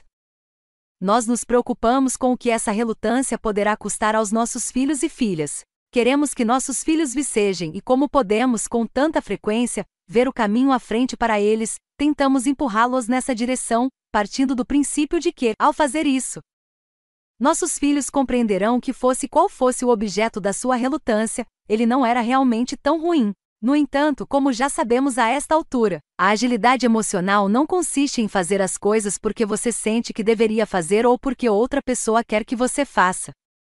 Mais exatamente, ela consiste em você ser capaz de fazer suas próprias escolhas intencionais a respeito de como se comportar. E isso também se aplica às crianças. Quando Noah ficou paralisado, literal e metaforicamente, na beira do trampolim, eu poderia ter imposto minha vontade a ele, dizendo-lhe o que eu já sabia: que se ele fosse em frente e saltasse, ficaria bem e mais feliz. Ou poderia ter tentado minimizar suas genuínas preocupações, dizendo-lhe: não seja bobo. Veja como seus amigos estão se divertindo. Você quer perder tudo isso. Em vez disso, fui capaz de começar uma conversa com Noah que continuamos mais tarde em casa. Depois que ele reconheceu que estava com medo, conversamos a respeito de como ele poderia se sentir se pulasse, empolgado e orgulhoso, de como ele poderia se sentir se não pulasse, aliviado em um certo nível, porém desapontado consigo mesmo, e, criticamente, de como ele poderia ir em frente, apesar do medo que sentia, e pular, porque isso era importante para ele. Em outras palavras, primeiro eu o incentivei a encarar o medo. A evolução nos tornou cautelosos com relação à altitude por uma razão. E não há nenhuma vergonha em precisar de tempo para nos ajustarmos à ideia anti-intuitiva de que dar um salto de um metro de altura sobre quatro metros de água clorada é uma coisa razoável a fazer. O simples fato de reconhecer o que estava sentindo alterou o relacionamento de Noah com seu medo, possibilitando então que ele se afastasse, criando uma distância serena entre a emoção e o que ele queria realizar. Isso significou se distanciar tanto dos efeitos físicos desse medo, o aumento repentino do cortisol, a frequência cardíaca acelerada, a hiperventilação, quanto das narrativas de insegurança que poderiam já tê-lo enredado nessa tenra idade. A partir daí, nós examinamos o seu porquê ou as razões pelas quais ele de fato desejava dar aquele salto, divertimento, empolgação, camaradagem. Ao longo do caminho, tentei assegurar a ele que a escolha de pular ou não pular era só dele. Apesar de qualquer pressão que ele possa ter sofrido dos colegas, aquele salto certamente não era uma coisa que ele tinha quer fazer, mas poderia vir a ser uma coisa que ele iria querer fazer. Noah e eu afastamos o foco do resultado, fosse ele o sucesso, cair na água, ou uma meia volta seguida de uma descida pela escada com os joelhos trêmulos, e o dirigimos para o processo, uma habilidade que ele desejava aprender e que poderia ser desmembrada em pequenos passos. Primeiro dia, subir até o alto da escada. Segundo dia, caminhar até a beira do trampolim. Terceiro dia, lá vou eu. Mas no dia seguinte, pouco depois de chegarmos à piscina, Noah simplesmente deu um salto com impulso, sem trepidação, tremor ou passinhos receosos. E depois ele repetiu a façanha vezes sem conta, com infinitas variações, entre elas a bala de canhão, transformando o princípio da gangorra no princípio do salto elevado enquanto se divertia a valer ao mesmo tempo que pressionava os limites da sua zona de conforto a tarde inteira. Como ele previra durante a nossa conversa, ele ficou super orgulhoso de si mesmo e algo que pude ver cada vez que ele acenava para mim, sorrindo feliz. Discutir o seu medo não o tinha tornado menos receoso, nem examinar o seu porquê mudou sua motivação. Ele sempre quisera pular, mas enquanto não tinha se desenredado da narrativa, não consigo fazer isso. Não tinha sido capaz de se envolver completamente com o forte desejo intrínseco que estivera presente o tempo todo. É claro que a maior lição que Noah aprendeu não foi a respeito de mergulhar ou não mergulhar. Ao reconhecer suas emoções, e no entanto se distanciar delas e se conectar com o seu porquê, ele aprendeu como se desenredar e prosseguir apesar do seu medo.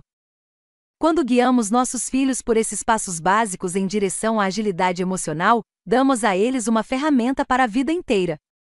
Todas as vezes que eles dão um salto, não de imprudência ou de fé cega, mas com vontade e os olhos bem abertos apesar do medo. Eles praticam caminhar no medo, uma habilidade que os ajudará mais tarde na vida a enfrentar uma série de outros desafios, muito mais importantes. Liderando pelo exemplo. Quando pergunto aos pais qual é o maior desejo deles para seus filhos, a maioria responde: quero apenas que eles sejam felizes. No entanto, para ser verdadeiramente feliz, a pessoa precisa saber simplesmente existir, e com isso quero dizer estar efetivamente consigo mesma centrada, amável, curiosa e não frágil em um mundo em transformação.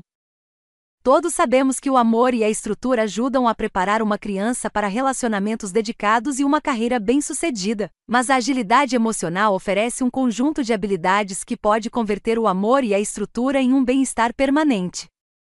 Para os pais, a agilidade emocional fornece um conjunto de habilidades para ajudar seu filho a aprender a prosperar. Muitos dos estudos que documentam o valor de ajudar as crianças a aprender as habilidades 212 de olhar de frente e se afastar, ser coerente com seus motivos e seguir em frente foram realizados ao longo de intervalos de tempo suficientemente longos para acompanhar o desenvolvimento de resiliência, moralidade, força de vontade, saúde, estabilidade psicológica e sucesso nos relacionamentos até bem depois do início da idade adulta. Felizmente, algumas dessas conclusões começaram a se introduzir na cultura popular. Um exemplo notável é a animação Divertidamente, que examina as várias emoções de uma menina, em constante transformação, e mostra como até mesmo as emoções difíceis, como a tristeza, desempenham um papel importante na formação de quem somos. Se você for pai ou mãe, a maneira mais eficiente de ensinar a agilidade emocional aos seus filhos é praticá-la você mesmo, isso pode ser difícil quando sua filha estiver gritando Eu te odeio, a plenos pulmões, ou quando seu filho chegar em casa soluçando depois de um mau dia na escola.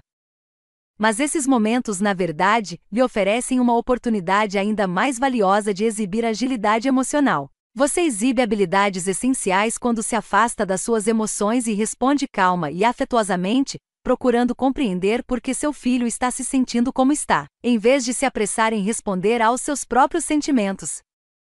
Tem um PH.D nessa área, mas acredite, por várias vezes não apenas me deixei dominar pelas minhas emoções, como também fiz com que a história fosse a meu respeito. Quando Noah era bebê, eu levei ao pediatra para que ele tomasse a primeira série de vacinas, Lá estava Noah, no seu tranquilo casulo de existência e em paz com o mundo, mas no momento em que a primeira agulha foi inserida nele, ele começou a berrar. Para uma mãe novata como eu, seu olhar de indignação parecia dizer: Eu confiei em você. Como você pôde fazer isso comigo? Eu queria confortá-lo e corri para dizer exatamente o que a maioria dos pais dizem nesses momentos: Está tudo bem. Está tudo bem. Noah continuou a chorar, e a enfermeira continuou a fazer o seu trabalho, mas, enquanto fazia, ela se voltou para mim e disse algo que nunca esquecerei: Não, não está tudo bem, mas vai ficar tudo bem. Ela estava absolutamente certa. Como fui tola ao dizer a uma pessoa, mesmo sendo um bebê que acabará de ser levado para uma sala fria e entregue a uma mulher desconhecida que estava agora enfiando agulhas nele e deixando-o aterrorizado, que estava tudo bem, eu estava desprezando os sentimentos muito claros e imediatos de Noah, embora pré-verbais, negando a realidade muito dolorosa da sua experiência. Em essência, eu estava dizendo a ele que a reprimisse. Quando Anthony, meu marido, chegou em casa, Noah já tinha superado havia muito tempo o seu protesto anti-vacinação. Eu, por outro lado, estivera me criticando amargamente durante horas. Eu passará anos estudando as emoções. Eu deveria saber das coisas. Por outro lado, pondo de lado todo o meu trabalho profissional, eu era uma mãe novata. Essa era a primeira vez que eu vira meu filho tão angustiado e, por mais ineficiente que eu tivesse sido, eu só queria confortá-lo. Assim que Anthony entrou em casa, eu lhe contei toda a história. Você consegue acreditar? Noah estava chorando e eu disse: Está tudo bem. Está tudo bem. Anthony, que é um tipo de médico muito prático, mas também muito engraçado, olhou para mim enquanto eu despejava minha história. Por um momento ele permaneceu completamente em silêncio, mas depois um sorriso divertido tomou conta do seu rosto, e ele respondeu: Está tudo bem, Sui. Está tudo bem. Vejo você, vejo a mim. Ao ser emocionalmente ágil, você ajudará seus filhos a aprender as mesmas habilidades. Você pode, no entanto, dar outros passos mais proativos. Você se lembra das regras de exibição do capítulo 3? São as lições que ensinamos aos nossos filhos a respeito do que é e do que não é uma resposta emocional apropriada a qualquer situação considerada. Nos casos extremos, uma regra de exibição pode se manifestar por meio de uma ordem como coragem. Levante a cabeça. Homens não choram, o que sinaliza para a criança que emoções desagradáveis são sinais de fraqueza e devem ser evitadas. Em casos menos óbvios, podemos tentar descartar a frustração ou a tristeza da criança, oh, ela está apenas cansada, ela está com fome, ou, é apenas uma fase. Outras vezes suavizamos a aflição dela. Ó, oh, querida, você sabe que não está realmente se sentindo assim? Ou está tudo bem? Está tudo bem, sim, sou culpada. Mesmo quando essas mensagens são ditas com amor, elas podem ser contraproducentes. Também podemos cair na armadilha de tentar consertar o que quer que esteja errado. Nossa filha chega em casa e diz: ninguém quer brincar comigo e podemos retrucar de pronto. Não se preocupe. Vou brincar com você ou começarmos imediatamente a entrar em contato com os pais das meninas malvadas, para organizar encontros para elas brincarem ou para atenuar as coisas. Essas são maneiras perfeitamente naturais e compreensíveis pelas quais tentamos remediar a tristeza de uma pessoa que amamos. No entanto, embora esse tipo de reação possa resolver o problema imediato, ela priva a criança da oportunidade extremamente importante de refletir sobre seus sentimentos desagradáveis, de olhar de frente, se afastar e aprender com essas situações do mundo real que às vezes são dolorosas. Ela também inadvertidamente sinaliza para a criança o seguinte: não confio na sua capacidade de resolver problemas, por outro lado, quando você leva o tempo necessário deixando que seu filho reconheça seus sentimentos e garantindo a ele que essas emoções são normais e saudáveis, você o ajudará o bastante a desenvolver as ferramentas de que ele precisará para se tornar um adulto produtivo e emocionalmente ágil. O maior grupo étnico da África do Sul, os Zulus, se cumprimentam dizendo Savubona, que se traduz literalmente como eu vejo você. O que está sendo insinuado é que ao ver você, ou ao perceber você, eu na verdade faço você surgir. Adoro esse sentimento porque ele condensa perfeitamente o primeiro passo, e um dos mais básicos, do ensino da agilidade emocional. Ao simplesmente deixar que nossos filhos saibam que os percebemos completamente sem julgá-los, sinalizamos que aceitamos e confirmamos a experiência emocional deles. Como uma bonificação adicional, nós efetivamente os ajudamos a ficar mais calmos quando fazemos isso porque as crianças frequentemente exibem uma redução da intensidade emocional quando o pai ou a mãe estão emocionalmente presentes. Sendo assim, apesar do nosso anseio por consertar as coisas, de fazer com que tudo fique melhor o mais rápido possível, ficamos em melhor situação simplesmente fazendo uma pausa e escutando, mostrando aos nossos filhos por meio do exemplo como criar esse espaço entre o estímulo e a resposta. Quando uma criança sente que é completamente percebida e reconhecida por aqueles que a cercam, é pouco provável que ela não se sinta amada e segura. Estou certa de que todos já vimos crianças bem pequenas, entre mais ou menos 1 e 3 anos de idade, se afastarem para explorar alguma coisa nova, mas de vez em quando olharem para trás para se certificar de que a pessoa que cuida dela ainda está presente, o tempo todo acreditando que ela estará. É essa sensação de segurança que os psicólogos chamam de apego seguro, o 213, que está no âmago da capacidade de qualquer criança de avançar corajosamente em direção a um mundo maior. O apego seguro é o estabilizador da vida emocional da criança até o final do ensino fundamental e da adolescência, e depois até a formação dos seus relacionamentos adultos. A sensação de apego seguro da criança, essa ideia de que eu, em toda a minha glória, bem como em toda a minha sordidez e imperfeição, sou amada e aceita, possibilita não apenas que ela corra riscos no mundo, mas também que corra riscos com suas próprias emoções. Por saber que não será desqualificada, rejeitada, punida ou humilhada por sentir o que quer que sinta, ela pode sentir tristeza, felicidade ou raiva e descobrir como gerenciar ou responder a cada uma dessas emoções, uma por uma.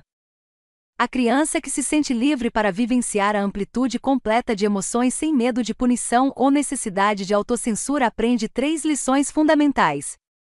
As emoções passam. Elas são transitórias. Não há nada na experiência mental que exija uma ação. As emoções não são assustadoras. Não importa quanto um sentimento particular pareça grande ou mal, sou maior do que ele.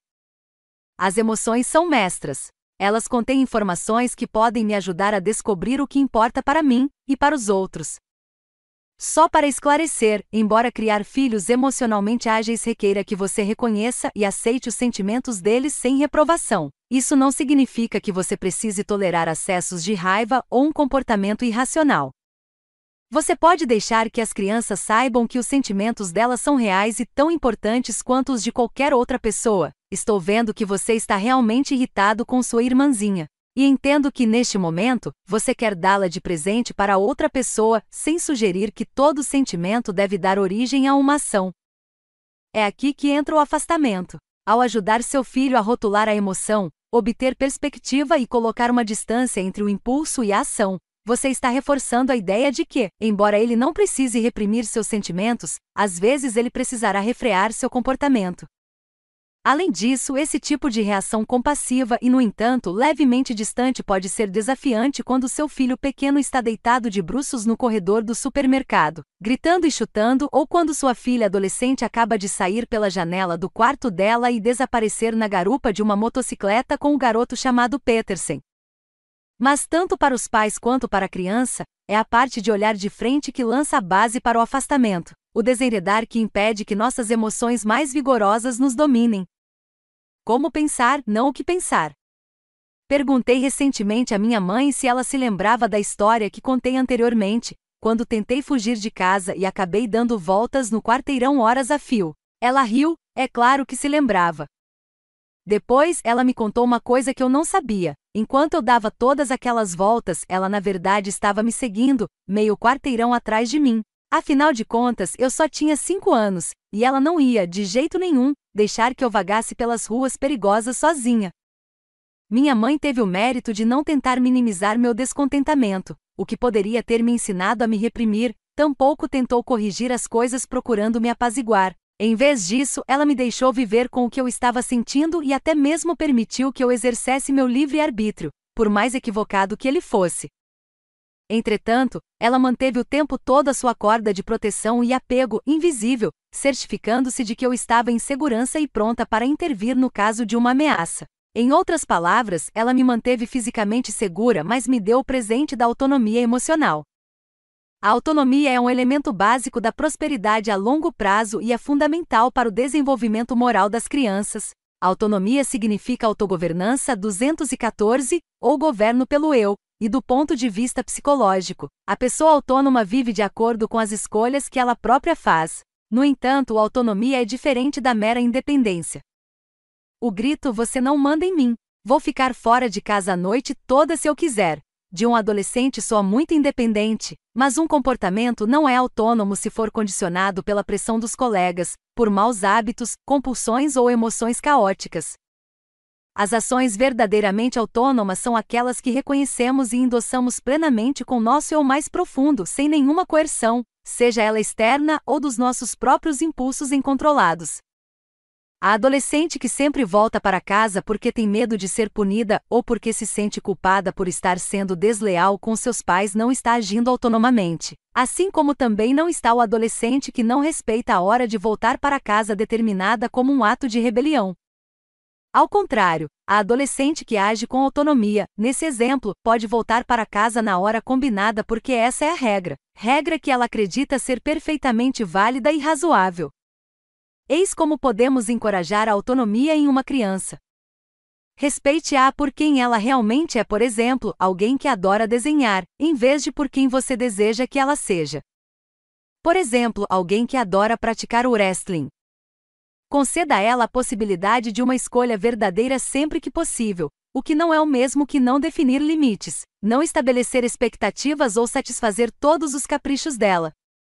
Forneça uma razão lógica para as decisões que você toma quando nenhuma escolha é possível, porque é o que eu mandei você fazer. Não é uma justificativa que favoreça a autonomia para explicar a razão pela qual o seu filho que está na pré-escola tem que segurar sua mão ao atravessar a rua. Porque você é pequeno e os motoristas podem não conseguir ver você, mas eu sou alto e eles podem me ver, é uma argumentação razoável. Minimais e recompensas externas como adesivos, brinquedos ou dinheiro porque a criança fez xixi no pinico em vez de fazer na fralda, porque fez o dever de casa ou porque teve boas notas. Os dois últimos itens dessa lista são especialmente importantes para ajudar as crianças a encontrar as motivações do tipo quero fazer discutidas no capítulo 7. As crianças criadas em uma economia de negociação ou suborno, assim como aquelas criadas em um ambiente de comando e controle, não desenvolvem o eu forte e autônomo capaz de criar uma distância entre os verdadeiros desejos e as respostas programadas de antemão, e não faz diferença se as respostas são rebeldes ou aquecentes e as pessoas ensinadas a agir com a expectativa de recompensas extrínsecas 215 e acabam se revelando menos felizes e bem-sucedidas, além de ter relacionamentos menos satisfatórios do que aquelas que são interiormente motivadas. A autonomia motivadora também ajuda as crianças a desenvolver um conjunto de valores que pertencem a elas, separados de recompensas e exigências, um porque caminhar, Isso será especialmente importante quando as crianças encontrarem-se diante de escolhas mais ambíguas, como se devem ou não correr um risco criativo, o que certamente acontecerá, para as quais não há uma compensação garantida. O mesmo se aplica a situações nas quais não há regras pré-definidas. Você nunca disse que eu não poderia pegar seu carro emprestado para ir até Tijuana. Somente quando as crianças são adequadamente guiadas em direção a aprender e confiar nos seus próprios valores é que elas podem descobrir seus porquês e suas motivações do tipo quero fazer, aquelas que conduzem à genuína prosperidade. Não obstante, existem ocasiões em que a criança se deparará com um perigo imediato. Obviamente, nesses momentos, seu desejo de incentivar a autonomia dela assumirá uma importância secundária em prol de intervenções de bom senso. Quando eu fugi de casa, aos cinco anos de idade, minha mãe pôde ver que eu não estava tentando atravessar a rua e também que eu não iria muito longe, de modo que se mostrou disposta a me conceder uma certa margem de manobra. Se eu tivesse decidido ir embora de casa para sempre aos 13 anos, tenho certeza de que ela teria assumido uma posição muito mais firme contra o meu desejo de sair pelo mundo. Criando crianças que se importam. Criar crianças com agilidade emocional não consiste apenas em expressar empatia pela criança no momento. Envolve exibir regularmente um comportamento empático para que seus filhos possam aprender a fazer o mesmo. Você talvez não veja nenhuma razão para que o primeiro dia em uma nova escola possa ser assustador, mas pode reconhecer que seu filho encare a situação dessa maneira. Ao fazer isso, você não apenas proporciona segurança a ele, como também incentiva o instinto natural dele de levar em consideração os sentimentos das outras pessoas. Por que os meninos durões estão tentando agir com tanta violência? Quem mais pode estar se sentindo solitário ou deslocado? Esse é o processo que produz crianças que, à medida que amadurecem, reparam no colega de turma que foi deixado de fora, no aluno de intercâmbio tímido que está tendo dificuldade com a barreira do idioma, no caixa do supermercado que está vivendo um dia ruim, no idoso no supermercado que precisa de ajuda para carregar uma sacola. Mais tarde, elas provavelmente se sintonizarão com questões ainda mais amplas de justiça e inclusão social na comunidade local e na sociedade como um todo. Mas empatia e perspectiva não podem ser inculcadas por decreto. Em um estudo da Universidade Cornell, pesquisadores apresentaram crianças de 3 e 4 anos de idade a um boneco triste 216, chamado Doggy. As crianças receberam então um recurso valioso, um adesivo de estrela. Um grupo de crianças teve como incumbência a difícil escolha de dar seu adesivo para Doggy ou ficar com ele para si. Um segundo grupo teve uma escolha mais fácil: dar o adesivo para Doggy ou devolvê-lo ao pesquisador. As crianças do terceiro grupo foram simplesmente informadas de que tinham que dividir seus adesivos com Doggy. Mais tarde, quando as crianças foram apresentadas a outro boneco triste chamado Eli, cada uma recebeu três adesivos, e a opção de dividir com o boneco tantos quantos quisessem. As crianças que estavam antes no primeiro grupo, e tinham tido a escolha de dividir o adesivo com Doggy ou ficar com ele para si, deram mais adesivos para Eli do que as que estavam antes em qualquer um dos outros dois grupos. Em outras palavras, as crianças a quem tinha sido oferecida uma livre escolha foram mais generosas do que aquelas que tinham sido coagidas. Obrigar seu filho a convidar um colega de turma solitário para a festa de aniversário dele ou punir sua filha se ela não pedir desculpas por ter feito um comentário insensível no playground poderá fazer com que você obtenha um resultado rápido e uma sensação de alívio temporária. Mas é somente deixando que seus filhos ajam de uma maneira autônoma, encorajando-os a descobrir suas genuínas motivações, que você poderá ajudá-los a liberar o verdadeiro potencial deles para a empatia. Isso também se aplica a conceitos éticos como dizer a verdade. Em um estudo de pares formados por um adolescente de 13 anos e um dos pais, foi perguntado aos primeiros como tinham sido tratados pelo pai, pela mãe, 217 nos meses anteriores. Havia uma conexão direta entre quanto o pai, a mãe tentava controlar o comportamento do seu filho adolescente e quanto o adolescente compreendia o valor de dizer a verdade. Os adolescentes se mostravam mais propensos a compreender os benefícios de dizer a verdade e os custos de mentir quando concordavam com as seguintes declarações: Quando meu pai, minha mãe me pediu para fazer alguma coisa, ele, ela explicou por que queria que eu a fizesse. Meu pai e minha mãe me deu muitas oportunidades de tomar minhas próprias decisões a respeito do que eu faço, e meu pai, minha mãe era aberto, a, aos meus pensamentos e sentimentos mesmo quando eram diferentes dos dele, dela. Por outro lado, os adolescentes que relataram acreditar nos custos elevados de dizer a verdade concordaram com as declarações meu pai. Minha mãe me fazia sentir culpado por tudo. Meu pai minha mãe se recusava a aceitar que eu poderia simplesmente querer me divertir sem tentar ser o melhor e, quando eu me recusava a fazer alguma coisa. Meu pai, minha mãe ameaçava retirar alguns privilégios para me obrigar a fazê-la. As virtudes de promover a autonomia também podem ser observadas com base em uma perspectiva puramente prática. Você nem sempre estará ao lado do seu filho adulto, segurando a mão dele em todos os momentos e ajudando-o a lidar com cada escolha e dilema ético, pelo menos espero que não tampouco estará presente para ajudar seus filhos a se afastar e desenredar todas as vezes que eles se virem diante de uma poderosa emoção ou um pensamento impulsivo. Quando somos crianças ou até mesmo adolescentes, somos geralmente perdoados por travessuras tolas e inadequadas. Mas enquanto um adolescente de 16 anos provavelmente será perdoado por tirar o ar dos pneus do diretor da escola, uma vez, um rapaz de 26 anos que fizer a mesma coisa na SUV do seu chefe provavelmente não será tratado com a mesma benevolência. Quando eu tinha cerca de 8 anos, roubei uma pequena quantia dos meus pais. Ainda me lembro da quantia, 2 rands, que na moeda atual equivale a cerca de 3 dólares. Meus pais descobriram o que eu tinha feito quando cheguei em casa com um monte de balas e chocolates, e uma história obviamente falsa de que um amigo muito generoso os tinha comprado para mim. Meus pais me levaram para dar um passeio de carro, só nós três, mamãe e papai na frente e eu no banco de trás, e tiveram uma conversa muito séria comigo. Falaram que estavam muito desapontados com o meu comportamento e me disseram que roubar e mentir eram coisas que não fazíamos na nossa família. Depois eles me ajudaram a descobrir como eu poderia corrigir o erro, o que incluía pagar a eles e pedir desculpas ao amigo que eu envolvera na confusão.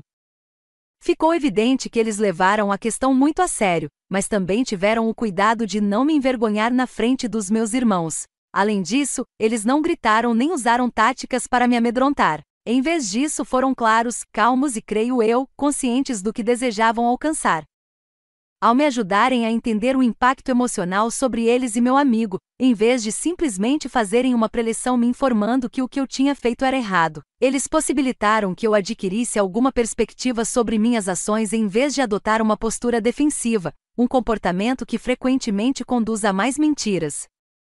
Eles formularam expectativas em vez de aplicar uma punição. Como resultado, eu me senti culpada, porém não envergonhada, uma diferença fundamental, como discutimos no capítulo 4, e motivada a resolver o problema.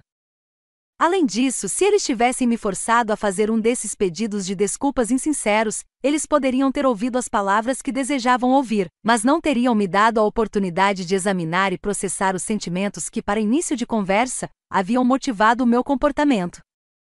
A verdade era que eu me sentia isolada na escola, e essa solidão era amplificada sempre que o grupo de meninas de quem eu mais gostava iam juntas comprar balas e chocolate na hora do recreio, o que eu, com frequência, não tinha dinheiro para fazer. Como meus pais me ajudaram a enfrentar esse mal-estar, pude ter uma conversa com eles não apenas a respeito de assumir o controle do meu comportamento, como também a respeito das estratégias que eu poderia usar para conhecer melhor alguns dos meus colegas de turma e participar mais da diversão, sem roubar. Também aprendi como ter uma conversa difícil que gera um final produtivo, o que não é pouco. Se meus pais tivessem simplesmente me punido, nenhuma parte desse crescimento teria acontecido. O que é ainda pior, eu poderia ter começado a me considerar uma menina que roubava, ou meus pais poderiam ter achado isso.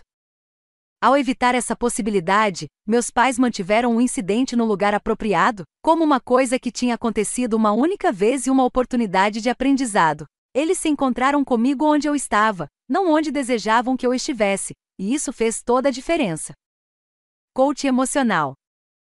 Como já estabelecemos, para criar crianças emocionalmente ágeis, começamos por ajudá-las a olhar de frente todos os seus sentimentos, inclusive os complicados. Embora grande parte de olhar de frente consista em ir para a emoção, como você está se sentindo? Há também aquele importante elemento da agilidade emocional que envolve seguir em frente ou passar por quais são algumas das opções para lidar com isto. É quando a agilidade emocional encontra a busca de medidas práticas para lidar com a situação, seja ela qual for. A melhor maneira de conseguir que seus filhos sigam em frente é incentivando-os a fazer brainstorming. Quando você os ajuda a encontrar soluções sozinhos, soluções que sejam significativas para eles, eles desenvolvem a autonomia que os ajudará a lidar com o próprio mundo deles, bem como com o senso de responsabilidade que a acompanha. E aqui nós voltamos à ideia dos pequenos ajustes, pequenas mudanças que ajudam seu filho a aceitar desafios e avançar em direção ao que é importante. O principal foco nesse caso é no processo, ficar aberto à experimentação, tentar coisas novas e descobrir o que poderia ser aprendido, em vez de em algum resultado ideal, do tipo passar ou ser reprovado. Se sua filha está preocupada em fazer amigos na nova escola, não é provável que ela se dê bem com todo mundo ao mesmo tempo, de modo que você pode perguntar a ela: quais são os bons lugares para você começar a se conectar com as pessoas? No caso da adolescente que está lidando com o um mundo frequentemente hostil da mídia social adolescente, você pode perguntar: quais são algumas estratégias que você poderia usar para lidar com pessoas que têm opiniões diferentes das suas? Algum tempo atrás, um colega meu, vamos chamá-lo de John, participou com seu filho de seis anos de um torneio de golfe de pais e filhos. Os adultos jogaram contra os adultos e as crianças contra as crianças, porém, mais ou menos na metade da partida, John percebeu que Keith, seu filho, estava chorando. John o abraçou e delicadamente perguntou por que ele estava triste, mas ficou claro que nenhuma quantidade de abraços e conversa no campo de golfe os levaria à essência da questão a tempo de terminarem o torneio. John então disse a Keith que era aceitável que ele chorasse se era isso que precisava fazer, mas também perguntou se Kif conseguiria chorar e jogar ao mesmo tempo. Ele prometeu ao filho que se este conseguisse passar pelos nove buracos, eles iriam examinar completamente o que o estava deixando descontente assim que o torneio terminasse. Kif concordou, e pai e filho se separaram novamente e jogaram até o final nas suas respectivas equipes. No final, Kif se saiu tão bem que chegou a ganhar um troféu. Com um pai menos esperto, isso poderia facilmente ter se tornado uma história a respeito de repressão, enterrar as emoções problemáticas e continuar a jogar cheio de tensão e ansiedade. Você se lembra de Tom Hanks gritando em uma equipe muito especial: A gente não chora no beisebol. Não raro, quando exigimos que crianças choronas ou zangadas se comportem de uma maneira socialmente mais aceitável, enviamos inadvertidamente para elas a mensagem de que não nos importamos com seus sentimentos. Mas John fez uma pequena pausa carinhosa para reconhecer e aceitar a aflição do filho, para dar as caras para ela. Isso foi suficiente para ajudar Keith a se afastar e conviver de maneira atenta e compassiva com suas emoções ao mesmo tempo que fazia o que precisava fazer naquele momento terminar a partida de golfe. Mais tarde, quando tiveram tempo para conversar, John descobriu que seu filho ficará transtornado porque perderá uma bola de golfe, na cabeça de seis anos de Keith, as bolas eram dispendiosas, de modo que um incidente relativamente sem importância adquirira dimensões de um verdadeiro pânico. John me disse que agora, muitos anos depois, ele ainda lembra ao seu filho que é possível chorar e jogar ao mesmo tempo. Na realidade, esse tipo de jogar até o fim, com autocompaixão, pode ser a essência da agilidade emocional. Isso é tudo. Malala até 2009, a maioria das pessoas nunca tinha ouvido falar nesse nome. Mas a adolescente paquistanesa que ganhou o prêmio Nobel tornou-se depois disso um símbolo universal de bravura e força de caráter. Aos 11 anos de idade, usando um pseudônimo, Malala Yousafzai começou a escrever um blog para a BBC a respeito da sua vida no noroeste do Paquistão, onde os militantes talibãs islâmicos que controlavam a região proibiam a maioria das meninas de frequentar a escola. No seu blog, Malala falou sobre a importância da educação para as meninas. Depois que um repórter do New York Times fez um documentário sobre sua vida em 2010, Malala foi reconhecida mundialmente, tendo recebido ameaças de morte no seu país. Em 2012, os talibãs enviaram um pistoleiro para matá-la enquanto ela voltava para casa no ônibus escolar. Quando o assassino entrou no ônibus e ameaçou matar todas as meninas presentes, Malala, então com 15 anos, não hesitou em se identificar como aquela que eles estavam procurando. O matador atirou três vezes. Uma das balas a atingiu na cabeça. Ziauddin, o pai de Malala, é um ativista da educação, e os pais de Malala tinham criado a filha por meio de exemplos, para defender aquilo em que acreditava.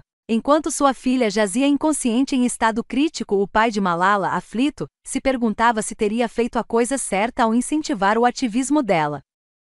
O único consolo dos seus pais era saber que o porquê da sua filha era tão importante para ela que ela se mostrará disposta a enfrentar resolutamente a morte.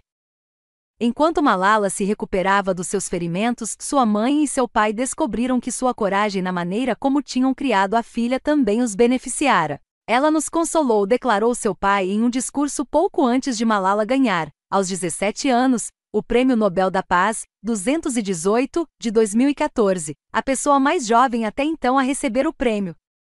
Aprendemos com ela a sermos resilientes nos momentos mais difíceis. E para que vocês não achem que essa história não se aplica ao seu filho, acrescentou ele, ela é como qualquer menina. Ela briga com os irmãos, ela chora quando seu dever de casa está incompleto.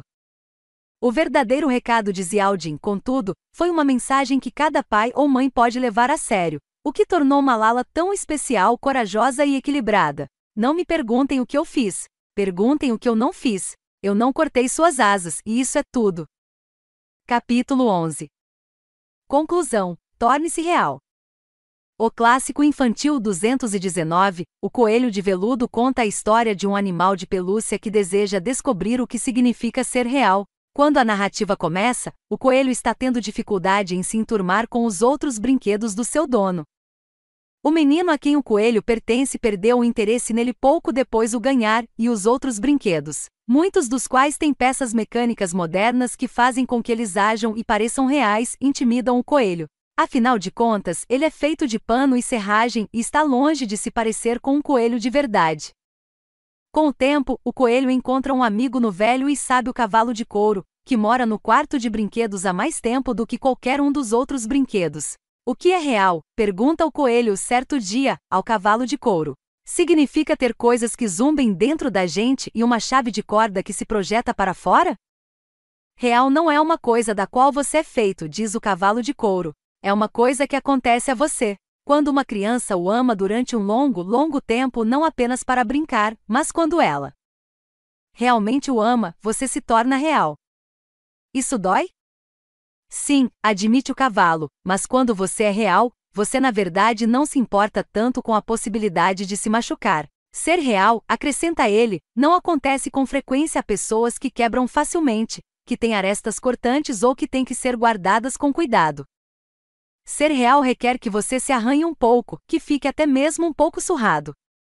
Certa noite, o menino não consegue encontrar seu brinquedo predileto para dormir com ele, de modo que a babá pega o coelho de veludo do armário de brinquedos e o coloca ao lado do seu jovem patrão. Depois disso, o menino se apega inseparavelmente ao coelho, abraçando-o com força na cama, cobrindo de beijos seu focinho cor-de-rosa e levando-o para toda parte. O menino até mesmo vai brincar com ele no jardim e certa vez, o deixa sem querer do lado de fora a noite inteira. Depois de tudo isso, o coelho vai ficando cada vez mais encardido e surrado. Com o tempo, o nariz perde seu tom rosa.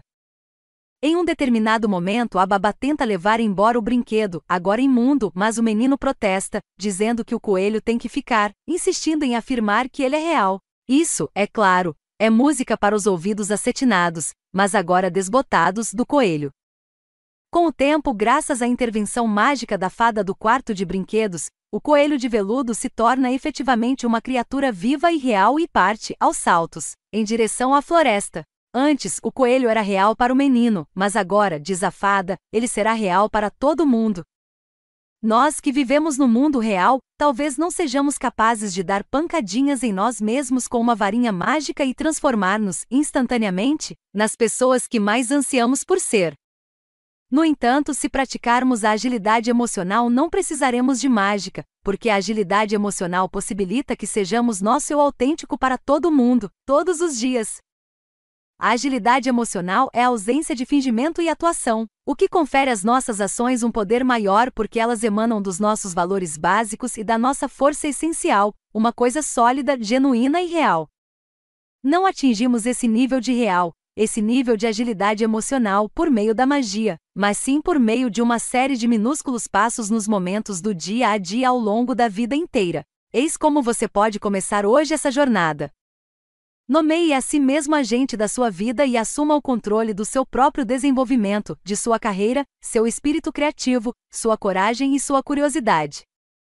Aceite todo o seu eu, com nariz desbotado, orelhas surradas, boas e más emoções, o pacote inteiro com compaixão, coragem e curiosidade. Receba de braços abertos suas experiências interiores, respire nelas e aprenda os contornos delas sem correr para a saída. Abrace a identidade que está evoluindo e libere as narrativas que não são mais úteis para você. Abandone as metas irrealistas das pessoas mortas aceitando que estar vivo significa às vezes se machucar, fracassar, ficar estressado e cometer erros. Deixe de perseguir a perfeição para poder desfrutar o processo de amar e viver. Abra-se para o amor que virá com a dor e para a dor que virá com o amor, e para o sucesso que virá com o fracasso e para o fracasso que virá com o sucesso.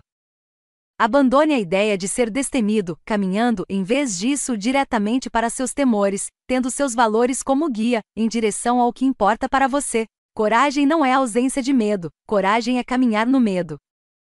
Escolha a coragem em detrimento do conforto, envolvendo-se dinamicamente com novas oportunidades de crescimento e aprendizado, em vez de se resignar passivamente às suas circunstâncias. Reconheça que a beleza da vida é inseparável da sua fragilidade. Somos jovens até que deixamos de ser. Somos saudáveis até que deixamos de ser. Estamos com aqueles que amamos até que deixamos de estar. Aprenda a ouvir a pulsação do seu próprio porquê. E finalmente lembre-se de dançar se puder. Audiobook produzido por Mendy7, curte e compartilhe este vídeo para ajudar o canal. Qual livro você quer ver aqui no canal? Deixe sua mensagem de gratidão.